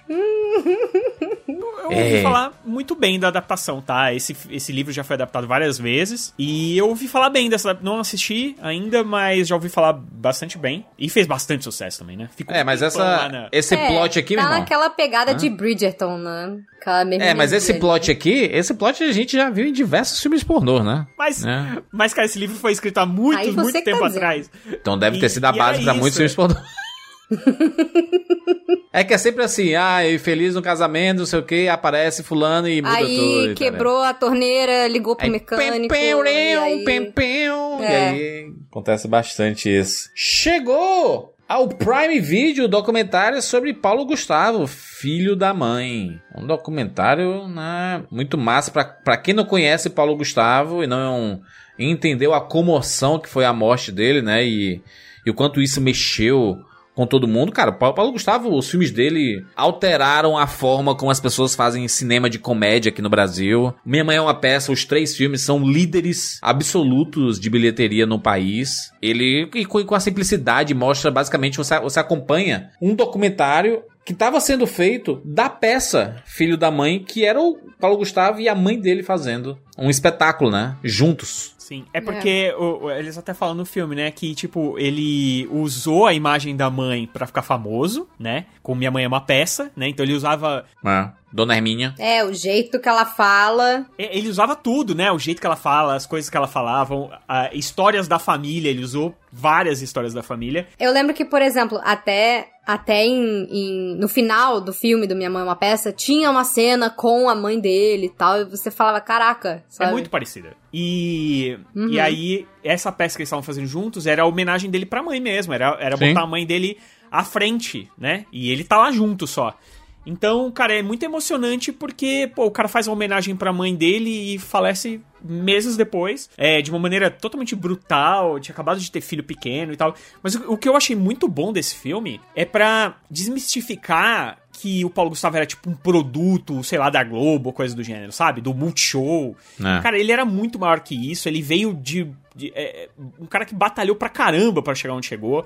É, foi desacreditado várias vezes, mas sempre correu atrás dos seus sonhos, sabe? Infelizmente só conseguiu realizar ele já até próximo, né, da, da, da, da morte dele, assim, teve uma vida, uma carreira meteórica mesmo, assim, uma vida meteórica, mas eu acho que o legado dele pro cinema é- é- brasileiro é eterno, assim, é eterno, tipo, é, o cara tem simplesmente a maior bilheteria de filme nacional de todos os tempos, assim, disparado, no- É. é, sabe? Então, é realmente um fenômeno, cara, e esse filme é muito emocionante, o final dele é, é difícil, cara. Dá dor de cabeça, tá? É de destruir. Mas tá aí no Prime Video, um dos grandes sucessos do Prime Video. Aliás, o conteúdo mais assistido do Prime Video em 2022. Se eu não me engano, é o, é é o conteúdo mais assistido da história do Prime Video Brasil, tá? É, ele tá em primeiro desde quando ele estreou, tá? No top Ah. 10 do, do Prime Video. Chegou aqui na Netflix o Troll da Montanha.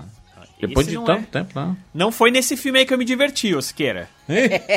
Esse filme aí, todo mundo sabe que eu adoro filme de monstro. Sabe, já tinha ouvido falar que esse filme não era bom, mas eu falei, eu tenho que encarar, porque o trailer era, parecia interessante e é um filme de monstro. Mas é muito difícil, cara. Que filme ruim. Ih. Ruim. Horrível. Não assistam, por favor. Muito bem, chegou aqui a animação Sonic Prime. Olha o Sonic fazendo sucesso aí, hein? A SEGA voltou, Jurandir Filho? A SEGA a voltou? SEGA, como diria o Bruno Carvalho lá no, lá no 99 Vidas, sempre, sempre estará no coração dos verdadeiros gamers. A série do Sonic sempre é sucesso, a galera ama o Sonic. E pelo menos em conteúdos assim, em anime, em desenhos e filmes, até então, o Sonic é muito mais popular do que seu rival ali nos videogames, o Mario, né? Chegou na Netflix um anime. Na verdade, é um anime, é um. Eles chamam no- na Coreia do Sul de Aine, né? Aine? Aine? Acho que é isso. né? Aine. É o, a animação feita na Coreia do Sul, o Luxin. Essa série é um dorama animado. É basicamente isso, né? Um dorama animado. Tá passando na escola, falando sobre bullying, sobre imagem, sobre o culto à beleza. É, eu acho que vale muito a pena você assistir aí. Toca em alguns temas que são bem ruins, assim. O bullying, ele é agressivaço, sabe? É bastante violento.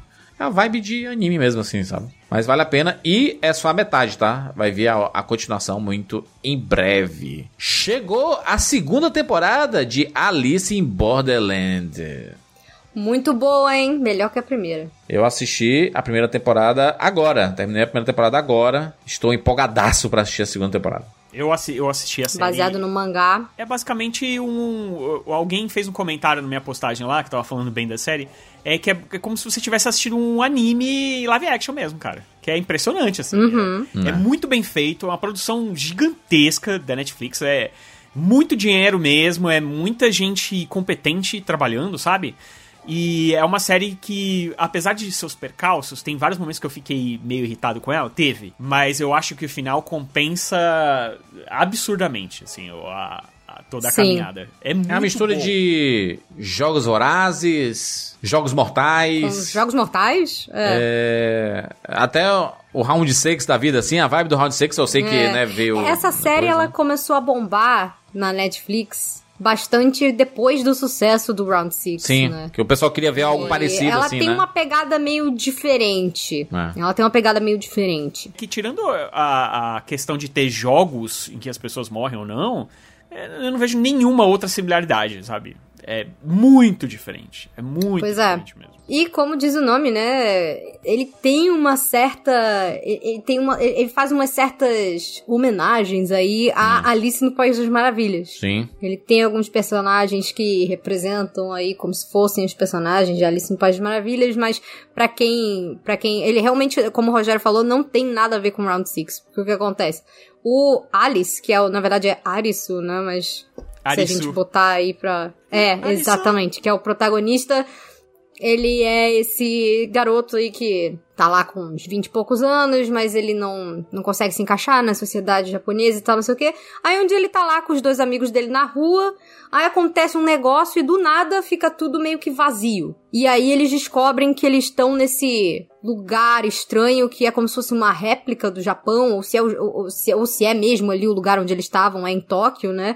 Mas que eles têm que ficar participando desses jogos mortais pra conseguir ficar vivos. E É. aí você fica meio que nessa de o que que tá acontecendo. E aí cada jogo que alguém zera, ele é equivalente a uma carta do baralho. Então a ideia é que eles completem o baralho pra poder tentar voltar pra casa.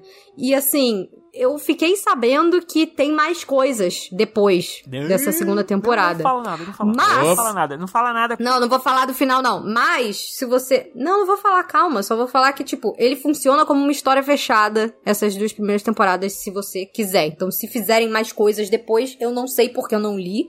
Eu fiz questão de. Porque eu adorei a história, eu fiz questão de não ir, ir não, não sabendo nada.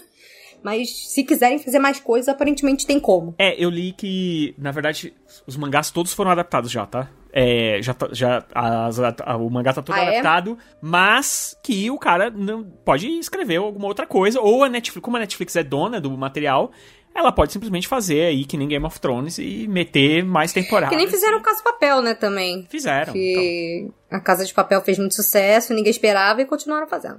Chegou aqui na Netflix a série O Cangaceiro do Futuro. Obra aqui feita por Raul de Gomes, lá de Bem-vindo aqui Sharamubim, de Cine Gente, o Raul de Hollywood. Gomes tá fazendo tudo, né? O ano dele, né? Foi o ano dele, basicamente. Fez Globoplay, fez cinema e fez aqui a série na Netflix. É, Cangaceiro do Futuro mostra a história de Virgulino, um nordestino lá que mora em São Paulo e tá, né? Ele tem que fazer suas danças lá porque ele se, se veste de lampião. Tem um determinado momento que tem um cara que faz bullying com ele lá no, no rolê e quer cobrar dinheiro pra ele estar num, em um de- determinado momento ali, numa determinada área ali é, numa praça de São Paulo. Eles acabam brigando e o cara dá um soco tão forte nele que ele voa. E ele vai bater na época de Lampião. Ele, ele cai exatamente na época de Lampião e ele é igual ao Lampião. E as pessoas pensam que ele é o Lampião. Gente, que maravilha. A história é basicamente sobre isso. E aí a gente vê, eu acho que vai ter continuação. Legal a O- premissa. O final dele acaba meio aberto assim. Você assistiu tudo já, Júlio? Assisti tudo. Achei bem, bem, Ah, bem divertido. Assim, tem, tem umas coisas que são bem tradicionais do, de- de- desse humor, assim, mais regional. Mas, é, cara, é uma série bem legal. Uma série bem legal pra assistir, assim. É, pra passar o tempo, assim. Muito bom. Ah, outra série nacional que chegou na Netflix foi Olhar Indiscreto. Essa aqui, mais já, né? Pro lado mais pecaminoso, eu diria Desejo.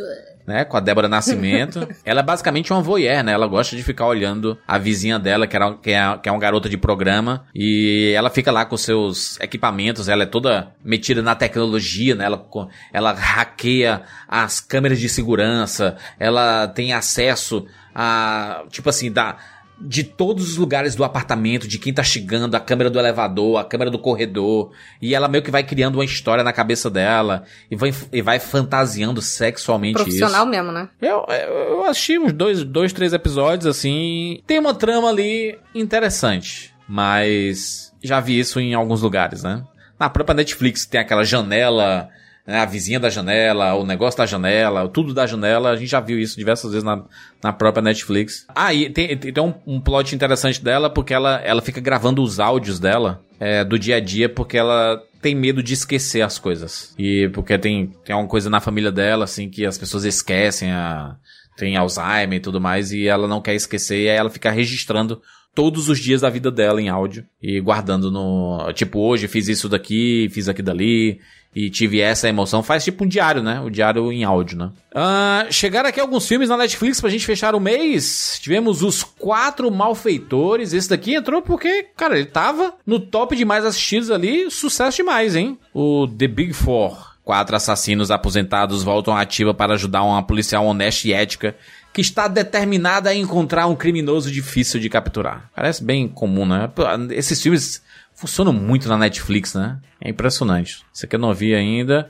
Chegou o Recruta, a série lá do bonitinho da Barraca do Beijo lá, o... Como é o nome do menino? Nocentinho. O, Ah, o o Nocentino, Nocentino. né? A série. Está lá, provavelmente vai ter segunda temporada. Chegou o musical da Matilda. Esse aqui só se fala de outra coisa, né? Assistir, tem referência a Doctor Who, já gostei.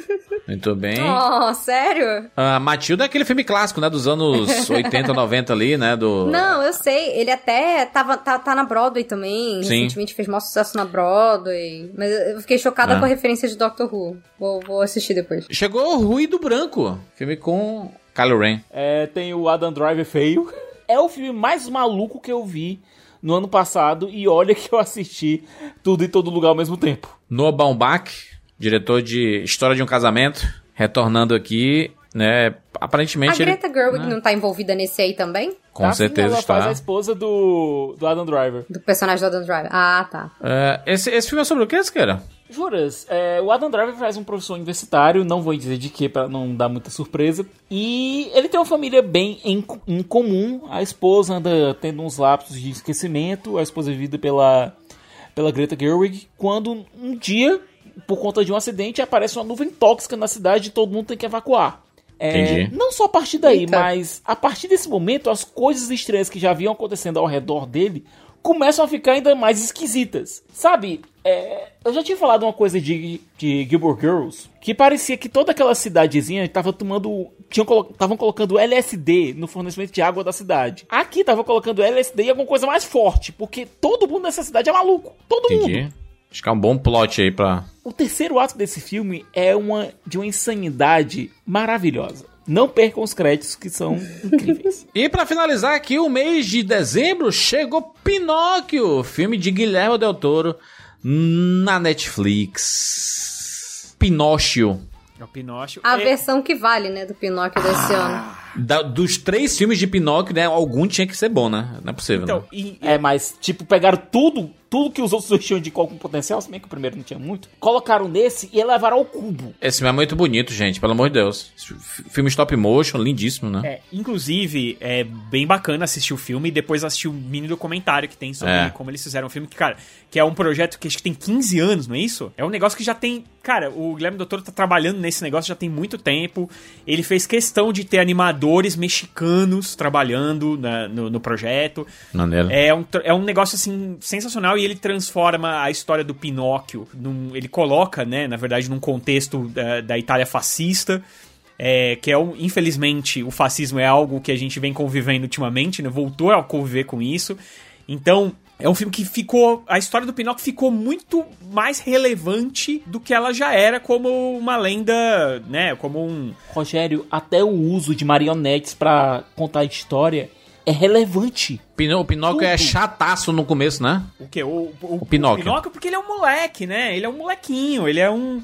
é, Ele é meio. Eu não sei, ele, ele parece meio psicopata, né? Ele vai quebrando a casa inteira. É. Foi uma. Uma personalidade muito legal que deram pra ele, de diferente do que a gente tava acostumado É. a ver aí na cultura pop, que era aquela coisa da Disney, do menino, que do, do, do boneco que queria ser um menino de verdade. E esse Pinóquio aqui parece que, sei lá, se você lembra do filme da Disney que fala, ah, você tem que falar a verdade, você tem que isso, você tem que aquilo. Aqui, quanto mais rebelde o Pinóquio é, mais um menino de verdade ele realmente se torna. Sim. O Del Toro subverte a mensagem, né? Eu achei sensacional e lindíssimo. E no começo é Ele tristaço, né? Ele fala de vida e morte, é um baita drama, assim. O começo é. Ele, ele- lembra um pouco até o Up ali da, da Disney, né? Do- da Pixar, né? De tão Pois triste a que era no começo. do Gepeto e do Carlo é maravilhosa. E você fazer do Gepeto, você O próprio desenvolvimento do. Gepeto também. É você colocar falhas gritantes no Gepeto. Aliás, eu acho que as falhas é que fazem esse filme. Aham. As falhas de todos os personagens, as falhas do próprio Pinóquio, as falhas no design do próprio Pinóquio. Porque pega, parece que ele É muito humano, meio né? que No meio do caminho, ele meio que largou de mão, sabe? Ele largou, mas foi isso, né? Ele tava bêbado. E ele fala no. no o doutor fala no documentário, né? Que a ideia ali do Pinóquio é, era ser um personagem pela metade. Tipo, ele não terminou, ele é, ele é mal feito, ele não é pintado, né? Porque. Esse Pinóquio ele não tem nem roupa. É, ele não é pintado. É muito legal. Cara, esse. não, e eu filme amo é- o conceito do grilo falante nessa versão também. Nossa, o grilo fala. Porque ele não é só a consciência, ele é realmente o coração do Pinóquio. Cara, é muito lindo. Esse filme ele é uma das melhores coisas do ano inteiro, E cara. Depois você trocar toda a questão daquela ilha dos desejos pra se tornar um, um campo de treinamento de, de jovens fascistas é uma coisa muito, Muito interessante. E olha, ele é parte de uma trilogia, ele é o fechamento de uma trilogia.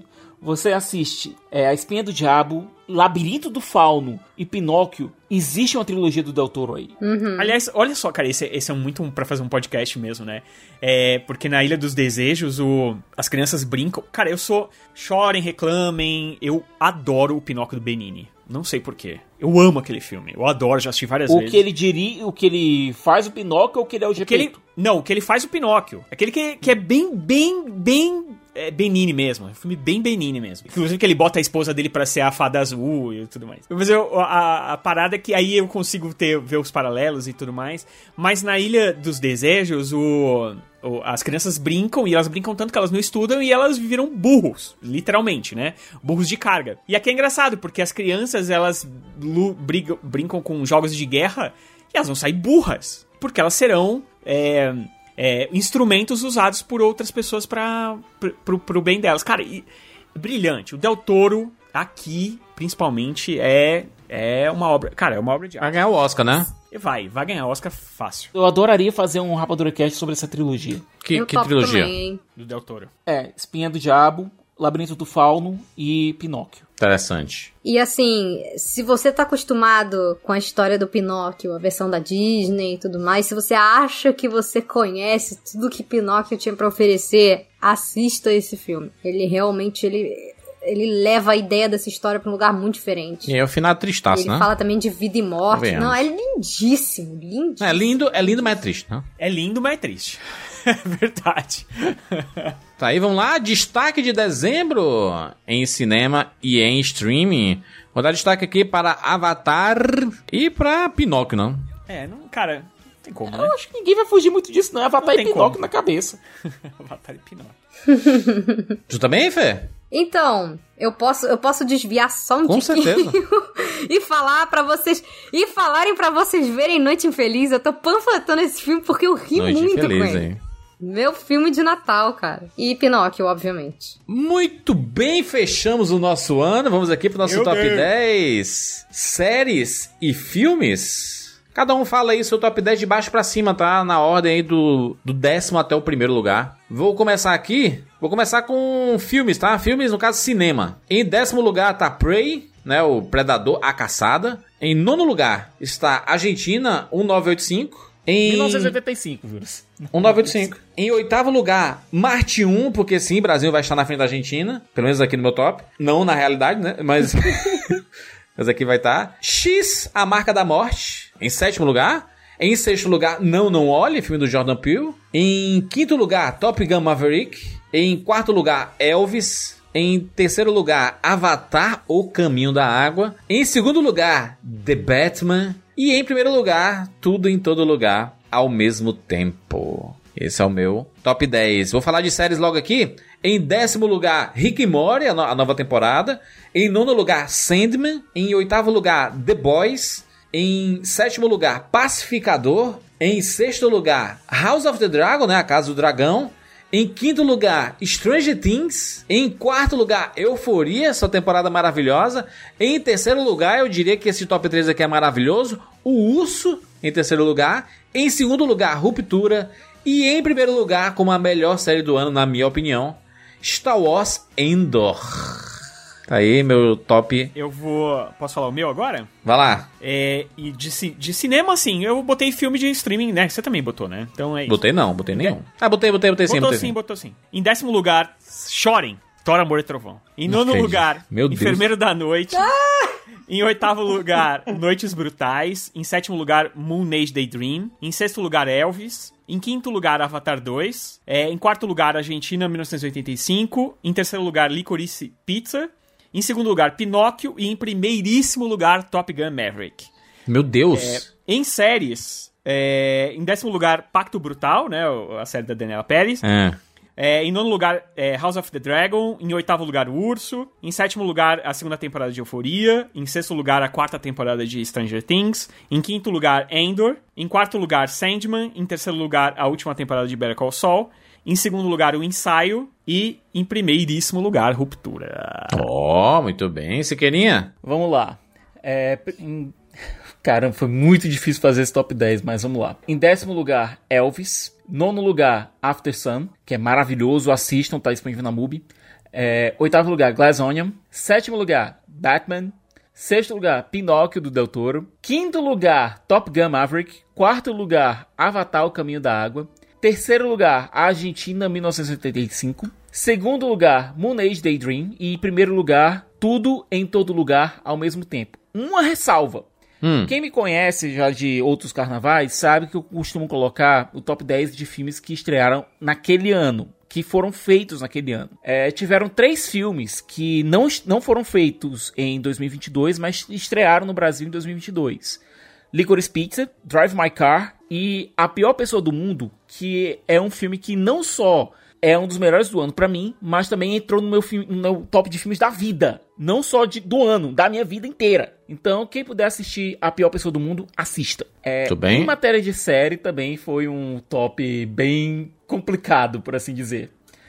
É, teve muita coisa boa que entrou e, e isso deixou- me deixou completamente maluco. Mas vamos lá. Décimo lugar, Mythic Quest. Nono lugar, Euforia. Oitavo lugar, Rick and Morty. É, sétimo lugar, Stranger Things, quarta temporada. Sexto lugar, House of the Dragon, primeira temporada. Quinto lugar, O Urso. Quarto lugar, e aqui o pessoal vai começar a me esculhambar porque vai entrar coisas que são do meu gosto mais. Enfim. É, quarto lugar, Star Trek. Star Trek, sim. Star Trek Lower Decks. Terceiro lugar, Ruptura. Segundo lugar, Star Trek Strange New Worlds. E em primeiro lugar, Endor. Tudo bem. Caraca, que surpresa aí. Ai, vamos lá, Fê. Vamos lá, filmes. Em décimo lugar, também tô. Também vou causar polêmica que nem o, que nem o Rogério, mas eu vou de Doutor Estranho no Multiverso da Loucura. Eu Oh. amo Sam Raimi, tá? Adorei o visual desse filme, adorei. Quando ah, eles botam. deixam a Marvel explorar outros gêneros, eu fico muito empolgada, assim. O Doutor Estranho foi realmente uma das coisas mais legais que eu vi o ano. Em nono lugar, Noite Infeliz. Vejam Noite Feliz. Em oitavo, O Peso do Talento, que eu adoro uma galhofa, adoro Nicolas Cage. Em sétimo lugar, Elvis. Em sexto lugar, o maravilhoso Pinóquio do Guilherme Del Toro. Em quinto lugar, Red, Crescer é uma Fera da Pixar. Em quarto, Top Gun Maverick. Em terceiro, The Batman. Em segundo, Nope, Não Não Olhe. E em primeiro, Tudo em Todo Lugar ao mesmo tempo. Muito bom. E de séries, vamos lá. Em décimo lugar, a segunda temporada de The White Lotus. Em nono lugar, a terceira de The Boys. Em oitavo, a segunda temporada de Chucky. Em sétimo, a segunda temporada de Alice in Borderland. Em sexto lugar, The, é, Sandman. The Sandman, né? Em quinto lugar, a série animada da Harley Quinn. Em quarto, a segunda temporada de Euforia. Em terceiro, Pacificador. Em segundo, House of the Dragon. E em primeiro, Ruptura, que foi, nossa, acho que a melhor coisa, ponto, que eu vi esse ano. Né? Ano passado, no caso. Ô, ô Siqueira, tu, colo- tu colocou no teu top After Sun? A gente acabou não After comentando dele, né? É, ele saiu no MUBI ali e... Verdade! Pois é, ele Gostou? saiu no MUBI já no começo desse ano, mas saiu nos cinemas no final de no final de dezembro. Pois é, Ah. cara, After Sun é um dos filmes mais sensíveis que eu vi na minha vida. É, ele fala sobre a relação de um pai e uma filha, mas é como se a filha estivesse vendo aquela, aquela fita de vídeo que você faz das férias que você passa com, Sim. com a sua família, sabe? Ela é filha de pais separados, ela só passa esse período de férias com o pai. Ela tá meio que relembrando todos os sacrifícios, toda a dor que o pai sentia pra tentar dar algum momento de conforto. É um, um pai muito jovem. A menina já tinha, já tava na pré-adolescência tinha seus 13 anos. E o pai já tava nos 30. Tinha seus 11, 12, 13 anos e o pai já tava nos 30. E ela tá lidando com o florescer da sexualidade dela, com os primeiros beijos, primeiros as primeiras vontades, sabe? Enquanto isso o pai ele tá tendo que lidar com todo toda aquela carga de vida não vivida, sabe? De juventude não, juventude não aproveitada, de, de empreendimentos não, toma, não feitos, de coisas que ele não pôde fazer. É um filme muito bonito, sabe? E é, e é todo. É, você vê, tem algumas coisas que são muito é, subjetivas no filme. Ele não é todo de uma forma objetiva. Porque tem algumas coisas que são claramente a filha mais velha tentando colocar ali, imaginar o que, é que o pai passou, sabe? Tentando preencher os buracos daquela, da, daquela fita de vídeo. É porque, na verdade, é porque, na verdade, são as memórias dela, né? Então, Isso. inclusive, falam que até tem. Eu não assisti ainda, tá? Mas falam que tem até erros de continuidade é, propositais que são, tipo, são as memórias. Às vezes você lembra de uma coisa de um jeito, mas na Maneiro. verdade ela é de outro, e saco é? Então, é, é, Uhum. acho que é o que me chama mais atenção, assim, é ser, na verdade, memórias de uma pessoa sobre, outro, sobre um tempo. E é isso, sabe? É... E sobre uma relação, sabe? E a gente nota porque ela tá tentando rele- relembrar isso. No, o filme ele mostra porque ela tá tentando relembrar isso, qual o motivo dela tá puxando essas memórias depois de tanto tempo. É o primeiro filme da diretora, a Char- a Charlotte Wells, e você não consegue ver como, como diabos essa mulher faz esse filme como o primeiro longa dela. Sabe? É surreal. O talento, a sensibilidade, a vontade de expor sentimentos daquela forma, de uma forma tão crua. O Paul Mescal, que é o, o ator que faz o pai, ele agora, ele estourou por conta desse filme. O, a gente tá tendo o Ridley Scott chamando ele pra fazer Gladiador 2 por conta da interpretação dele nesse filme. E ele merece toda, toda essa atenção. Ele apareceu primeiro naquela série Normal People, né? Que é uma série muito boa também. E agora está bem em evidência. Muito boa a dica aí. Gente, meu Deus do céu! Finalizamos o nosso primeiro Rapadura Cash de É um recorde? 2023. É um Esse é um recorde, recorde, é- com é um certeza. recorde absoluto. Né, de tamanho aí. Caraca. Você, cara, você ouviu até agora? Se você ouviu até agora, você vai mandar uma mensagem lá no Twitter, no arroba rapadura, e dizer assim, eu venci, arroba rapadura. É, e a gente vai Uma entender. hashtag, né? Uma hashtag Eu venci o Rapadura Cast. Resumão Esse, 2022. é, esse é o maior, é a maior hashtag do mundo, né? Eu venci o Aí já Rapadura não tá Cast. muito grande essa. É, pra combinar com o maior podcast do Rapadura. Eu acho que tem que combinar, cara. Tem que combinar. Só manda aí, eu venci, que a gente vai saber o que, é- do que é que você tá falando, porque, pelo amor de Deus, finalizando, é muita, cara, muita coisa. É um podcast pra você ouvir, talvez algumas vezes, né, Pra pegar as dicas, os nomes. Cara, a gente fala praticamente tudo que a gente falou aqui, a gente disse um streaming, onde é que você pode assistir. Então, né, tá, tá tudo dito. Vai atrás, porque tem, tem uma coleção aqui de filmes e séries e conteúdos bacanas do ano inteiro pra você ver a quantidade de coisa que saem todos os anos e nesse último ano de 2022 saíram muitas coisas. É até uma pauta pro futuro, assim, se existe um excesso de coisas. E pelo que a gente viu aqui, existe sim um excesso que é difícil acompanhar tudo isso, né? Juras, a gente nunca teve tanto conteúdo. É. É, antigamente a gente falava sobre filmes, pensava uma ou duas séries. Hoje em dia, gente, tem, tem séries se multiplicando, pelo amor de Deus. O- uma série só que era The Walking Dead virou três. É, Não, e a tem um monte- gente. E tem um monte de coisa que a gente não conseguiu falar aqui também. tá? Sim, porque esses são alguns destaques, né? No fim das contas, já não por é, incrível é que tudo. pareça, por incrível Ah. que pareça, esses são alguns destaques. Mas é isso daí. Começamos 2023. Pontapé para muitas edições, muitas pautas bacanas. É, que seja um ano muito bom pra gente. Muitos filmes, muitas séries, muitos conteúdos, muito streaming, muito cinema. A gente vai comentar bastante aqui, tem diversos filmes no cronograma aí pra chegarem, né? A gente deve fazer muito em breve um, uma- um listão com o que vem por aí. Mas é pra você ter um gostinho, né? Com certeza a gente conseguiu passar 2022 do cinema e streaming aqui nesse podcast. Tem muita coisa pra você ouvir, assistir, ouvir aqui né, nesse podcast e assistir mais de uma vez. Inclusive pode escutar os outros resumões, né, dos anos anteriores, que a gente faz um apanhado não tão completo quanto esse, né? Porque naquela época a gente falava mais de cinema especificamente e ainda, né, ainda era grande. Imagina se tivesse streaming, mas agora essa é a tendência, né? Falar de streaming e falar de cinema. Fechamos, que seja um ano maravilhoso para todos nós e a gente se encontra na próxima semana. Tchau.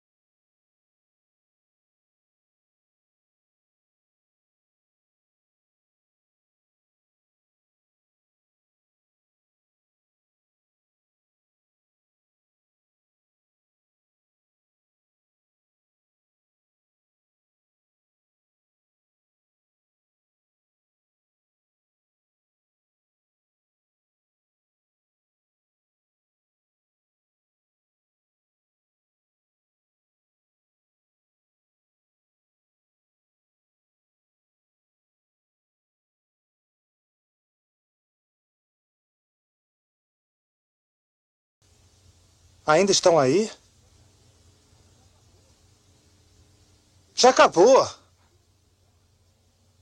Desliga a televisão.